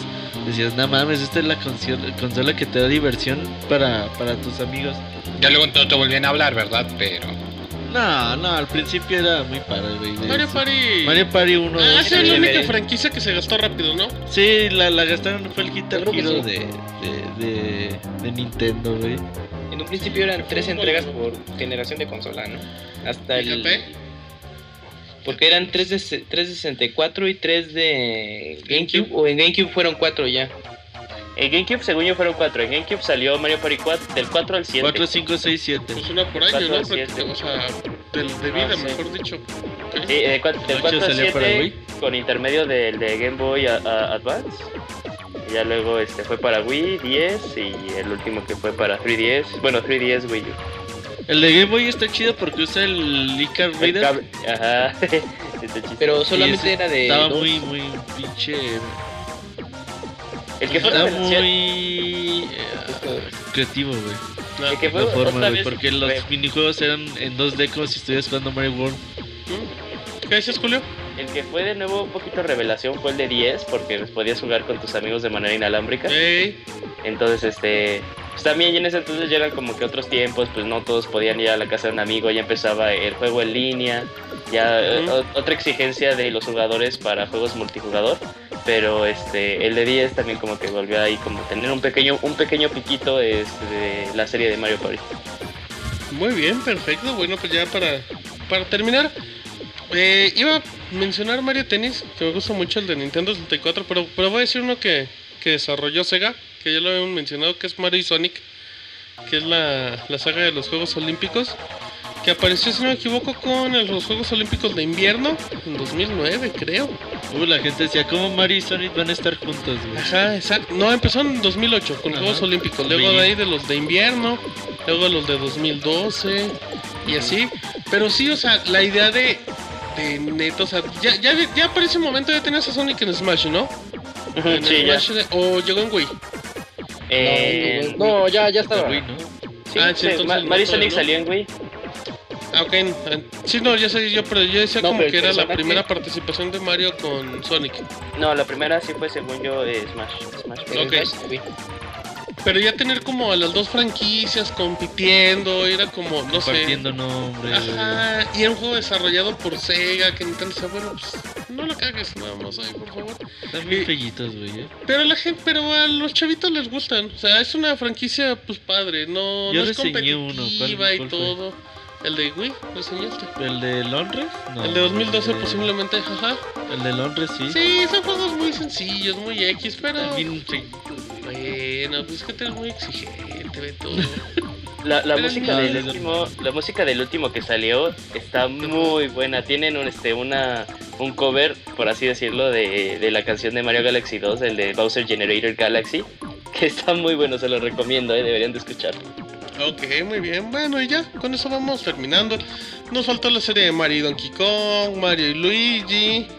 Eh, ya comentamos Mario Golf, entre Donkey Mario, Kong. Mario vs Donkey Kong donde salen los minimarios, güey, los de juguetito que Sí, están los robotcitos muy bonitos, muy bonitos, como yo.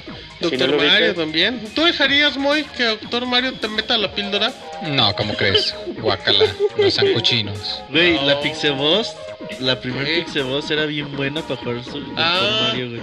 Le ponías nivel 20, Para Tetris el máximo bien nivel, bagados. Y, y podía pasar el nivel, güey, no mames. Con los ojos cerrados, ¿no? También. sí, y con sí, el pie. Ok. bueno, entonces ya terminamos aquí de spin-off.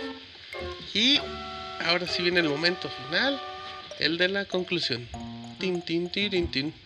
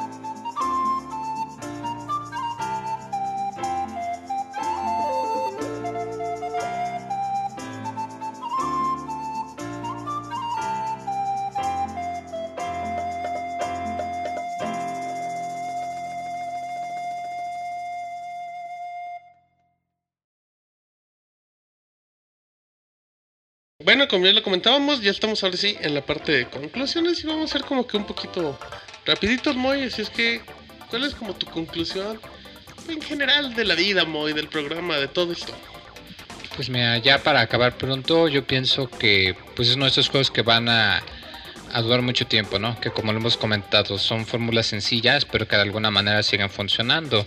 Y que mientras otros juegos se enfocan más en darte un tipo de satisfacción diferente por lograr superar algo, o por eh, lograr completar un objetivo difícil, pues estos son más de, de pasar un buen rato. Y que aunque pues sí tienen sus cachos que pueden ser difíciles si lo quieres y o, eh, volverte realmente bueno, pues que en realidad lo, lo importante o el enfoque de estos juegos es el que te puedas divertir un buen rato y que es algo que a veces hace falta.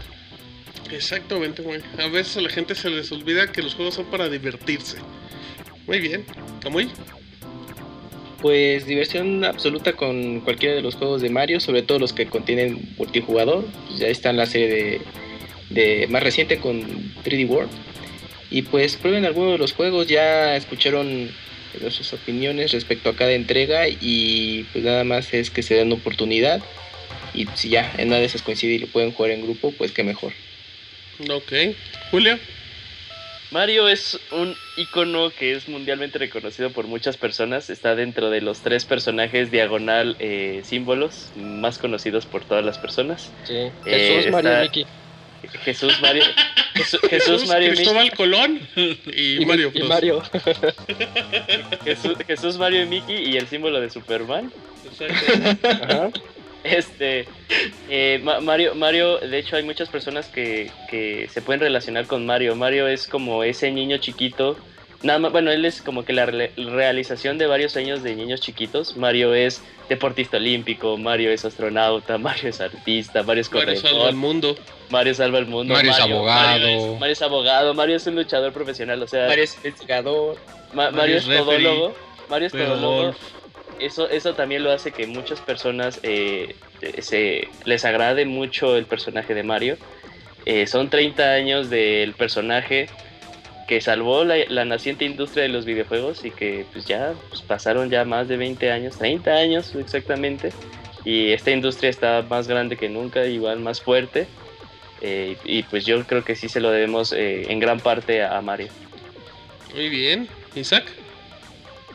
Eh, yo tengo que decir que es una franquicia que ha demostrado como en 30 años de que existe, bueno, ya existe desde antes, pero en 30 años de juegos de Super Mario Bros., por más de que parezca para muchos que ha sido sobreexplotada, realmente se ha visto cómo, cómo se debe de llevar la evolución de un videojuego y cómo introducirlo en, en otros spin-offs también de una forma que no arte al público, porque siento que ahorita, por más de que digamos que ya tiene 30 años y que ya podría decirse que relativamente ya está viejo, yo siento que los juegos más modernos nos están mostrando que Mario está más joven que nunca y sigue atrayendo tanto a los más jóvenes como a los ya jugadores veteranos a sus a sus franquicias por esa magia que Ni- Nintendo le ha sabido meter.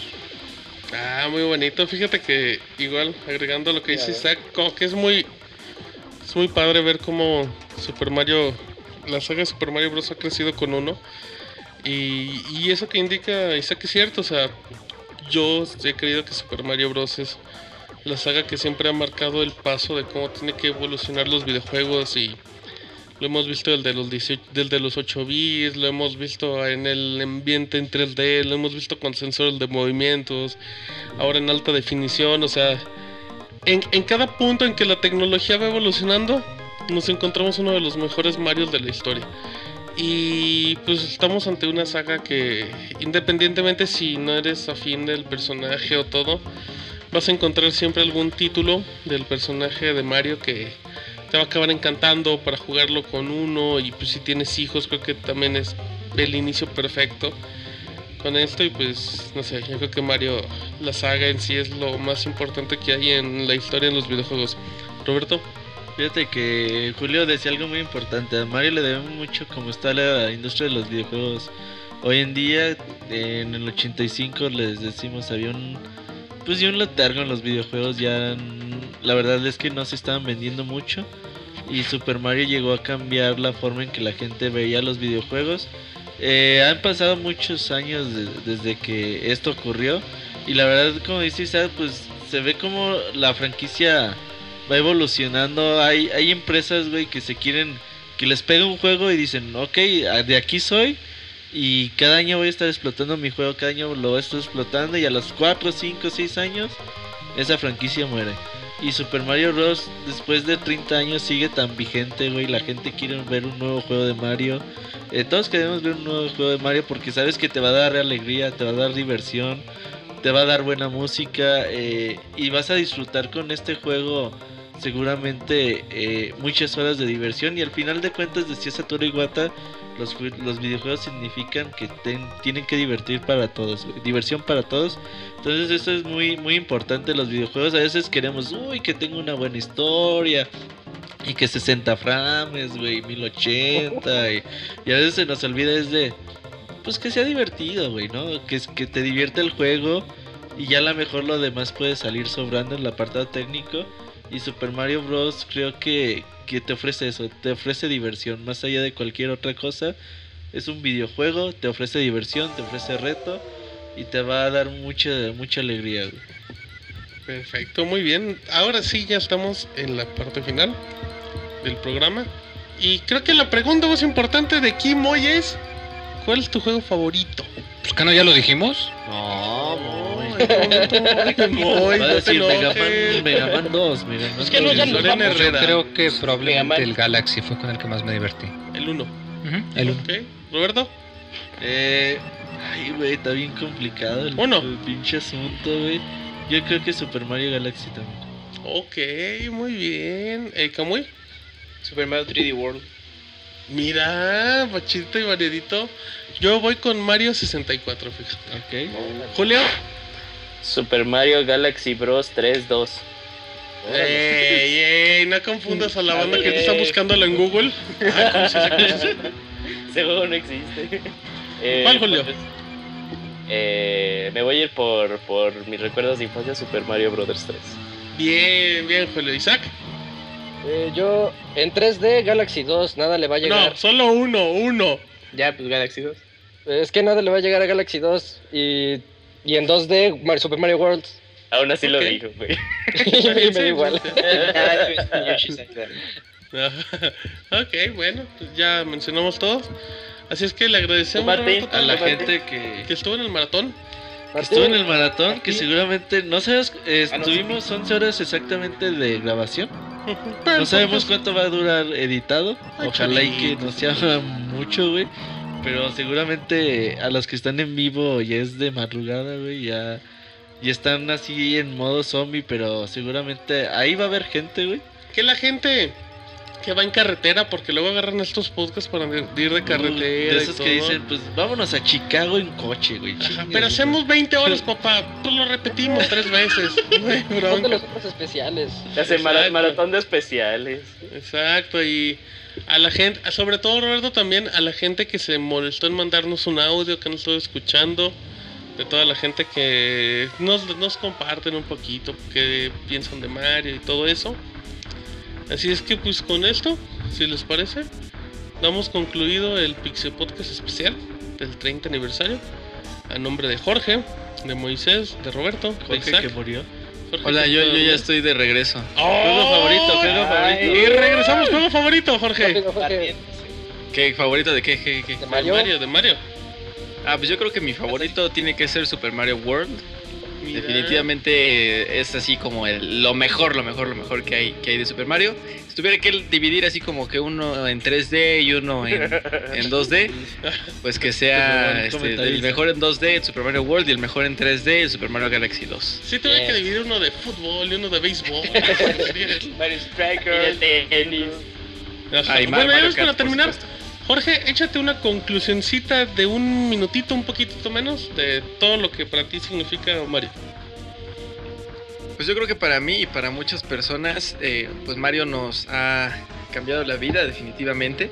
Les decía que uno de mis primeros juegos fue eh, Super Mario World y fue de ahí en donde yo aprendí algo acerca de, pues de alguna manera, eh, sobre el bien y sobre el mal y sobre tener una figura hasta cierto punto, pues eh, heroica y, que también eh, tiene esta característica de valentía, ¿no? Que tiene esa, esa ese ímpetu de estar pasando por todos los niveles y tratar de ayudar pues a todas las personas con las que se con las que se encuentra y bueno siempre con toda toda toda la valentía con toda la seguridad de que va a llegar siempre al final de, de cada uno de los niveles y pues va a llegar siempre al final de todos los juegos derrotando todo todo lo que se encuentre en el camino entonces esto esta idea yo creo que pues puede que se nos haya quedado a muchos de nosotros en el, en el inconsciente. Puede que ustedes también lo puedan identificar en, en algún momento en las cosas que, que, ustedes hacen, que lo hayan aprendido justo como les acabo de mencionar con, con, con, Mario y con cada uno de los juegos cuando ustedes eran, eran niños y que esta, este tipo de ideas se les hayan, se les hayan quedado. Entonces, pues eh, eh, ha llegado a tanto, a tanto alcance este, este personaje. Probablemente pues haya cambiado también muchas vidas como la, la mía que la no, no, no, la cambió sino la moldeó como tal. Y eh, pues es una parte muy muy muy muy importante eh, y eso pues lo digo como a título personal de, de, mi vida. Y este pues de aquí hasta que me muera yo creo que voy a estar consumiendo Mario y Mario y Mario y Mario y Mario. Entonces pues nada más aquí también espero que les haya gustado todas nuestras participaciones aquí en el en el, pod, en el podcast especial de Pixelania y este, pues, nada más sería todo con lo que yo me despido. Perfecto, pues ya con ese bonito mensaje ya vamos terminando. Le agradecemos a Jorge, a Julio, a Isaac, a Camuy, a Moisés y a Roberto por ser partícipes de este podcast. Mi nombre es Martín. Esta fue la emisión especial del 30 aniversario de Super Mario Bros. Hasta la próxima. Bye. Bye. Adiós. Bye.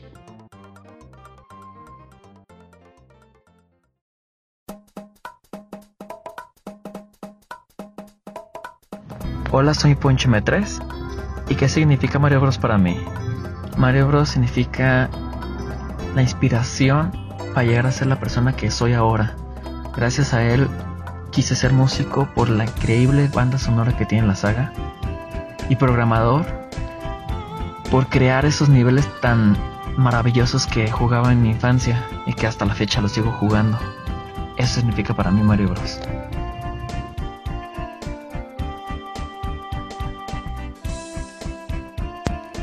¿Qué onda? Mi nombre es Eder y para mí Mario Bros es más que un personaje, un amigo.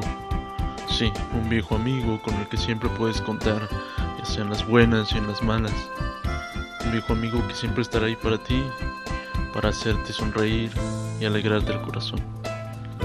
Mi juego favorito de la saga es Super Mario Bros. 3.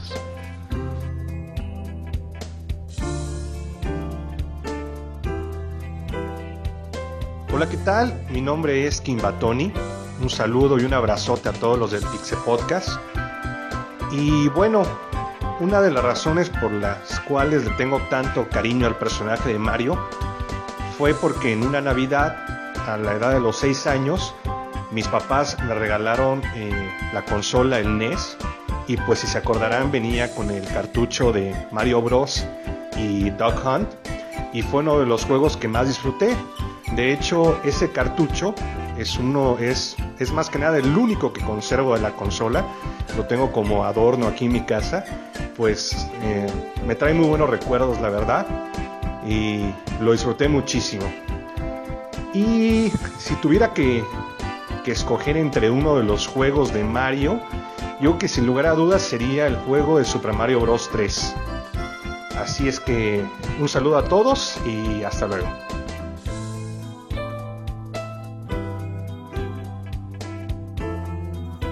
Hola, mi nombre es Cristian Geraldo.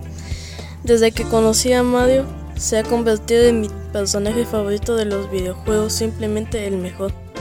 Mi videojuego favorito de Mario es Super Mario Galaxy.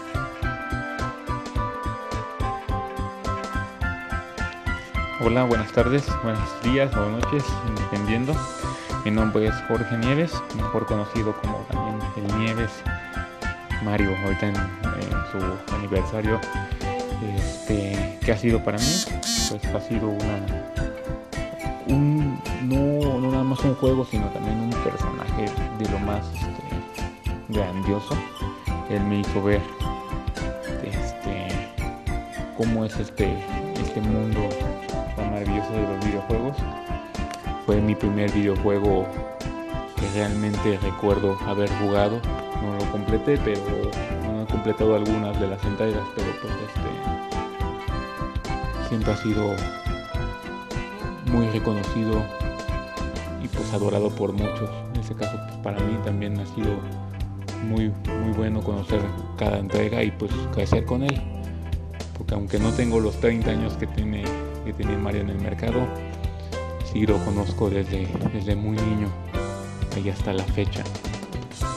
Mi juego favorito, pues obviamente hasta por muchos, ¿no? El Mario, Super Mario 3, ya que pues fue el primer juego que yo tuve, al igual no es mi, bueno, que yo, yo, yo pude jugar, no lo tuve en mis manos porque no tenía yo la consola, pero pues sí lo jugaba con mis amigos, con mis este, compañeros de clase, en, este, en sus casas y todo eso, pues vi la maravilla que es el apretar start, escuchar la cancioncita y obviamente jugar, ¿no? Saltar, saltar, pegar, me mataban mucho, pero pues eso era la diversión, hasta que pues aprendí bastante.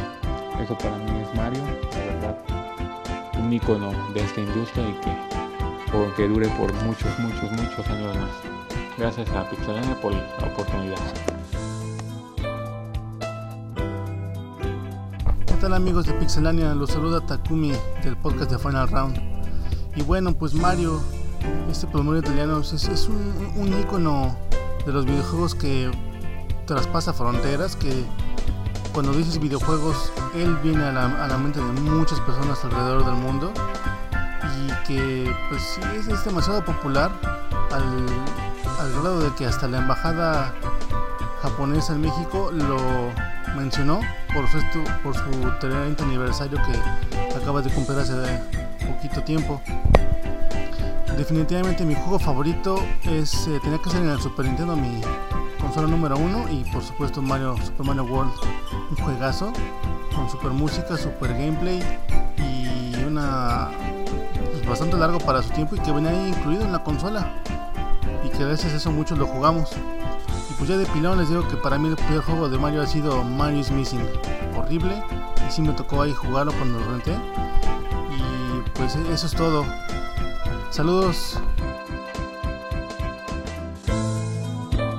Hola, mi nombre es Bélico. ¿Y qué decir de Mario?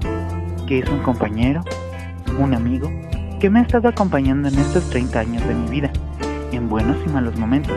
Y claro, en sus distintas formas, ya sea de papel, 8 bits o en 3D, siempre con ese ánimo que lo caracteriza.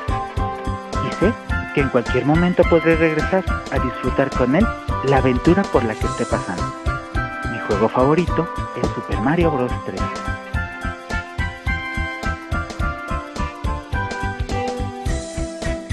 Hola amigos de Pixelania, mi nombre es GC. Para mí Super Mario Bros. es algo muy importante y es parte de mi vida, ya que he pasado horas y horas incontables al lado de ese bigotón regordete. Y pues si tuviera que elegir un juego en especial, sería algo difícil porque cada uno tiene lo suyo y es muy divertido. Pero así pensándolo un poquito mejor, pues me quedaría con el Super Mario Land, ya que fue el primer título que probé para el Game Boy y tiene una historia diferente y un gameplay también un poquito diferente, pero sin duda se disfruta mucho. Saludos amigos, bye.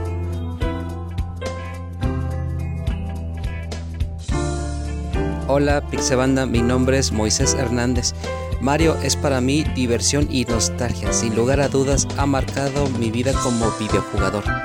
Mi, videoju- mi videojuego favorito de, de Mario de toda la vida es Super Mario Bros. 3. Hola, me llamo Armando, ustedes me dicen Don Huevo.